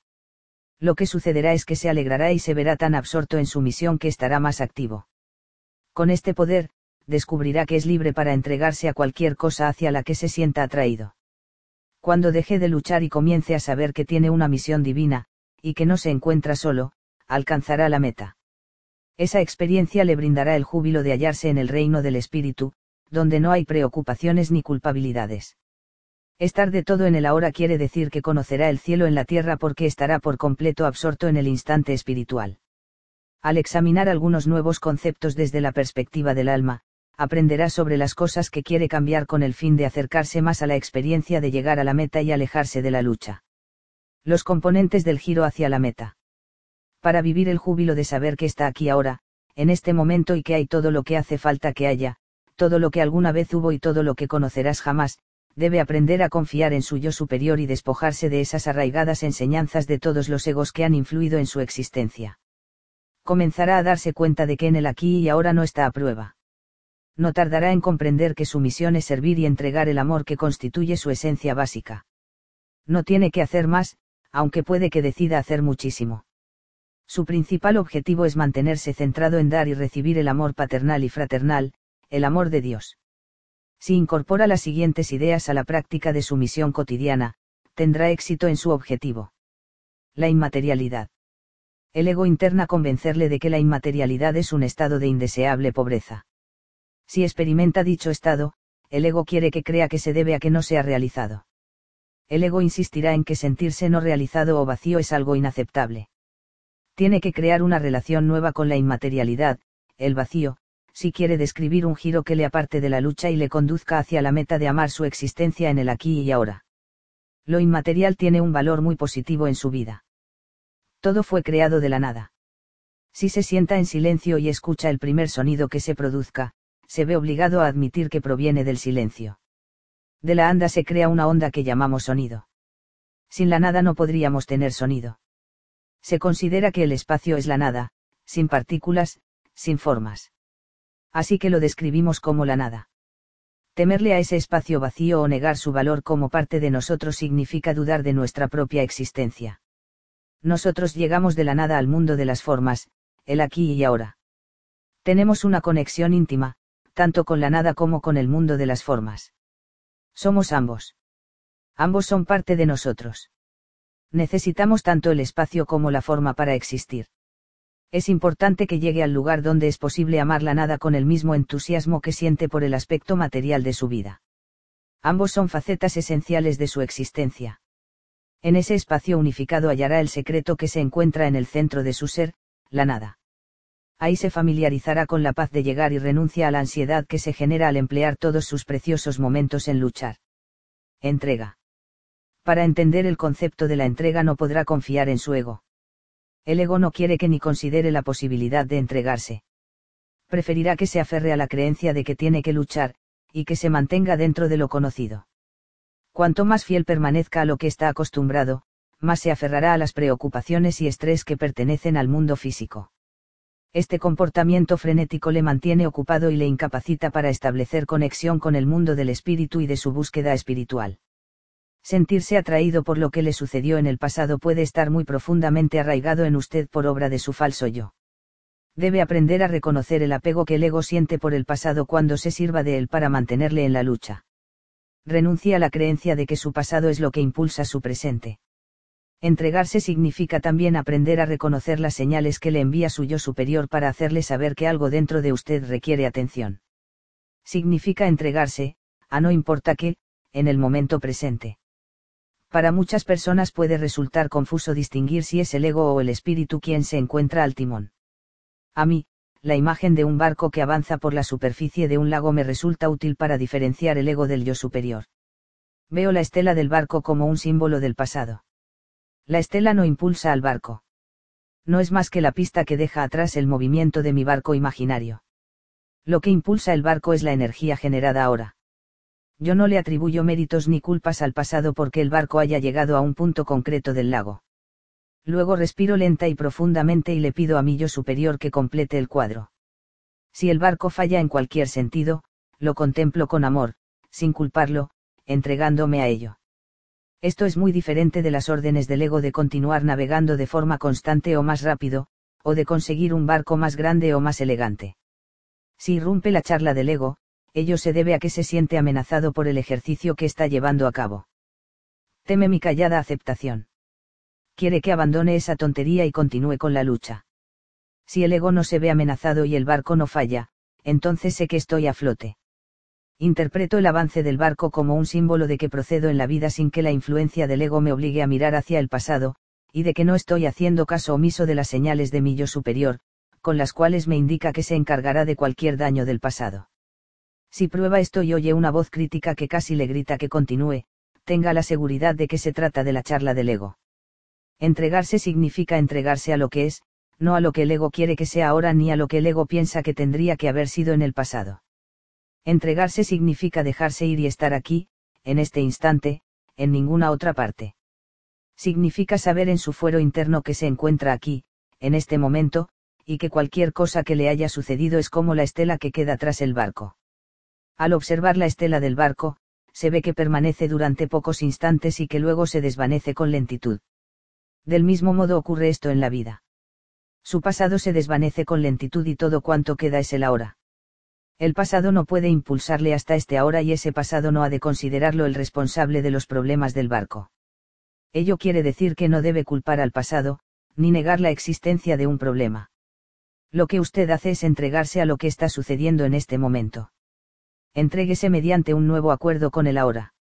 Reconozca que su pasado es una huella de momentos que han quedado atrás, y al tiempo sepa que si está teniendo dificultades en el momento presente, debe entregarse a esa realidad. No permita que el ego le convenza de culpar al pasado del presente, y no le permita que le convenza de luchar para arreglar el problema sin la colaboración de su yo superior. El ego intentará que supere el dolor o la dificultad con soluciones del ego, por miedo a que llegue a sentirse demasiado a gusto con su amorosa esencia divina. El ego teme sobre todo que su entrega a lo que existe en el ahora le lleve a la entrega definitiva, la aceptación de la muerte, el más embarazoso de los acontecimientos para el ego. Hace varios años recibí el siguiente texto de un lector de Milwaukee. Se titula There is no hay muerte, de autor anónimo. Estoy de pie, en la orilla del mar. Una nave que hay cerca despliega sus velas a la brisa de la mañana y se dirige hacia el océano azul. Es un objeto lleno de hermosura, de fuerza, y yo permanezco de pie y la observo hasta que pasado largo rato se halla suspendida como una pequeña nube justo donde el mar y el cielo se funden el uno con el otro. Entonces, alguien que hay a mi lado dice, ya está. Se ha ido. Ido de mi vista, eso es todo. Su mástil y su casco son igual de grandes que cuando salió, y ella no es menos capaz de llevar su carga de vida hasta su puerto de destino. Su disminución de tamaño está en mí, no en ella. Y justo en el momento en que alguien que está a mi lado dice ya está se ha ido, hay otros ojos que contemplan su llegada, y otras voces dispuestas a recoger el alegre grito, ahí llega. Y eso es morir. La entrega invita a su amorosa esencia divina a estar disponible en todo momento del presente.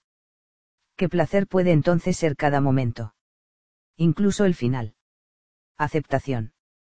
Una vez, cuando me pidieron que definiera la iluminación, lo mejor que se me ocurrió decir fue, la serena aceptación de lo que es. Yo creo que los seres verdaderamente iluminados son aquellos que se niegan a sentir angustia por cosas que simplemente son como son. Alcanzar la meta en lugar de luchar significa aplicar la sabiduría de la llamada plegaria de la serenidad, de Rain Hold Neighbor, Dios, concédeme la serenidad para aceptar las cosas que no puedo cambiar, el valor para cambiar las cosas que sí puedo y la sabiduría para conocer la diferencia. Conocer la diferencia puede ser lo más difícil. El ego intenta impedirle que posea la sabiduría de suyo superior, manteniéndole en un estado de ánimo atemorizado o dispuesto a la lucha.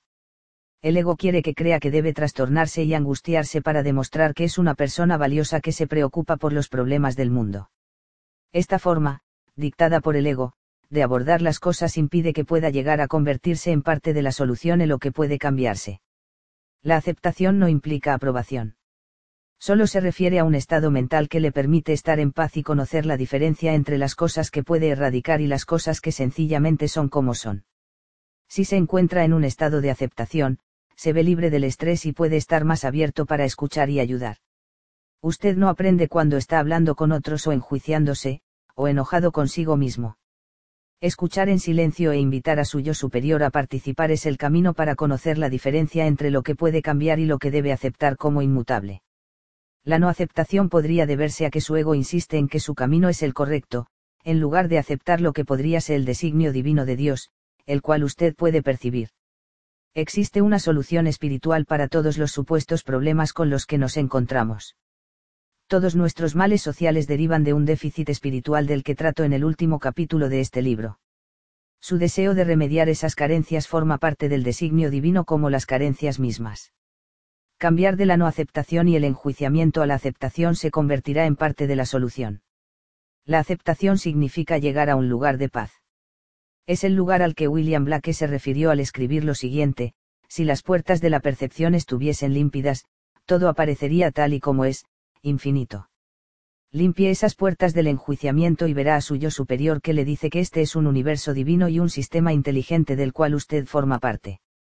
Incluso aunque no entienda cómo ni por qué tantas cosas ocurren tal como ocurren, esta no es una razón para molestarse por ellas. La aceptación lleva a las soluciones. El enjuiciamiento y la no aceptación alimenta el hambre que tiene el ego de problemas y luchas. Hay una antigua enseñanza zen que dice, si entiendes, las cosas son simplemente como son.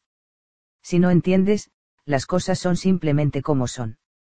Esta es la esencia de la aceptación y la manera de alcanzar al meta. Asombro. Si está ocupado en luchar por algo, tiene muy poco tiempo o energía para admirarse por su entorno o vivir con asombro el momento presente. El asombro llega cuando uno se toma el tiempo necesario para apreciar todo lo que se es, todo lo que tiene y todo aquello en lo que puede convertirse. Su ser físico es un milagro, millares de partes en funcionamiento con una inteligencia divina. Considere la circulación de su sangre, la inhalación del aire y la oxigenación, sus ojos, músculos y huesos respondiendo todos a las órdenes de un cerebro y sistema nervioso que están más allá de la comprensión.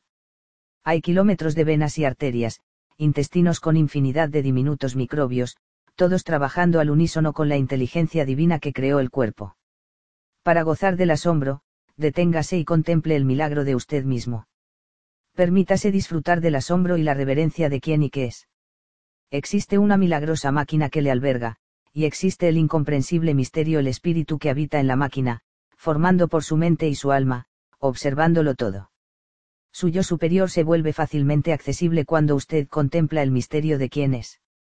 El estrés con el que crece el ego desaparece, por lo cual su yo auténtico queda disponible su ego intentará llevarle de vuelta a su realidad, amenazándole con que se volverá indolente e improductivo. Pero puede vencer al ego si ve el misterio revelado como la presencia de Dios en todas partes.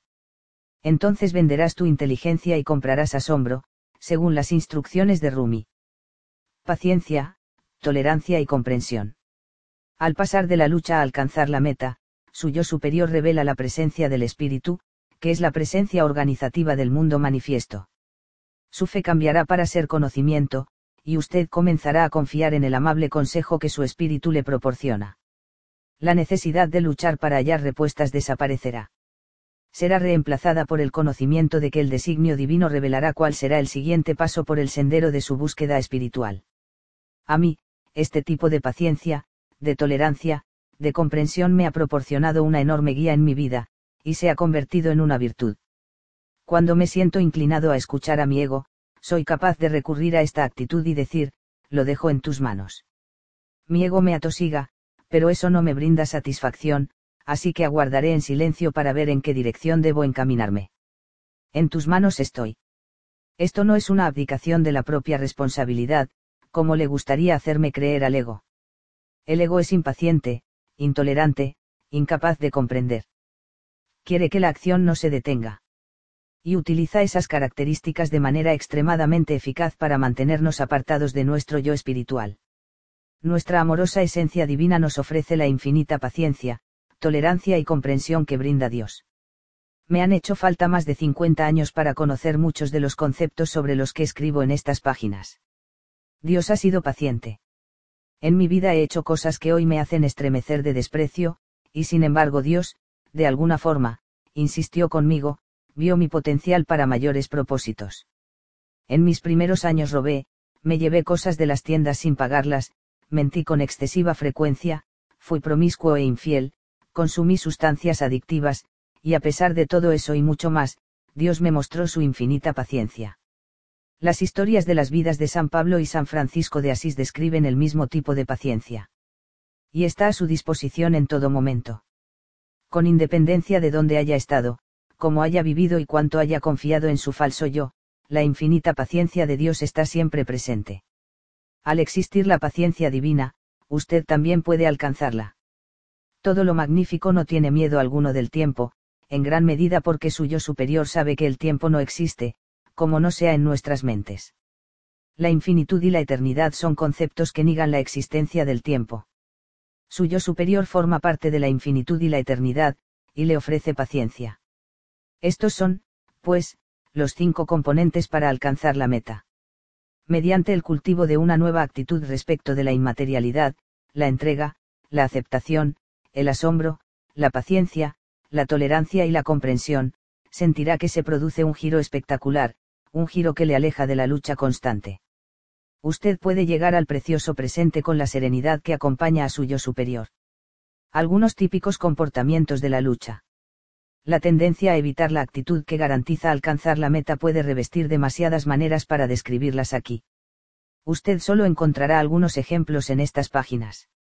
Al reparar en ellos cuando se presenten, comenzará a entender por qué ha optado por la lucha. Y cuando se ponga en el camino de la búsqueda espiritual ya habrá decidido cómo abandonar tales comportamientos. Manifestaciones corporales. Presión sanguínea alta, malestar general, úlceras, comerse las uñas, fumar, beber y comer en exceso son pruebas de un perpetuo estado de lucha y ansiedad. Medir su felicidad basándose en la posición que ocupa, ya sea en su profesión, ya en su comunidad. Usted busca constantemente posiciones más altas y más prestigio para demostrar su competencia o valor. Búsqueda de símbolos externos de éxito. Dedica su atención a las notas, los trofeos, las clasificaciones o cualquier otro reconocimiento que usted necesita para sentirse bien consigo mismo. Vivir en un permanente estado de preocupación y ansiedad. Usted mantiene conversaciones consigo mismo que giran en torno a cosas como la necesidad de conseguir un ascenso, el temor de que su seguridad se halle en peligro a menos que obtenga más dinero, y la ansiedad respecto de la falta de propósito en su familia. Estos pensamientos le apartan del momento presente y le causan preocupación o temor poner una etiqueta con el precio a cada cosa que hace. Usted centra su pensamiento en el dinero.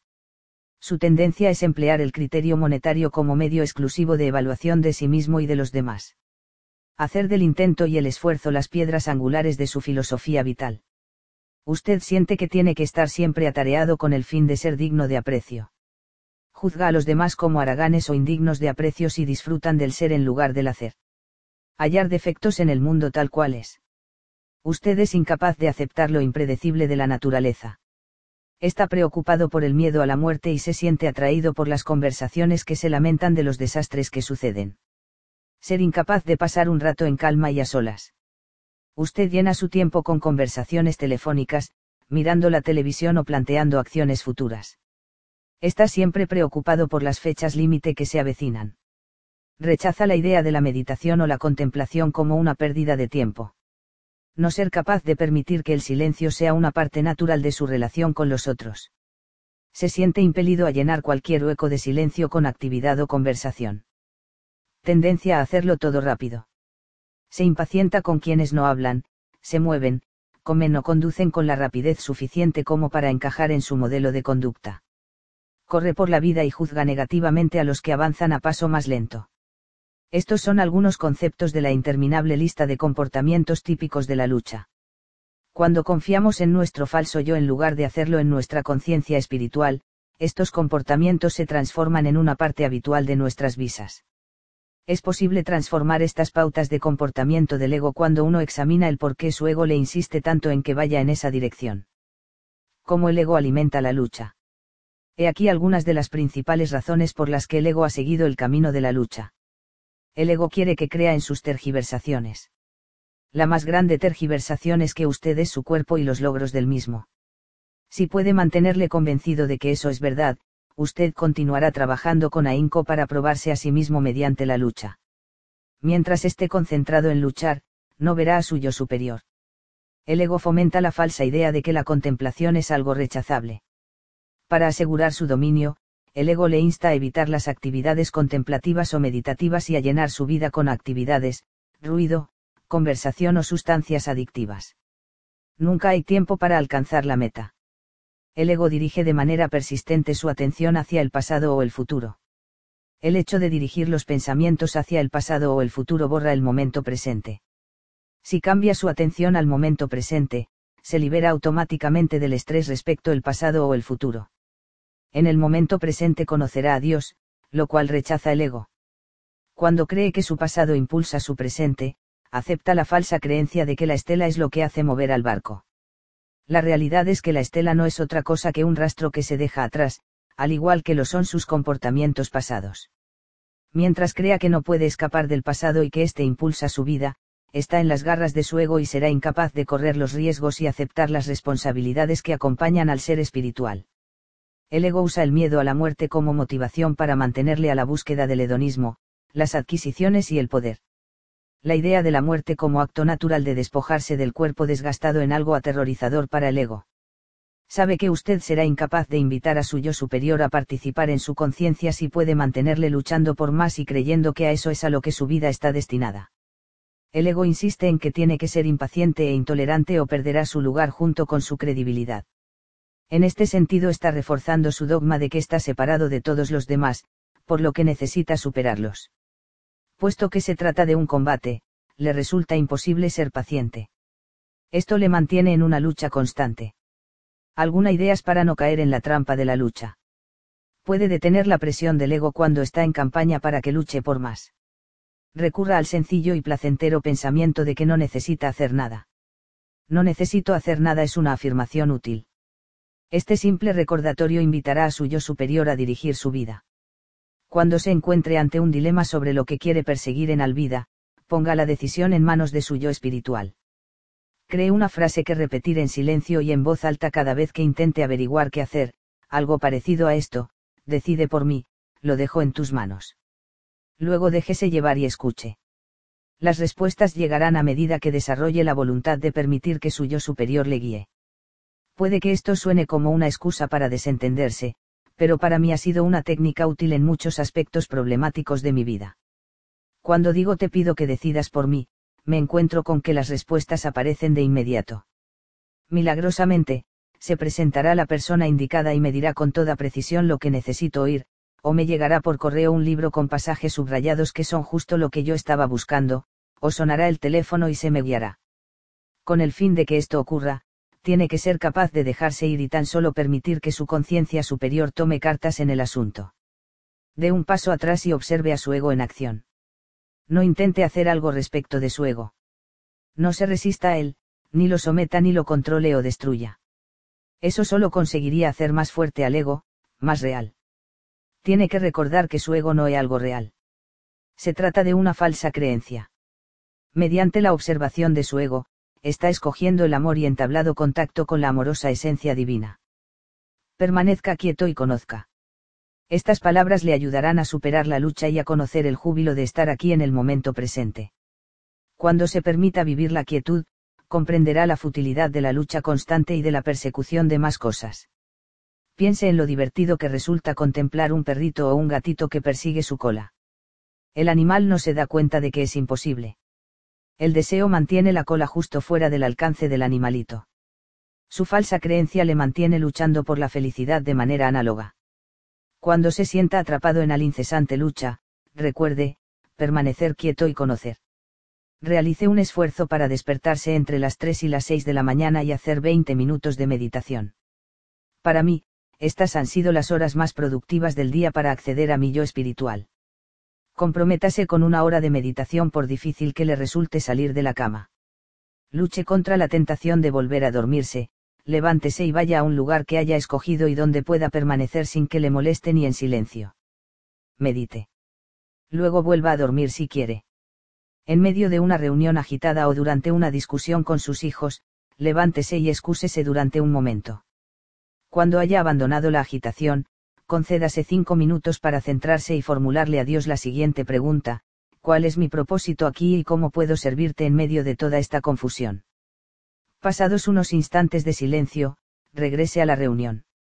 Descubrirá que la calma y el reconocimiento de la presencia de Dios le ayudan a ver con mayor claridad el papel que debe desempeñar.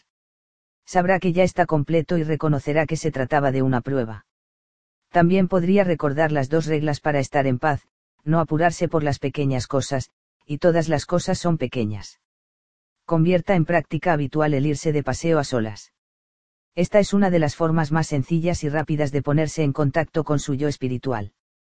Puede realzar esta experiencia mediante la creación de un mantra personal para repetirlo al ritmo de sus pasos, puede ser una frase como el designio divino resplandece por toda mi persona o una palabra sencilla como amor, belleza o paz. Ralph Waldo Emerson era un entusiasta caminante solitario. En la pared de su biblioteca se podía leer la siguiente frase, creo que caminar es lo mejor para la humanidad. En las horas felices, creo que todos los asuntos deberían de ser pospuestos por el caminar. Tenga presente el consejo ofrecido por A Course in Miracles, solo la paciencia infinita produce resultados inmediatos. Aprenda a ser paciente consigo mismos y con quienes le rodean. Al entrar en el coche, imagine cómo quiere que sea su manera de conducir y sea paciente con todo lo que se presente a lo largo de la ruta. Ser paciente puede tener lugar dentro de su mente mediante el sencillo sistema de mantener un diálogo interno al respecto a favor del desarrollo natural de los acontecimientos. Un sencillo mantra silencioso también fomenta la paciencia. La impaciencia es una respuesta aprendida que en muchos sentidos es malsana. Puede liberarse de esa tendencia impulsada por el ego mediante la observación de sí mismo en frenético movimiento y permitiendo que su conciencia superior reemplace la impaciencia por amor y aceptación. Asómbrese ante el milagro que en verdad es la vida. El asombro es una apreciación del trabajo de Dios y de la presencia de la inteligencia divina. Al concederse tales momentos de apreciación, podrá acceder a la meta. Al estar en un estado de reverencia o asombro, uno escoge verse libre de las exigencias del ego y permite a la amorosa esencia divina que se haga sentir. Cuando celebre el momento presente de esta manera, estará alcanzando la meta y viviendo ese momento. Uno de los grandes maestros de mi vida fue Paramahansa Yogananda, un hombre que salió de la India para enseñarles a los pueblos de Occidente los caminos del yo espiritual. He leído muchos de sus discursos y hallado gran consuelo en sus escritos así como en la lectura de su vida. Uno de mis refranes favoritos es aplicable a este capítulo. Se lo ofrezco para que lo medite mientras avanza hacia la meta. Busca los confines espirituales en tu interior lo que tú eres es mucho más grande que cualquier otra persona o cosas que jamás hayas anhelado. Esa es la voz de suyo superior que en silencio le recuerda que se acepte a sí mismo y acabe con los anhelos. Nunca va a obtenerlo todo, ya lo es todo usted mismo. 13. De la dominación a la tolerancia. Acusar a los demás de los propios infortunios es un signo de falta de educación. Acusarse a uno mismo demuestra que la educación ha comenzado no acusarse uno mismo ni acusar a los demás demuestra que la educación ha sido completada. Epicteto. Soy consciente de que no necesito dominar a nadie con el fin de estar espiritualmente alerta. Su yo superior quiere que esté en paz. Su ego quiere mantenerle en un estado de agitación con el fin de conservar su dominio sobre su vida. Es probable que haya escuchado a su ego durante la mayor parte de su existencia. El resultado de escuchar al ego es que la mayoría de nosotros permitimos que el ego nos persuada para escoger la dominación en lugar de la tolerancia como criterio en nuestras relaciones. Pasar de la dominación a la tolerancia requiere disciplinar el ego y escuchar al yo espiritual. Estoy escribiendo según mi experiencia personal en este asunto, y se trata de una de las misiones más difíciles que me ha planteado mi yo espiritual. He pasado muchos años dominado por mi ego, y sin tener intención de hacerlo he convertido la dominación y el enjuiciamiento en las piedras angulares de mi relación con los demás. Las sugerencias que encontrará en este capítulo provienen todas de mi propia experiencia al superar las inclinaciones dictadas por el ego. Realizar la transición de la dominación a la tolerancia reviste una especial dificultad debido a que el deseo de satisfacer el ego es muy poderoso. El ego se muestra en extremo persuasivo después de toda una vida de disfrutar de los beneficios de la dominación no quiere renunciar a su control. Su yo superior asumirá el mando fácilmente cuando usted deje de controlar a otras personas. Comenzará a sentir un amor incondicional, y empezará a encontrar la paz que ha deseado. Para encaminarse hacia la tolerancia que fomenta su yo superior y apartarse de las necesidades de controlar y juzgar impuestas por el ego, necesita examinar las cualidades que alimentan una forma tolerante de abordar al vida. Reemplazo de la dominación por la tolerancia. Aquí encontrará las principales características de la tolerancia. Fíjese en que con la tolerancia entra en sintonía con su yo superior al renunciar a las constantes exigencias del ego. Dese cuenta de que lo que el ego le ha hecho a usted, usted se lo ha hecho a otras personas. El aprendizaje de estos comportamientos para crear una actitud tolerante es una manera de educar al ego y de educarse a sí mismo.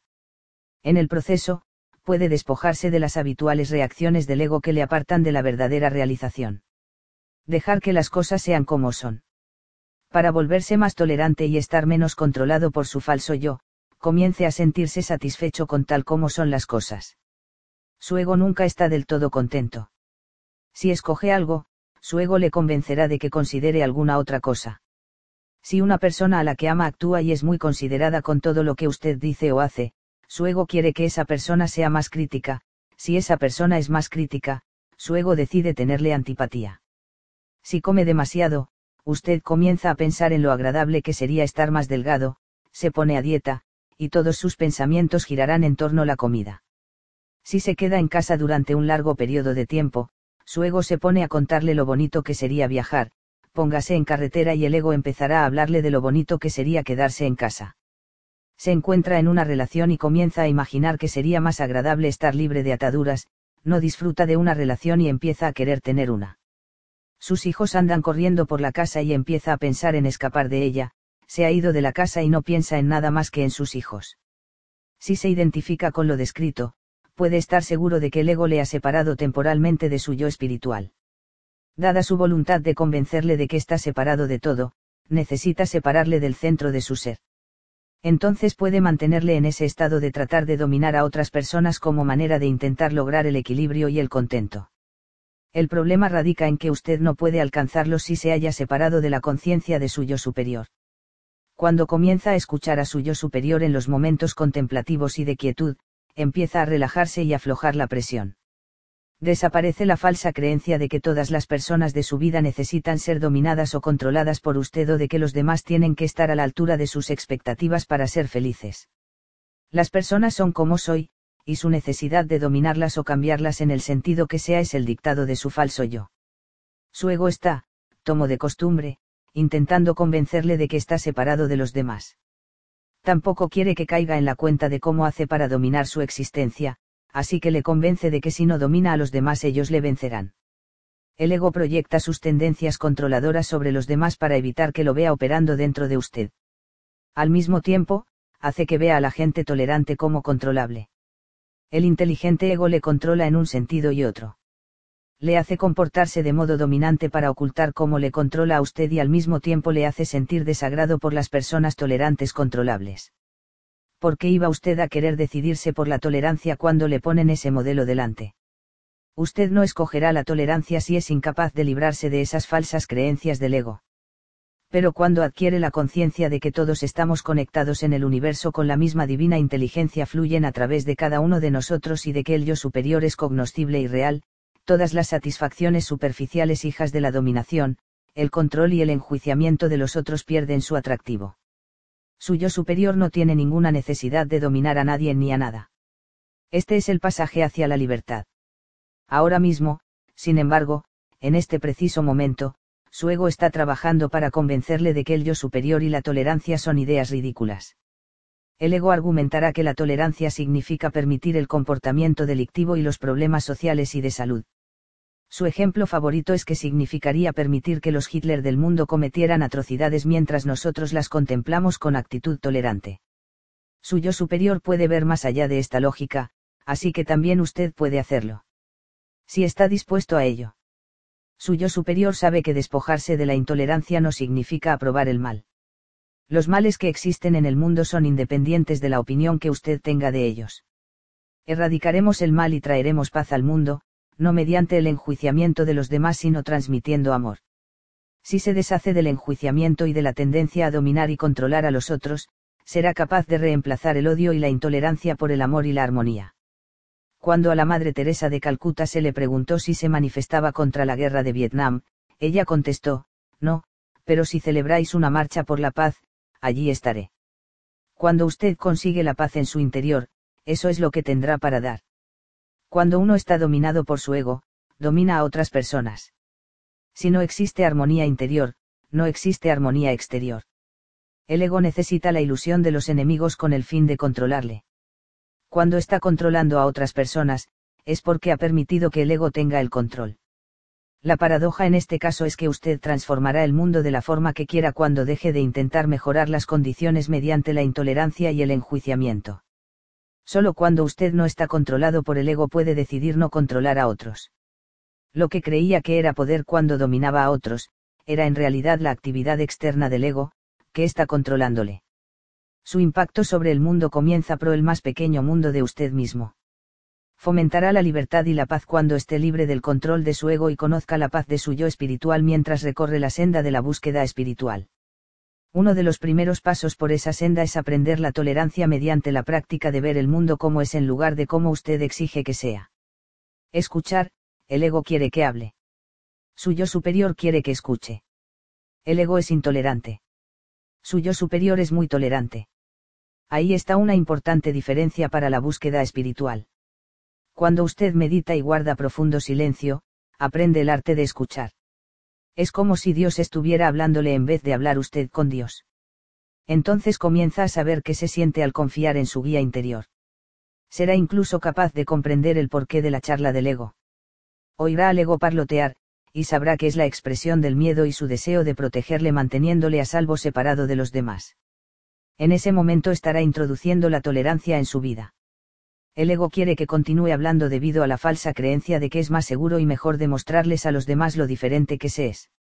Cuanto más hable y sea usted mismo el punto de referencia, más tendencia tendrá a jactarse y manifestar intolerancia, cosa que satisface al ego.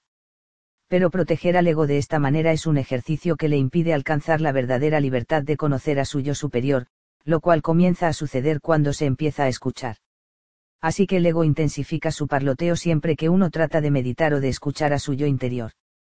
Mediante el proceso de escuchar, incluso a su intolerante ego, aprenderá a ser tolerante.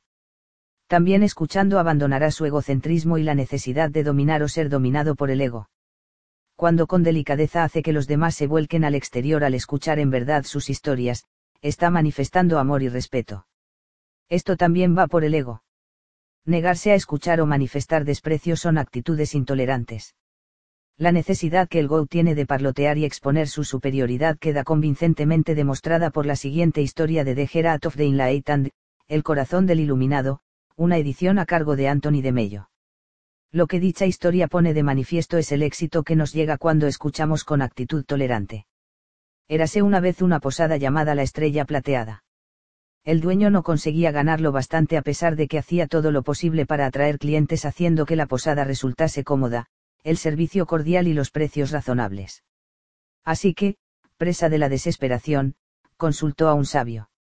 Tras escuchar su relato de desconsuelo, el sabio dijo, es muy sencillo. Tienes que cambiar el nombre de la posada. Imposible. Dijo el posadero ha sido la estrella plateada durante generaciones y es bien conocida por todo el país. No replicó con firmeza el sabio. Ahora debes llamarla las cinco campanillas y poner una hilera de seis campanillas colgadas de la puerta. Seis campanillas. Pero eso es absurdo. Qué bien haría eso. Ponlo a prueba y lo verás, repuso el sabio con una sonrisa.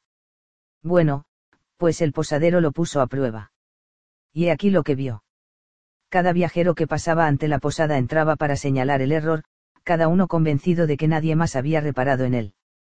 Una vez dentro, quedaban impresionados por la cordialidad del servicio y se quedaban para refrescarse, proporcionándole así al posadero la fortuna que había estado buscando en vano durante tanto tiempo. Hay pocas cosas en las que el ego se deleite más que corrigiendo los errores de otras personas. A medida que cultive la influencia de su yo superior en su existencia, más fácil le resultará liberarse de las exigencias del ego. Hallará placer en anular sus impulsos arrogantes y en escuchar a los otros. Comenzará a disfrutar de su esfuerzo consciente por ser tolerante. Dar. Puede neutralizar el impacto de su ego con bastante prontitud mediante el acto de dar. Dar implica algo más que entregar unos objetos. El verdadero dar implica ser consciente de las necesidades y deseos de los demás retroceda con la memoria hasta el momento en que estuvo más enamorado. Esa experiencia de amor apasionado hizo que fuera consciente de las necesidades de su pareja. Esa conciencia también puede encontrarse en el caso de un padre y un hijo. Con este amor en el corazón, uno está dispuesto a dar lo que sea necesario. Los pensamientos de uno no tratan de dominar o controlar a la otra persona. Solo está la súplica amorosa de su yo superior que quiere que le dé todo lo que pueda al ser querido. Los matrimonios a menudo fracasan porque uno de los cónyuges deja de dar. Si ambos estuvieran dispuestos a dar el ciento por ciento en su relación, habría razones más que suficientes para un matrimonio feliz. Cuando solo un integrante de la pareja da el ciento por ciento, una persona se está sacrificando. Es importante distinguir entre dar y sacrificarse. Un sacrificio por lo general se hace por algo. Cuando usted se sacrifica, está dando para recibir, y funciona según los dictados del ego, que quiere que crea que usted es tan importante y especial que merece algo a cambio de lo que da. El ego quiere que se ensoberbezca y piense que el acto de dar indica su superioridad, como si su generosidad le diferenciara de los demás que no son tan generosos. Si usted da porque tiene la sensación de que de hacerlo, no está auténticamente motivado por su yo superior. También aquí se encuentra el ego en acción, diciéndole que es mucho mejor que los destinatarios de sus dádivas. El ego incluso acepta que se dé de mala gana, porque lo ve como prueba de superioridad. Pero el dar como medio de fomentar la tolerancia y el amor es algo diferente. Este dar se produce cuando uno contribuye a satisfacer las necesidades o deseos de otros sin ninguna expectativa de retribución o reconocimiento. Como la madre con su bebé. Es el tipo de dádiva que la tolerancia promueve. Es la clase de dar que aparece cuando usted aprende a ser tolerante consigo mismo y los demás. A medida que cultive el dar, experimentará que dar es recibir y que recibir es dar. Uno de mis pasajes favoritos del Nuevo Testamento describe este acto de dar. En San Lucas, 6 y 35, Jesús dice, Amad pues a vuestros enemigos y haced bien, y prestad, no esperando nada de ello, y será vuestro galardón grande y seréis los hijos del Altísimo, porque Él es benigno para con los ingratos y malos. La consideración de las necesidades de los otros es la experiencia más gratificante que pueda conocer. Recuerde lo emocionante que era hacerles regalos a sus padres, abuelos y hermanos. Se equiparaba y puede que incluso superara, a la emoción de recibir regalos. Entonces, cuando dabas, estabas recibiendo. Es suyo sagrado el que le alienta a dar de modo incondicional. Es su ego el que quiere recibir una recompensa. Pero esto solo se debe a que eso es lo que su ego conoce, y lo que conocerá mientras usted continúe recompensándole por mantenerle separado de su amorosa esencia divina. Proporciónele a su ego la experiencia de conocer el amor y la tolerancia de su yo superior, y comenzará a obrar del mismo modo. Relaciones placenteras. Cuando uno sigue los dictados de su ego, se encuentra con que es constantemente necesario ejercer un cierto grado de influencia sobre otras personas. Eso es lo que le exige el ego porque él cree que así es como obtiene el poder que necesita. Cuando esto sucede, toda posibilidad de mantener relaciones en verdad gratificantes se evapora. El ámbito de la intimidad pertenece al yo superior. No nos estamos refiriendo a tener aventuras. Lograr intimidades con alguienes es una forma de comunicarse, lo cual envía un mensaje claro de amor y consideración incondicionales. El ego teme todos los encuentros de ese tipo y se muestra activo en extremo cuando se presentan tales oportunidades.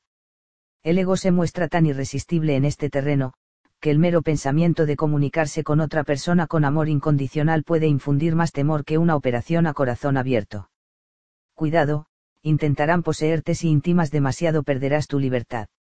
Estas son el tipo de frases con las que el ego bombardea sus pensamientos. El ego lo sabe todo sobre la propiedad y la dominación porque es algo que está haciendo durante todo el tiempo. El ego le domina y tiene miedo de ser dominado, y equipara la intimidad con la dominación. Intimar con alguien es ser tolerante y aceptar a otra persona de forma incondicional. Significa comportarse con bondad y respetar las necesidades y deseos de otra persona. Si teme este tipo de relaciones porque el ego le dice que es un peligro. Cuando uno aprende a transitar por la senda espiritual, descubre que el amor es la experiencia menos amenazadora que existe. El amor no pide nada ni nada exige. Requiere dar, compartir y ser vulnerable, con Diso como guía, un guía que comunica amor infinito. Este tipo de relación es una forma de comunicarse en la que usted es capaz de ofrecerle amor a la otra persona sin necesidad de tener razón o de demostrarle que está equivocada. Cuando una persona con la que habla se siente aceptada, amada y escuchada, ese vínculo se creará. Si ha tenido que demostrarle que estaba equivocada para hacer valer su punto de vista, o si la ha juzgado en algún sentido, es que ha sucumbido a las exigencias del ego. Si mantiene una relación de pareja con alguien y se encuentra con que evita la intimidad, puede tener la seguridad de que el ego está venciendo a su yo espiritual. El miedo de que conozca su yo superior significa que el ego hará lo que sea necesario con el fin de mantenerle apartado de tal relación. Convencerse de que es superior es una manera de evitar que llegue al estado de vulnerabilidad que la intimidad requiere. Así pues, irá de una relación de dominación barra sumisión a otra, evitando las relaciones basadas en el amor y la comunicación sincera. Estos son los fundamentos para hacerse más tolerante y permitir al yo superior superar los impulsos autoritarios y dominantes del ego. Estos comportamientos dictados por el ego se manifiestan de muchas formas, algunas de las cuales reconocerá en el apartado siguiente. Su ego autoritario y dominante en funcionamiento. Hacer un uso excesivo de referencias a uno mismo, y llevar siempre la conversación hacia la propia persona. En lugar de hacer que otra persona se vuelque al exterior y conocer sus sentimientos, usted recurre a todas las excusas posibles para centrar la atención sobre sí mismo. Adoptar una forma apresurada de abordar la vida, la cual no deja tiempo para la contemplación y los momentos de quietud. Necesitar siempre adelantar al conductor de delante, acelerar cuando el semáforo se pone en ámbar en lugar de reducir la marcha y pararse, usar de modo constante el teléfono, incluso en teatros y restaurantes, estos y muchos otros comportamientos que le hacen tener siempre el control y no le permiten participar cortés y adecuadamente en la vida de otras personas. Dar órdenes y exigir perfección a los miembros de la familia y los compañeros de trabajo. Negarse a escuchar cualquier punto de vista contrario. Hacer cosas como ladrar exigencias en los restaurantes, una manera de dar a entender que los otros son inferiores. Estar absorto en las propias preocupaciones, metas profesionales, éxitos y experiencias cotidianas. Insistir en que los demás escuchen siempre sus historias y raras veces interesarse por las de ellos. Corregir en público los errores de otras personas y pavonearse de sus superiores conocimientos. Corrige cosas como los errores gramaticales, el uso impropio de las palabras, los errores en los hechos relatados, las faltas de la etiqueta, los lapsos de memoria y el paso de baile que está de moda, y lo hace delante de los demás para impresionarlos negarse a la auténtica proximidad y culpar a la otra persona por ello.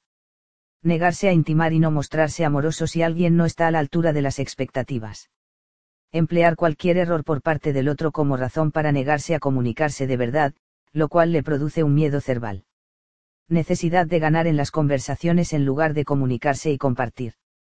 Usar el tiempo que otra persona emplea en hablar para preparar las propias reacciones en lugar de escuchar lo que el otro está diciendo y responder a sus sentimientos y preocupaciones. Ensalzarse a costa de otros. Recurrir a la jactancia, la fanfarronería y el egocentrismo como principales motivos conversacionales. La incapacidad de dar sin recibir. Llevar la cuenta de quien responde a sus tarjetas de felicitación y negarse a enviárselas a los que no corresponden hacer una obra de caridad o ayudar a otra persona, y luego molestarse si el agradecimiento no llega dentro del tiempo estipulado. Dar para recibir en lugar de dar incondicionalmente. Usar los propios criterios para juzgar cómo tendrían que ser los demás. Tratar como personas menos importantes a aquellos que no han actuado de acuerdo con los propios criterios. Dominar a los otros que son más pequeños, más jóvenes o tienen una educación inferior. Someter a otros mediante la amenaza de repreariasl, por la prepotencia o retirando el apoyo económico. Estos, junto con una lista potencialmente infinita de otros, son algunos de los ejemplos más comunes de cómo la necesidad de ser dominante y superior se presenta en la vida. Estos comportamientos del ego los utiliza la práctica totalidad de la gente en uno u otro momento. Con el fin de dejar atrás estos pensamientos y comportamientos dirigidos por ego, resulta útil conocer el sistema de recompensas que su ego ha establecido. Cuando uno es bien y que está obteniendo mediante estos comportamientos, cambiarlos se convierte en una meta mucho más accesible. ¿Qué beneficios obtiene su ego de esta dominación, y por qué teme la tolerancia de suyo superior? Su ego es un viejo compañero y no quiere que lo abandone. Su falso yo sabe que no necesitará que desempeñe un papel dominante en su existencia si se vuelve tolerante y hace hincapié en servir a los demás. En consecuencia, su ego le dice, una y otra vez, estás separado de quienes te rodean y eres mejor que ellos. Con el fin de demostrarlo, tienes que ejercer algún control sobre su comportamiento. Sé dominante y ganarás el respeto de los otros. El respeto de los demás es la forma en que te haces valer.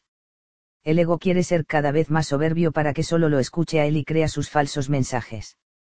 El ego crece con su sensación de estar incompleto y su miedo a no ser digno de aprecio.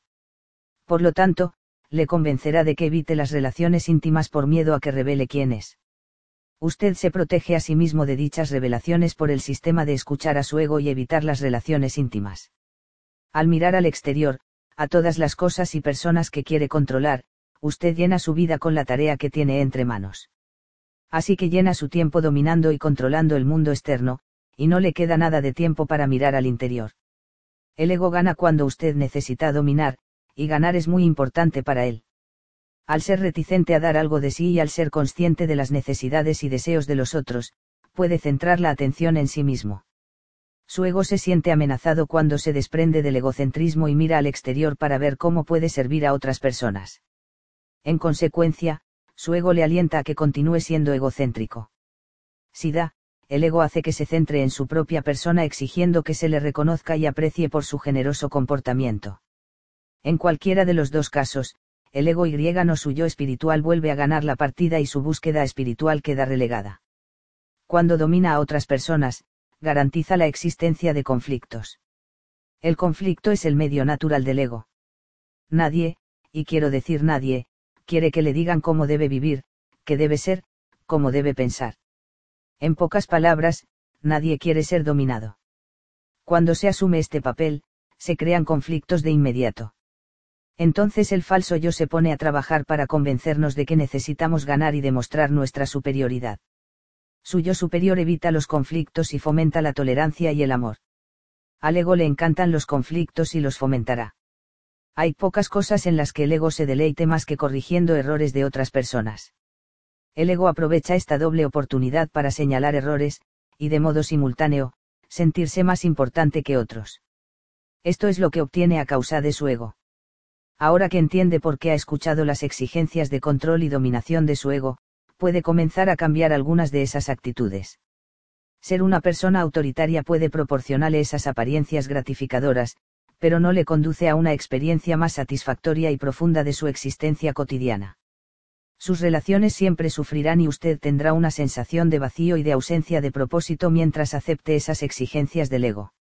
Al desplazar su atención hacia el yo superior, descubrirá un sendero más satisfactorio algunas sugerencias para permitir que su yo superior le guíe hacia una mayor tolerancia. Refrene su necesidad de tener razón. Puede conseguirlo conteniéndose justo cuando está a punto de hablar, y preguntándose si quiere ser guiado por su ego o por su yo superior.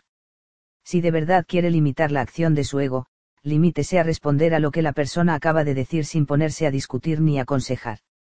A medida que practique esta técnica, su ego se desvanecerá y sus relaciones mejorarán. Escuche a los demás. Intente oír las emociones que haya en la conversación de alguien. Libérese de su actitud defensiva y de la necesidad de corregir o explicar. Limítese a escuchar y parafrasee lo que el otro ha dicho. Escuche lo que la otra persona está sintiendo y reaccione en función de ello. Comenzará a eliminar la intolerancia. Demuestre tolerancia y amor haciendo caso omiso de lo que pueda haber sucedido en el pasado. Evite la inclinación a demostrar que alguien está equivocado señalando sus falacias con ejemplos de su pasado. Despójese del deseo de ganar y cultive el deseo de comunicarse. Concédase tiempo para hablar con Dios y para buscar la ayuda de guías espirituales. Hacer esto a diario le llevará a ser más pacífico y calmado. Descubrirá que la energía que antes usaba para dominar a la gente pasará a servir a los demás. Deténgase justo cuando esté a punto de intervenir en una disputa de negocios o familiar. Cuente hasta 25 y escuche. La pausa por lo general permitirá que la disputa se resuelva sin su interferencia. Si le resulta difícil reprimirse, aléjese un poco. Aprenda a permitir que los demás solucionen sus dificultades sin sentir que usted es el único que puede arreglar las cosas. Su ego le insiste para que intervenga y demuestre lo bueno que es, mientras que su yo superior quiere que experimente paz y armonía. Escoja esto último suprima todas y cada una de las tendencias a corregir. Establezca como regla que nunca corregirá a alguien delante de terceros. A nadie le gusta lo corrijan en público. Si siente la necesidad de enseñarle a alguien los errores de su manera de hablar o actuar, guarde silencio y pregúntese cómo manejaría Dios la situación. Si la persona es un adulto, en privado y con delicadeza pregúntele si quiere que la corrijan se sorprenderá descubrir lo carente de importancia que es para algunas personas saber la manera apropiada o correcta de decir o hacer las cosas. Suele ser la persona que hay las correcciones la que le confiere una gran importancia a la forma correcta. Intente dar a los necesitados de forma anónima. Si insiste en ser reconocido por sus actos de generosidad, entonces quien le impulsa a dar no es suyo superior. Abandone el dar y reciba sea generoso y siéntase contento de saber que sus contribuciones están ayudando a otros. Celebre el dar que no está basado en el ego. Cuando se sienta tentado a juzgar a otros, recuerde que ellos forman parte de la misma divina creación que usted.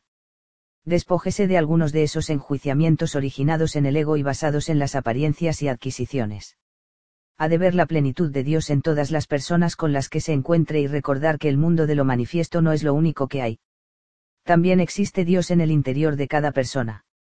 Si puede verlo de esta manera, se sentirá menos tentado a juzgarlos por sus posesiones o apariencia. Si tiene dificultades en sus relaciones íntimas, sienta el miedo y hágalo de todas formas. Reconozca que está pasando un momento difícil al ofrecer su amor, pero resístase a las exigencias que el ego le impone.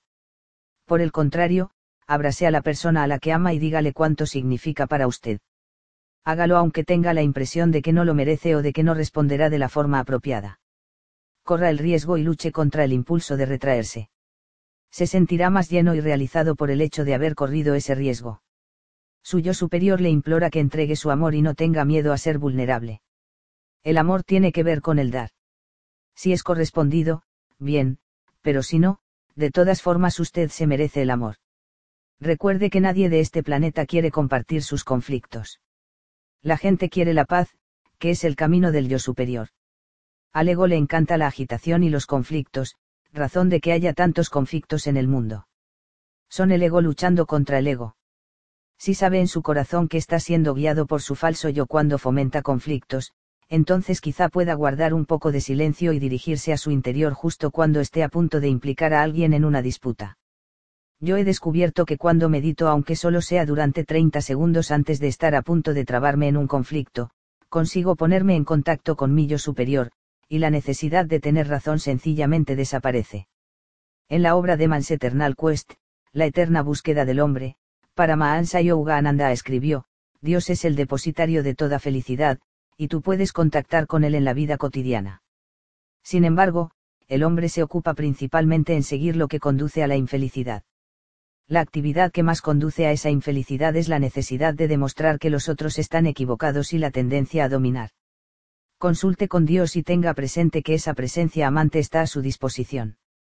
Abandone la costumbre de confiar en el ego y en toda su falsa lógica, y viva la tolerancia, el amor y la paz de suyo sagrado. 14 de lo malsano a la pureza. Bienaventurados los puros de corazón, porque ellos verán a Dios. San Mateo, 5, 3. Hoy trabajaré con lo más puro de mis intenciones en mayor beneficio de todos. En el confucianismo hay un principio denominado yen. Este principio se refiere a la creencia de que existe el bien, el bien puro, en el centro de nuestro ser, donde puede hallarse el yo o el espíritu todas las personas nos parecen buenas cuando son su verdadero yo. El principio de Yen da a entender que uno no puede evitar ser puro cuando es su verdadero yo. Las vidas se tornan malsanas cuando hacemos caso omiso de nuestro auténtico yo y escuchamos al falso yo. Para permitir que el yo superior triunfe en ese conflicto entre la pureza y lo malsano, debe despojarse de cualquier idea de que en el fondo usted es un pecador. Es necesario que se dé cuenta de que la faceta central de su ser es pura, buena y hermosa tal como San Mateo lo expresa, con una gran perfección, esta pureza de corazón le permitirá conocer a Dios. Por supuesto, lo contrario también es verdad. Si lleva una vida malsana, de pensamiento o acción, será incapaz de conocer el Espíritu Divino que hay dentro de usted, y el ego continuará dominando su vida interna y externa. Los puros de corazón se distinguen por sus pensamientos y acciones. Su yo superior desea que tengas pensamientos puros y una conducta pura. Su ego se resiste con fuerza a la pureza y hace campaña a favor de lo malsano. Con el fin de combatir este conflicto, debe entender cómo puede reconocer qué tipo de vida lleva, y si es necesario, mejorar. Purificación de su pensamiento. Todo en lo que piensa acaba convirtiéndose en acción.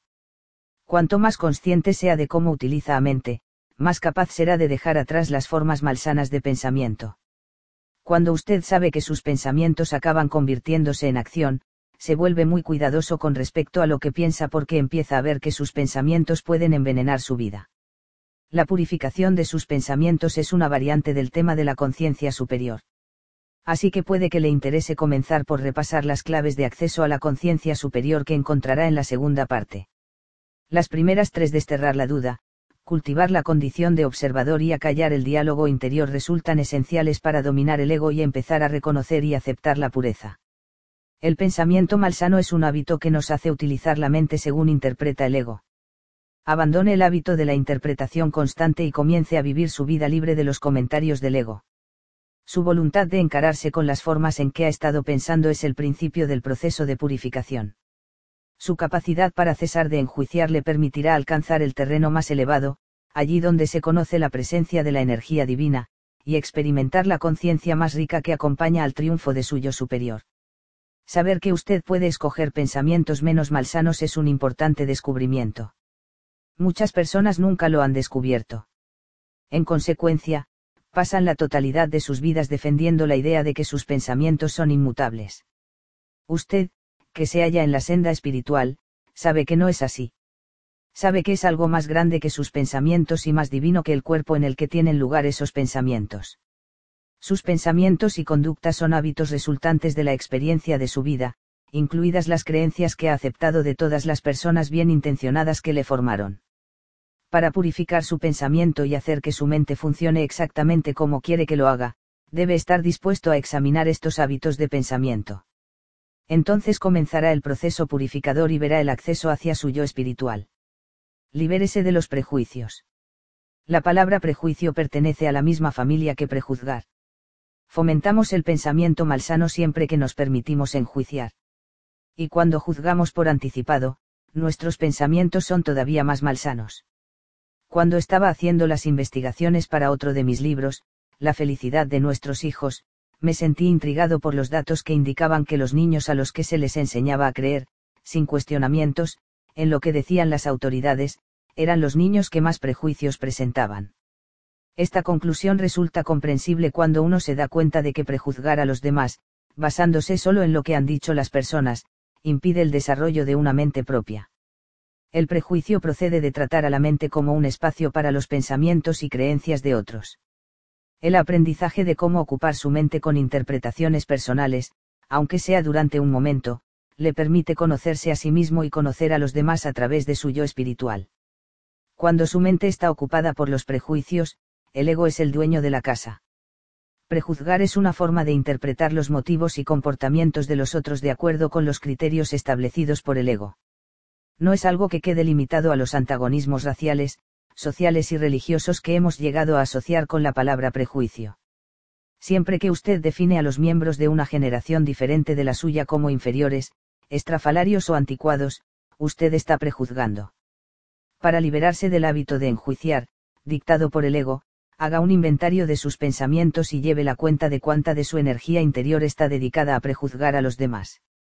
Pregúntese si está dispuesto a continuar alquilando su mente para que la ocupen los pensamientos de otros. El antídoto para los pensamientos malsanos es desactivar al ego y escuchar al yo superior. Comenzará a saber que nadie de este planeta es superior ni especial a ojos de Dios, del mismo modo que nadie deja de ser especial. La purificación de sus pensamientos, en realidad, no es en nada más que ver la plenitud de Dios en todas las personas. En el momento en que sienta que un prejuicio penetra en su mente, reemplácelo por el pensamiento de que no quiere envenenar su mente. Adopte el papel de observador y vea la presencia amante dentro de todo. El sagrado saludo sánscrito Namasti es un recordatorio de este tipo de pensamiento. Haciendo una traducción aproximada, significa, celebro el lugar que hay dentro de ti en el que los dos somos uno. La purificación de sus pensamientos, por lo que hace a los prejuicios, tiene lugar cuando usted está dispuesto a reconocer las incontables creencias que ha recibido de otras personas, y cuando quiere estar en relación con los pensamientos puros que emanan de su yo espiritual. En ese momento está dispuesto a iniciar la ruptura con el hábito de prejuzgar y reemplazarlo por la idea contenida en el saludo sánscrito, Namasti. Libérese de su libido. Su yo superior le insta a considerar a una persona del otro sexo como un alma que tiene un cuerpo. Su ego, no obstante, está decidido a que la vea como un cuerpo. Su libido representa los impulsos básicos biológicos y los deseos sexuales. Son realidades vitales y no debe mirárselas con desprecio ni escarnio. Sin embargo, cuando la libido se convierte en quien controla su mente, sus pensamientos pueden volverse malsanos y apartarse del júbilo y armonía que le ofrece su yo espiritual. Para purificar su pensamiento en este aspecto, tendrá que examinar con cuidado todo lo que ha aprendido sobre su naturaleza sexual, comenzando por la infancia. Cuando yo examino las creencias referentes a la sexualidad masculina con las que crecí, me doy cuenta de que estuve expuesto a una manera de pensar malsana que, de modo inevitable, interfirió en mi desarrollo espiritual. Películas, revistas, canciones, publicidad y varones adultos enviaban mensajes que me enseñaban a relacionarme con una chica como si fuera solo un cuerpo. La meta era la conquista de su cuerpo. El sexo era el penúltimo objetivo de mi misión en la Tierra. Este es el tipo de aprendizaje al que he hecho referencia a lo largo de todo este libro, afecta al proceso y la función del pensamiento. Nuestros pensamientos han sido conformados para concentrarse en la conquista sexual. Cada vez que nos encontramos con un atractivo miembro del sexo opuesto, nuestros pensamientos comienza a girar en torno a los mensajes de nuestra libido. La razón por la que este tipo de pensamiento se vuelve malsano es que consume toda nuestra energía mental en la actividad de examinar y considerar a las personas como cuerpos en lugar de como seres espirituales. Nuestras mentes quedan absortas en la falsa idea de que nuestra dignidad y valor como seres humanos está de alguna forma conectada con las conquistas que coleccionamos y exhibimos para obtener la aprobación de otros miembros de nuestro sexo. Las relaciones con el sexo opuesto se centran de forma exclusiva en la apariencia y la belleza exterior. Para los hombres, a menudo el tamaño de los pechos tiene más importancia que el establecimiento de una conexión espiritual. Tener relaciones sexuales se transforma en un sustituto del intercambio de amor y del ser compañeros espirituales. También las mujeres hacen juicios de valor con respecto a la apariencia de otros hombres y mujeres todo el potencial para conocer el júbilo que nos ofrece nuestro yo superior espiritual queda desterrado de la conciencia a favor de las apariencias. Darme cuenta de esto ha sido algo significativo para mí, adquirí conciencia de mi capacidad para permitir que mi yo superior fuera la energía a la que yo respondiera. Me he encontrado con que mi temprana formación como varón dominado por el ego estaba extremadamente arraigada y nada fácil de obviar. Cuando usted está motivado por la libido, sus pensamientos se ven abrumados por ella durante casi todo el tiempo. Su mundo interior está casi exclusivamente orientado a pensamientos sexuales y evaluaciones basadas en las apariencias. Cambiar su pensamiento en este aspecto no significa convertirse en un puritano o una sexual. Lo que hará será liberarse para ver la belleza interior que hay dentro de todos y cada uno de nosotros. También se dará cuenta de que toda apariencia física es pasajera y que sufre constantes cambios si mide su propio aprecio por la apariencia física, ¿a dónde irá a parar su aprecio cuando esas características físicas comiencen a cambiar, como están destinadas a hacerlo?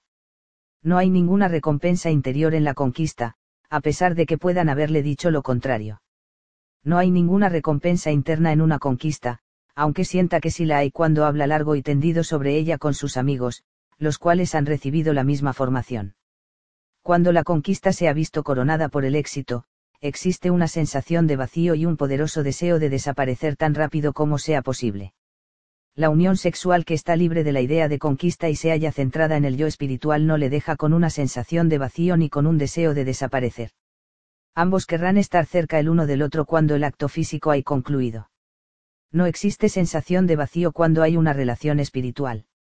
Liberarse de la libido en este sentido tiene lugar cuando purifica sus pensamientos referentes a los otros así como a usted mismo realice un esfuerzo deliberado y consciente para cambiar el malsano pensamiento basado en la libido.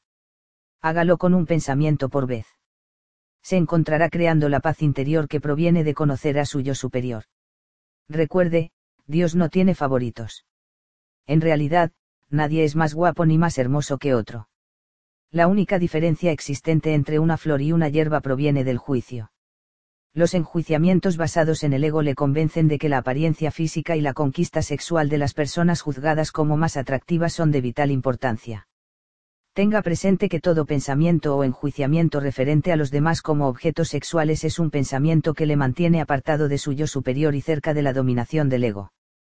Si usted es una mujer, tenga cuidado de no permitir que su ego le convenza de que está por encima de estos pensamientos. Aquí he usado solo ejemplos masculinos debido a que conozco mejor a los varones. He observado a mujeres que hacían enjuiciamientos sobre la apariencia de otros hombres y mujeres, y que usaban insinuaciones y modos de conversación impúdicos similares. Para purificar nuestros pensamientos por lo que hace a la libido, debemos comprometernos a llevar la cuenta de todos los juicios que hacemos con independencia de nuestro sexo, estado civil o edad.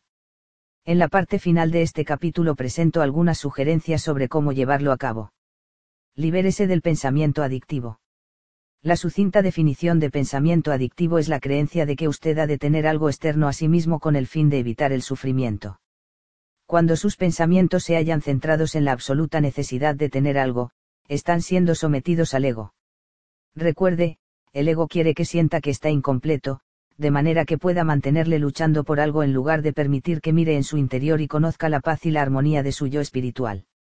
Mientras sus pensamientos se hallen centrados en que usted está incompleto, necesitará luchar por algo más para tener satisfecho a su ego. El algo más podrían ser las adicciones típicas como el alcohol, las drogas, los azúcares, las cafeínas y demás. O podríamos ser adictos a la aprobación, el dinero u otros símbolos de éxito. La clave aquí reside en entender que luchar por cosas es indicativo de que su ego está funcionando. Cuando traba conocimiento con su yo superior, descubre que todos los placeres que las adicciones le proporcionan son falsos y fugaces. Los placeres que ofrece cualquier sustancia desde la nicotina y la cafeína a la cocaína y la heroína, los experimenta el cuerpo como sensaciones que desaparecen casi de inmediato. Cuando la exigencia de volver a esa sustancia se transforma en una adicción, usted está en la senda de acabar envenenando tanto su cuerpo como su mente. En todos los casos, es necesario que examine sus pensamientos adictivos. La práctica totalidad de las tradiciones espirituales enseñan que su yo superior es Dios, que habita en usted. Cuando conoce ese poder que hay en su interior, ya no piensa más en que ha de tener algo o tiene que hacer algo con respecto a las necesidades externas. En el cristianismo, se hace referencia a este conocimiento, porque aquí que el reino de Dios está dentro de vosotros. En el confucianismo se nos dice, lo que un hombre no evolucionado busca está afuera, lo que el hombre evolucionado busca está dentro de él mismo. En el budismo se nos recuerda, si piensas que la ley está fuera de ti mismo, no estás abrazando la ley absoluta sino alguna otra enseñanza inferior. En el sintoísmo se nos implora, no busques a Dios en distantes cielos. En el propio corazón del hombre se encuentra Él. Y para concluir, en el hinduismo se nos dice, Dios mora escondido en los corazones de todos. Si examina cada una de estas tradiciones espirituales y muchas otras, verá que el pensamiento adictivo es aquel que vulnera los principios básicos de su yo espiritual. Dentro de cada uno de nosotros existe un poder divino que no necesita sustancia alguna ni nada externo para conocer el júbilo, a menos que busque una falsificación, un júbilo fugaz que requiera más y más para permanecer saciado. El hombre evolucionado al que hace referencia Confucio es la persona que ha mirado hacia su propio interior, descubriendo que hay algo más que un cuerpo que codicia cosas y, por lo tanto, es capaz de ser observador de su cuerpo. Cuando se desprende de la creencia de que su cuerpo es usted, también se desprende de las exigencias que su falso yo le impone. Para librarse de cualquier pensamiento adictivo, descubrirá que resulta necesario librarse de las exigencias del ego guarde silencio y transfórmese en el observador de su cuerpo y de sus ansias en lugar de ser el ansia o el veneno. Entonces será capaz de ver la luz celestial de Dios, que le dará la fuerza necesaria para abandonar los pensamientos adictivos. Al contemplar las ansias, puede verlas como llegan y se van.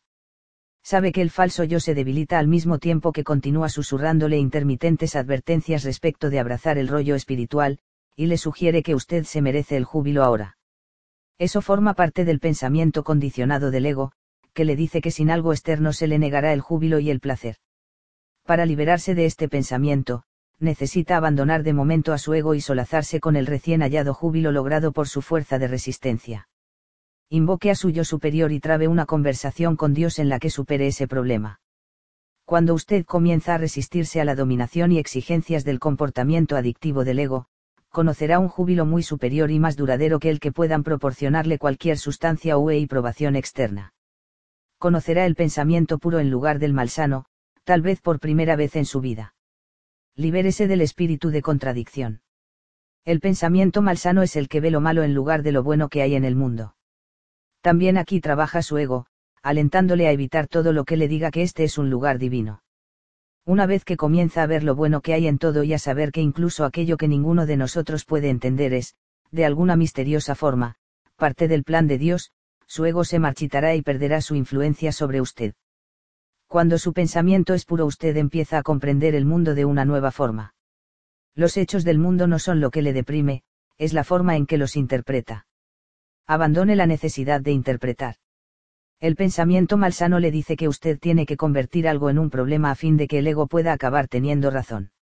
Si las cosas no van de la manera que su ego piensa que deberían ir, usted tiene una razón para estar molesto. Esto crea desasosiego, el objetivo del ego. Si está agotado interiormente, resulta improbable que adopte un punto de vista sosegado. Las irritaciones menores pueden impedirle experimentar la paz de Dios, y lo harán, con tanta seguridad como lo harán el enojo y el odio. Cada vez que usted valora algo por encima de la paz, puede estar seguro de que su ego está ejerciendo su influencia sobre usted. Si quiere conocer la felicidad suprema, tiene que desterrar el espíritu de contradicción de su vida. Debe abandonar la interpretación de las personas y hechos y dejar atrás la negatividad y el pesimismo. Víctor Hugo escribió una vez, la felicidad suprema de la vida es la convicción de que somos amados, amados por nosotros mismos, o más bien a pesar de nosotros mismos. Cuando uno es negativo y tiene espíritu de contradicción, envía mensajes que dicen que no está interesado en que le amen. La negatividad devolverá más de lo mismo. Cuando usted realiza el giro hacia su yo superior, cuando experimenta el júbilo dentro de sí, el ego se aparta a un lado, aunque con reticencia, y se encamina hacia maneras positivas, amorosas, de vivir la vida. Usted sabe que su yo superior le traerá la felicidad suprema a la que aludió Víctor Hugo. A veces pienso en mí mismo como una especie de paranoide pero al revés. Las personas paranoides creen que el mundo y todos sus habitantes se proponen hacerles daño. Yo pienso en los paranoides al revés como personas que creen que el mundo y todas las personas que viven en él se proponen ayudarles, protegerles y hacerles algún bien. Esto no es más que un cambio de actitud que nos asegura la presencia divina. Nuestro yo superior nos recuerda que mantengamos nuestros pensamientos al servicio de los demás, y de esa forma alcancemos la satisfacción de nuestros deseos. Todas las personas con las que se encuentra de alguna manera no demostrada pero evidente, forman parte de la conspiración destinada a hacer su vida espiritualmente placentera. Trate de pensar en usted mismo como paranoide al revés verá que el espíritu de contradicción y todos los trucos del ego desparecen para ser reemplazados por su yo espiritual, que le traerá el amor, la experiencia suprema de la felicidad. Libérese del pensamiento comparativo. Resulta corriente oír a la gente hablar de que cada uno es único. Nuestros egos querrían hacernos creer que cada uno de nosotros es especial, una creación única en su género que merece atención individualizada por parte de todo el mundo, incluido Dios. Es decir, hemos de describir esta idea como una interpretación superficial de nosotros mismos. En la superficie es decir, cuando juzgamos por la apariencia física, la capacidad, los comportamientos y la personalidad, cada persona es única y, en efecto, bastante especial. Pero el punto central de este libro es la dimensión espiritual que hay más allá de la superficie. La persona dirigida por el ego juzga por las apariencias en el plano físico y en consecuencia se sirve de comparaciones. La persona cuyo punto de apoyo es su identidad superior sabe que todas estas diferencias son meras observaciones superficiales y que en nuestro núcleo todos compartimos la misma esencia universal. La energía que fluye a través de usted está fluyendo también a través de mí. No existe un Dios separado para cada uno de nosotros. Es nuestro ego quien nos convence de que estamos separados los unos de los otros. Cuando usted comienza a ver a las personas en función de su esencia divina, y ve la esencia de Dios en cada persona con la que se encuentra, deja de comparar. La idea de que otras personas deben ser juzgadas basándose en relación con usted es equivalente a la idea de que usted es especial a ojos de Dios. Es como si creyera que las creaciones de Dios, que son diferentes de usted en apariencia, personalidad, intereses y capacidad, son errores. Pero ¿cómo es posible que pueda haber un error de creación cuando este es un sistema inteligente? ¿Cómo puede un Dios divino, omnisciente, cometer un error. A medida que su pensamiento se hace más puro, comienza a ver las conexiones que nos unen a todos en algo muchísimo más significativo que las apariencias. Que piense en sí mismo como superior a otra persona, o con más inteligencia, o más hermoso, significa que el ego está consiguiente que niegue su espíritu interior, el cual se haya conectado con aquellos a quienes está juzgando no tiene sentido sentirse superior ni compararse con las demás personas cuando se actúa desde el yo espiritual. Todos los seres, incluido usted mismo, son una expresión de Dios. El pensamiento comparativo es popular en nuestra cultura. Los concursos de belleza, los anuncios publicitarios, las competiciones de bodybuilding y las oposiciones, son solo algunas de las maneras de manifestarse que tiene el pensamiento comparativo. Está claro que el mensaje es que algunos de nosotros somos más hermosos o estamos mejor dotados que otros, y por tanto se nos juzga como superiores. No estoy sugiriendo que estos factores externos sean inexistentes. En efecto, algunas personas corren más rápido, calculan a mayor velocidad y tiene más masa corporal que otras. Pero usar estos factores que se transmiten por vía genética, como indicadores de cómo debemos pensar, equivale a ceder ante el ego, el cual hace hincapié en las apariencias. Repare en las diferencias y disfrute de las competiciones, pero sepa en su corazón que no necesita juzgar a los demás basándose en sus diferencias físicas. Cuando haya purificado su pensamiento, mirará más allá de esas diferencias obvias que pueden medirse en el plano físico. Reparará en ellas, las disfrutará, competirá contra ellas, si quiere. Pero nunca utilizará su pensamiento para juzgar a nadie como superior basándose en las características físicas y las realizaciones. Sus pensamientos permanecerán siempre con el yo superior, que le dice que todos tenemos la misma esencia. Las siguientes palabras se atribuyen a Buda, sé una lámpara en ti mismo. Mantén la verdad en tu interior. Recuerde esta verdad, y su pensamiento permanecerá puro.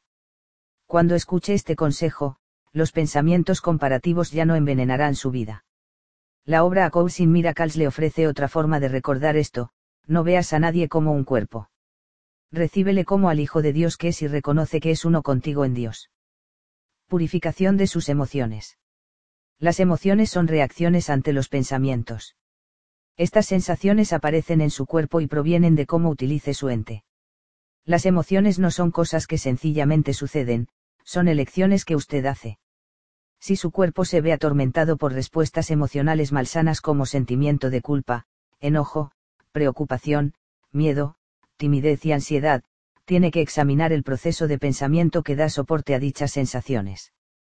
Las reacciones fisiológicas ante estas emociones incluyen alta presión sanguínea, rubor, aceleración respiratoria, aumento del ritmo cardíaco, sensación de tener un nudo en el estómago, úlcera, erupciones y la tendencia a morderse las uñas, entre otras. Puede identificar sus emociones en el plano físico mediante la observación. Pero también tiene que saber que el sistema de soporte de estas reacciones es su elección de pensamientos. Si está entregado a los pensamientos malsanos estará produciendo respuestas emocionales malsanas que provocarán en su cuerpo un estado de ansiedad y desasosiego. La verdad es que usted es por completo responsable de lo que piensa mediante la puesta en práctica de las cuatro claves de acceso a la conciencia superior presentadas en la segunda parte de este libro, comenzará a ver sus pensamientos como elecciones. El mundo no gobierna su mente, ni tampoco su cuerpo gobierna sus pensamientos. Es al revés. Quien está al mando es el cerebro, puro, y que está en paz. A los pensamientos malsanos como los prejuicios, los pensamientos libidinosos, el espíritu de contradicción, los pensamientos adictivos y los comparativos puede observárselos y luego dejarlos marchar. Sencillamente obsérvelos llegar y luego decida no centrarse nunca más en ellos.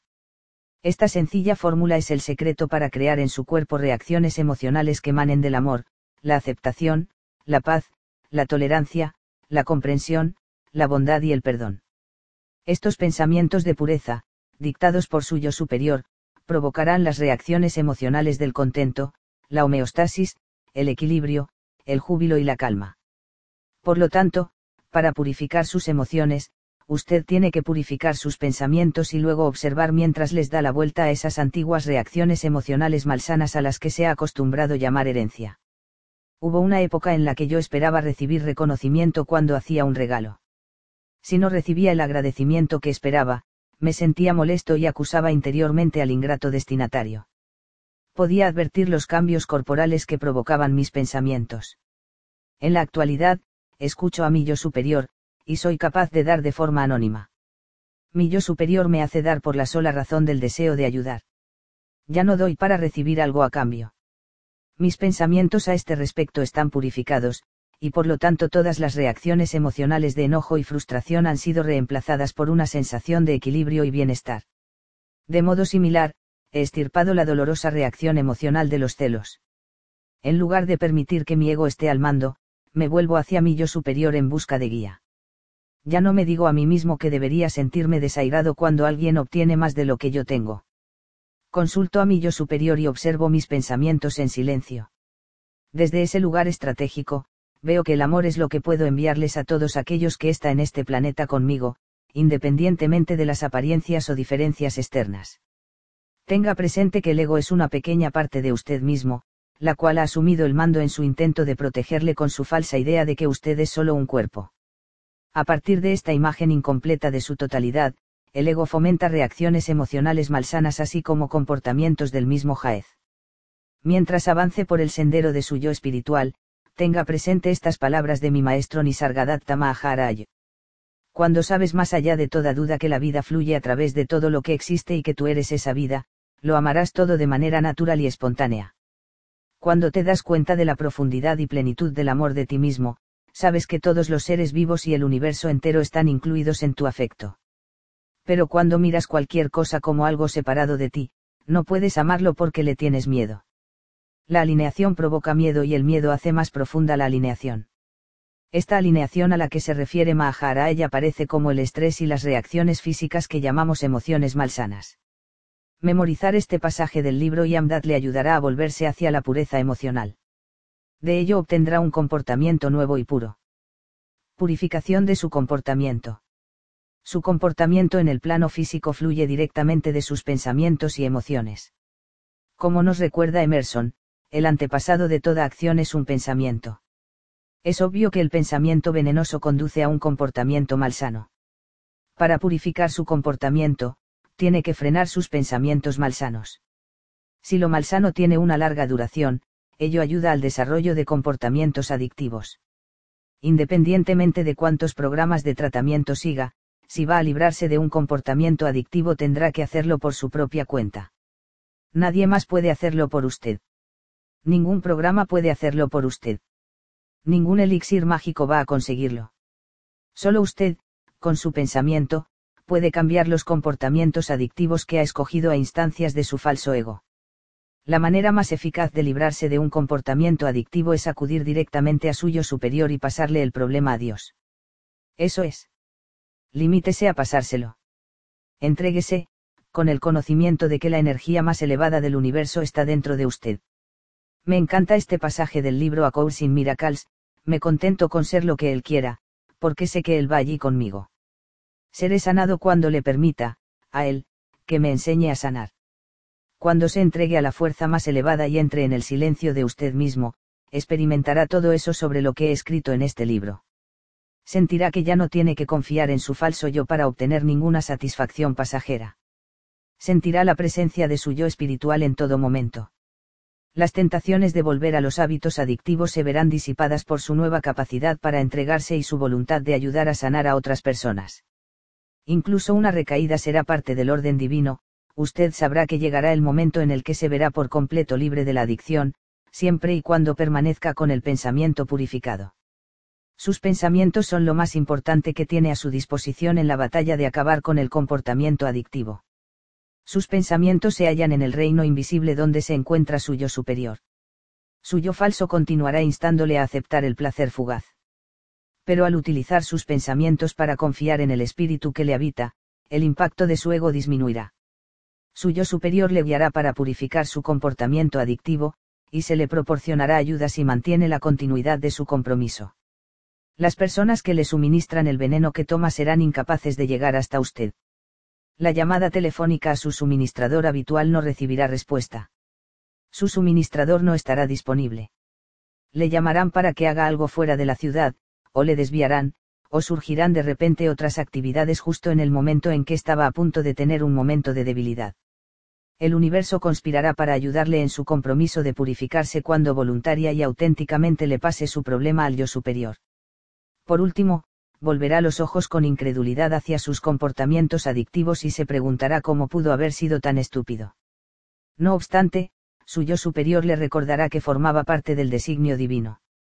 Tuvo que pasar por todas esas experiencias con el fin de saber cómo superarlas.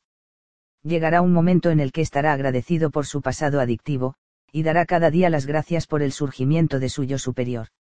Habrá dominado su ego mediante unos pensamientos, emociones y comportamientos purificadores. Cuando comience a darse cuenta de cómo todo trabaja a la par para ayudarle a purificar su vida, verá que cada aspecto de su vida mejora. De inmediato empezará a llevar una vida más sana. Cuando sus pensamientos provengan del reino espiritual, el reino físico responderá automáticamente a esa llamada superior. Este cambio a un comportamiento nuevo y más puro no es una transición difícil. Un oyente de una de mis conferencias me explicó hace poco que él anhelaba convertirse en una persona más espiritual, con un corazón puro, pero que le resultaba muy difícil. Yo le dije que era necesario que reconociera que eso era obra de su falso yo, que intentaba convencerle de que era difícil, con el fin de que no realizara el esfuerzo necesario. Cuando usted escucha a su ego y se deja convencer de que es demasiado difícil deshacerse de los hábitos malsanos, usted está bajo el control de ese falso yo. El hecho es que cuando le pasa esos hábitos a Dios y se entrega y le escucha, y luego recurre a las cuatro claves de acceso a la conciencia superior, todo comienza a sincronizarse para purificar su vida. Si se siente convencido, si no le cabe duda de que es difícil, está escuchando a su ego. Si sabe que no se encuentra solo y que es capaz de cualquier cosa que pueda concebir, entonces está escuchando a su yo superior. El hábito de practicar comportamientos destructivos va mucho más allá del consumo de sustancias. El comportamiento malsano, que dificulta las relaciones espirituales, también puede purificarse mediante la entrega de su hábito en manos de su yo superior. Su yo superior quiere que tenga paz y amor en su existencia, no agitación. Su yo superior sabe que anhela una relación espiritual, un lugar en el que sienta serenidad en lugar de inquietud. Cualquier comportamiento que sea malsano será purificado mediante la confianza en el espíritu que le habita. Al apartar los pensamientos de la influencia del ego, sus reacciones emocionales y su conducta también se apartarán.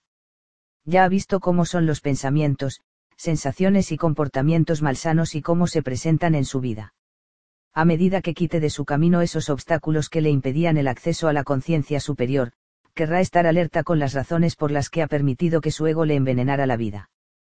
Mientras examina las consecuencias expuestas en el apartado que sigue, tenga presente que puede quitar esos obstáculos de su camino a voluntad consultando tan solo con su ego.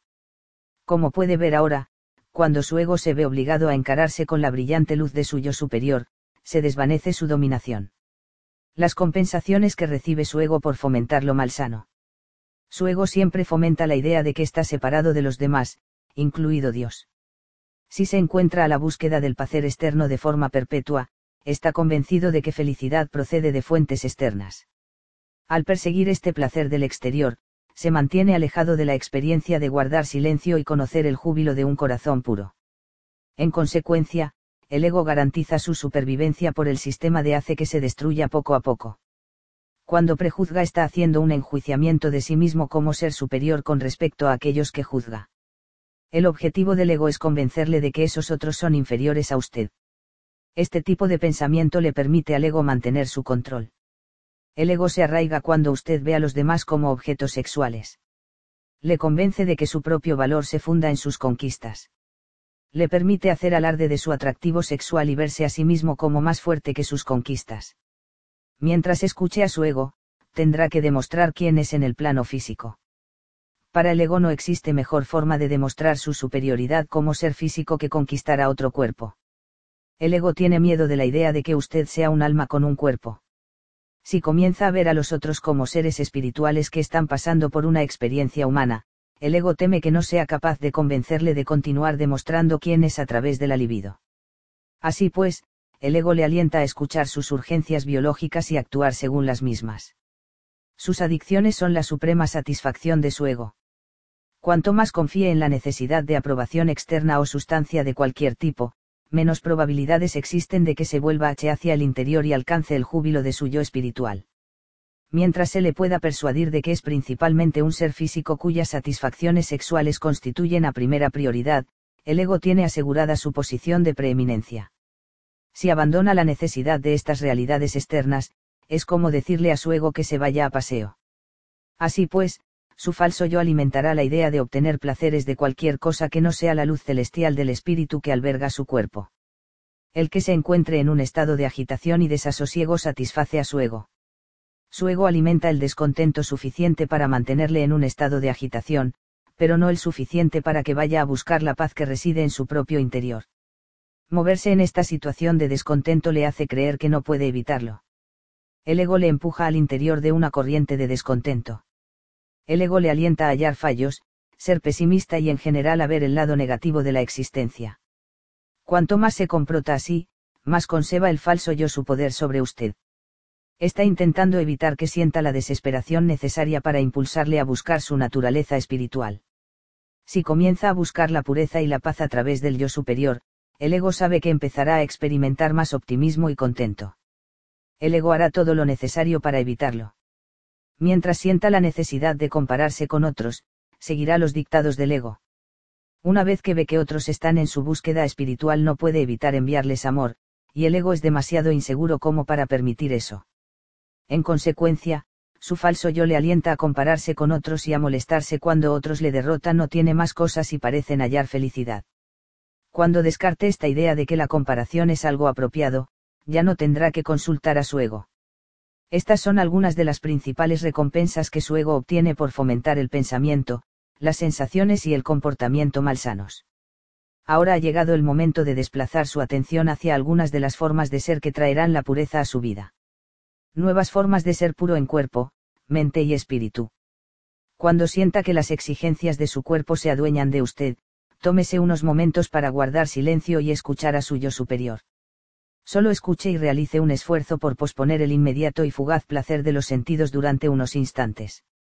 En estos preciosos instantes encontrará la fuerza para renunciar a las exigencias del ego. Aunque solo consiga posponer su dependencia respecto de las presiones de su cuerpo durante unos instantes, habrá hecho un progreso. Aquello en lo que piensa llegará a transformarse en un hábito.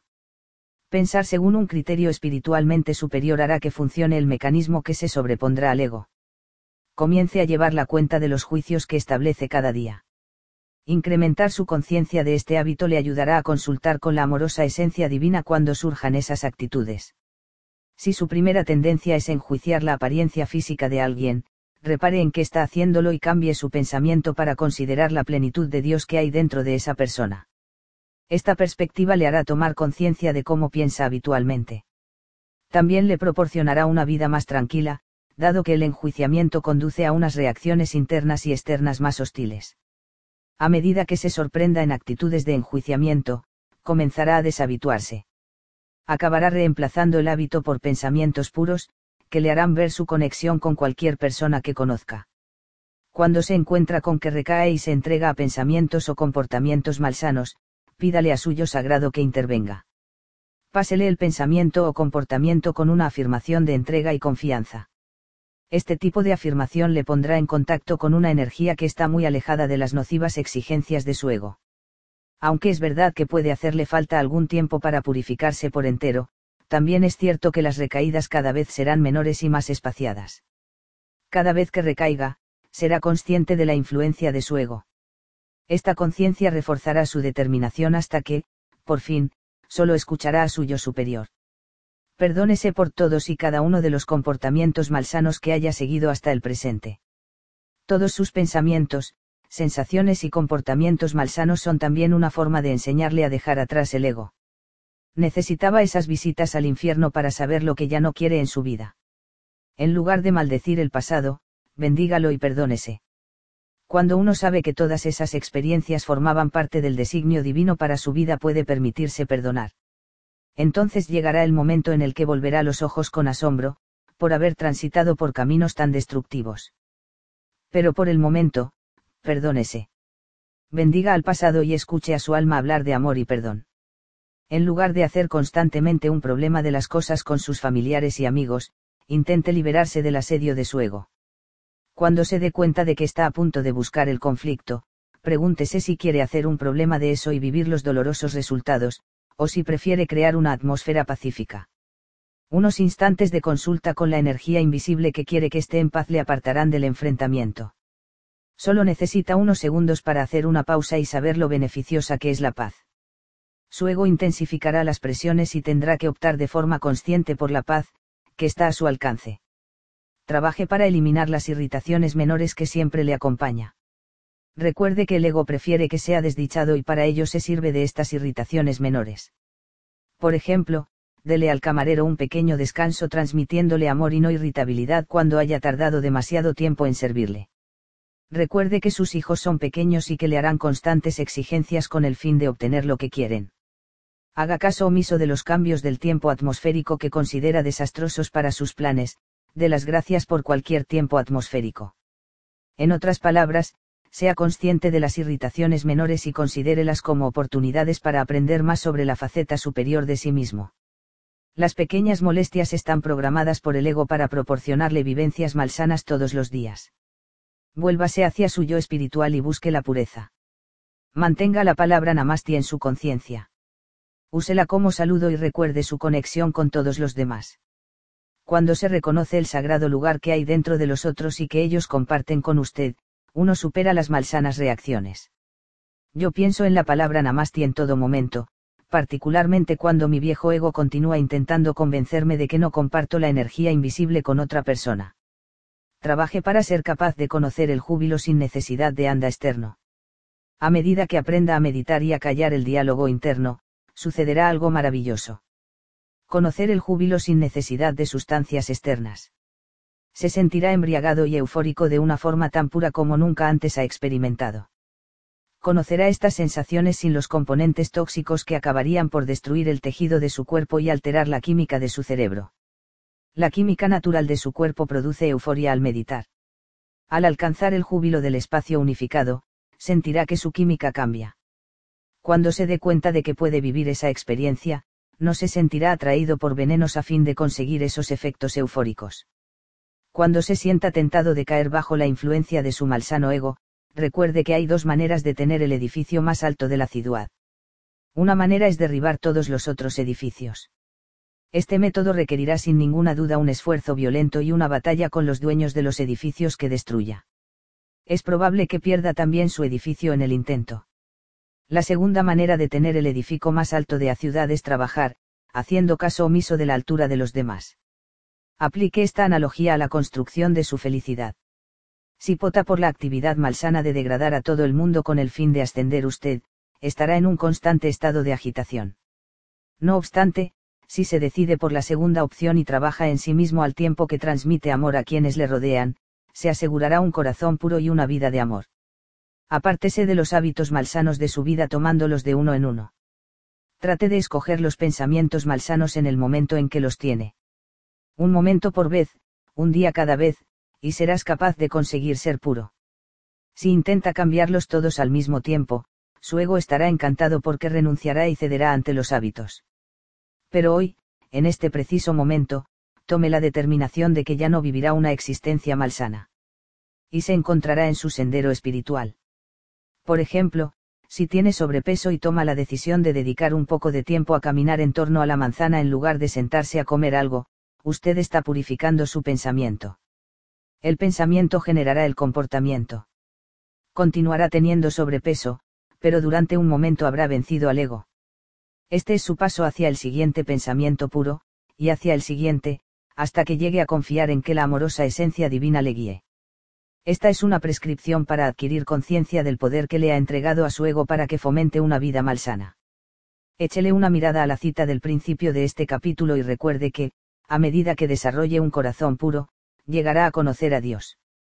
Practique algunas de estas estrategias para desarrollar un corazón puro y despídase de las influencias malsanas de su ego. Esto concluye la tercera parte de este libro. Los capítulos precedentes representan los conflictos de mayor importancia entre el ego, su falso yo, y su yo espiritual. Han desempeñado un papel fundamental en su vida. Si se libera de ellos, su vida se transformará cuando comience a dejar atrás su ego en todos los aspectos de la vida, aumentará la conciencia que tiene del yo divino que reside en su interior. A medida que trabaje para resolver los conflictos existentes entre su yo superior y su falso yo, conocerá la libertad y júbilo, su destino. Rabindranath Tagore es un iluminado espíritu de la India cuyas palabras centran la cuestión. En una conversación con Dios, él dice. He salido, solo, por mi camino, hacia el lugar de la cita. Pero ¿quién es este yo en la oscuridad? Me aparto a un lado para evitar a esta presencia, pero no la evito. Él hace que las tinieblas se levanten de la tierra con su bastón, y suma su potente voz a cada palabra que profiero. Él es mi propio pequeño yo, Señor, él no conoce la vergüenza, pero estoy avergonzado de acudir a tu puerta en su compañía. Yo creo que podemos transformar el mundo mediante este cambio de conciencia. Dicho cambio está teniendo lugar en usted en este preciso minuto lo transmitirá a medida que continúe caminando por la senda de su yo espiritual. El último capítulo del presente libro concluye con mi visión de cómo sería nuestro mundo si todos supiéramos que estamos aquí, en una búsqueda espiritual. Cuarta parte. Hacia un mundo sin ego. Decide qué puede hacerse y se hará, y entonces hallarás la manera. Abraham Lincoln. 15. Crear un espíritu colectivo de ellos espirituales. Pero si por el contrario el hombre ve una puerta que se abre en lo alto, es un nuevo escenario para su desarrollo, si cada uno de nosotros puede creer que está trabajando con el fin de que el universo pueda alzarse, en él y a través de él, hasta un nivel más alto, entonces una nueva fuente de energía manará desde el corazón de los trabajadores de la Tierra. La totalidad del gran organismo humano, superando la vacilación de un momento, inspirará profundamente y continuará con renovada fuerza. Pierre Teilhard de Chardin. Transmitiré mi yo espiritual al exterior, para bien de todos. Este capítulo final será una odisea al interior de todos los males de nuestra sociedad. No tengo intención de acabar este libro catalogando todos los problemas que hemos creado como resultado de permitir que nuestros egos sean la fuerza dominante del mundo. Eso no quiere decir que no reconozca que tenemos muchos problemas que han surgido de nuestra preocupación por satisfacer a nuestro ego. Tampoco soy ciego ante el hecho de que nuestros egos individuales han interactuado de formas que han producido guerra, delincuencia, adicción, pobreza, injusticias sociales y tiranías hemos creado un ego mundial que refleja, a nivel global, la misma carencia de profundidad y riqueza que existe en nuestras vidas. A lo largo de todo este libro he expuesto razones para dominar el ego personal y sugerencias de cómo hacerlo. Exactamente lo mismo puede hacerse con respecto al mundo. Abrigo la esperanza de que a usted le resulte tan obvio como a mí que el ego colectivo se beneficiará cuando dejemos atrás nuestros egos individuales. Usted, como ser individual, tiene una búsqueda espiritual que emprender. Esa búsqueda implica llegar a conocer su naturaleza superior e invitarla a que le muestre el camino de su yo espiritual en la vida cotidiana. Esto significa negar las exigencias de su ego si esas exigencias entran en contradicción con su yo superior. Nuestro mundo es un colectivo de seres individuales a los que su amorosa esencia divina insta a seguir la búsqueda espiritual individual y colectivamente.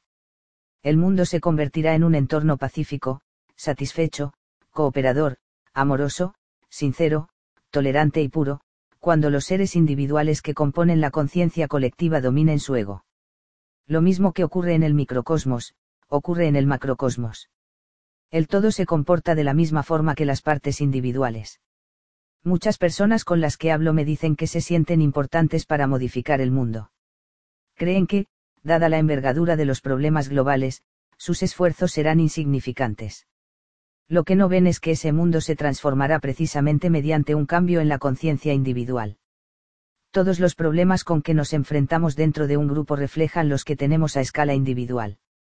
El mundo se encuentra con un déficit espiritual que refleja nuestra necesidad de emprender de modo consciente la senda de la búsqueda espiritual.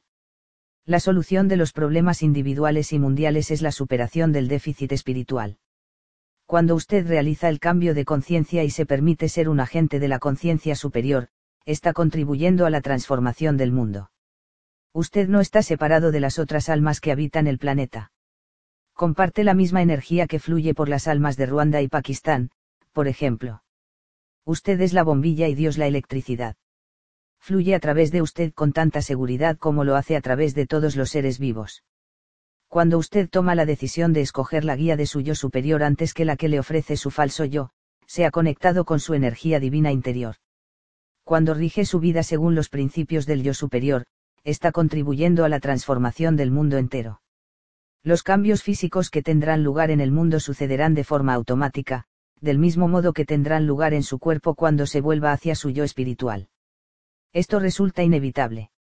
El ego se desvanece ante la brillante luz divina usted se encuentra con que está comportándose más pacífica y amorosamente. Lo mismo sucederá a escala mundial. Usted tiene que fortalecer su voluntad de seguir su senda espiritual cuando el ego le llame estúpido por creer que podría llegar a existir un mundo sin guerra. Si el ego puede convencerle, se convertirá en parte del conjunto de falsedades del ego. Las personas que elijan hacer caso a la propaganda del ego construirán más bombas y fabricarán más armas.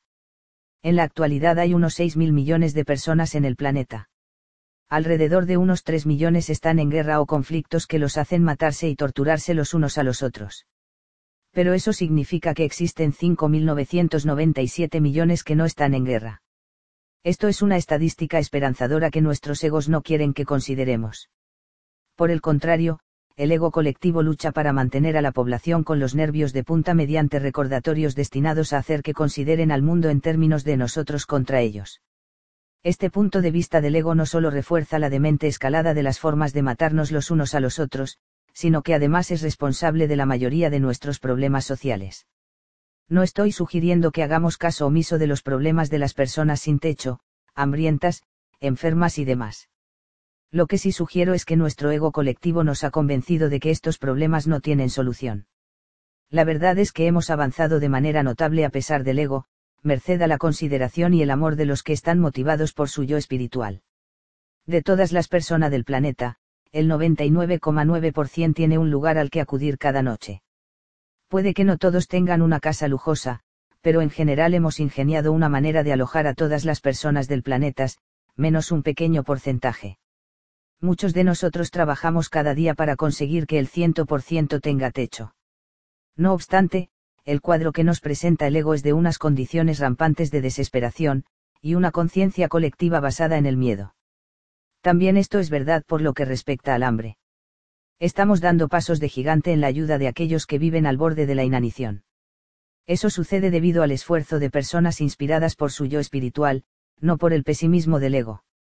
Es obvio que una sola persona que muera de malnutrición es una cantidad excesiva, y nosotros podemos hacer algo que garantice que vivamos en un mundo donde ese tipo de realidades no se den, y lo haremos. Pero esto no se logrará mediante la visión pesimista del ego, que nos sugiere que somos mejores que esas personas que viven en la pobreza.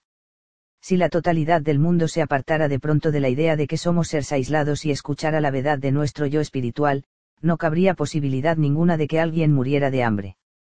Decir que un mundo semejante es imposible es escuchar al ego, que trabaja colectiva así como individualmente, para convencernos de que estamos separados los unos de los otros. Comprensión del ego mundial. El ego mundial es una extensión del ego personal. Nos conducirá como grupo al mismo pantano de nuestros egos personales, solo que en escala mucho más grande y observable. El ego mundial no existe en el sentido físico porque se trata de una idea no es lo que somos como pueblo sino lo que creemos que somos como colectivo. Vuelva a repasar las características del ego que he expuesto en el capítulo séptimo, y sencillamente aplique esas cualidades a la totalidad del mundo. El ego del mundo es nuestro falso yo, y esta constituye la principal característica que necesitamos reconocer. Queremos creer que somos nuestros cuerpos físicos y que los territorios que ocupamos son tan importantes que estamos dispuestos a matarnos los unos a los otros con el fin de mantener esas líneas fronterizas nos hemos convencido de que nuestras verdaderas identidades provienen de nuestros antepasados, tradiciones, historias, así como del color y forma de nuestros cuerpos. Hemos perdido de vista nuestras verdaderas identidades debido a las etiquetas que nuestros egos nos han asignado. Nuestros egos se han combinado en una falsa percepción mundial de nosotros mismos, basada en una incapacidad para conocer nuestra verdadera naturaleza espiritual a pesar de que todos nuestros dirigentes espirituales nos han recordado nuestra naturaleza espiritual y nos imploraron e incluso ordenaron amarnos los unos a los otros, el ego del mundo ha ganado esta batalla y producido enemistades ancestrales e incontables horrores en la larga historia de la humanidad. Como consecuencia de escuchar al falso yo y hacer caso omiso del espíritu, la humanidad ha vivido en un perpetuo conflicto que ha creado sociedades regidas por la conciencia primitiva. Como pueblo, somos capaces de crear sociedades gobernadas por la conciencia divina que todos compartimos. Todos somos criaturas del mismo Dios que se manifiestan en una forma física con atributos identificables. Podemos trabajar individualmente en nuestros egos y hallar la verdad de nuestro yo superior. Luego ampliaremos ese yo espiritual al exterior, y la humanidad ya no será gobernada por los bajos instintos y la inteligencia primitiva, seremos regidos por el Sagrado Espíritu que se encuentra dentro de todos nosotros. Si eso le parece una tarea imposible, es porque ha vuelto a caer en la trampa del ego. El ego no quiere que crea en una posibilidad semejante, porque significaría su abolición. La solución espiritual para los principales problemas con que se enfrenta el mundo es llevar a posiciones de poder a esas personas que no están motivadas e impulsadas por su ego, sino que ven el bien colectivo como objetivo principal. Necesitamos dirigentes que no manifiesten tendencias dictadas por la conciencia primitiva como el odio, la envidia, la codicia, la sed de sangre y la intolerancia, sino que estén basadas en el amor, la tolerancia, la veracidad y la pureza. Dichos dirigentes están emergiendo y continuarán emergiendo a medida que consigamos superar nuestros egos personales y conocer el verdadero espíritu de Dios. El ego del mundo quedará obsoleto al hacernos nosotros conscientes de nuestro yo espiritual. Su yo espiritual está esperando compartir con usted y con el resto del mundo el conocimiento de que somos todos de la misma esencia eterna, una extensión de Dios.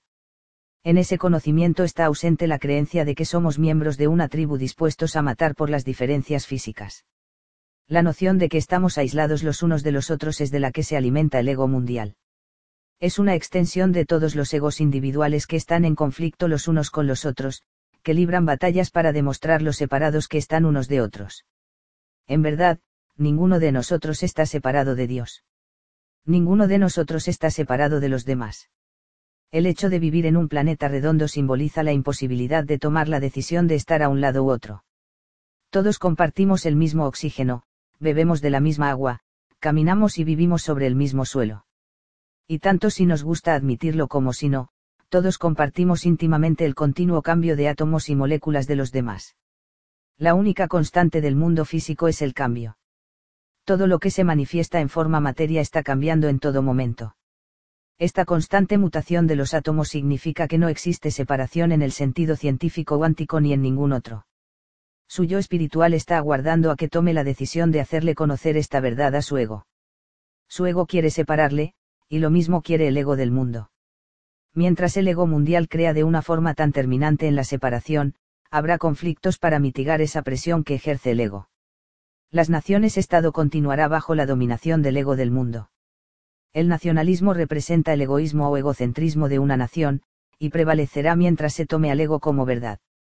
Cuando avancemos hacia la unidad crearemos un mundo regido por el yo superior, que nos ve a todos como habitantes del mismo reino. Entonces no se servirá a ningún interés en especial, no se construirán fortalezas en las fronteras, no se creará ninguna arma nuclear, y no habrá ni pasaportes ni aduanas, ni siquiera cambio de divisas sabremos que no somos esas fronteras a las que nos aferramos para mimar al ego mundial y fomentar las ideas por las que miles de millones de personas han muerto innecesariamente. Al sustituir el miedo por el amor y permitir que aparezca nuestro yo espiritual, la necesidad de separación desaparecerá de manera gradual. Está sucediendo ahora mismo, a pesar de los esfuerzos que realizan muchas personas movidas por su ego para mantener los símbolos de la separación, los cuales están desvaneciéndose de forma gradual el trabajo del espíritu es sutil y paciente. No existe nada más poderoso que una idea cuya hora ha llegado, y la muerte del ego del mundo hace mucho que tendría que haberse hecho realidad. Ya basta de enviar a los jóvenes a morir para conservar antiguas fronteras. Ya basta de asesinar a nuestros hermanos cuyas costumbres son diferentes, pero que están conectados con nosotros en el mundo del yo espiritual. El movimiento hacia el yo espiritual hará que la seductora voz del ego mundial resulte menos atractiva ya no podemos permitirnos esa separación que el ego del mundo nos implora que aceptemos. Las armas que existen hoy en día, se las usa, matarán incluso a aquellos que las usen. Todos compartimos el mismo entorno, respiramos el mismo aire. Contaminarlo con radiactividad equivale a disparar armas contra nosotros mismos, que es precisamente lo que hacemos cuando disparamos un arma contra cualquier otra persona. Cuando Jesús dijo, Padre, perdónales, porque no saben lo que hacen, estaba implorándonos que nos diéramos cuenta de que todos somos uno. Su yo espiritual lo sabe, y también lo sabe el alma del colectivo mundial. La parte falsa, el ego, insiste en que no solo estamos separados sino en que somos especiales. Con este credo de lo especial, el ego intenta convencernos de que estamos más favorecidos que otros, y de que esta condición de especiales se alimenta si seguimos a un maestro espiritual nuestro pasaje hacia el paraíso. Este Dios de lo especial odia a determinadas personas y ama a otras, dependiendo de sus sistemas de creencias. El ego usa este tipo de pensamiento para controlarnos. Cuando usted se centra y encuentra su propio espacio silencioso, interior, espiritual, conoce la amorosa esencia divina que no hace discriminaciones. Usted sabe que la condición de especial no es algo conferido a unos sino a otros sabe que es absurdo creer que un bebé musulmán se quemará en el infierno por no tener creencias budistas o cristianas. Sabe que los aborígenes australianos son iguales a los reyes. Su yo espiritual se lo dice, y lo mismo hace toda nuestra literatura espiritual. El mensaje que su ego le transmite de que es especial, resuena y se intensifica en el mundo colectivo. El ego mundial quiere que resulte fácil hacer caso omiso de los que tienen menos. De este modo, las sociedades menos industrializadas que no están tan alfabetizadas pueden ser vistas como ellos, lo cual el ego interpreta como menos favorecidos. Puede considerárselos como no elegidos de Dios. Eso hace posible pasarlos por alto o usar nuestras armas superiores para eliminarlos. Así se hace posible que la gente contemple en la televisión los bombardeos y se diga a sí misma que las víctimas están recibiendo lo que se merecen. Pero el yo espiritual sabe que no matarás no tiene ninguna cláusula excluyente. Cuando matamos campesinos al derrocar a un dictador, el yo espiritual sabe que estamos violando nuestros más elevados mandamientos al convertir a algunas personas en prescindibles. En verdad, nadie es especial. Todos somos iguales y todos compartimos el mismo espíritu. Si creemos que alguien es especial, significa que alguna otra persona no lo es. El ego del mundo trabajará con gran ahínco para mantener con vida esta idea de lo especial, porque le permite llevar a cabo el tipo de acción que perpetúa su propia existencia. Nos apartaremos de esa posición al seguir el camino de nuestra búsqueda espiritual. Cuando conozcamos la amorosa esencia divina, seremos incapaces de ver a los otros como no especiales o a nosotros mismos como especiales. Esto representará una victoria del altruismo sobre el egoísmo en todas sus formas y en la totalidad del mundo. Tom Brown describe esta actitud en un maravilloso texto extraído de su estimulante libro de Quest, La búsqueda.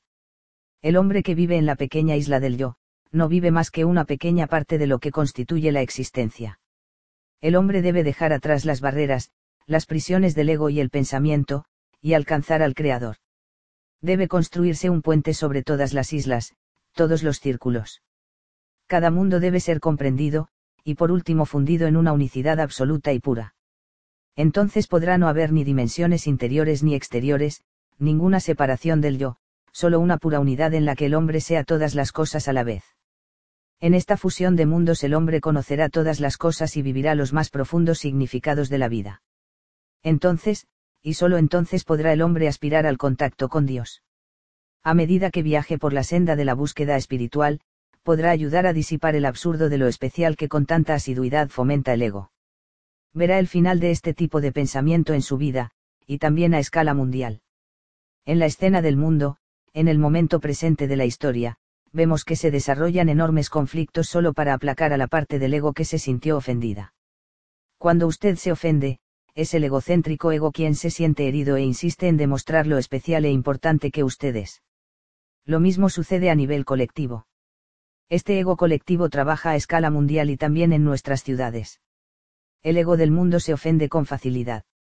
Cuando el ego se ofende, necesita tomar venganza. Necesita tomar represalias para demostrar su importancia y calidad de especial ante cualquier cosa que perciba como causa de la ofensa. Así pues, cuando su nación, dominada por el ego, se siente ofendida por las palabras de un intolerante tirano, zanja el agravio mediante la agresión y el asesinato. Así también están nuestras ciudades llenas de jóvenes que confían tanto en su ego que están dispuestos a matar de forma arbitraria a aquellos que no obran de acuerdo con sus criterios. Están convencidos de que son especiales y tienen derecho a cualquier cosa que demuestre que son especiales. Si no lo obtienen, se ofenden y causan alborotos, mutilan, matan y saquean. Esto representa una gigantesca carencia de conciencia espiritual necesitamos volver a colocar a Dios en la conciencia de estos jóvenes, reemplazar el déficit por la conciencia superior. Entonces estos problemas comenzarán a disiparse. Cuando las personas descubren su búsqueda espiritual, ya no se sienten ofendidas por lo que no tienen. Entonces se muestran deseosas de dar algo de sí mismas y se ven libres de la necesidad de compararse con otros. Este cambio hacia el yo sagrado acabará por eliminar los problemas del bienestar social y la guerra. Cuando el ego colectivo se ofende, el mundo se enzarza en la destrucción. Cuando se consulta al yo superior, no hay nada por lo que ofenderse. Uno solo ve lo que hay que hacer y comienza a vivir según el amor que el silencio interno proclama. Considere esta declaración de Soren Kierkegaard. El presente estado del mundo y de la totalidad de la vida es la enfermedad. Si yo fuera un médico y me pidiera un consejo, contestaría, cread silencio. En efecto, si acudimos a nuestro interior y les enseñamos a hacer lo mismo a todos aquellos que estén deseosos de enmendar sus agravios, presenciaremos un importante cambio de conciencia y muchísima más comprensión y tolerancia. Por último, veremos la paz que todos los habitantes de este plantea deseamos con tanta desesperación.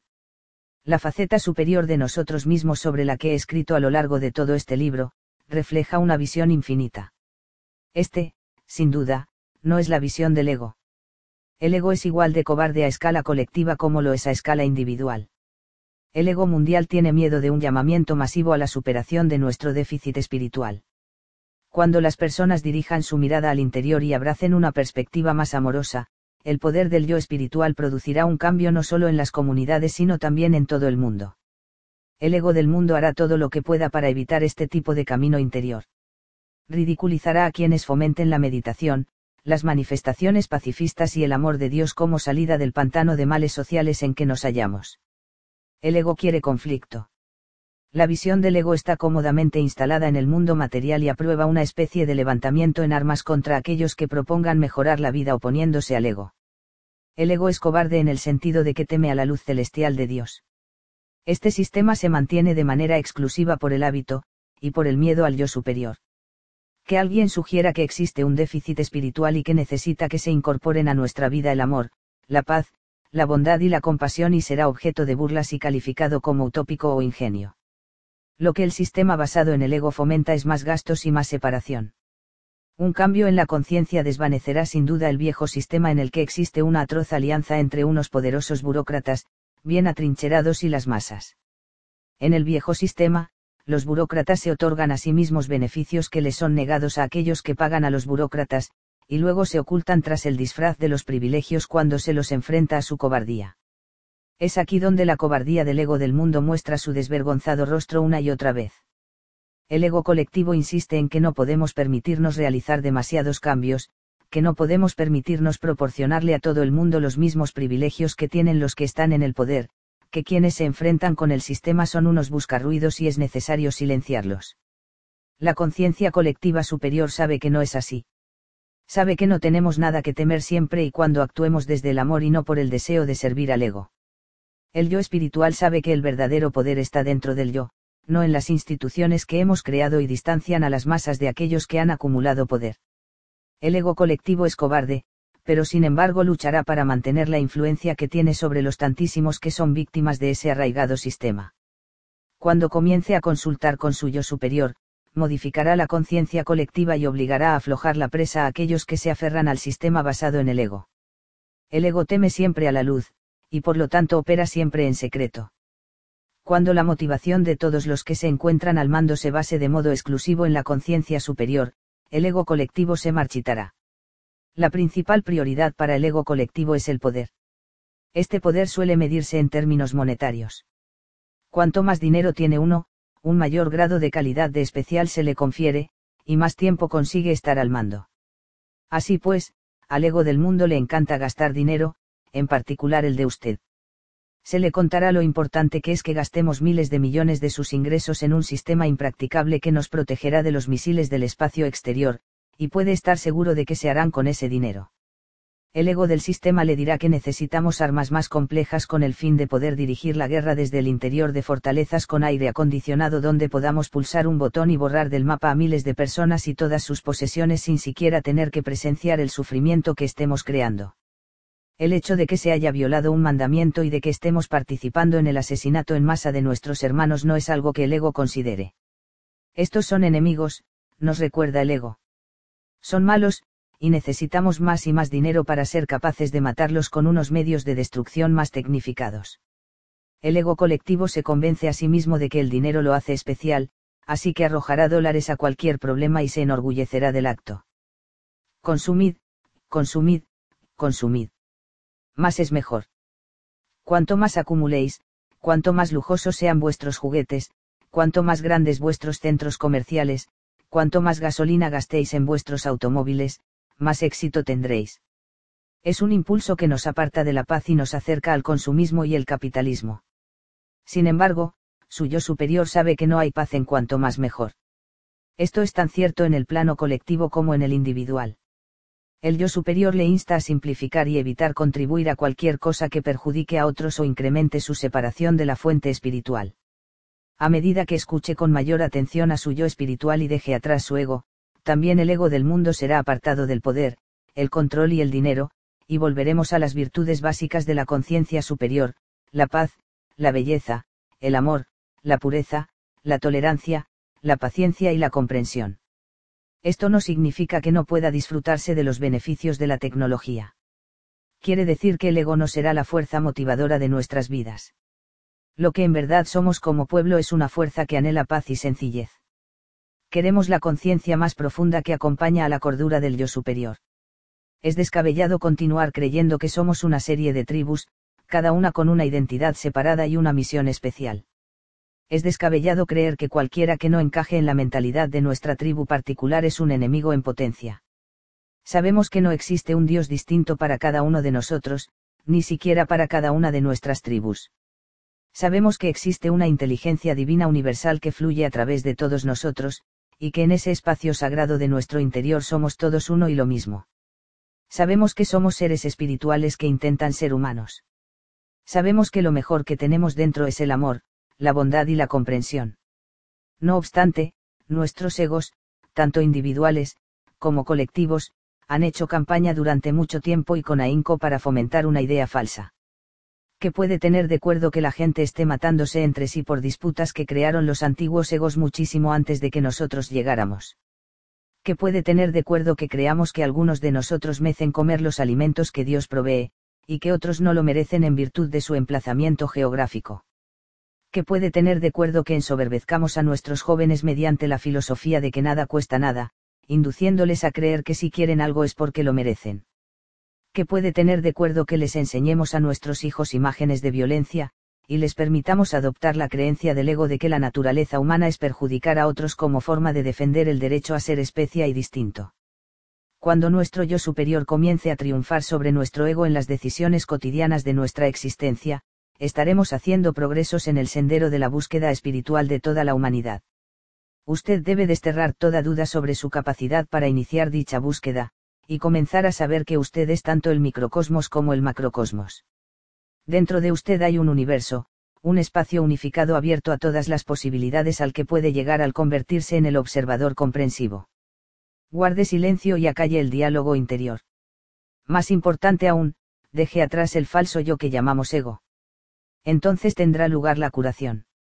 El ego mundial está destinado a ser reprimido a medida que más personas miren dentro de sí y consulten con su faceta espiritual. Las dudas están desvaneciéndose y la revolución del espíritu ya está comenzada. El avance hacia un mundo sin ego no es una idea inverosímil, no más que la caída del telón de acero. A aquellos que oyeron hablar de ello unos pocos años antes de que sucediera, les pareció algo en verdad absurdo. Pero las ideas, los pensamientos y conocimientos son poderosos instrumentos para la desintegración del falso yo. Una de las maneras más sencillas y poderosas de hacerlo es la que enseña Ignatius Baran, en su libro Meditation, Meditación, nos aconseja dedicar 30 minutos cada mañana a la meditación, repitiendo la plegaria de San Francisco. Al decir esta plegaria, dejamos atrás el ego a la vez que invitamos al yo espiritual a guiarnos le invito a que se una a mí en esta plegaria cotidiana mientras compartimos el sendero de la búsqueda espiritual. La plegaria de San Francisco. Señor, hazme un instrumento de tu paz. Donde haya odio, déjame sembrar amor, donde haya perjuicio, perdón, donde haya duda, paz, donde haya desesperación, esperanza, donde haya oscuridad, luz, donde haya tristeza, júbilo. Oh, Divino Maestro, concédeme que no busque tanto ser consolado como consolar, ser comprendido como comprender, ser amado como amar. Porque es en el dar que recibimos, es en perdonar que somos perdonados, es en morirnos que nacemos a la vida eterna. Si usted tiene la misma conciencia y determinación respecto de su mundo, tendrán lugar cambios espectaculares cuando todos apliquemos la energía más grande del universo, la energía del amor. Ahora procede citar a mi maestro espiritual Nisargadatta Maharaj. Él nos recuerda lo simple que es crear una sociedad que esté basada en principios espirituales. Mi postura es clara, produce para distribuir, alimenta antes de comer tú, da antes de recibir, piensa en otros antes de pensar en ti mismo. Solo una sociedad altruista que se base en el compartir puede ser estable y feliz. Esta es la única solución práctica.